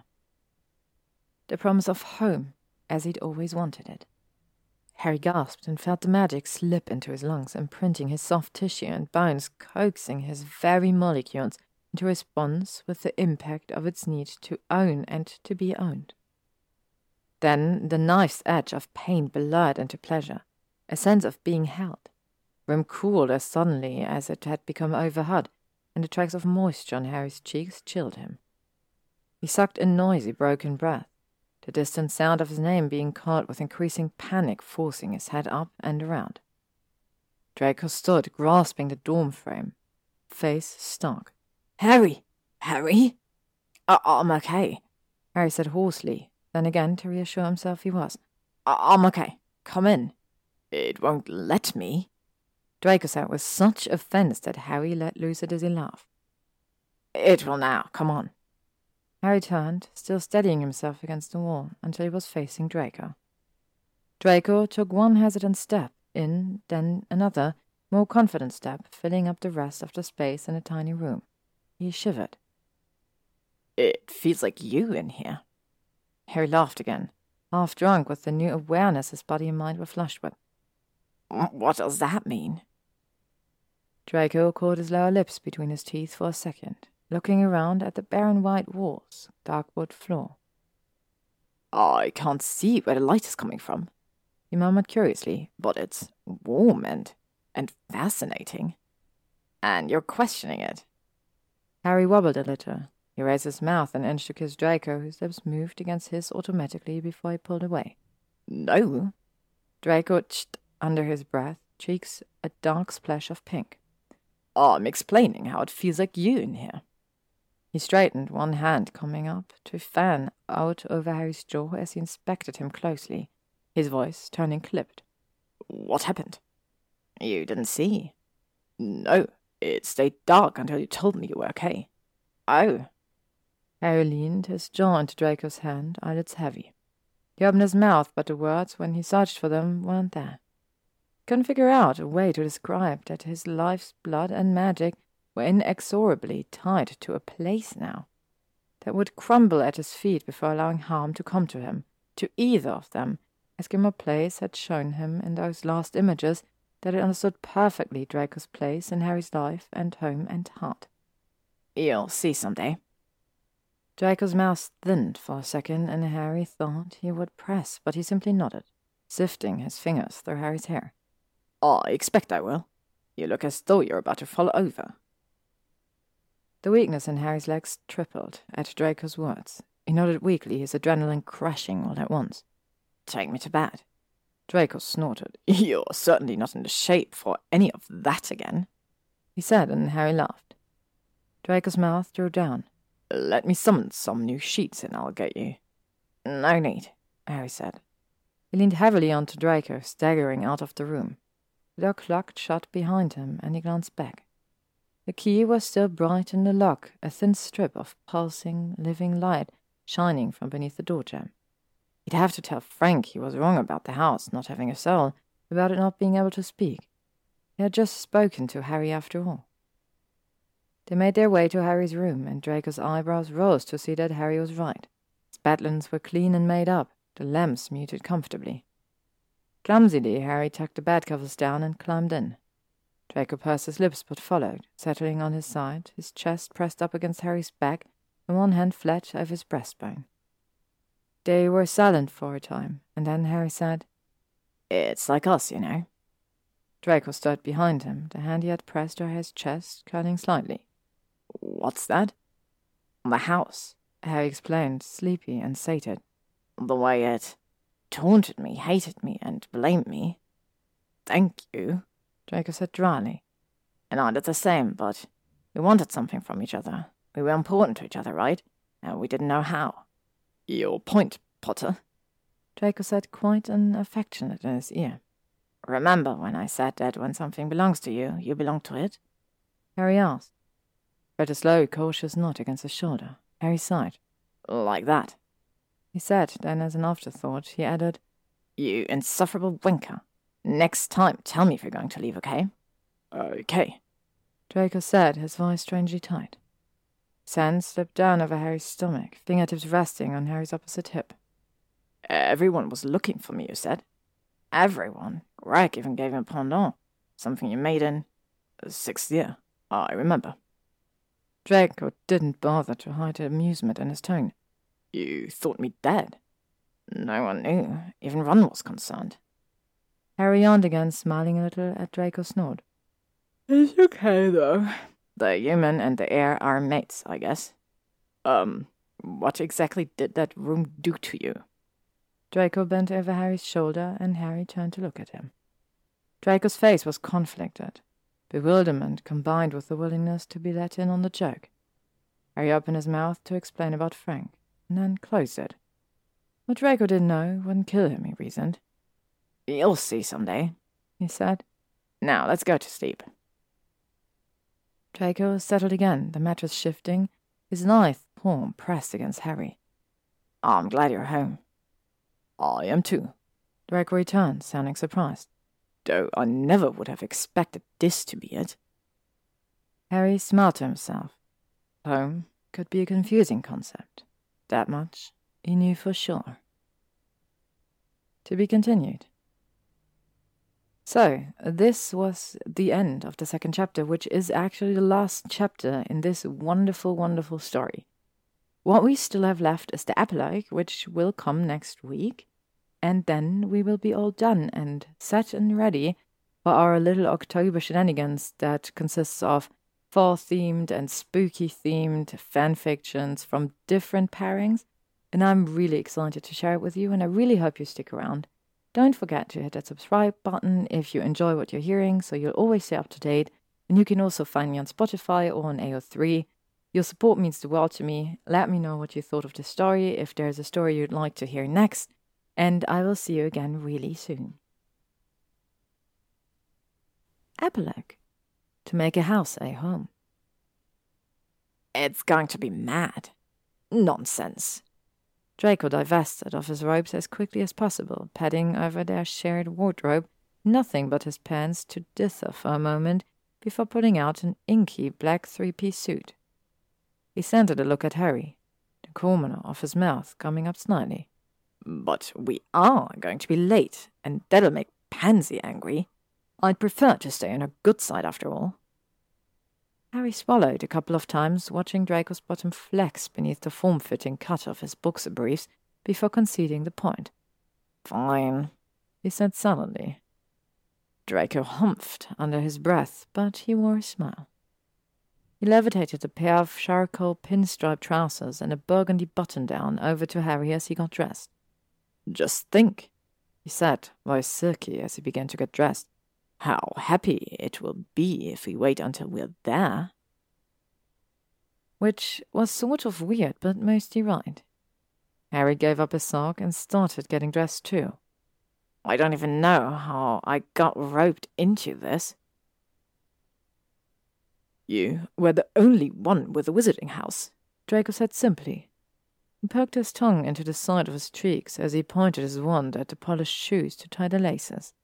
Then for now, at least. That still doesn't explain why I said yes. Harry complained. Because Grimmauld Place likes it. Flushing, Harry finished putting on his own shoes, then summoned their trunks. I'll be glad for the break anyway. Me too, Draco said with a sigh. He looked into his trunk, nodded, and then frowned and strode over to the cabinet where they kept their flower seeds. Forgot this. If you'd like to talk about someone whom we shouldn't make mad, it's almost certainly Dancer. I've got a whole bag in my trunk, Harry said, rolling his eyes. Looking sheepish, Draco tucked in the remainder of the seeds into his own trunk, then spelled them through the Floo. Carefully lifted Dancer's cage by its white golden handle, then gave Harry an expectant glance. Ready? Harry gazed around their shared professor's quarters.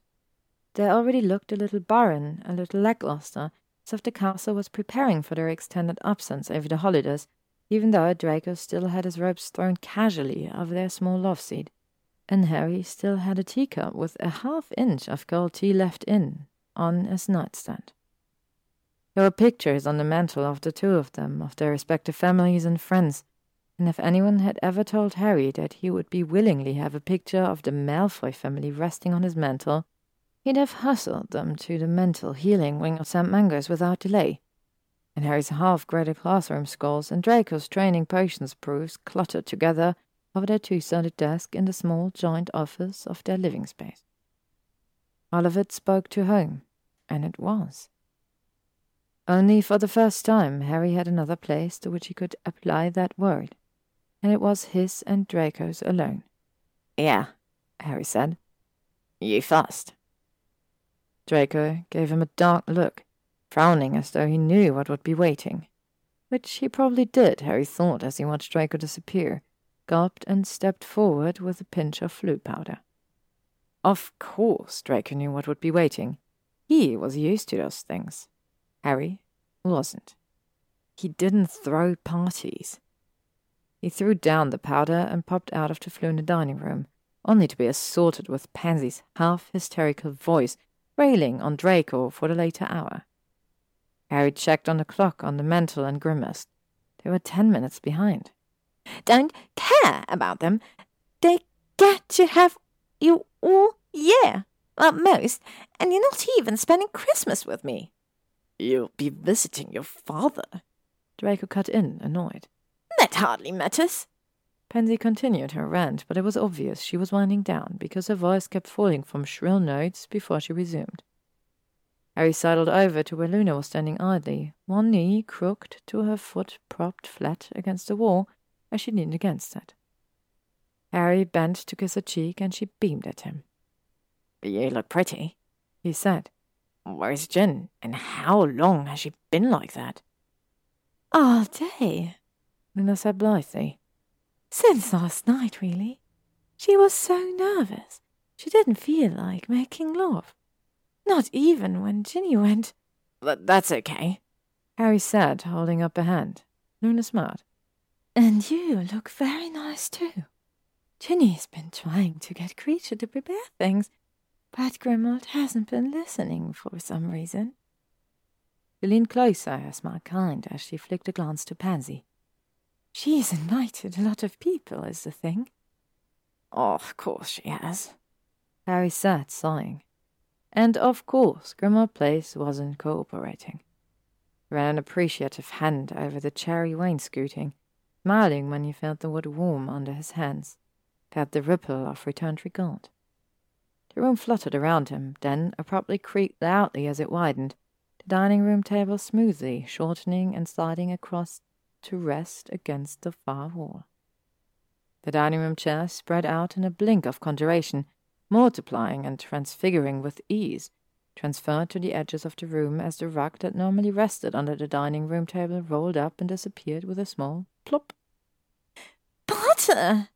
Pansy abruptly stopped talking to Draco, tossing shoulder length hair back to reveal equally long, sparkly earrings that matched her silver dress.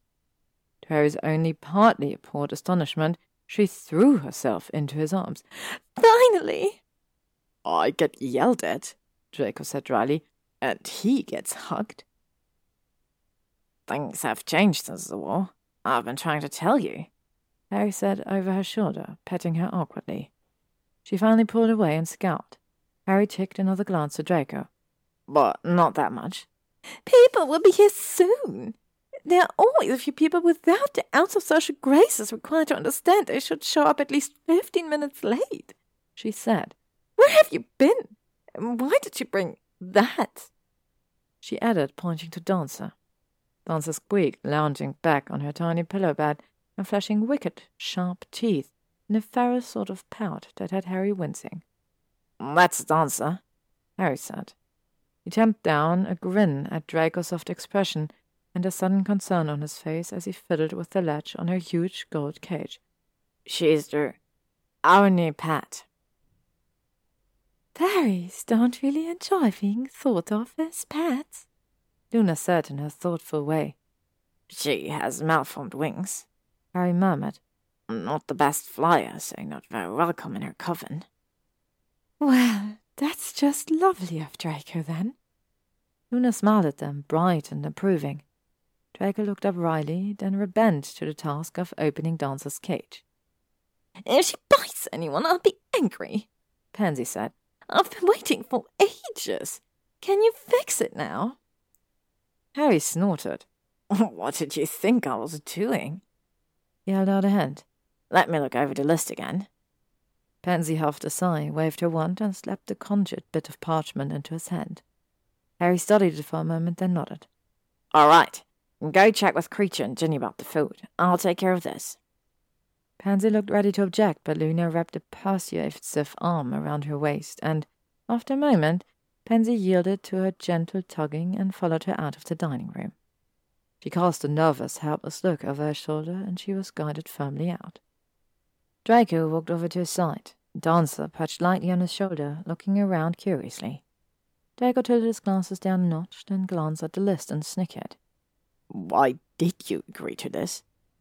Because my boyfriend is a menace who withheld sex. Harry mumbled, shoving his own glasses higher on the bridge of his nose.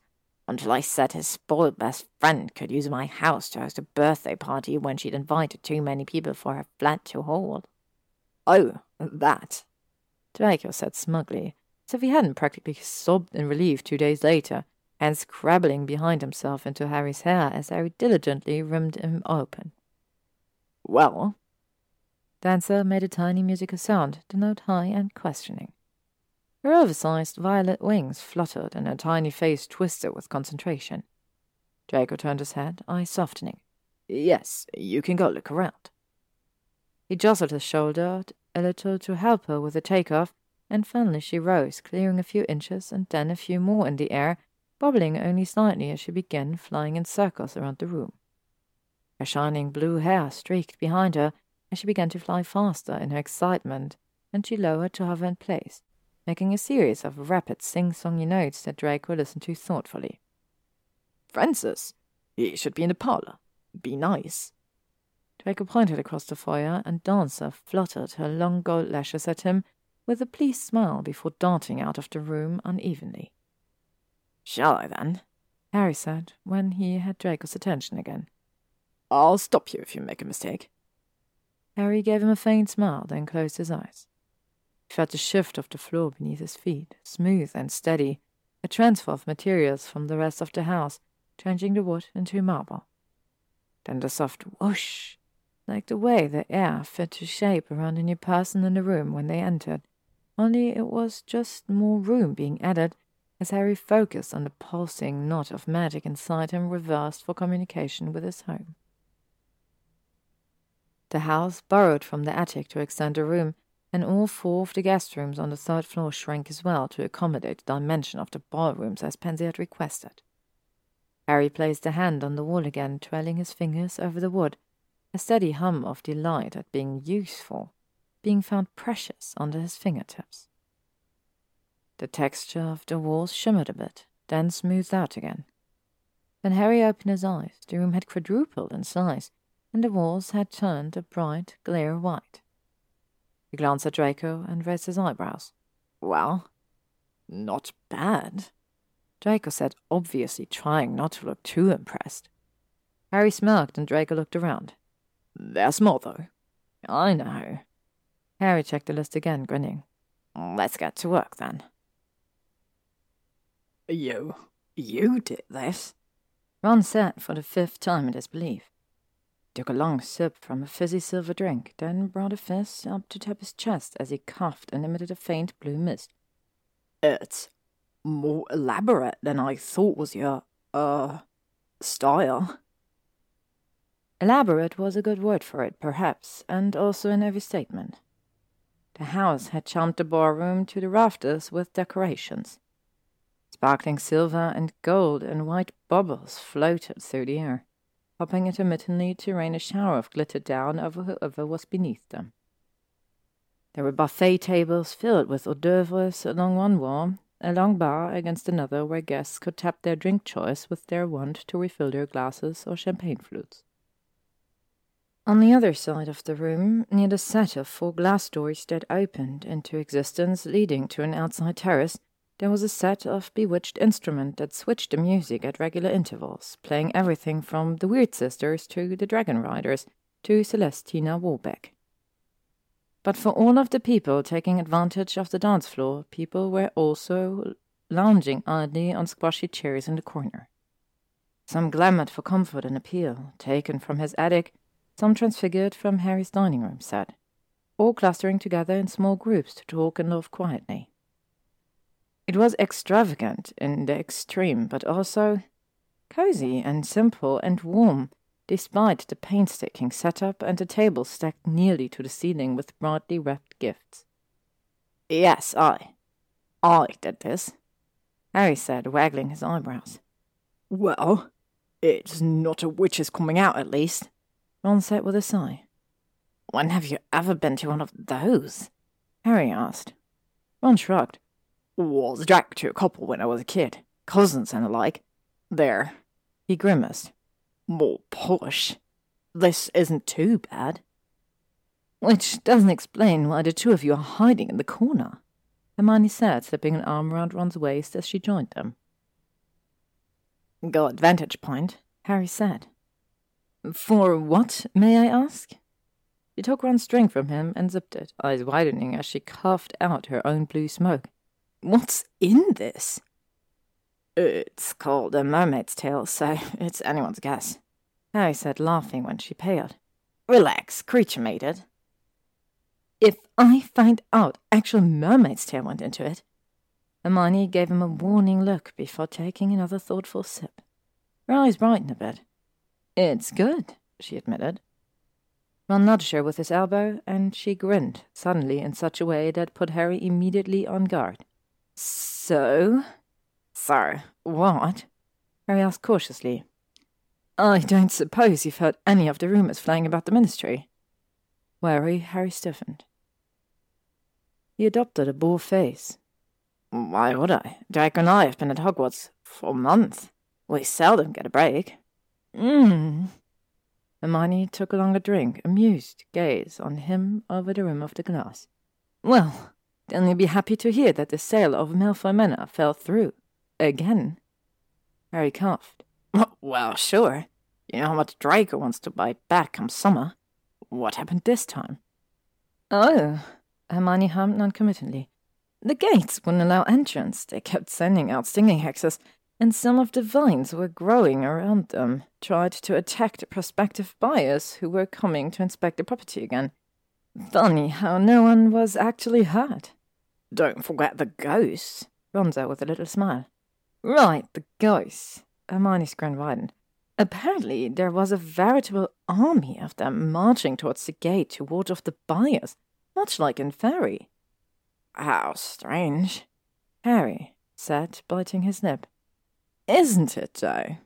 Yes, it was, as a matter of fact. He and Draco had not remotely planned for the conjured ghost to look like Inferi. But fortunate, I suppose. Draco will know how to handle them once he gets the land back. Hermione hummed again, exchanging a pleased look with Ron, allowing Harry to fall silent. He let his eyes wander, then settle on Draco as Blaise led him out to the middle of the dance floor. He watched them for a few seconds, their perfect postures and gorgeously contrasting skin tones. Draco's shoulders held wide, one hand at Blaise's hip and the other in Blaise's grip. It was elegant and fluid, and Harry wanted to keep watching, except. Eh, excuse me, he said. He vanished his glass, then headed out to the dance floor, tapping Blaise expectantly on the shoulder. May I? Blaise rolled his eyes. Isn't the whole point of him dancing with me, too? Oh, yes, but that's done, Harry said. Both Blaise and Draco raised their eyebrows. Then Blaise relinquished Draco, and Harry stepped into his place. That's done, Draco said, smoothly taking the lead. Harry tried not to stumble. It wasn't too hard, not with Draco's hand at the small of his back and the rasp of Draco's thighs against his own. He concentrated on that. Oh, I didn't realize we had agreed to that. We agreed to a lot more, Harry said as the buzz of whispers grew around them. He caught a quick, twirling glimpse of Pansy's outraged face, probably for stealing her thunder, and smiled. I only help you when you ask me to, it's not about that. No one thinks you're working at Hogwarts because of me. No one suspects that the manor hasn't been sold because of our activities. Such as sneaking out of Hogwarts via Floo every time someone who had the interest and galleons to buy Malfoy Manor went to view it. Coming up with elaborate plans to scare them off, then enacting them from under Harry's cloak and disillusionment charms. The Malfoy property practically sang with delight whenever Draco stepped onto it, still more than willing to let him call from the magic in the earth to stay connected to him, despite the progression of detachment that happened when the ownership of a magical property was transferred or taken away. Draco smirked. Some people do. People who know us, Harry allowed. But it was your idea, and I'm just along for the ride, mostly. You had your fair share, Draco murmured, looking at his mouth. Right, so I want my fair share. Harry said. Which is? This. Harry said, lifting his chin a touch to kiss Draco. He had the sharp inhalation of surrounding partygoers, and though the press was emphatically not allowed, Grimmauld would never grant them access anyhow, aware as it was of Harry's preferences and thoughts on most journalists. He saw the flash of a camera and knew that the picture would make it to the Prophet by the following morning. There was no going back. their shared living quarters at Hogwarts finally up for public consumption, the media frenzy begun. And Harry couldn't care less. Not if he got to have this. Though just as aware of the risks, Draco's mouth moved gently against Harry's, the palm on Harry's back pulling him closer, his tongue coaxing Harry's mouth open. Their dance became more of a swaying place, and when Draco finally lifted his head, it was with slickened lips and dilated pupils.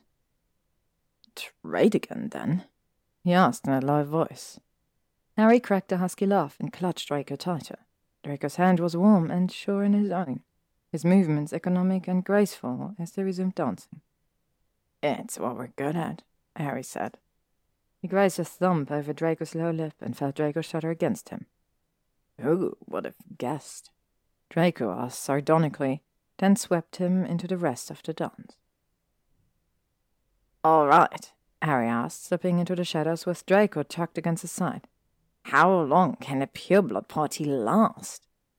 Draco skirted the wide square of light spilling out over the patio with him. Until sunup, generally, he said. Unless it's a house party, in which case several days is standard. The garden was icy and white with mid December snow, cold enough to deter any partygoers from venturing outdoors beyond the conjured terrace. But it warmed by several degrees for Harry, some of the snow melting off the tightly closed buds of flowers, the grass turning bright green and shiny with water. A gust of heat hit them both, and Draco moaned appreciatively. I will have Grimmauld expel everyone out on their sorry asses if they try to sleep here, Harry said with no little amount of tipsy vehemence. Relax, it's only three. Right, it's three. Harry made a gesture that caused Draco to snort as they made their way deeper into the garden. Aren't you getting? Come here, Draco said, laughing quietly. He pulled Harry close and kissed him, then kissed him again until the garden started swooping around them. Harry wound his arm around Draco's shoulders. Kissing! Paul griped out, popping out of his gnome hole. Harry broke away with a groan. Could you just give us a few minutes, Paul? A few minutes? Draco asked, looking a touch offended. Harry snickered. No, say hello. Paul said snippety, climbing out anyway. Just for a kissing in the garden is home. Hello, Harry said obediently. Draco chuckled, his forehead falling to Harry's shoulder. He started mouthing at Harry's throat. Hello, Paul. He echoed the words muffled against Harry's skin. I can't, Harry said, canting his hips so the erection met with Draco's through the trousers. Not while he's watching. He's watched us plenty of times, Draco said. He nipped the cuff of Harry's neck, his hands finding Harry's belt to undo it.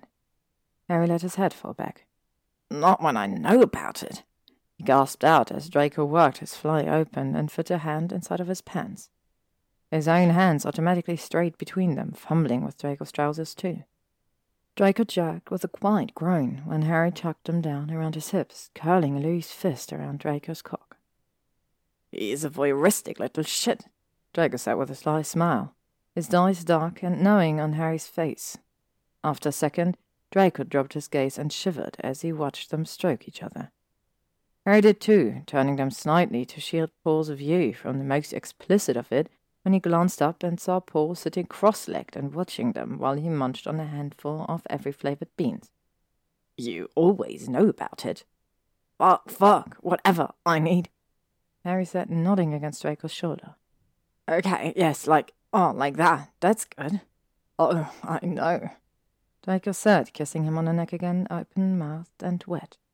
He gave a low, wicked laugh, and Harry redoubled his efforts with a tiny grunt. It all felt overwhelming, blinding in its goodness, its dizzying flood of familiarity. Draco moaned again as he came, and Harry blinked his eyes open as he felt it. Over Draco's shuddering shoulder he saw the sudden bloom of flowers, still beaded with the melting crystals of snow. Azaleas and dragon's head and delphiniums and marigold riot of colour in the stalk of the garden.